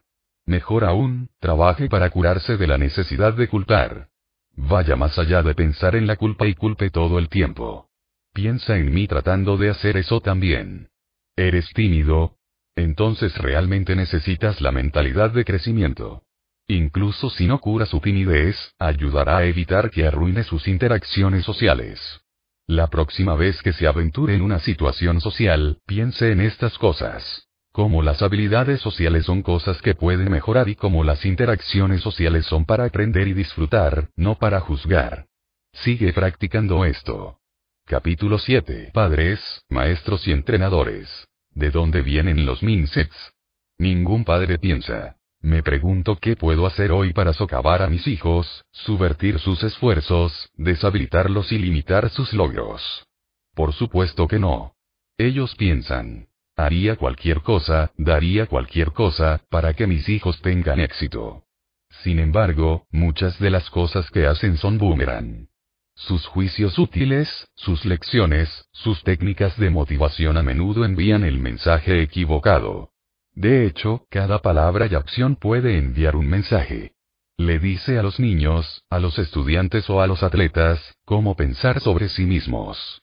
Puede ser un mensaje de mentalidad fija que dice, Tienes rasgos permanentes y los estoy juzgando. O puede ser un mensaje de mentalidad de crecimiento que dice, usted es una persona en desarrollo y estoy comprometido con su desarrollo. Es notable lo sensibles que son los niños a estos mensajes y lo preocupados que están por ellos. Aim Hinot, el sabio de la crianza de los niños de los años 50 a 70, cuenta esta historia. Bruce, de 5 años, fue con su madre a su nuevo jardín de infantes. Cuando llegaron, Bruce miró las pinturas en la pared y dijo, ¿quién hizo esas fotos feas? Su madre se apresuró a corregirlo. No es agradable llamar feos a las imágenes cuando son tan bonitas. Pero su maestro sabía exactamente lo que quiso decir. Aquí, dijo, no tienes que pintar cuadros bonitos. Puedes pintar imágenes malas si así lo deseas. Bruce le dirigió una gran sonrisa. Ella había respondido a su verdadera pregunta. ¿Qué le sucede a un niño que no pinta bien? A continuación, Bruce vio un camión de bomberos roto. Lo recogió y preguntó en tono de autosuficiencia. ¿Quién rompió este camión de bomberos? Una vez más, su madre se apresuró a decir. ¿Qué diferencia hay para ti quién lo rompió? No conoces a nadie aquí. Pero el maestro entendió. Los juguetes son para jugar, le dijo ella. A veces se rompen. Sucede. Una vez más, su pregunta fue respondida. ¿Qué sucede con los niños que rompen los juguetes? Bruce saludó a su madre y se fue para comenzar su primer día de jardín de infantes. Este no era un lugar donde sería juzgado y etiquetado. Sabes, nunca superamos nuestra sensibilidad a estos mensajes. Hace varios años, mi esposo y yo pasamos dos semanas en la Provenza, en el sur de Francia. Todos fueron maravillosos con nosotros, muy amables y muy generosos. Pero el último día fuimos a Italia a almorzar. Cuando llegamos allí y encontramos un pequeño restaurante familiar, las lágrimas comenzaron a correr por mi cara. Me sentí tan bien alimentado. Le dije a David, sabes, en Francia, cuando son amables contigo, sientes que has superado una prueba. Pero en Italia, no hay prueba. Los padres y maestros que envían mensajes de mentalidad fija son como Francia, y los padres y maestros que envían mensajes de mentalidad de crecimiento son como Italia. Comencemos con los mensajes que los padres envían a sus hijos, pero, ya saben, también son mensajes que los maestros pueden enviar a sus alumnos o los entrenadores pueden enviar a sus atletas. Padres, y maestros. Mensajes sobre el éxito y el error. Mensajes sobre el éxito. Escucha los mensajes en los siguientes ejemplos. Lo aprendiste tan rápido. Tú eres tan inteligente. Mira ese dibujo. Marta, él es el próximo Picasso o qué? Eres tan brillante, tienes una sin siquiera estudiar. Si ustedes como la mayoría de los padres, los escucha como mensajes de apoyo que estimulan la estima. Pero escucha con más atención. Mira si puedes escuchar otro mensaje. Es la que escuchan los niños. Si no aprendo algo rápido, no soy inteligente. No debería intentar dibujar nada duro o verán que no soy Picasso. Será mejor que deje de estudiar o no pensarán que soy brillante. ¿Cómo puedo saber esto? ¿Recuerdas el capítulo 3, cómo pensaban todos los elogios que los padres prodigaban a sus hijos con la esperanza de fomentar la confianza y los logros? Tú eres tan inteligente. Eres tan talentoso, eres un atleta tan natural. Y pensé, espera un minuto. No son los niños de mentalidad fija, los niños vulnerables, quienes están obsesionados con esto. ¿Acaso la falta de inteligencia o el talento no haría que los niños, todos los niños, estuvieran más obsesionados con eso? Es por eso que nos propusimos estudiar esto. Después de siete experimentos con cientos de niños, tuvimos algunos de los hallazgos más claros que he visto. Elogiar la inteligencia de los niños perjudica su motivación y su rendimiento. ¿Cómo puede ser? ¿No les gusta a los niños ser elogiados? Sí, los niños aman la alabanza. Y especialmente les encanta ser elogiados por su inteligencia y talento. Realmente les da un impulso, un brillo especial, pero solo por el momento. En el momento en que encuentran un obstáculo, su confianza se va por la ventana y su motivación llega al fondo. Si el éxito significa que son inteligentes, entonces el fracaso significa que son tontos. Esa es la mentalidad fija. Aquí está la voz de una madre que vio los efectos de un elogio bien intencionado para la inteligencia. Quiero compartir mi experiencia de la vida real con usted. Soy la madre de un estudiante de quinto grado muy inteligente constantemente obtiene puntajes en el percentil 99 en los exámenes escolares estandarizados de matemáticas, lenguaje y ciencias, pero ha tenido algunos problemas muy reales de autoestima. Mi esposo, que también es una persona inteligente, sintió que sus padres nunca valoraron el intelecto y que ha compensado demasiado a nuestro hijo al tratar de elogiarlo por ser inteligente. En los últimos años, he sospechado que esto estaba causando un problema, porque mi hijo, aunque sobresale fácilmente en la escuela, se muestra reacio a asumir trabajos o proyectos más difíciles, tal como lo demuestran sus estudios, porque entonces pensaría que no es inteligente. Proyecta una visión demasiado inflada de sus habilidades y afirma que puede desempeñarse mejor que otros, tanto intelectualmente como en actividades físicas, pero no intentará tales actividades, porque, por supuesto, en su fracaso sería destrozado. Y aquí está la voz de uno de mis estudiantes de Columbia que reflexiona sobre su historia. Recuerdo que a menudo me elogiaron por mi inteligencia y no por mis esfuerzos, y poco a poco desarrollé una aversión a los desafíos difíciles. Lo más sorprendente es que esto se extendió más allá de los desafíos académicos e incluso atléticos a los desafíos emocionales. Esta fue mi mayor discapacidad de aprendizaje, esta tendencia a ver el desempeño como un reflejo del carácter y, si no podía lograr algo de inmediato, evitar esa tarea o tratarla con desprecio. Lo sé, parece casi imposible resistir este tipo de elogios. Queremos que nuestros seres queridos sepan que los valoramos y apreciamos sus éxitos. Incluso he caído en la trampa. Un día llegué a casa y mi esposo, David, resolvió un problema muy difícil por el que habíamos estado pensando durante un tiempo. Antes de que pudiera detenerme, solté. Eres brillante. No hace falta decir que me horroricé por lo que había hecho, y cuando la expresión de horror se extendió por mi rostro, se apresuró a tranquilizarme. Sé que lo dijiste de la manera más inteligente, Busqué estrategias, lo mantuve, probé todo tipo de soluciones y finalmente las dominé.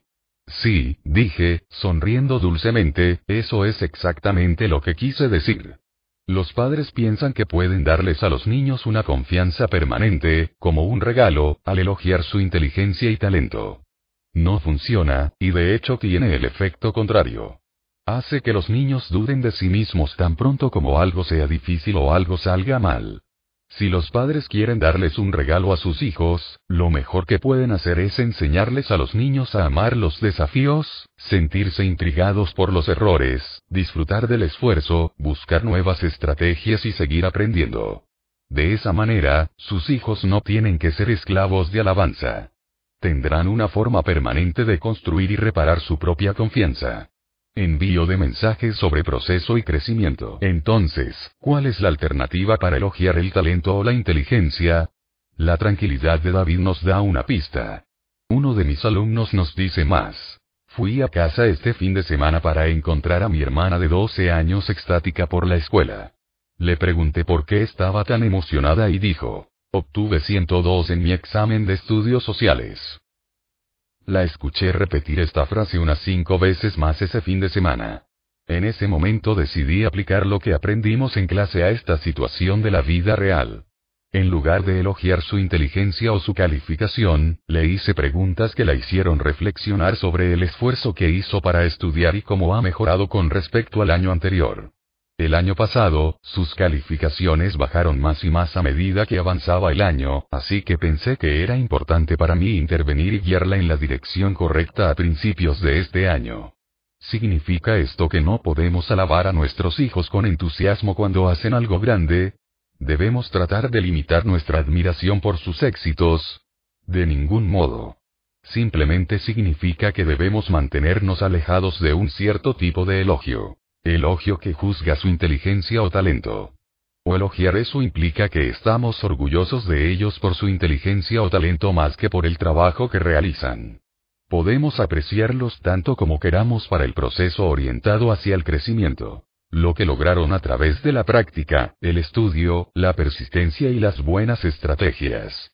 Y podemos preguntarle sobre su trabajo de una manera que reconozca y muestre interés en sus esfuerzos y elecciones. Realmente estudiaste para tu examen y tu mejora lo demuestra. Leíste el material varias veces, lo resumiste y te pusiste a prueba. Realmente funcionó. Me gusta la forma en que probaste todo tipo de estrategias en ese problema matemático hasta que finalmente lo lograste. Pensaste en muchas maneras diferentes de hacerlo y encontraste la que funcionó. Me gusta que hayas asumido ese desafiante proyecto para tu clase de ciencias. Tomará mucho trabajo. Investigar, diseñar el aparato, comprar las piezas y construirlo. Chico, vas a aprender muchas cosas grandiosas. Sé que la escuela solía ser fácil para ti y que te sentías como el niño inteligente todo el tiempo. Pero la verdad es que no estabas usando tu cerebro al máximo. Estoy realmente entusiasmado de cómo te estás estirando y trabajando para aprender cosas difíciles. Esa tarea fue muy larga y complicada. Realmente admiro la forma en que te concentraste y lo terminaste. Esa foto tiene tantos colores hermosos. Cuéntame sobre ellos. Piensas mucho en este ensayo. Realmente me hace entender a Shakespeare de una manera nueva. La pasión que pones en esa pieza de piano me da una verdadera sensación de alegría. ¿Cómo te sientes cuando lo juegas? ¿Qué pasa con un estudiante que trabajó duro y no le fue bien? Me gustó el esfuerzo que pusiste, pero trabajemos juntos un poco más y averigüemos qué es lo que no entiendes. Todos tenemos diferentes curvas de aprendizaje. Puede llevarle más tiempo darse cuenta de esto y sentirse cómodo con este material, pero si lo hace así, lo hará. Todos aprenden de una manera diferente. Sigamos tratando de encontrar la forma que funcione para ti. Esto puede ser especialmente importante para los niños con discapacidades de aprendizaje. A menudo, para ellos no es un simple esfuerzo lo que funciona, sino encontrar la estrategia correcta. Me entusiasmó saber recientemente que Ayn a través de su trabajo de toda la vida con niños, llegó a la misma conclusión. La alabanza debe tratar, no con los atributos de personalidad del niño, sino con sus esfuerzos y logros. A veces las personas tienen cuidado de usar elogios orientados al crecimiento con sus hijos, pero luego lo arruinan por la forma en que hablan de los demás. He escuchado a los padres decir frente a sus hijos, es solo un perdedor nato, ella es un genio natural o ella es un cerebro de guisantes. Cuando los niños escuchan a los padres emitir juicios fijos a los demás, se comunica de forma fija. Mentalidad y ellos tienen que preguntarse, ¿soy el siguiente? Esta advertencia se aplica a los maestros, también. En un estudio, les enseñamos a los estudiantes una lección de matemáticas enriquecida con un poco de historia matemática, a saber, historias sobre grandes matemáticos. Para la mitad de los estudiantes, hablamos de los matemáticos como genios que fácilmente descubrieron sus descubrimientos matemáticos. Esto solo impulsó a los estudiantes a una mentalidad fija. Envió el mensaje. Hay algunas personas que nacen inteligentes en matemáticas y todo es fácil para ellos. Luego están los demás. Para la otra mitad de los estudiantes, hablamos de los matemáticos como personas que se apasionaron con las matemáticas y terminaron haciendo grandes descubrimientos. Esto llevó a los estudiantes a una mentalidad de crecimiento. El mensaje fue, las habilidades y los logros vienen a través del compromiso y el esfuerzo. Es asombroso cómo los niños detectan estos mensajes de nuestros comentarios inocentes. Una cosa más sobre la alabanza. Cuando decimos a los niños, Wow, lo hiciste tan rápido. O mira, no cometiste ningún error. ¿Qué mensaje estamos enviando? Les decimos que lo que valoramos es la velocidad y la perfección. La velocidad y la perfección son el enemigo del aprendizaje difícil. Si crees que soy inteligente cuando soy rápido y perfecto, mejor no me enfrento a ningún desafío. Entonces, ¿qué deberíamos decir cuando los niños completan una tarea? problemas de matemáticas, de forma rápida y perfecta. ¿Deberíamos negarles los elogios que han ganado? Sí. Cuando esto sucede, digo, vaya.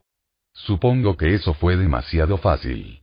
Pido disculpas por perder su tiempo. Hagamos algo de lo que realmente puedas aprender. La reasificación de los niños, como hace que un niño se sienta seguro antes de una prueba o desempeño. El mismo principio se aplica. Tranquilizar a los niños sobre su inteligencia o su talento es contraproducente. Solo tendrán más miedo de mostrar una deficiencia. Cristina era una estudiante de secundaria realmente brillante que, para su vergüenza, lo hizo terriblemente en las pruebas. Ella siempre estudiaba, siempre conocía el material, pero cada vez que llegaba la prueba, se ponía tan nerviosa que su mente se quedaba en blanco. Sus notas sufrieron. Ella decepcionó a sus maestros. Ella decepcionó a sus padres. Y solo iba a empeorar a medida que se enfrentaba a las pruebas de la junta universitaria que las escuelas a las que anhelaba asistir tenían mucho valor. La noche antes de cada prueba, sus padres, al ver lo desconcertada que estaba, trataron de aumentar su confianza. Mira, sabes lo inteligente que eres y nosotros sabemos lo inteligente que eres. Tienes esto clavado. Ahora, deja de preocuparte. Fueron tan comprensivos como sabían, pero estaban subiendo las apuestas aún más. ¿Qué podrían haber dicho en su lugar? Debe ser terrible sentir que todos te están evaluando y no puedes mostrar lo que sabes. Queremos que sepas que no te estamos evaluando. Nos importa tu aprendizaje y sabemos que has aprendido tus cosas. Estamos orgullosos de que te hayas mantenido firme y hayas seguido aprendiendo. Mensajes sobre el fracaso. Elogiar el éxito debería ser el menor de nuestros problemas, ¿verdad? El fracaso parece un asunto mucho más delicado. Los niños ya pueden sentirse desanimados y vulnerables. Volvamos a sintonizar, esta vez a los mensajes que los padres pueden enviar en tiempos de falla. Elizabeth, de nueve años, se dirigía a su primer encuentro de gimnasia. Lanky, flexible y enérgica, era perfecta para la gimnasia, y le encantó. Por supuesto, estaba un poco nerviosa por competir, pero era buena en gimnasia y tenía confianza en que le iba bien. Incluso había pensado en el lugar perfecto en su habitación para colgar la cinta que ganaría. En el primer evento, los ejercicios de piso, Elizabeth fue la primera. Aunque hizo un buen trabajo, la puntuación cambió después de las primeras chicas y ella perdió. Elizabeth también lo hizo bien en los otros eventos, pero no lo suficiente como para ganar. Al final de la tarde, ella no había recibido cintas y estaba devastada. ¿Qué harías si fueras los padres de Elizabeth? 1. Dile a Elizabeth que pensaste que ella era la mejor. 2. Dígale que le robaron una cinta que era legítimamente suya. 3. Asegúrele que la gimnasia no es tan importante. 4. Dígale que tiene la habilidad y seguramente ganará la próxima vez. 5. Dile que no merecía ganar. Hay un fuerte mensaje en nuestra sociedad sobre cómo aumentar la autoestima de los niños, y una parte principal de ese mensaje es, protéjalos del fracaso. Si bien esto puede ayudar con el problema inmediato de la decepción de un niño, a la larga puede ser perjudicial. ¿Por qué? Veamos las cinco reacciones posibles desde un punto de vista mental y escuchemos los mensajes. El primero, pensaste que ella era la mejor, es básicamente insincero. Ella no era la mejor. Tú lo sabes, y ella también. Esto no le ofrece ninguna receta sobre cómo recuperarse o cómo mejorar. La segunda, le robaron, culpa a los demás, cuando en realidad el problema se debía principalmente a su desempeño, no a los jueces. ¿Quieres que crezca culpando a otros por sus deficiencias? El tercero, asegurarle que la gimnasia realmente no importa, le enseña a devaluar algo si no le va bien de inmediato. ¿Es este realmente el mensaje que quieres enviar? El cuarto, ella tiene la habilidad, puede ser el mensaje más peligroso de todos. La habilidad te lleva automáticamente a donde quieres ir. Si Elizabeth no ganó este encuentro, ¿por qué debería ganar el siguiente? La última opción, dile que ella no merecía ganar, parece ser incondicional bajo las circunstancias. Y, por supuesto, no lo dirías de esa manera. Pero eso es más o menos lo que le dijo su padre con mentalidad de crecimiento. Esto es lo que realmente dijo. Elizabeth, sé cómo te sientes. Es tan decepcionante tener tus esperanzas y dar lo mejor de ti pero no ganar. Pero sabes, todavía no lo has ganado. Hubo muchas chicas que han estado en gimnasia más tiempo que tú y que han trabajado mucho más que tú. Si esto es algo que realmente quieres, entonces es algo para lo que tendrás que trabajar. También le hizo saber a Elizabeth que si ella quería hacer gimnasia solo por diversión, eso estaba bien. Pero si ella quería sobresalir en las competiciones, se requería más. Elizabeth se tomó esto en serio, dedicando mucho más tiempo a repetir y perfeccionar sus rutinas, especialmente en las que era más débil. En la siguiente reunión, había 80 niñas de toda la región. Elizabeth ganó cinco cintas para los eventos individuales y fue la campeona general de la competencia, llevándose a casa un trofeo gigante. Por ahora, su habitación está tan llena de premios que apenas puedes ver las paredes. En esencia, su padre no solo le dijo la verdad, sino que también le enseñó cómo aprender de sus fracasos y hacer lo que sea necesario para tener éxito en el futuro. Él simpatizó profundamente con su decepción, pero no le dio un impulso falso que solo llevaría a una mayor decepción. Me he reunido con muchos entrenadores y me preguntan, ¿qué pasó con los atletas entrenables? ¿A dónde fueron? Muchos de los entrenadores lamentan que cuando les dan a sus atletas comentarios correctivos, los atletas se quejan de que su confianza está siendo socavada. A veces los atletas telefonean a casa y se quejan a sus padres. Parece que quieren entrenadores que simplemente les dirán lo talentosos que son y lo dejan así. Los entrenadores dicen que en los viejos tiempos después de un pequeño juego de ligas o un juego de fútbol infantil, los padres solían revisar y analizar el juego en el camino a casa y dar consejos útiles, de proceso. Ahora, en el camino a casa, dicen, los padres culpan a los entrenadores y árbitros por el bajo rendimiento del niño o la pérdida del equipo. No quieren dañar la confianza del niño al culpar al niño. Pero como en el ejemplo de Elizabeth de arriba, los niños necesitan comentarios honestos y constructivos. Si los niños están protegidos de esto, no aprenderán bien.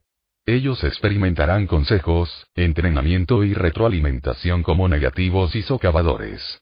Retener la crítica constructiva no ayuda a la confianza de los niños. Daña su futuro. Crítica constructiva. Más sobre los mensajes de fallas. Siempre escuchamos el término crítica constructiva. Pero no todos piensan que la crítica que dan a sus hijos es constructiva. ¿Por qué lo darían si no creían que fuera útil? Sin embargo, mucho si no es útil en absoluto. Está lleno de juicios sobre el niño. Constructivo significa ayudar al niño a arreglar algo, construir un mejor producto o hacer un mejor trabajo. Billy corrió a través de su tarea, saltándose varias preguntas y respondiendo a los demás de manera breve y descuidada. Su padre golpeó el techo. Esta es tu tarea. No puedes hacerlo bien. Eres densa o irresponsable. ¿Cuál es? La respuesta logró cuestionar la inteligencia y el carácter de su hijo al mismo tiempo e implicar que los defectos eran permanentes. ¿Cómo pudo el padre haber expresado su frustración y decepción sin haber asesinado los atributos de su hijo? Aquí hay algunas maneras. Hijo, realmente me molesta cuando no haces un trabajo completo. ¿Cuándo crees que puedes completar esto? Hijo, hay algo que no entendiste en la tarea. ¿Quieres que te lo cuente? Hijo, me siento triste cuando te veo perdiendo la oportunidad de aprender. ¿Puedes pensar en una manera de hacer esto que te ayude a aprender más? Hijo, esto parece una tarea muy aburrida. Tienes mi simpatía. ¿Puedes pensar en una manera de hacerlo más interesante? O intentemos pensar en una manera de disminuir el dolor y hacer un buen trabajo. ¿Tienes alguna idea? Hijo, ¿recuerdas que te conté cómo las cosas tediosas nos ayudan a aprender a concentrarnos? Este es un verdadero desafío. Esto realmente tomará todas sus habilidades de concentración. A ver si puedes concentrarte en toda esta tarea. A veces los niños se juzgan y se etiquetan. Ginot cuenta que Philip, de 14 años, estaba trabajando en un proyecto con su padre y accidentalmente derramó las uñas por todo el piso. Miró culpable a su papá y le dijo, Philip. Caramba, soy tan torpe. Padre. Eso no es lo que decimos cuando se derraman las uñas. Philip. ¿Qué dices? Padre. Tú dices, las uñas se derramaron, las recogeré. Philip. Así como eso. Padre. Solo así. Philip. Gracias, papá. Los niños aprenden los mensajes. Los niños con la mentalidad fija nos dicen que reciben mensajes constantes de juicio de sus padres. Dicen que sienten que sus rasgos se miden todo el tiempo.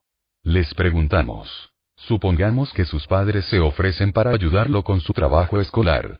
¿Por qué harían esto? Dijeron. La verdadera razón es que querían ver lo inteligente que era en el trabajo escolar en el que estaba trabajando. Preguntamos. Supongamos que tus padres están contentos de que hayas obtenido una buena calificación. ¿Por qué sería eso? Dijeron. Estaban felices de ver que yo era un niño inteligente. Le preguntamos. Supongamos que sus padres discutieron su desempeño con usted cuando tuvo un mal desempeño en la escuela. ¿Por qué harían esto? Dijeron. Podrían haber estado preocupados porque yo no era uno de los niños brillantes y piensan que las malas calificaciones podrían significar que no soy inteligente. Entonces, cada vez que sucede algo, estos niños escuchan un mensaje de juicio. Tal vez todos los niños piensan que sus padres los están juzgando. ¿No es eso lo que hacen los padres? Fastidiar y juzgar. Eso no es lo que piensan los estudiantes con mentalidad de crecimiento. Piensan que sus padres solo están tratando de fomentar el aprendizaje y los buenos hábitos de estudio. Esto es lo que dicen sobre los motivos de sus padres. P. Supongamos que sus padres se ofrecen para ayudarlo con su trabajo escolar. ¿Por qué harían esto? R. Querían asegurarse de que aprendiera todo lo que pudiera de mi trabajo escolar. P. Supongamos que tus padres están contentos de que hayas obtenido una buena calificación. R. Están felices porque una buena calificación significa que realmente me pegué a mi trabajo. P. Supongamos que tus padres discutieron tu desempeño contigo cuando te fue mal en algo en la escuela. R. Querían enseñarme maneras de estudiar mejor en el futuro. Incluso cuando se trataba de su conducta o sus relaciones, los niños con la mentalidad fija se sentían juzgados, pero los niños con la mentalidad de crecimiento se sentían ayudados. P. Imagina que tus padres se molestaron cuando no hiciste lo que te pidieron que hicieras. ¿Por qué serían así? Niño de mensajes fijos. Les preocupaba que yo pudiera ser un niño malo. Niños de crecimiento. Querían ayudarme a aprender maneras de hacerlo mejor la próxima vez. Todos los niños se portan mal. La investigación muestra que los niños pequeños normales se comportan mal cada tres minutos. Se convierte en una ocasión para juzgar su carácter o en una ocasión para enseñar. P. Imagina que tus padres no estaban contentos cuando no compartías con otros niños. ¿Por qué serían así? Niño de mensajes fijos. Pensaron que les mostraba el tipo de persona que era. Niños de crecimiento. Querían ayudarme a aprender mejores habilidades para llevarme bien con otros niños. Los niños aprenden estas lecciones temprano. Los niños tan pequeños como los niños pequeños recogen estos mensajes de sus padres, aprendiendo que sus errores son dignos de juicio y castigo. O aprender que sus errores son una ocasión para dar sugerencias y enseñar. Aquí hay un niño de jardín de infantes que nunca olvidaremos. Lo escucharás interpretando diferentes mensajes de sus dos padres. Esta es la situación. Escribió algunos números en la escuela, contenían un error y ahora nos dice cómo reaccionarían sus padres. Madre. Hola. ¿De qué estás triste, niño? Le di algunos números a mi maestra, salté el número 8 y ahora me siento triste. Madre. Bueno, hay una cosa que puede animarte. Niño. ¿Qué? Madre. Si realmente le dices a tu maestra que hiciste lo mejor que pudiste, ella no estaría enojada contigo. Volviéndose al padre no estamos locos, ¿verdad? Padre. Oh, sí, lo somos. Hijo, será mejor que vayas directamente a tu habitación. Desearía poder decirles que escuchó el mensaje orientado hacia el crecimiento de su madre. Pero en nuestro estudio, parecía prestar atención al mensaje crítico de su padre, degradándose por sus errores y sin tener un buen plan para solucionarlos. Sin embargo, al menos tenía el mensaje de esfuerzo de su madre que, con suerte, podría utilizar en el futuro. Los padres comienzan a interpretar y reaccionar al comportamiento de sus hijos en el minuto uno. Una nueva madre trata de amamantar a su bebé. El bebé llora y no amamanta. O toma unas cuantas mamadas, se rinde, y empieza a gritar. ¿Es el bebé obstinado? ¿El bebé es deficiente? Después de todo, ¿no es la lactancia un reflejo innato? ¿No se supone que los bebés son naturales en la lactancia? ¿Qué le pasa a mi bebé? Una nueva madre en esta situación me dijo. Al principio me frustré mucho.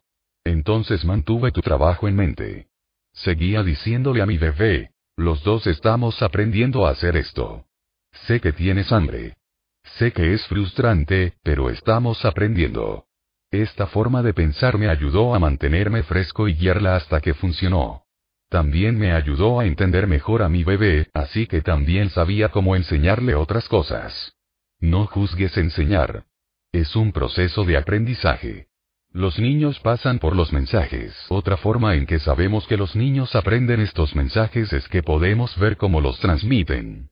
Incluso los niños pequeños están listos para transmitir la sabiduría que han aprendido. Le preguntamos a los niños de segundo grado, ¿qué consejo le daría a un niño de su clase que tenía problemas con las matemáticas? Este es el consejo de un niño con mentalidad de crecimiento. Renuncias mucho, ¿Piensas por un minuto y luego te detienes? Si lo hace, debería pensar durante mucho tiempo, quizás dos minutos y si no puede obtenerlo, debería leer el problema nuevamente. Si no puede obtenerlo, levante la mano y pregúntele al maestro. ¿No es eso lo mejor? El consejo de los niños con la mentalidad fija no fue tan útil. Ya que no hay una receta para el éxito en la mentalidad fija, sus consejos tienden a ser cortos y dulces. Lo siento, fue el consejo de un niño mientras ofrecía sus condolencias. Incluso los bebés pueden transmitir los mensajes que han recibido. Mary y Carol George estudiaron a los niños maltratados, que habían sido juzgados y castigados por sus padres por llorar o hacer un escándalo. Los padres abusivos a menudo no entienden que el llanto de los niños es una señal de sus necesidades, o que los bebés no pueden dejar de llorar por orden. En su lugar, juzgan al niño como desobediente, voluntarioso malo por llorar. Maine y George observaron a los niños maltratados, de 1 a 3 años, en su guardería, observando cómo reaccionaban cuando otros niños estaban angustiados y llorando. Los niños maltratados a menudo se enojaban con los niños angustiados, y algunos incluso trataron de agredirlos. Habían recibido el mensaje de que los niños que lloran deben ser juzgados y castigados. A menudo pensamos que el legado de abuso se transmite a otros solo cuando las víctimas de abuso se convierten en padres. Pero este asombroso estudio muestra que los niños aprenden las lecciones temprano y actúan de acuerdo con ellas. ¿Cómo reaccionaron los niños no abusados a sus compañeros de clase angustiados, por cierto?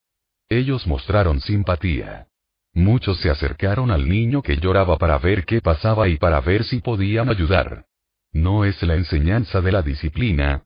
Muchos padres piensan que cuando juzgan y castigan, están enseñando, como te daré una lección que nunca olvidarás. ¿Qué están enseñando? Les están enseñando a sus hijos que si van en contra de las reglas o valores de los padres, serán juzgados y castigados. No están enseñando a sus hijos a pensar sobre los problemas y a tomar decisiones éticas y maduras por sí mismos. Y es probable que no le estén enseñando a sus hijos que los canales de comunicación están abiertos. Alisa, de 16 años, se acercó a su madre y le dijo que ella y sus amigas querían probar el alcohol. ¿Podría invitarlos a un cóctel? A primera vista, esto podría parecer escandaloso.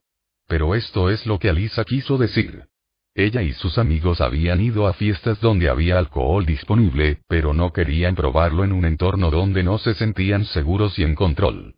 Tampoco querían conducir a casa después de beber.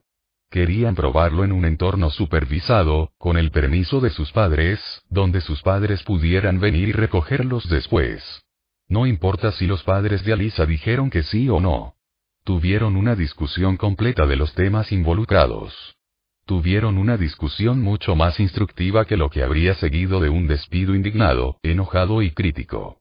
No es que los padres con mentalidad de crecimiento consienten y mimen a sus hijos. De ningún modo. Establecen altos estándares, pero les enseñan a los niños cómo alcanzarlos. Dicen que no, pero es un no justo, reflexivo y respetuoso. La próxima vez que estés en posición de disciplinar, pregúntate. ¿Cuál es el mensaje que envío aquí? ¿Te juzgaré y te castigaré? ¿O te ayudaré a pensar y aprender? Las mentas pueden ser una materia de vida y muerte. Por supuesto, los padres quieren lo mejor para sus hijos, pero a veces los padres ponen a sus hijos en peligro. Como director de estudios de pregrado de mi departamento en Columbia, vi a muchos estudiantes en problemas. Aquí está la historia de un gran niño que casi no lo logró. Sandy apareció en mi oficina en Columbia una semana antes de la graduación. Ella quería cambiar su especialidad a la psicología. Esto es básicamente una petición extravagante, pero sentí su desesperación y escuché atentamente su historia. Cuando miré su registro, estaba lleno de amases y FS. ¿Qué está pasando? Sandy había sido preparada por sus padres para ir a Harvard. Debido a su mentalidad fija, el único objetivo de la educación de Sandy era demostrar su valía y competencia, y quizás la de ellos, al ingresar en Harvard. Ir allí significaría que ella era verdaderamente inteligente. Para ellos, no se trataba de aprender.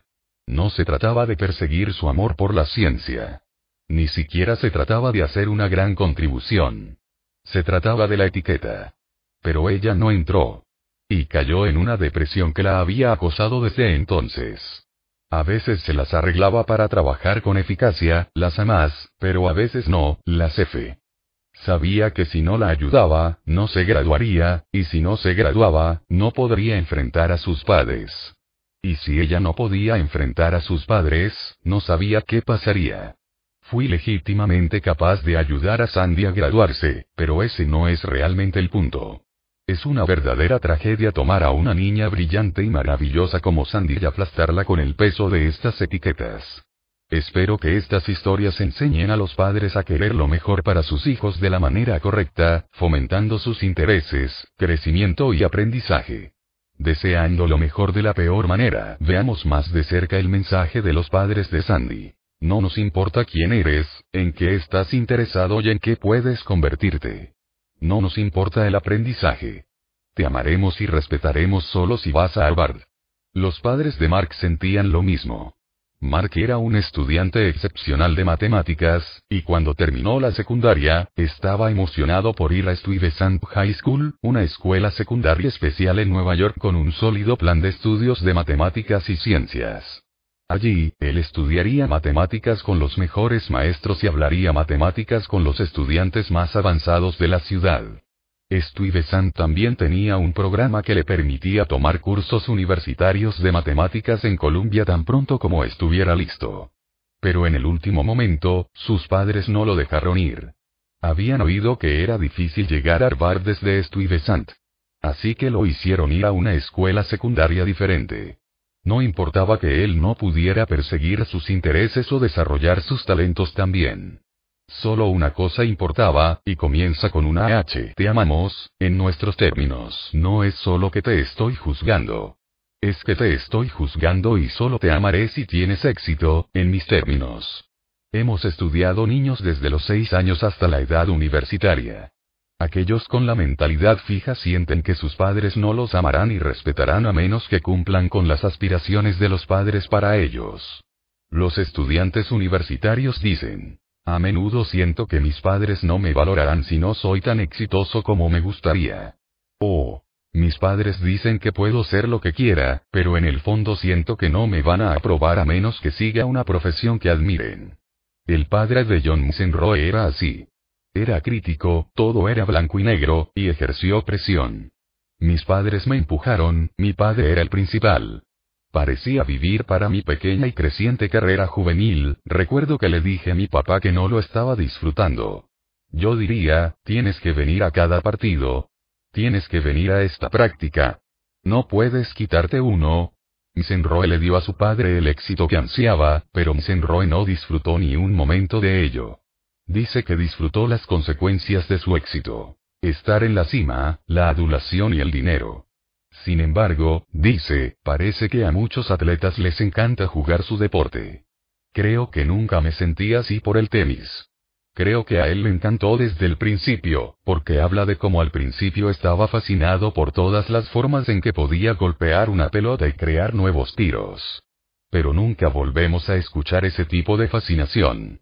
El señor Misenroy vio que su hijo era bueno en el tenis y continuó la presión, el juicio y el amor que dependía del éxito de su hijo. El padre de Tiger Woods presenta un contraste. No hay duda de que este chico es ambicioso. También ve a su hijo como una persona elegida con un destino dado por Dios, pero fomentó el amor de Tiger por el golf y crió a Tiger para que se centrara en el crecimiento y el aprendizaje. Si Tiger hubiera querido ser fontanero, no me hubiera importado, siempre y cuando fuera un fontanero increíble. El objetivo era que él fuera una buena persona. Es una gran persona. Tiger responde a cambio. Mis padres han sido la mayor influencia en mi vida. Me enseñaron a dar de mí mismo, mi tiempo, mi talento y, sobre todo, mi amor. Esto demuestra que puedes tener padres superdesarrollados que todavía fomentan el crecimiento del niño, en lugar de reemplazarlo con su propia presión y juicios. Dorothy Delay, la famosa maestra de violín, se encontró con padres que cocinaban a presión todo el tiempo. Padres que se preocuparon más por el talento, la imagen y las etiquetas que sobre el aprendizaje a largo plazo del niño. Un grupo de padres trajo a su hijo de 8 años a jugar para Delay. A pesar de sus advertencias, le habían hecho memorizar el concierto para violín de Beethoven. Era una nota perfecta, pero jugaba como un robot asustado. De hecho, habían arruinado su forma de tocar para adaptarse a su idea de talento, como en mi hijo de 8 años puede tocar el concierto para violín de Beethoven. ¿Qué puede hacer el tuyo? Delay pasó innumerables horas con una madre que insistió en que era hora de que su hijo fuera firmado por una agencia de talentos de lujo. Pero, ¿había seguido el consejo de Delay? No. Durante bastante tiempo, Delay le había estado advirtiendo que su hijo no tenía un repertorio lo suficientemente grande. Sin embargo, en lugar de seguir el consejo de los expertos y fomentar el desarrollo de su hijo, la madre se negó a creer que alguien pudiera rechazar un talento como el suyo por una razón tan leve. En agudo contraste estaba la madre de Yura Lee. La señora Lee siempre se sentó serenamente durante la lección de Yura, sin la tensión y la frenética toma de notas de algunos de los otros padres. Ella sonrió, se balanceó con la música, se divirtió. Como resultado, Yura no desarrolló las ansiedades e inseguridades que los niños con padres juiciosos y con una inversión excesiva. Dice Yura. Siempre estoy feliz cuando juego. Ideales. ¿No es natural para los padres establecer metas y tener ideales para sus hijos? Sí, pero algunos ideales son útiles y otros no. Les pedimos a los estudiantes universitarios que describieran su ideal de un estudiante exitoso. Y les pedimos que nos contaran cómo pensaban que estaban a la altura de ese ideal. Los estudiantes con una mentalidad fija describieron ideales con los que no se podía trabajar. Lo tenías o no lo tenías. El estudiante ideal y exitoso es aquel que viene con talento innato. Genio, buen estado físico y bueno en los deportes, llegaron allí por su habilidad natural. ¿Pensaron que estaban a la altura de su ideal? En su mayoría no. En cambio, dijeron que estos ideales perturbaron su pensamiento, los hicieron posponerlos, los hicieron rendirse y los estresaron. Estaban desmoralizados por el ideal que nunca podrían esperar ser. Los estudiantes con la mentalidad de crecimiento describieron ideales como estos. Un estudiante exitoso es aquel cuyo objetivo principal es expandir sus conocimientos y sus formas de pensar e investigar el mundo. No ven las calificaciones como un fin en sí mismas, sino como un medio para seguir creciendo. O, el estudiante ideal valora el conocimiento por su propio bien, así como por sus usos instrumentales. Él o ella espera hacer una contribución a la sociedad en general. Eran similares a su ideal. Estaban trabajando para lograrlo. Tan similar como puedo ser, oye, requiere esfuerzo. Oh. Creía durante muchos años que las calificaciones barra exámenes eran lo más importante, pero estoy tratando de ir más allá de eso. Sus ideales les inspiraron. Cuando los padres les dan a sus hijos un ideal de mentalidad fija, les piden que encajen en el molde del niño brillante y talentoso, o que se les considere indignos. No hay lugar para el error. Y no hay espacio para la individualidad de los niños. Sus intereses, sus peculiaridades, sus deseos y valores. Difícilmente puedo contar las veces en que los padres con mentalidad fija se han retorcido las manos y me han contado cómo sus hijos se estaban revelando o abandonando. nos describe a Nicolás, de 17 años. En la mente de mi padre hay una imagen de un hijo ideal. Cuando lo compara conmigo, está profundamente decepcionado. No estoy a la altura del sueño de mi padre. Desde la primera infancia, sentí su decepción. Intentó ocultarlo, pero salió de cien maneras. En su tono, en sus palabras, en su silencio. Se esforzó por hacerme una copia al carbón de sus sueños. Cuando falló, se rindió de mí. Pero dejó una cicatriz profunda, un sentimiento permanente de fracaso. Cuando los padres ayudan a sus hijos a construir ideales con mentalidad de crecimiento, les están dando algo por lo que pueden esforzarse. También les están dando a sus hijos cuarto de cultivo, espacio para convertirse en seres humanos completos que harán su contribución a la sociedad de una manera que los emocione. Rara vez he escuchado a un padre con mentalidad de crecimiento decir, estoy decepcionado con mi hijo. En cambio, con una sonrisa radiante, dicen, me sorprende la increíble persona en que se ha convertido mi hijo. Todo lo que he dicho sobre los padres también se aplica a los maestros. Pero los maestros tienen preocupaciones adicionales. se enfrentan a grandes clases de estudiantes con diferentes habilidades, en cuyo aprendizaje anterior no han participado. ¿Cuál es la mejor manera de educar a estos estudiantes? Maestros, y padres. ¿Qué hace a un gran maestro, o padre? Muchos educadores piensan que reducir sus estándares les dará a los estudiantes experiencias de éxito, aumentará su autoestima y aumentará sus logros. Viene de la misma filosofía que la sobrevaloración de la inteligencia de los estudiantes. Bueno, no funciona. La reducción de los estándares solo conduce a estudiantes mal educados que se sienten con derecho a un trabajo fácil y un elogio lujoso. Durante 35 años, Sheila Schwartz enseñó a aspirantes a profesores de inglés. Ella trató de establecer altos estándares, especialmente porque iban a transmitir sus conocimientos a generaciones de niños. Pero se indignaron.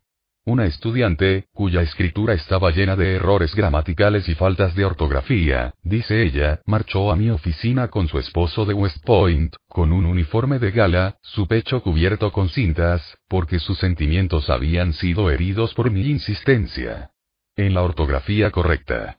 A otro estudiante se le pidió que resumiera el tema de Matar a un ruiseñor, la novela de Harper Lee sobre un abogado del sur que lucha contra los prejuicios y, sin éxito, defendiendo a un hombre negro acusado de asesinato. El estudiante insistió en que el tema era que todas las personas son básicamente agradables. Cuando Schwartz cuestionó esa conclusión, el estudiante abandonó la clase y la informó al decano. Schwartz fue reprendido por tener estándares demasiado altos. ¿Por qué, se pregunta Schwartz, los estándares bajos de estos futuros maestros deben ser respetados por encima de las necesidades de los niños que algún día enseñarán? Por otro lado, simplemente elevar los estándares en nuestras escuelas, sin darles a los estudiantes los medios para alcanzarlos, es una receta para el desastre. Simplemente empuja a los estudiantes mal preparados o mal motivados al fracaso y fuera de la escuela. Hay una manera de establecer estándares altos y que los estudiantes los alcancen. En el capítulo 3, vimos en el trabajo de Falco Reinberg que los maestros con mentalidad de crecimiento trajeron a muchos de los alumnos de bajo rendimiento al rango de alto rendimiento.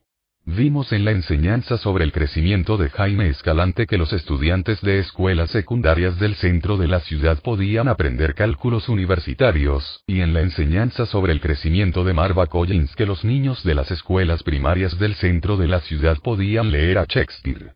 En este capítulo, veremos más. Veremos cómo la enseñanza orientada al crecimiento desata las mentes de los niños.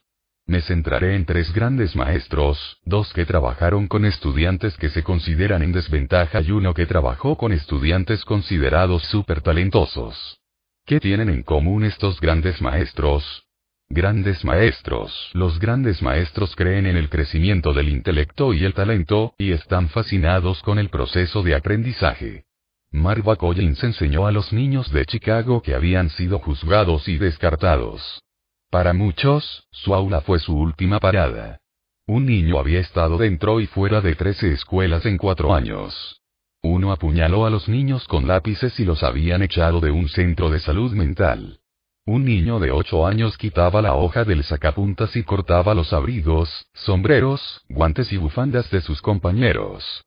Un niño se refirió a suicidarse en casi todas las oraciones.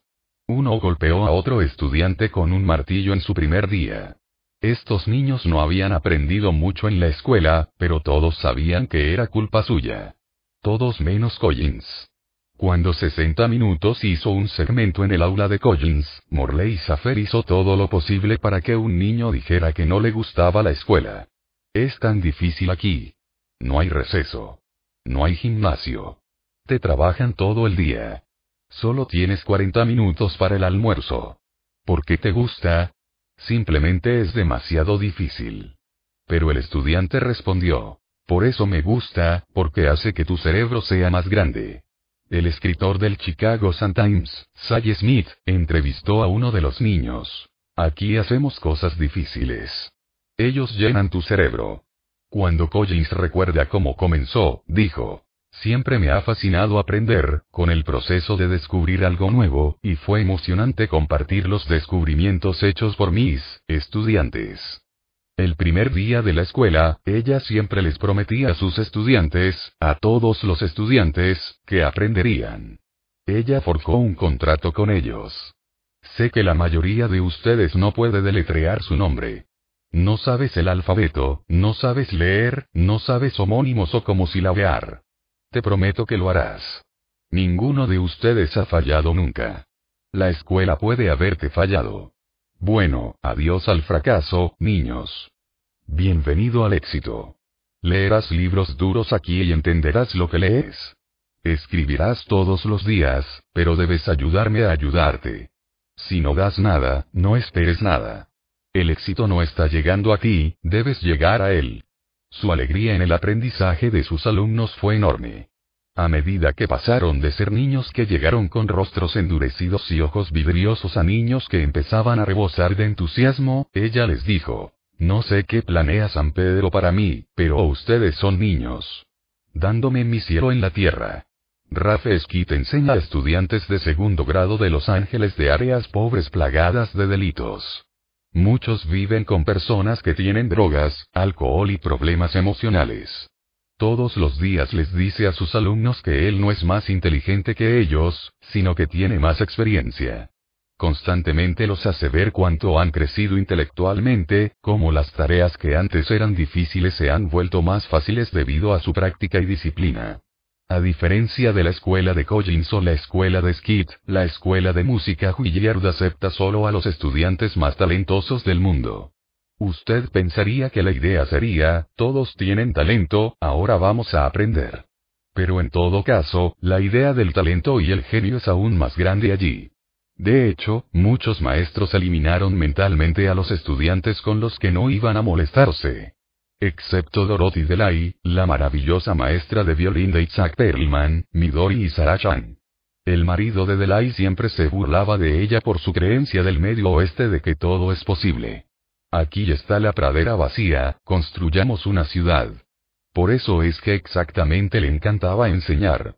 Para ella, la enseñanza consistía en ver crecer algo ante sus propios ojos. Y el reto era descubrir cómo hacerlo. Si los estudiantes no jugaban a tono, era porque no habían aprendido cómo. Hola oyente, gracias por escuchar Top Audiolibros. Recuerda seguir nuestro canal aquí en la plataforma y también nuestras redes sociales. Preparamos un gráfico del libro con las principales ideas y puntos de vista del autor. Haga clic en el enlace, gráfico del libro, en la descripción y tenga acceso a un material ilustrado con pasos simples y fáciles para que sepa todo sobre el libro en minutos.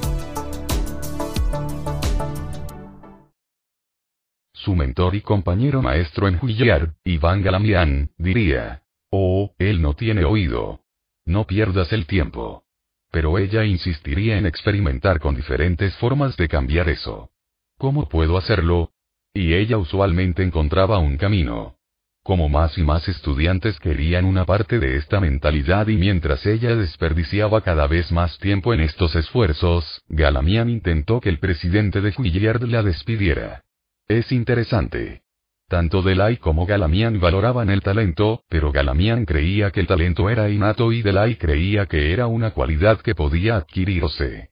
Creo que es demasiado fácil para un maestro decir, oh, este niño no nació con eso, así que no perderé el tiempo. Demasiados maestros ocultan su propia falta de capacidad detrás de esa afirmación. Delay se lo dio todo a cada uno de sus estudiantes. Isaac Perlman fue su alumno y también lo fue su esposa, Toby, quien dice que muy pocos maestros obtienen una fracción de Isaac Perlman en toda su vida. Ella lo entendió todo, pero no creo que ella le diera más de lo que ella me dio a mí, y creo que soy solo una de muchas, muchas de esas personas. Una vez que le preguntaron a Delay, sobre otra estudiante, ¿por qué lo hizo? Mucho tiempo para un alumno que mostró tan poca promesa. Creo que ella tiene algo especial, está en su persona. Hay algún tipo de dignidad. Si Delay pudiera hacer que lo pusiera en su forma de tocar, esa estudiante sería una violinista especial. Altos estándares y una atmósfera enriquecedora. Los grandes maestros establecen altos estándares para todos sus estudiantes, no solo para los que ya están logrando. Marva Collins estableció estándares extremadamente altos, desde el principio. Introdujo palabras y conceptos que, al principio, estaban muy por encima de lo que sus alumnos podían comprender. Sin embargo, ella estableció en el día 1 una atmósfera de genuino afecto y preocupación cuando les prometió a los alumnos que producirían. Te amaré, ya te quiero y te amaré incluso cuando no te ames a ti mismo. Le dijo al chico que no lo intentaría. Los maestros tienen que amar a todos sus estudiantes, no, pero tienen que preocuparse por cada estudiante. Los maestros con la mentalidad fija crean una atmósfera de juzgar. Estos maestros observan el rendimiento inicial de los estudiantes y deciden quién es inteligente y quién es tonto. Entonces se dan por vencidos con los mudos. No son mi responsabilidad. Estos maestros no creen en la mejora, por lo que no intentan crearla. Recuerde a los maestros de mentalidad fija en el capítulo 3 que dijeron, según mi experiencia, los logros de los estudiantes se mantienen constantes en el transcurso de un año. Como profesor, no tengo ninguna influencia en la capacidad intelectual de los estudiantes. Así es como funcionan los estereotipos. Los estereotipos les dicen a los maestros qué grupos son brillantes y qué grupos no lo son. Así que los maestros con una mentalidad fija saben a qué alumnos renunciar antes de que incluso los hayan conocido más sobre altos estándares y una atmósfera enriquecedora. Cuando Benjamin Bloom estudió sus 120 pianistas, escultores, nadadores, tenistas, matemáticos y neurólogos de investigación de clase mundial, encontró algo fascinante. Para la mayoría de ellos, sus primeros maestros fueron increíblemente cálidos y acogedores. No es que establezcan estándares bajos, no, en absoluto, pero crearon una atmósfera de confianza, no de juicio. Era. Te voy a enseñar, no voy a juzgar tu talento. Al observar lo que Collins y Skid exigían a sus estudiantes, a todos ellos, es casi impactante. Cuando Collins amplió su escuela para incluir a niños pequeños, exigió que todos los niños de cuatro años que comenzaron en septiembre leyeran antes de Navidad. Y todos lo fueron. Los niños de 3 y 4 años usaron un libro de vocabulario titulado Vocabulary for the High School Student. Los niños de 7 años estaban leyendo The Wall Street Journal. Para los niños mayores, una discusión sobre la República de Platón llevó a discusiones sobre la democracia en América de Tocqueville, la granja de animales de Orwell, Maquiavelo y el Consejo de la Ciudad de Chicago. Su lista de lectura para los niños de los últimos años de la escuela primaria incluía The Complete Plays of Anton Chekhov, Physics Through Experiment y The Canterbury Tales. Ah, y siempre Shakespeare. Incluso los niños que se mordían los dientes con las cuchillas, dice ella, amaban a Shakespeare y siempre pedían más. Sin embargo, Collins mantuvo una atmósfera extremadamente nutritiva. Una muy estricta y disciplinada, pero amorosa.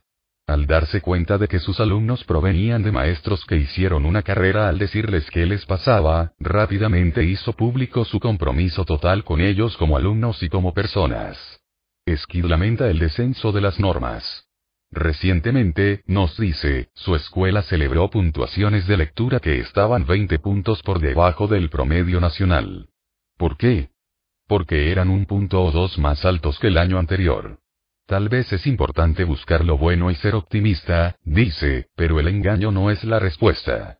Aquellos que celebran el fracaso no estarán presentes para ayudar a los estudiantes de hoy a celebrar sus trabajos revirtiendo hamburguesas, alguien tiene que decirles a los niños si están atrasados y diseñar un plan de ataque para ayudarlos a ponerse al día. Todos sus estudiantes de quinto grado dominan una lista de lectura que incluye de ratones y hombres, Hijo Nativo, Entierro de mi corazón en un Decne, El Club de la Alegría de la Alegría, El Diario de Ana Frank, Matar a un ruiseñor y una paz separada. Cada uno de sus alumnos de sexto grado pasa una final de álgebra que reduciría a la mayoría de los alumnos de octavo y noveno a lágrimas. Pero, nuevamente, todo se logra en una atmósfera de afecto y un profundo compromiso personal con cada estudiante. Desafío y crianza también describe el enfoque de Delay. Uno de sus antiguos alumnos lo expresa de esta manera. Eso es parte del genio de la señorita Delay. Poner a las personas en el estado de ánimo donde pueden hacer lo mejor que pueden, muy pocos maestros pueden llegar a su máximo potencial. La señorita Delay tiene ese regalo. Ella te desafía al mismo tiempo que sientes que te están cuidando. Trabajo duro y más trabajo duro. Pero, ¿el desafío y el amor son suficientes? No exactamente. Todos los grandes maestros enseñan a los estudiantes cómo alcanzar los altos estándares. Collins y Skin no entregaron a sus estudiantes una lista de lectura y les desearon un buen viaje. Los estudiantes de Collins leyeron y discutieron cada línea de Macbeth en clase. Skid pasaba horas planeando qué capítulos leerían en clase. Sé que niño manejará el desafío de los párrafos más difíciles, y planificará cuidadosamente un pasaje para el joven tímido, que comenzará su viaje como un buen lector. No se deja nada al azar, se necesita mucha energía, pero estar en una habitación con mentes jóvenes que se aferran a cada palabra de un libro clásico y ruega por más y me detengo hace que toda la planificación valga la pena. ¿Qué están enseñando a los estudiantes en ruta? Amar el aprendizaje. Para eventualmente aprender y pensar por ellos mismos. Y trabajar duro en los fundamentos. La clase de esquí a menudo se reunía antes de la escuela, después de la escuela y en vacaciones escolares para dominar los fundamentos del inglés y las matemáticas, especialmente a medida que el trabajo se hacía más difícil. Su lema. No hay atajos. Collins se hace eco de esa idea mientras le dice a su clase. Aquí no hay magia. La señora Collins no hace milagros. No ando sobre el agua, no me separo del mar. Simplemente amo a los niños y trabajo más que muchas personas, y usted también lo hará. Delay esperaba mucho de sus alumnos, pero ella también los guió allí. La mayoría de los estudiantes se sienten intimidados por la idea del talento, y los mantiene en una mentalidad fija. Pero Delay desmitificó el talento. Un alumno estaba seguro de que no podía tocar una pieza tan rápido como Isaac Perlman. Así que ella no lo dejó ver el metrónomo hasta que lo logró. Sé muy bien que si él hubiera estado manejando ese metrónomo, al acercarse a ese número se habría dicho a sí mismo, nunca puedo hacer esto tan rápido como Isaac Perlman, y se habría detenido. Otro estudiante se sintió intimidado por el hermoso sonido de los violinistas talentosos. Estábamos trabajando en mi sonido, y había una sola nota que toqué, y la señorita Delay me detuvo y me dijo, ahora ese es un sonido hermoso, Luego, explicó cómo cada nota debe tener un hermoso comienzo. Y al final, conduciendo a la siguiente nota. Y pensó, wow. Si puedo hacerlo allí, puedo hacerlo en todas partes. De repente, el hermoso sonido de Perlman tenía sentido y no era solo un concepto abrumador. Cuando los estudiantes no saben cómo hacer algo y los demás sí, la brecha parece insuperable. Algunos educadores intentan asegurarles a sus estudiantes que están bien como están. Los maestros con mentalidad de crecimiento les dicen la verdad a los estudiantes y luego les dan las herramientas para cerrar la brecha. Como Marva Collins le dijo a un niño que estaba haciendo payasadas en clase. Estás en sexto grado y tu puntuación en lectura es 1, 1. No escondo tus puntuaciones en una carpeta. Te las digo para que sepas lo que tienes que hacer. Ahora tus días de payasos han terminado. Luego se pusieron a trabajar. Estudiantes que no les importa. ¿Qué pasa con los estudiantes que no van a trabajar, a quienes no les importa aprender? Aquí hay una versión abreviada de una interacción entre Collins y Gary, un estudiante que se negó a trabajar, rompió sus tareas y no participó en la clase. Collins está tratando de que vaya a la pizarra para hacer algunos problemas. Collins. Cariño, ¿qué vas a hacer? ¿Usar tu vida o tirarla? Gary. No voy a hacer ningún maldito trabajo. Collins. No voy a renunciar a ti. No voy a dejar que te rindas.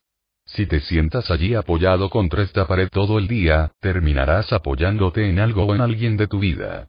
Y todo ese brillo embotellado dentro de ti se desperdiciará. En ese momento, Gary aceptó ir a la junta, pero luego se negó a abordar el trabajo allí. Después de un rato, Collins dijo. Si no quieres participar, ve al teléfono y dile a tu madre. Madre, en esta escuela tenemos que aprender, y la señora Collins dice que no puedo andar por ahí, así que por favor me recoges. Gary comenzó a escribir. Finalmente, Gary se convirtió en un participante entusiasta y un escritor ávido. Más tarde ese año, la clase estaba discutiendo sobre Macbeth y cómo su pensamiento equivocado lo llevó a cometer un asesinato. Es algo así como dice Sócrates, ¿no es así, señorita Collins? Dijo Gary. Macbeth debería haber sabido que pensar con rectitud conduce a una vida recta. Para una tarea de clase, escribió. Somnus, Dios del sueño, por favor, despiértanos. Mientras dormimos, la ignorancia se apodera del mundo, quita tu hechizo de nosotros. No tenemos mucho tiempo antes de que la ignorancia dé un golpe de estado al mundo. Cuando los maestros los juzgan, los estudiantes sabotearán al maestro al no intentarlo. Pero cuando los estudiantes entienden que la escuela es para ellos, una forma de que crezcan, no insisten en sabotearse a sí mismos. En mi trabajo, he visto a hombres duros derramar lágrimas cuando se dan cuenta de que pueden volverse más inteligentes. Es común que los estudiantes se vayan a la escuela y adopten un aire de indiferencia, pero cometemos un error si pensamos que cualquier estudiante deja de preocuparse. Maestros con mentalidad de crecimiento. ¿Quiénes son estas personas? ¿Cómo pueden los maestros con mentalidad de crecimiento ser tan desinteresados, dedicando horas incalculables a los peores estudiantes? Son solo santos. ¿Es razonable esperar que todos puedan convertirse en santos? La respuesta es que no son del todo desinteresados. Les encanta aprender. Y la enseñanza es una forma maravillosa de aprender. Sobre las personas y cómo funcionan. Sobre lo que enseñas. Acerca de ti mismo. Y sobre la vida. Los maestros de mentalidad fija a menudo se consideran a sí mismos como productos terminados. Su función es simplemente impartir sus conocimientos. Pero no se vuelve aburrido año tras año, de pie ante otra multitud de rostros e impartiendo. Ahora, eso es difícil. Seymour Sarazón era profesor mío cuando estaba en la escuela de posgrado. Era un educador maravilloso, y siempre nos decía que cuestionáramos las suposiciones. Hay una suposición, dijo, que las escuelas son para el aprendizaje de los estudiantes. Bueno, porque no son tanto para el aprendizaje de los maestros. Nunca lo olvidé. En toda mi enseñanza, pienso en lo que me parece fascinante y sobre lo que me gustaría aprender más. Utilizo mi enseñanza para crecer, y eso me convierte, incluso después de todos estos años, en un maestro fresco y entusiasta. Uno de los primeros mentores de Marva Collins le enseñó lo mismo que, sobre todo, un buen maestro es uno que continúa aprendiendo junto con los estudiantes. Y les dejo saber a sus alumnos que desde el principio, a veces no me gustan mucho otros adultos porque creen que lo saben todo. No lo sé todo, puedo aprender todo el tiempo. Se ha dicho que Dorothy Delay fue una maestra extraordinaria porque no estaba interesada en enseñar. Estaba interesada en aprender. Entonces, los grandes maestros nacen o se hacen, ¿Puede alguien ser Collins, esquito de Lai? Comienza con la mentalidad de crecimiento, sobre usted y sobre los niños. No solo el servicio de los labios a la idea de que todos los niños pueden aprender, sino un profundo deseo de alcanzar y encender la mente de cada niño. Michael Lewis, en The New York Times, habla de un entrenador que hizo esto por él. Tenía un nuevo gusto por él, trabajo extra, y no tardé en descubrir cuánto mejor podía ser mi vida si aplicara este nuevo entusiasmo adquirido en un campo de béisbol al resto. Fue como si este entrenador de béisbol me hubiera alcanzado, encontró un interruptor oxidado marcado como activar antes de intentar usarlo y lo giró. Los entrenadores también son maestros, pero los éxitos y los fracasos de sus estudiantes se presentan frente a multitudes, se publican en los periódicos y se escriben en los libros de récords. Sus trabajos descansan en producir ganadores. Veamos de cerca tres entrenadores legendarios para ver sus mentalidades en acción. Entrenadores. Ganar a través del mindset. Todos los que me conocen bien se ríen cuando digo que alguien es complicado. ¿Qué piensas de tal y tal? Oh, él es complicado. Por lo general no es un cumplido. Significa que tal y cual puede ser capaz de gran encanto, calidez y generosidad, pero hay una corriente oculta de ego que puede estallar en cualquier momento. Nunca sabes realmente cuándo puedes confiar en él. La mentalidad fija complica a las personas. Les preocupa sus rasgos fijos y crea la necesidad de documentarlos, a veces a su costa. Y los hace juicios. El entrenador de mentalidad fija en acción, Bobby Knight, el famoso y polémico entrenador de baloncesto universitario, es complicado. Él podría ser increíblemente amable. Una vez dejó pasar una importante y lucrativa oportunidad de ser un comentarista deportivo, porque un exjugador suyo había tenido un grave accidente. Caballero se apresuró a su lado y lo vio a través de la prueba. Él podía ser extremadamente amable. Después de que el equipo de baloncesto que entrenó ganó la medalla de oro olímpica, insistió en que el equipo rindiera homenaje ante todo al entrenador Henry Iva. A Ivan nunca se le había respetado adecuadamente por sus logros olímpicos y, de cualquier forma que pudiera, Nick quería compensarlo. Hizo que el equipo llevara al entrenador Iva por el suelo sobre sus hombros. Nick se preocupó mucho por los registros académicos de sus jugadores. Quería que recibieran una educación, y tenía una regla firme en contra de faltar a clases o sesiones de tutoría. Pero también podía ser cruel, y esta crueldad vino de la mentalidad fija. John Feinstein, autor de Season on the Brink, un libro sobre Nick y su equipo, nos dice. Nick fue incapaz de aceptar el fracaso. Cada derrota fue personal. Su equipo perdió, un equipo que seleccionó y entrenó, el fracaso en cualquier nivel casi lo destruyó, especialmente el fracaso en el entrenamiento porque lo que le dio su identidad, lo hizo especial, lo distinguió. Una pérdida lo convirtió en un el fracaso, borró su identidad. Entonces, cuando él era tu entrenador, cuando tus victorias y tus pérdidas lo medían, él era un crítico sin piedad. Su degradación de los jugadores que lo decepcionaron fue, con suerte, sin paralelo. En Daryl Thomas, Feinstein dice. Nick vio a un jugador de gran potencial. Thomas tenía lo que los entrenadores llaman un cuerpo de un millón de dólares. Era grande y fuerte, pero también rápido. Podía lanzar el balón con la mano izquierda o con la mano derecha. Nick no pudo vivir con la idea de que Thomas y su cuerpo de un millón de dólares no estaban logrando el éxito del equipo. ¿Sabes lo que eres, Daryl? Eres el peor gatito que he visto jugar al baloncesto en esta escuela. El peor coño absoluto de todos. Tienes más habilidad que el 95% de los jugadores que hemos tenido aquí, pero eres un gatito desde la parte superior de tu cabeza hasta la parte inferior de tus pies. Un coñito absoluto. Esa es mi evaluación de ti después de tres años. Para hacer un punto similar, Nick una vez puso un Tampax en el casillero de un jugador. Thomas era un tipo sensible.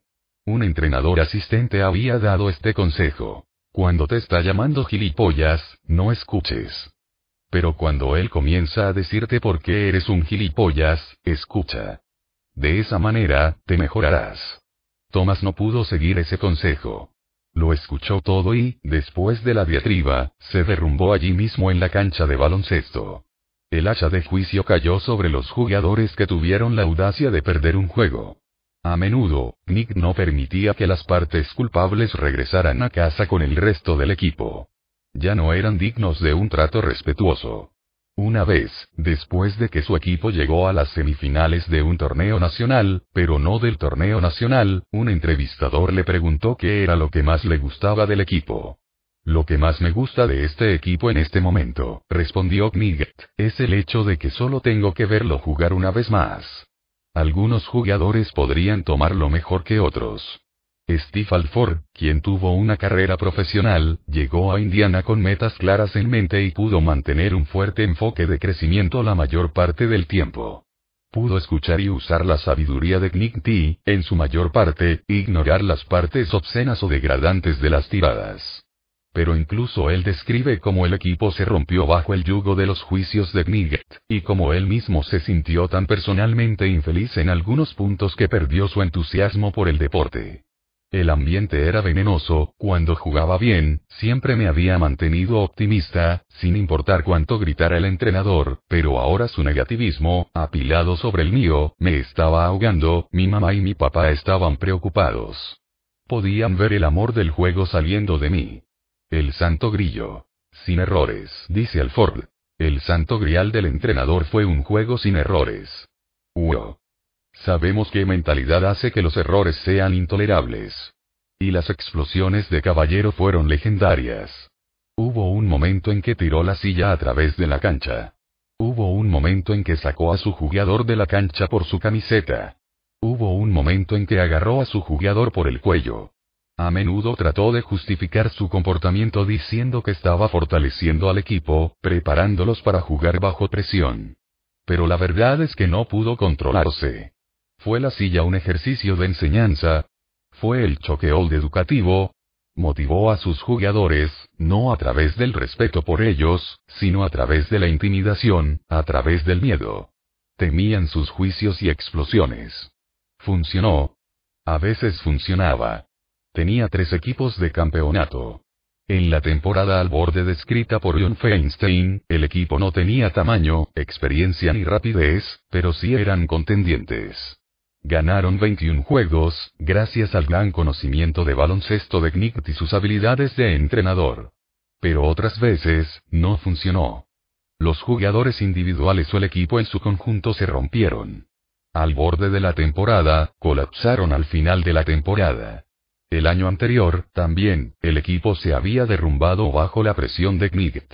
A lo largo de los años, algunos jugadores han escapado al transferirse a otras escuelas, al romper las reglas, como cortar clases o saltear sesiones de tutoría, o al ir temprano a los profesionales, como Isia Thomas. En una gira mundial, los jugadores a menudo se sentaban a fantasear sobre dónde deberían haber ido a la escuela, si no hubieran cometido el error de elegir a Indiana. No es que Knick tuviera una mentalidad fija acerca de la capacidad de sus jugadores. Creía firmemente en su capacidad de desarrollo. Pero tenía una mentalidad fija sobre sí mismo y su capacidad de entrenador. El equipo era su producto, y tenían que demostrar su habilidad cada vez que salían. No se les permitió perder juegos, cometer errores ni cuestionarlo de ninguna manera, porque eso reflejaría su competencia. Tampoco parecía analizar sus estrategias motivacionales cuando no estaban trabajando. Tal vez Daryl Thomas necesitaba otro tipo de incentivo aparte del ridículo o la humillación. ¿Qué vamos a hacer con este hombre complicado como mentor para los jugadores jóvenes? Su mayor estrella, Isia Thomas, expresa su profunda ambivalencia acerca de Knight. Sabes que hubo ocasiones en las que si tuviera un arma, creo que le habría disparado. Y hubo otras ocasiones en las que quise abrazarlo, abrazarlo y decirle que lo amaba. No me consideraría un éxito no calificado si mi mejor alumno hubiera considerado dispararme. El entrenador de mentalidad de crecimiento en acción, un entrenador para todas las estaciones. El entrenador John Wooden produjo uno de los mejores récords de campeonatos en deportes. Dirigió al equipo de baloncesto de la UCLA al campeonato de Lanka en 1964, 1965, 1967, 1968, 1969, 1970, 1971, 1973 y 1975. Hubo temporadas en las que su equipo estaba invicto, y una vez tuvieron un 88 racha ganadora del juego. Todo esto lo sabía. Lo que no sabía era que cuando Woden llegó a la UCLA, estaba muy lejos de ser una dinastía de baloncesto. De hecho, no quería trabajar en la UCLA en absoluto. Quería ir a Minnesota. Se acordó que Minnesota lo llamaría a las seis en punto de cierta noche para decirle si tenía el trabajo. Le dijo a UCLA que lo llamara a las siete. Nadie llamó a las seis, seis y media, ni siquiera a las seis y cuarenta y cinco, así que cuando UCLA llamó a las siete, dijo que sí. Apenas había colgado, llegó la llamada de Minnesota. Una tormenta había arruinado las líneas telefónicas e impidió que la llamada de las seis en punto con la oferta de trabajo pasara. UCLA tenía instalaciones muy inadecuadas. Durante sus primeros 16 años, Woden practicó en un gimnasio atestado, oscuro y mal ventilado, conocido como el granero Bo debido al efecto atmosférico de los cuerpos sudorosos. En el mismo gimnasio, a menudo había peleas de lucha libre, entrenamiento de gimnasia, salto de trampolín y entrenamientos de porristas junto con la práctica de baloncesto. Tampoco había lugar para los juegos. Durante los primeros años, tuvieron que usar el Boban, y luego, durante 14 años más, tuvieron que viajar por la región prestando gimnasios de escuelas y pueblos. Luego estaban los jugadores. Cuando los sometió a su primera práctica, fue destrozado. Eran tan malos que si hubiera tenido una manera honorable de retirarse del trabajo, lo habría hecho. La prensa había elegido, perceptivamente, a su equipo para terminar el último en su división, pero Oden se fue al trabajo, y este equipo de risa no terminó el último. Ganó el título de división, con 22 victorias y 7 derrotas en la temporada. El año siguiente, fueron a los playoffs de Ankara. ¿Qué les dio él? Él les dio entrenamiento constante en las habilidades básicas, les dio condicionamiento y les dio mentalidad. El santo grillo. Preparación completa y esfuerzo completo. La madera no era complicada. Era sabio e interesante, pero no complicado. Él era simplemente un tipo de mentalidad de crecimiento directo que vivía según esta regla. Tienes que aplicarte cada día para ser un poco mejor. Al aplicarte a la tarea de mejorar un poco cada día durante un periodo de tiempo, serás mucho mejor. No pidió juegos sin errores. No exigió que sus jugadores nunca perdieran. Pidió una preparación completa y un esfuerzo total de ellos. ¿Gané? ¿Perdí? Esas son las preguntas equivocadas. La pregunta correcta es, ¿hice mi mejor esfuerzo? Si es así, él dice, Usted puede ser superado pero nunca perderá. No era un blando. No toleraba el deslizarse. Si los jugadores pasaban por la práctica durante la práctica, apagó las luces y se fue. Caballeros, la práctica ha terminado. Perdieron la oportunidad de mejorar ese día. Igualdad de tratamiento. Al igual que Delay, Woden prestó el mismo tiempo y atención a todos sus jugadores, independientemente de sus habilidades iniciales. Ellos, a su vez, lo dieron todo, y florecieron. Aquí estaba Oden hablando de dos nuevos jugadores cuando llegaron a UCLA. Miré a cada uno para ver qué tenía y luego me dije a mí mismo. Oh, si puedo hacer una contribución real, una contribución de juego, a nuestro equipo. Entonces debemos ser bastante malos. Sin embargo, lo que no pude ver fue lo que estos hombres tenían adentro. Ambos dieron casi todo lo que podían dar y ambos se convirtieron en titulares, uno de ellos como el centro de salida en un equipo de campeonato nacional. Respetó a todos los jugadores por igual. ¿Sabes cómo se retiran los números de algunos jugadores después de seguir adelante, en homenaje a su grandeza? El número de ningún jugador fue retirado mientras Wooden era el entrenador, aunque tuvo algunos de los mejores jugadores de todos los tiempos, como Karem Abdul-Jabbar y Bill Walton. Más tarde, cuando sus números fueron retirados, él estaba en contra. Otros compañeros que jugaron en nuestro equipo también usaron esos números. Algunos de esos otros jugadores me dieron cerca de todo lo que tenían, la camiseta y el número de ella nunca pertenecen a un solo jugador, sin importar qué tan grande o grande sea la estrella de ese jugador en particular. Va en contra de todo el concepto de lo que es un equipo. Espera un minuto. Estaba en el negocio de ganar juegos. No tienes que ir con tus jugadores talentosos y dar menos a los segundos largueros. Bueno, no jugó a todos los jugadores por igual, pero le dio a todos los jugadores por igual. Por ejemplo, cuando reclutó a otro jugador el mismo año que Bill Walton, le dijo que jugaría muy poco en los juegos reales debido a Walton. Pero él le prometió, cuando te gradúes, obtendrás un contrato profesional. Serás tan bueno. En su tercer año, el jugador le estaba dando a Bill Walton todo lo que podía manejar en la práctica. Y cuando se convirtió en profesional, fue nombrado novato del año en su liga. Preparando jugadores para la vida. Era Woden un genio, un mago capaz de convertir a jugadores mediocres en campeones. En realidad, admite que en términos de tácticas y estrategias de baloncesto, era bastante promedio. En lo que era realmente bueno era en analizar y motivar a sus jugadores. Con estas habilidades pudo ayudar a sus jugadores a alcanzar su potencial, no solo en el baloncesto, sino en la vida, algo que encontró aún más gratificante que ganar juegos. ¿Funcionaron los métodos de Walden? Aparte de los 10 títulos de campeonato, tenemos el testimonio de sus jugadores, ninguno de los cuales se refiere a armas de fuego.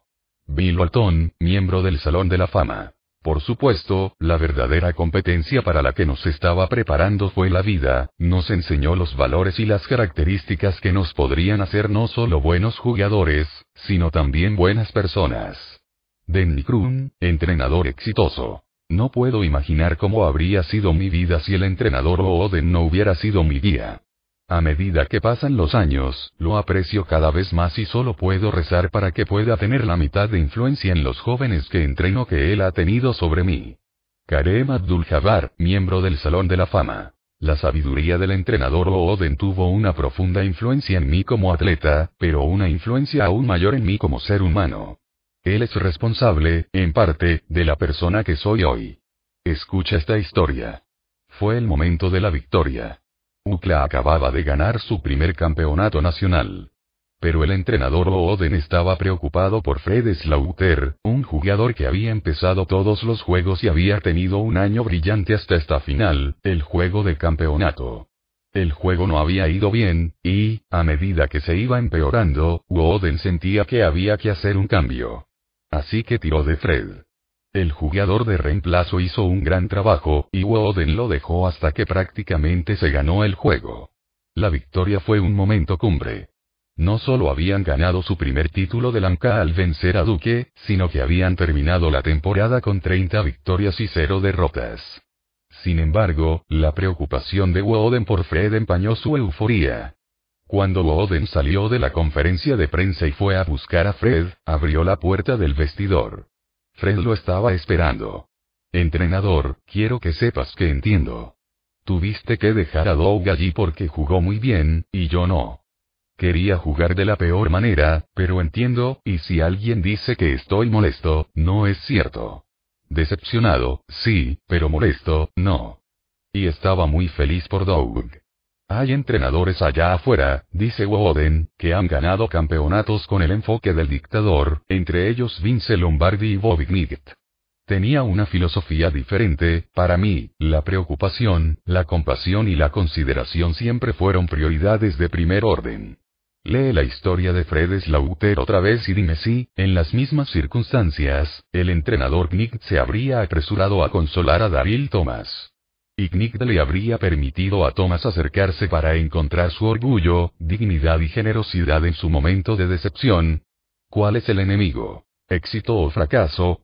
Pat Sumit fue la entrenadora del equipo de baloncesto femenino de Tennessee, Lady Vols. Ella los entrenó a ocho campeonatos nacionales. Ella no entró en el juego con la actitud filosófica de Woden, pero al principio fue más caballerosa en su postura.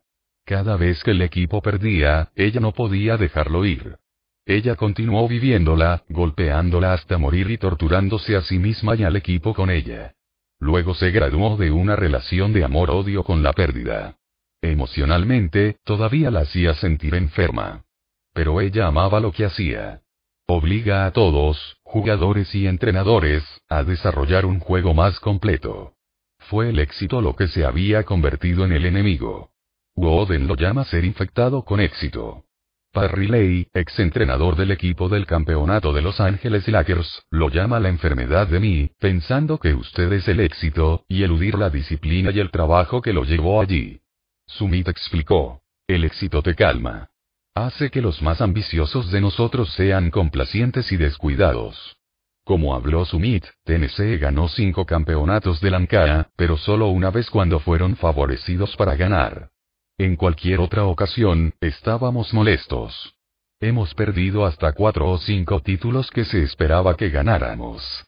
Después del campeonato de 1996, el equipo se mostró complaciente. Los jugadores mayores eran los campeones nacionales, y los nuevos jugadores esperaban ser arrastrados a la victoria simplemente por estar en Tennessee. Fue un desastre. Comenzaron a perder y perder mal. El 15 de diciembre, Stanford los aplastó en su propia corte. Unos juegos más tarde, fueron aplastados de nuevo. Ahora tenían cinco derrotas y todos habían renunciado a ellas. El entrenador de Carolina del Norte, con la intención de consolar a Sumit, le dijo, Bueno, quédate ahí hasta el próximo año. Bo había venido a Tennessee para filmar un documental, pero ahora los productores estaban buscando otro equipo. Incluso sus asistentes pensaban que no llegarían a los playoffs del campeonato de marzo. Así que antes del siguiente juego, Sumit se reunió con el equipo durante cinco horas. Esa noche, jugaron Old Dominion, el segundo equipo clasificado en el país. Por primera vez en esa temporada, lo dieron todo. Pero perdieron de nuevo. Fue devastador. Habían invertido, se habían ido a por ella, y aún perdían. Algunos sollozaban tanto que no podían hablar, ni siquiera respirar. Levanta la cabeza, les dijo Sumit. Si haces un esfuerzo como este todo el tiempo, si peleas así, te lo digo, te lo prometo, estaremos allí en marzo. Dos meses después, fueron los campeones nacionales. Conclusión. Cuidado con el éxito. Puede llevarte a una mentalidad fija. Gané porque tengo talento. Por lo tanto, seguiré ganando. El éxito puede infectar a un equipo o puede infectar a un individuo. Alex Rodríguez, la estrella del béisbol, no fue infectada con éxito. Nunca te quedas igual, dice. O vas por un lado o por el otro. Falso minuto de crecimiento. He visto a muchos padres, maestros y entrenadores aplicar conceptos de mentalidad de crecimiento de las formas más espectaculares, con resultados maravillosos. Usando principios de mentalidad, muchas escuelas y equipos deportivos se han elevado a la cima. Han sido reconocidos por su extraordinaria cultura de aprendizaje y trabajo en equipo, y por sus logros excepcionales. No hace falta decir que esto ha sido extremadamente gratificante. Luego, hace un par de años, mi colega en Australia, Susan Mackie, me dijo que estaba viendo un brote de falsa mentalidad de crecimiento. No sabía de qué estaba hablando. De hecho, estaba un poco irritado. ¿No es una mentalidad de crecimiento una idea bastante simple y directa? ¿Por qué alguien tendría una falsa mentalidad de crecimiento si pudiera tener una real? Pero ella había plantado la semilla, y mientras yo me ocupaba de mi negocio, pronto me di cuenta de lo que quería decir. Algunos padres, maestros y entrenadores, de hecho, estaban malinterpretando las ideas de mentalidad. De repente, me decidí a comprender sus malentendidos y a descubrir cómo corregirlos. Así que echemos un vistazo más de cerca a uno, que es una mentalidad de crecimiento, dos, cómo lograrlo y tres, cómo transmitirlo a los demás. Lo que una mentalidad de crecimiento es y no es. Una mentalidad de crecimiento consiste en creer que las personas pueden desarrollar sus habilidades. Es así de simple. Puede tener muchas repercusiones, pero eso es en lo esencial. No obstante, muchas personas proyectan un significado diferente en él. Malentendido 1. Muchas personas toman lo que les gusta de sí mismos y lo llaman una mentalidad de crecimiento. Si son de mentalidad abierta o flexibles, dicen que tienen una mentalidad de crecimiento. A menudo escucho que las personas lo llaman una mentalidad abierta. Pero hay una diferencia entre ser flexibles o abiertos y dedicarse a desarrollar talento. Y si las personas se alejan del significado real de una mentalidad de crecimiento, se alejan de sus beneficios. Pueden disfrutar de sus maravillosas cualidades, pero nunca pueden hacer el duro trabajo de cultivar sus propias habilidades o las habilidades de sus hijos o estudiantes. Malentendido 2. Muchas personas creen que una mentalidad de crecimiento es solo un esfuerzo, especialmente elogiar el esfuerzo. Anteriormente hablé sobre cómo elogiar el proceso que realizan los niños, su arduo trabajo, estrategias, enfoque, perseverancia, puede fomentar una mentalidad de crecimiento. De esta manera, los niños aprenden que el proceso en el que se involucran produce progreso y aprendizaje, y que su aprendizaje no simplemente fluye mágicamente de alguna habilidad innata. Lo primero que se debe recordar aquí es que el proceso incluye más que solo esfuerzo. Ciertamente, queremos que los niños aprecien los frutos del trabajo duro. Pero también queremos que comprendan la importancia de probar nuevas estrategias cuando la que están usando no funciona. No queremos que se esfuercen más con la misma estrategia ineficaz. Y queremos que pidan ayuda o aportes de otros cuando sea necesario. Este es el proceso que queremos que aprecien. Trabajar duro, probar nuevas estrategias y buscar opiniones de otros. Otro escollo es elogiar el esfuerzo, o cualquier parte del proceso, que no existe. Más de una vez, los padres me han dicho, elogio el esfuerzo de mi hijo pero no funciona. E inmediatamente le pregunto, ¿su hijo realmente se está esforzando? Bueno, no realmente, responde la tímida respuesta. Nunca debemos pensar que elogiar un proceso que no está ahí traerá buenos resultados. Pero un problema que me preocupa aún más es el hecho de que algunos maestros y entrenadores usan el elogio del esfuerzo como premio de consolación cuando los niños no están aprendiendo. Si un estudiante ha hecho un gran esfuerzo y ha progresado poco o nada, por supuesto podemos apreciar su esfuerzo, pero nunca debemos contentarnos con un esfuerzo que no esté brindando más beneficios. Necesitamos averiguar por qué ese esfuerzo no es efectivo y guiar a los niños hacia otras estrategias y recursos que pueden ayudarlos a reanudar el aprendizaje. Recientemente, alguien me preguntó, ¿qué te mantiene despierto en la noche? Y yo dije, es el temor de que el concepto de mentalidad se use para hacer que los niños se sientan bien cuando no están aprendiendo, al igual que el movimiento fallido de autoestima. La mentalidad de crecimiento tiene el propósito de ayudar a los niños a aprender, no de ocultar el hecho de que no están aprendiendo. Finalmente, cuando la gente se da cuenta de que soy la persona con mentalidad, a menudo dicen, Oh, ¿sí? Elogie el proceso, no el resultado, no. Bueno, no del todo. Este es un error tan común. En todas nuestras investigaciones sobre la alabanza, en verdad elogiamos el proceso, pero lo vinculamos con el resultado, es decir, con el aprendizaje, el progreso o los logros de los niños. Los niños necesitan entender que participar en ese proceso les ayudó a aprender. No hace mucho, una madre me dijo que era muy frustrante que no le permitieran elogiar a su hija cuando el niño hacía algo maravilloso, que solo podía elogiarla cuando estaba luchando. No. No. No. Por supuesto, puede apreciar los maravillosos logros de sus hijos, pero luego vincular esos logros al proceso en el que participaron. Y recuerda, no tenemos que estar siempre alabando. Preguntar sobre el proceso del niño y solo mostrar interés en él va un largo camino. Malentendido 3. Una mentalidad de crecimiento equivale a decirles a los niños que pueden hacer cualquier cosa. Muchas veces es cuando escucho a los educadores decir, Siempre he tenido una mentalidad de crecimiento. Siempre les digo a mis alumnos, puedes hacer cualquier cosa. Pocas personas creen tanto en el potencial de los niños como yo, o anhelan ver a todos los niños cumplir su enorme promesa. Pero no sucede simplemente diciéndoles, usted puede hacer cualquier cosa. Sucede ayudándoles a adquirir las habilidades y encontrar los recursos para avanzar hacia sus metas. De lo contrario, es una tranquilidad vacía. Pone toda la responsabilidad en el estudiante y puede hacer que se sienta como un fracaso si no logra sus objetivos. Una última palabra acerca de poner la responsabilidad en el estudiante. Me rompí el corazón al saber que algunos educadores y entrenadores culparon a los niños por tener una mentalidad fija, regañándolos o criticándolos por no mostrar cualidades de mentalidad de crecimiento. Observe que estos adultos se estaban absolviendo a sí mismos de la responsabilidad, no solo por enseñar una mentalidad de crecimiento sino también por el aprendizaje del niño. No puedo enseñar a este niño. Él tiene una mentalidad fija. Seamos totalmente claros aquí.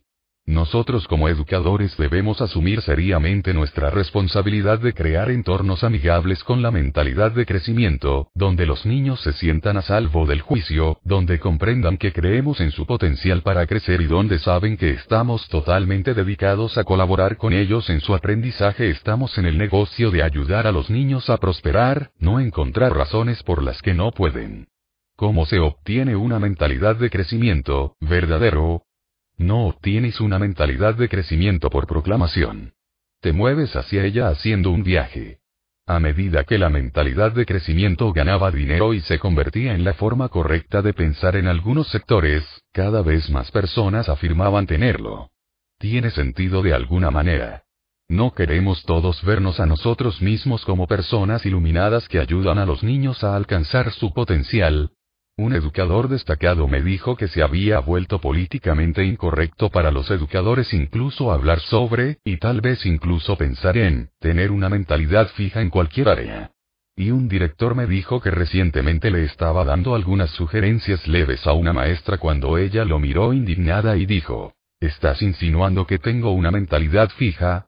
Aunque por simplicidad he hablado como si algunas personas tuvieran una mentalidad de crecimiento y otras tuvieran una mentalidad fija, en verdad todos somos una mezcla de los dos. No tiene sentido negarlo. A veces estamos en una mentalidad y otras en la otra. Nuestra tarea se convierte entonces en entender lo que desencadena nuestra mentalidad fija. ¿Cuáles son los eventos o situaciones que nos llevan a un lugar donde sentimos que nuestras habilidades, o las de otras personas, están fijas? ¿Cuáles son los eventos o situaciones que nos llevan a un lugar de juicio más que a un lugar de desarrollo? ¿Qué sucede cuando aparece nuestra persona de mentalidad fija, el personaje interno que nos advierte de evitar los desafíos y nos golpea cuando fallamos en algo? ¿Cómo nos hace sentir esa persona? ¿Qué nos hace pensar y cómo nos hace actuar? ¿Cómo nos afectan esos pensamientos, sentimientos y acciones y los que nos rodean? Y, lo más importante, ¿qué podemos hacer con el tiempo para evitar que esa persona interfiera con nuestro crecimiento y el de nuestros hijos? ¿Cómo podemos persuadir a esa persona de mentalidad fija para que se sume a los objetivos que surgen de nuestra mentalidad de crecimiento? Abordaré estas preguntas en el capítulo final mientras examinamos el proceso de cambio personal. Lo que enfatizaré aquí es que es un viaje largo, que requiere compromiso y persistencia. Pero una vez que reconocemos que todos tenemos una mentalidad fija recurrente, podemos hablar abiertamente. Podemos hablar sobre nuestras personas de mentalidad fija, cuando se presentan, cómo nos afectan y cómo aprendemos a tratar con ellos. Y mientras lo hacemos, nos daremos cuenta de que tenemos muchos otros viajeros en nuestro viaje. ¿Cómo se pasa una mentalidad de crecimiento? Usted pensaría que una vez que los adultos adopten una mentalidad de crecimiento, se lo pasarán automáticamente a los niños. Simplemente resumaría en sus palabras y hechos. Eso es lo que pensamos, pero no es lo que estamos encontrando. Muchos adultos no están transmitiendo su mentalidad de crecimiento. ¿Cómo es eso posible? Primero, echemos un vistazo a los resultados. En varios estudios, nosotros y los investigadores observamos la mentalidad de los padres y sus hijos. En cada caso, muchos padres tenían una mentalidad de crecimiento, pero no necesariamente se la pasaban a sus hijos. En otros estudios, los investigadores analizaron la mentalidad de los maestros y sus estudiantes. En cada caso, muchos maestros tenían una mentalidad de crecimiento, pero no necesariamente se la pasaban a sus estudiantes. Algo más estaba sucediendo. Por supuesto, es posible que algunos de estos padres o maestros tengan falsas mentalidades de crecimiento. Pero más allá de eso, encontramos algo fascinante. La mentalidad de los adultos está en sus mentes y no son directamente visibles para los niños. Las acciones abiertas de los adultos hablan mucho más alto, y esto es lo que los niños están notando. Desafortunadamente, estas acciones a menudo no se alinean con la mentalidad de crecimiento en las cabezas de los adultos. Entonces, ¿cuáles son las acciones que transmiten las diferentes mentalidades? Primero, no es de extrañar, es el elogio. Los elogios de los padres moldean la mentalidad de sus hijos. Es interesante que esto no necesariamente se alinee con la mentalidad de los padres. Incluso los padres que tienen una mentalidad de crecimiento pueden encontrarse elogiando la capacidad de su hijo, y descuidando enfocarse en el proceso de aprendizaje de su hijo. Puede ser difícil rechazar la idea de que decirles a los niños que son inteligentes aumentará su confianza. Segundo, es la forma en que los adultos responden a los errores o fallas de los niños. Cuando un niño tiene un contratiempo y el padre reacciona con ansiedad o con preocupación por la capacidad del niño, esto fomenta una mentalidad más fija en el niño. El padre puede intentar pasar por alto el fracaso del niño, pero el simple hecho de hacerlo puede transmitir que el fracaso es un problema. Por lo tanto, aunque los padres pueden tener una mentalidad de crecimiento, pueden mostrarse preocupados por la confianza o la moral de sus hijos cuando tropiezan. Son los padres quienes responden a los contratiempos de sus hijos con interés y los tratan como oportunidades para aprender, quienes transmiten una mentalidad de crecimiento a sus hijos. Estos padres piensan que los contratiempos son cosas buenas que deberían ser aceptadas, y que los contratiempos deberían usarse como una plataforma para el aprendizaje. Abordan el contratiempo y hablan con sus hijos sobre los próximos pasos para aprender. En otras palabras, cada día los padres enseñan a sus hijos si los errores, los obstáculos y los contratiempos son cosas malas o cosas buenas. Los padres que los tratan como cosas buenas tienen más probabilidades de transmitir una mentalidad de crecimiento a sus hijos. Tercero, transmitir una mentalidad de crecimiento se trata de si los maestros están enseñando para entender o simplemente pidiéndoles a los estudiantes que memoricen hechos, reglas y procedimientos. La investigación muestra que cuando los maestros se preocupan por una comprensión más profunda y trabajan con los estudiantes para lograrlo, es más probable que los estudiantes crean que sus habilidades pueden desarrollarse. Un estudio encontró que cuando los maestros de matemáticas enseñaban para la comprensión conceptual, brindaban comentarios que profundizaban la comprensión de los estudiantes y luego permitían que los estudiantes revisaran su trabajo, para experimentar y mostrar su comprensión más profunda, sus estudiantes avanzaron hacia una mentalidad de crecimiento en matemáticas. Estos estudiantes creían que podían desarrollar su habilidad matemática básica. Por otro lado, cuando los maestros pensaban que las matemáticas eran solo un conjunto de reglas y procedimientos para memorizar, podían enfatizar la importancia del esfuerzo o la persistencia, pero los estudiantes no podían sentir que sus habilidades crecían y no tendían a moverse hacia una mentalidad de crecimiento. Por cierto, muchos de estos maestros utilizaron las palabras mentalidad de crecimiento en sus aulas, pero sus métodos de enseñanza, sus acciones, no fomentaron esa mentalidad de crecimiento en sus alumnos. Otros estudios pintan un cuadro similar. En un estudio, los estudiantes de secundaria hablaron sobre sus maestros de matemáticas. Algunos de ellos dijeron que cuando estaban atascados, su maestro se sentó con ellos y dijo cosas como esta. Muéstrame lo que has hecho, vamos a tratar de entender cómo estás pensando, y luego vamos a averiguar qué debes intentar. A continuación. Los estudiantes que fueron tratados de esta manera, como si la comprensión fuera de suma importancia y pudieran lograrse con el apoyo del maestro, avanzaban hacia una mentalidad de crecimiento en matemáticas. Sin embargo, en esta era de pruebas de alto nivel, gran parte de la enseñanza enfatiza la memorización de hechos, reglas y procedimientos para asegurar que los estudiantes se desempeñen bien en las pruebas más importantes. Como hemos visto, esto puede promover una mentalidad más fija y quizás, irónicamente, socavar el rendimiento de los estudiantes en estas pruebas. No hay nada como el aprendizaje profundo para asegurar buenos resultados. Lamentablemente, en esta atmósfera, muchos estudiantes vienen a equiparar el aprendizaje con la memorización. He escuchado de muchos investigadores y educadores que los estudiantes de todo el espectro económico se están volviendo cada vez más incapaces de comprender la diferencia entre memorizar hechos, reglas y procedimientos, y entender realmente los conceptos que subyacen en el material. Aparte de las malas noticias para la mentalidad de crecimiento, esto también tiene implicaciones inquietantes para nuestra nación. Las grandes contribuciones a la sociedad nacen de la curiosidad y la comprensión profunda. Si los estudiantes ya no reconocen y valoran el aprendizaje profundo, ¿de dónde provendrán las grandes contribuciones del futuro? Al principio nos sorprendió descubrir que muchos adultos con mentalidad de crecimiento no los estaban transmitiendo.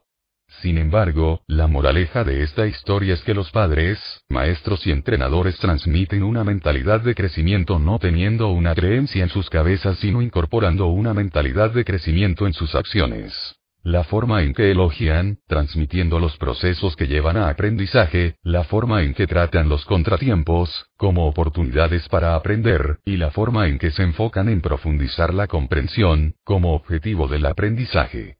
Nuestro legado como padres, maestros y entrenadores, se nos confía la vida de las personas.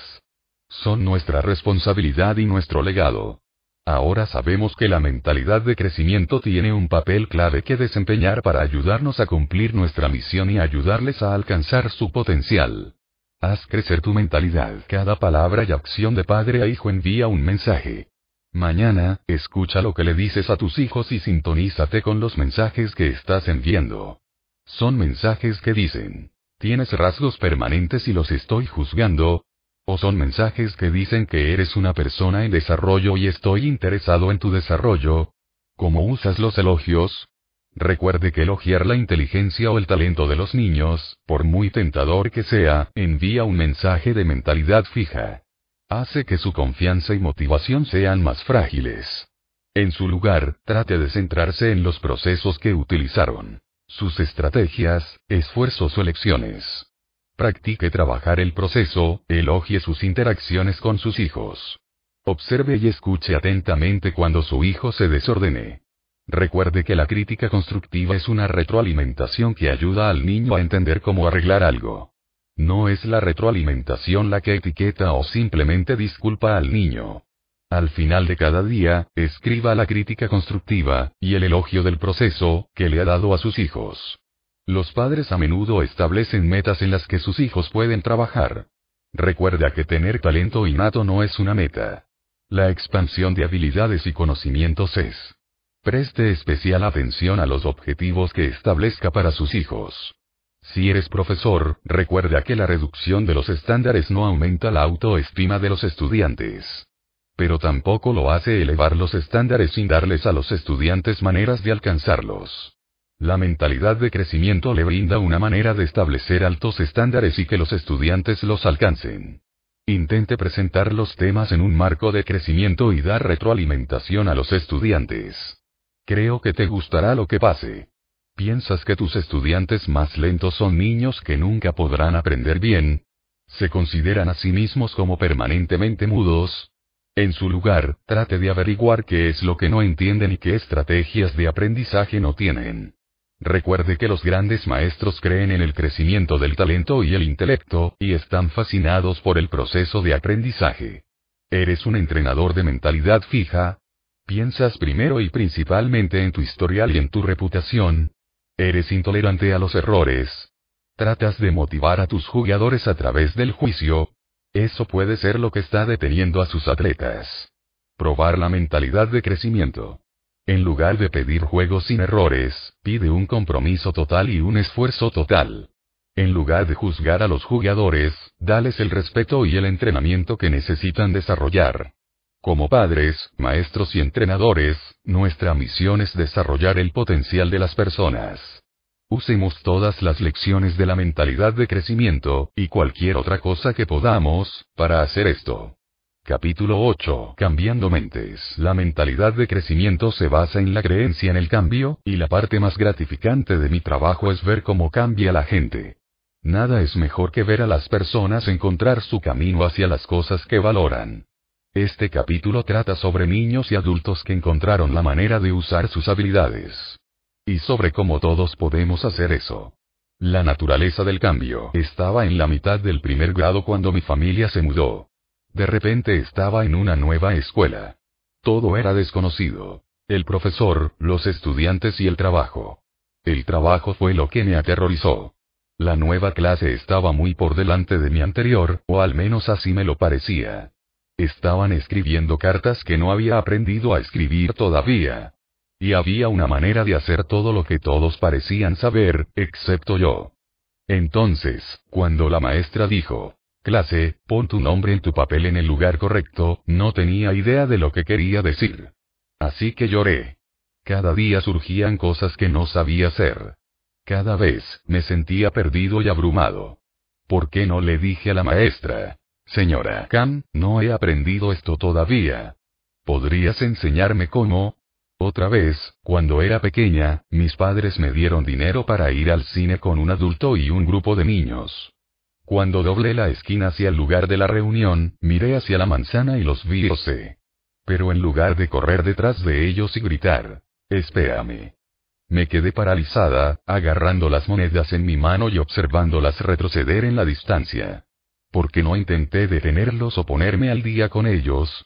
¿Por qué acepté la derrota antes de haber intentado algunas tácticas simples? Sé que en mis sueños a menudo había realizado proezas mágicas o sobrehumanas ante el peligro. Incluso tengo una foto de mí mismo en mi propia capa de Superman. ¿Por qué, en la vida real, no podría ser algo ordinario como pedir ayuda o pedir que la gente espere? En mi trabajo, veo a muchos niños pequeños así. Niños brillantes, aparentemente ingeniosos, paralizados por los contratiempos. En algunos de nuestros estudios, solo tienen que tomar la acción más simple para mejorar las cosas. Pero no lo hacen. Estos son los niños pequeños con la mentalidad fija. Cuando las cosas van mal, se sienten impotentes e incapaces. Incluso ahora, cuando algo sale mal o cuando algo prometedor parece estar desapareciendo, todavía tengo un sentimiento pasajero de impotencia. ¿Eso significa que no he cambiado? No, significa que el cambio no es como la cirugía. Incluso cuando cambias, las viejas creencias no solo se eliminan como una cadera o rodilla desgastadas y se reemplazan por otras mejores. En cambio, las nuevas creencias toman su lugar junto con las antiguas, y a medida que se hacen más fuertes, te dan una manera diferente de pensar, sentir y actuar. Las creencias son la clave de la felicidad, y de la miseria. En la década de 1960, el psiquiatra Aaron Beck estaba trabajando con sus clientes cuando de repente se dio cuenta de que eran sus creencias las que estaban causando sus problemas. Justo antes de sentir una ola de ansiedad o depresión, algo pasó rápidamente por sus mentes. Podría ser. Doctor, Beck cree que soy incompetente. O esta terapia nunca funcionará. Nunca me sentiré mejor. Este tipo de creencias causaron sus sentimientos negativos no solo en la sesión de terapia, sino también en sus vidas. No eran creencias de las que la gente solía ser consciente. Sin embargo, Beck descubrió que podía enseñar a las personas a prestar atención y escucharlas. Y luego descubrió que podía enseñarles cómo trabajar y cambiar estas creencias. Así es como nació la terapia cognitiva, una de las terapias más efectivas jamás desarrollada. Ya sea que estén conscientes de ello o no, todas las personas llevan una cuenta corriente de lo que les está sucediendo, lo que significa y lo que deben hacer. En otras palabras, nuestras mentes están constantemente monitoreando e interpretando. Así es como nos mantenemos en el camino. Pero a veces el proceso de interpretación va mal. Algunas personas ponen interpretaciones más extremas sobre las cosas que suceden y luego reaccionan con sentimientos exagerados de ansiedad, depresión o ira. O superioridad. Las mentalidades van más allá. Las mentalidades enmarcan la cuenta corriente que está teniendo lugar en las cabezas de las personas. Guían todo el proceso de interpretación. La mentalidad fija crea un monólogo interno que se centra en juzgar. Esto significa que soy un perdedor. Esto significa que soy mejor persona que ellos. Esto significa que soy un mal marido. Significa que mi pareja es egoísta. En varios estudios, probamos la forma en que las personas con una mentalidad fija manejaban la información que estaban recibiendo. Descubrimos que pusieron una evaluación muy sólida en cada información. Algo bueno llegó a una etiqueta positiva muy fuerte y algo malo llegó a una etiqueta negativa muy fuerte. Las personas con una mentalidad de crecimiento también están monitoreando constantemente lo que está pasando, pero su monólogo interno no se trata de juzgarse a sí mismos y a los demás de esta manera. Ciertamente, son sensibles a la información positiva y negativa, pero están en sintonía con sus implicaciones para el aprendizaje y la acción constructiva. ¿Qué puedo aprender de esto? ¿Cómo puedo mejorar? ¿Cómo puedo ayudar a mi pareja a hacer esto mejor? Ahora, la terapia cognitiva básicamente enseña a las personas a controlar sus juicios extremos y hacerlos más razonables. Por ejemplo, supongamos que a Alana le va mal en una prueba y llega a la conclusión. Soy estúpida. La terapia cognitiva le enseñaría a mirar más de cerca los hechos preguntando, ¿cuál es la evidencia a favor y en contra de su conclusión? Después de insistir, Alana puede encontrar una larga lista de formas en las que ha sido competente en el pasado, y luego puede confesar. Creo que no soy tan incompetente como pensaba. También se le puede animar a pensar en razones por las que hizo mal en la prueba que no sea la estupidez, y esto puede atemperar su juicio negativo. Luego se le enseña a Alana cómo hacer esto por sí misma, de modo que cuando se juzgue negativamente en el futuro, pueda refutar el juicio y sentirse mejor. De esta manera, la terapia cognitiva ayuda a las personas a hacer juicios más realistas y optimistas. Pero no los saca de la mentalidad fija y de su mundo de juicio. No enfrenta el supuesto básico, la idea de que los rasgos son fijos, lo que hace que se midan a sí mismos constantemente. En otras palabras, no los escolta fuera del marco del juicio y al marco del crecimiento. Este capítulo trata sobre cambiar el monólogo interno de un juez a uno orientado al crecimiento. Las conferencias de Miniset. Solo aprender sobre la mentalidad de crecimiento puede causar un gran cambio en la forma en que las personas piensan sobre sí mismas y sus vidas. Así que cada año, en mi curso de licenciatura, enseño sobre estas mentalidades, no solo porque son parte del tema del curso, sino también porque sé a qué presión están sometidos estos estudiantes. Cada año, los estudiantes me describen cómo estas ideas los han cambiado en todas las áreas de sus vidas. Aquí está Makhie, la aspirante a escritora. Reconocí que cuando se trataba de esfuerzos artísticos o creativos, había internalizado una mentalidad fija. Creía que las personas eran inherentemente artísticas o creativas y que no se podía mejorar con esfuerzo.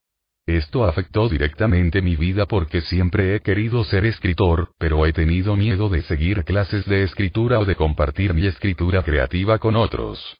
Esto está directamente relacionado con mi modo de pensar porque cualquier crítica negativa significaría que no soy un escritor inherentemente. Estaba demasiado asustado para exponerme a la posibilidad de que no fuera un natural. Ahora, después de escuchar sus conferencias, he decidido inscribirme en una clase de escritura creativa para el próximo trimestre. Y siento que realmente he llegado a entender lo que me estaba impidiendo perseguir un interés que durante mucho tiempo ha sido mi sueño secreto. Realmente siento que esta información me ha dado poder.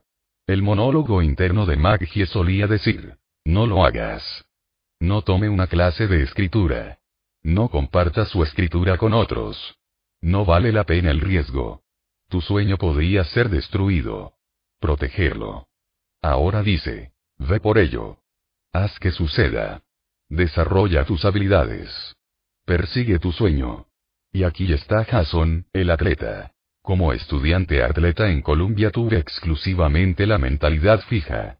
Ganar fue todo y el aprendizaje no entró en la imagen. Sin embargo, después de escuchar sus conferencias, me di cuenta de que esta no es una buena mentalidad. He estado trabajando en el aprendizaje mientras compito, dándome cuenta de que si puedo mejorar continuamente, incluso en los partidos, me convertiré en un atleta mucho mejor. El monólogo interno de Jason solía ser, ganar. Ganar. Tienes que ganar. Probarte a ti mismo. Todo depende de ello. Ahora es. Observar. Aprender. Mejorar. Conviértete en un mejor atleta. Y finalmente, aquí está Tony, el genio en recuperación. En la escuela secundaria pude obtener las mejores calificaciones con un mínimo de estudio y sueño. Llegué a creer que siempre sería así porque, naturalmente, estaba dotado de una comprensión y una memoria superiores. Sin embargo, después de aproximadamente un año de falta de sueño, mi comprensión y memoria empezaron a no ser tan superiores.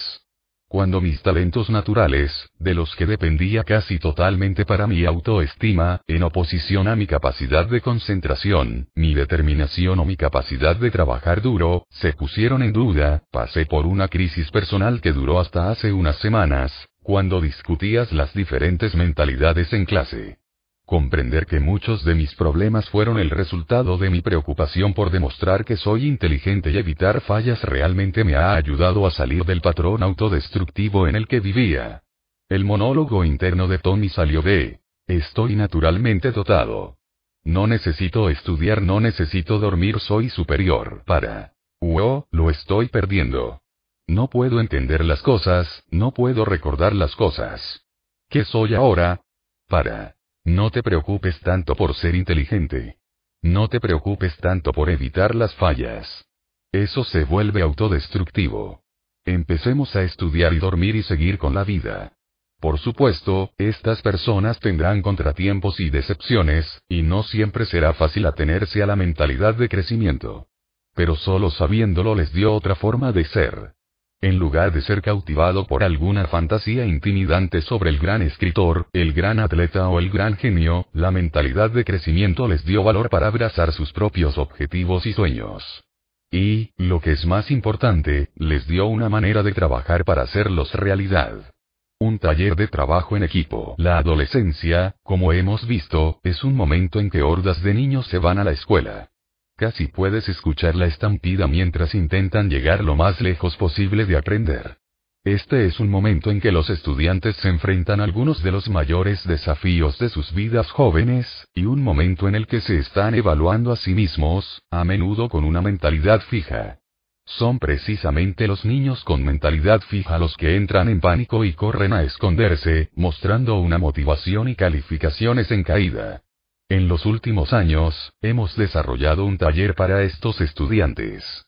Les enseña la mentalidad de crecimiento y cómo aplicarla a su trabajo escolar.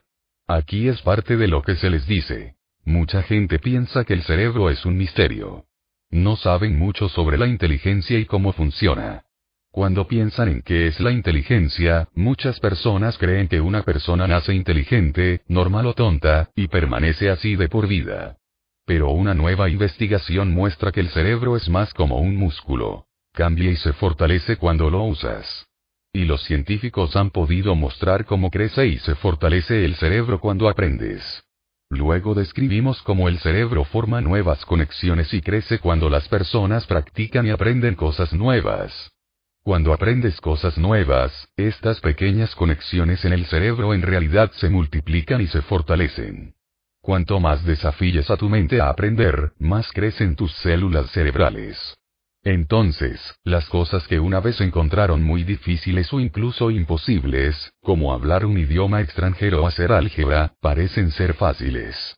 El resultado es un cerebro más fuerte e inteligente. Continuamos señalando que nadie se ríe de los bebés y dice lo tontos que son porque no pueden hablar. Simplemente no han aprendido todavía. Les mostramos a los estudiantes imágenes de cómo cambia la densidad de las conexiones cerebrales durante los primeros años de vida a medida que los bebés prestan atención, estudian su mundo y aprenden a hacer cosas. Durante una serie de sesiones, a través de actividades y discusiones, a los estudiantes se les enseñan habilidades de estudio y se les muestra cómo aplicar las lecciones de la mentalidad de crecimiento a su estudio y su trabajo escolar. A los estudiantes les encanta aprender sobre el cerebro, y las discusiones son muy animadas. Pero aún más gratificantes son los comentarios que los estudiantes hacen sobre sí mismos.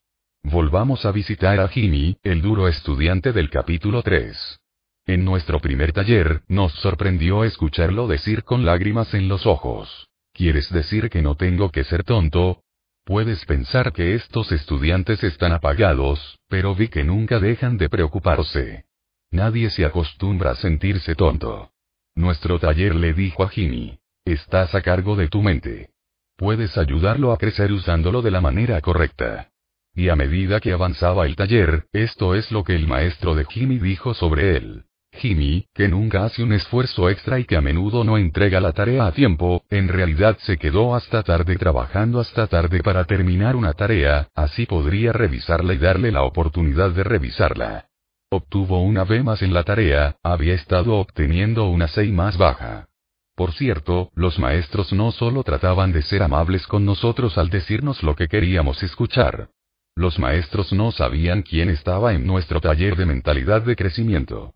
Esto fue porque tuvimos otro taller también. Este taller se reunió tantas veces y les enseñó aún más habilidades de estudio. Y los estudiantes obtuvieron la misma atención personal de tutores de apoyo. Pero no aprendieron la mentalidad de crecimiento y cómo aplicarlo.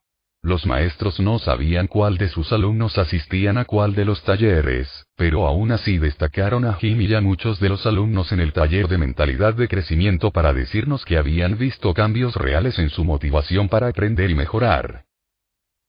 Últimamente me he dado cuenta de que algunos estudiantes aprecian más la mejora, R. Se estaba desempeñando por debajo de los estándares, aprendió a apreciar la mejora de sus calificaciones de 52, 46 y 49 a sus calificaciones de 67 y 71, valoró su crecimiento en el aprendizaje de matemáticas.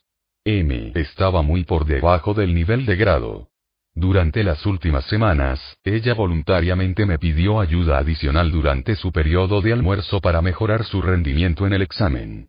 Sus calificaciones mejoraron drásticamente de fallar a 84 en el examen más reciente. Los cambios positivos en la motivación y el comportamiento son notables en K y J. Han empezado a trabajar duro en forma consistente. Varios estudiantes han participado voluntariamente en sesiones de tutoría entre compañeros durante sus periodos de almuerzo o después de la escuela. Los estudiantes como N y S estaban aprobando cuando solicitaron la ayuda adicional y estaban motivados por la perspectiva de una mejora absoluta. Estábamos ansiosos por ver si el taller afectaba las calificaciones de los estudiantes, por lo que, con su permiso, observamos las calificaciones finales de los estudiantes al final del semestre. Observamos especialmente sus calificaciones en matemáticas, ya que reflejaban el aprendizaje real de nuevos conceptos desafiantes. Antes de los talleres, las calificaciones de matemáticas de los estudiantes habían estado sufriendo mucho. Pero después, he aquí, los estudiantes que habían estado en el taller de mentalidad de crecimiento mostraron un salto en sus calificaciones. Claramente, ahora lo estaban haciendo mejor que los estudiantes que habían estado en el otro taller. El taller de mentalidad de crecimiento, que duró solo ocho sesiones, tuvo un impacto real. Este único ajuste de las creencias de los estudiantes parecía desatar su capacidad mental e inspirarlos a trabajar y lograr. Por supuesto, estaban en una escuela donde los maestros respondían a sus motivaciones y estaban dispuestos a trabajar más para ayudarlos a aprender. Aún así, estos hallazgos muestran el poder de cambiar la mentalidad.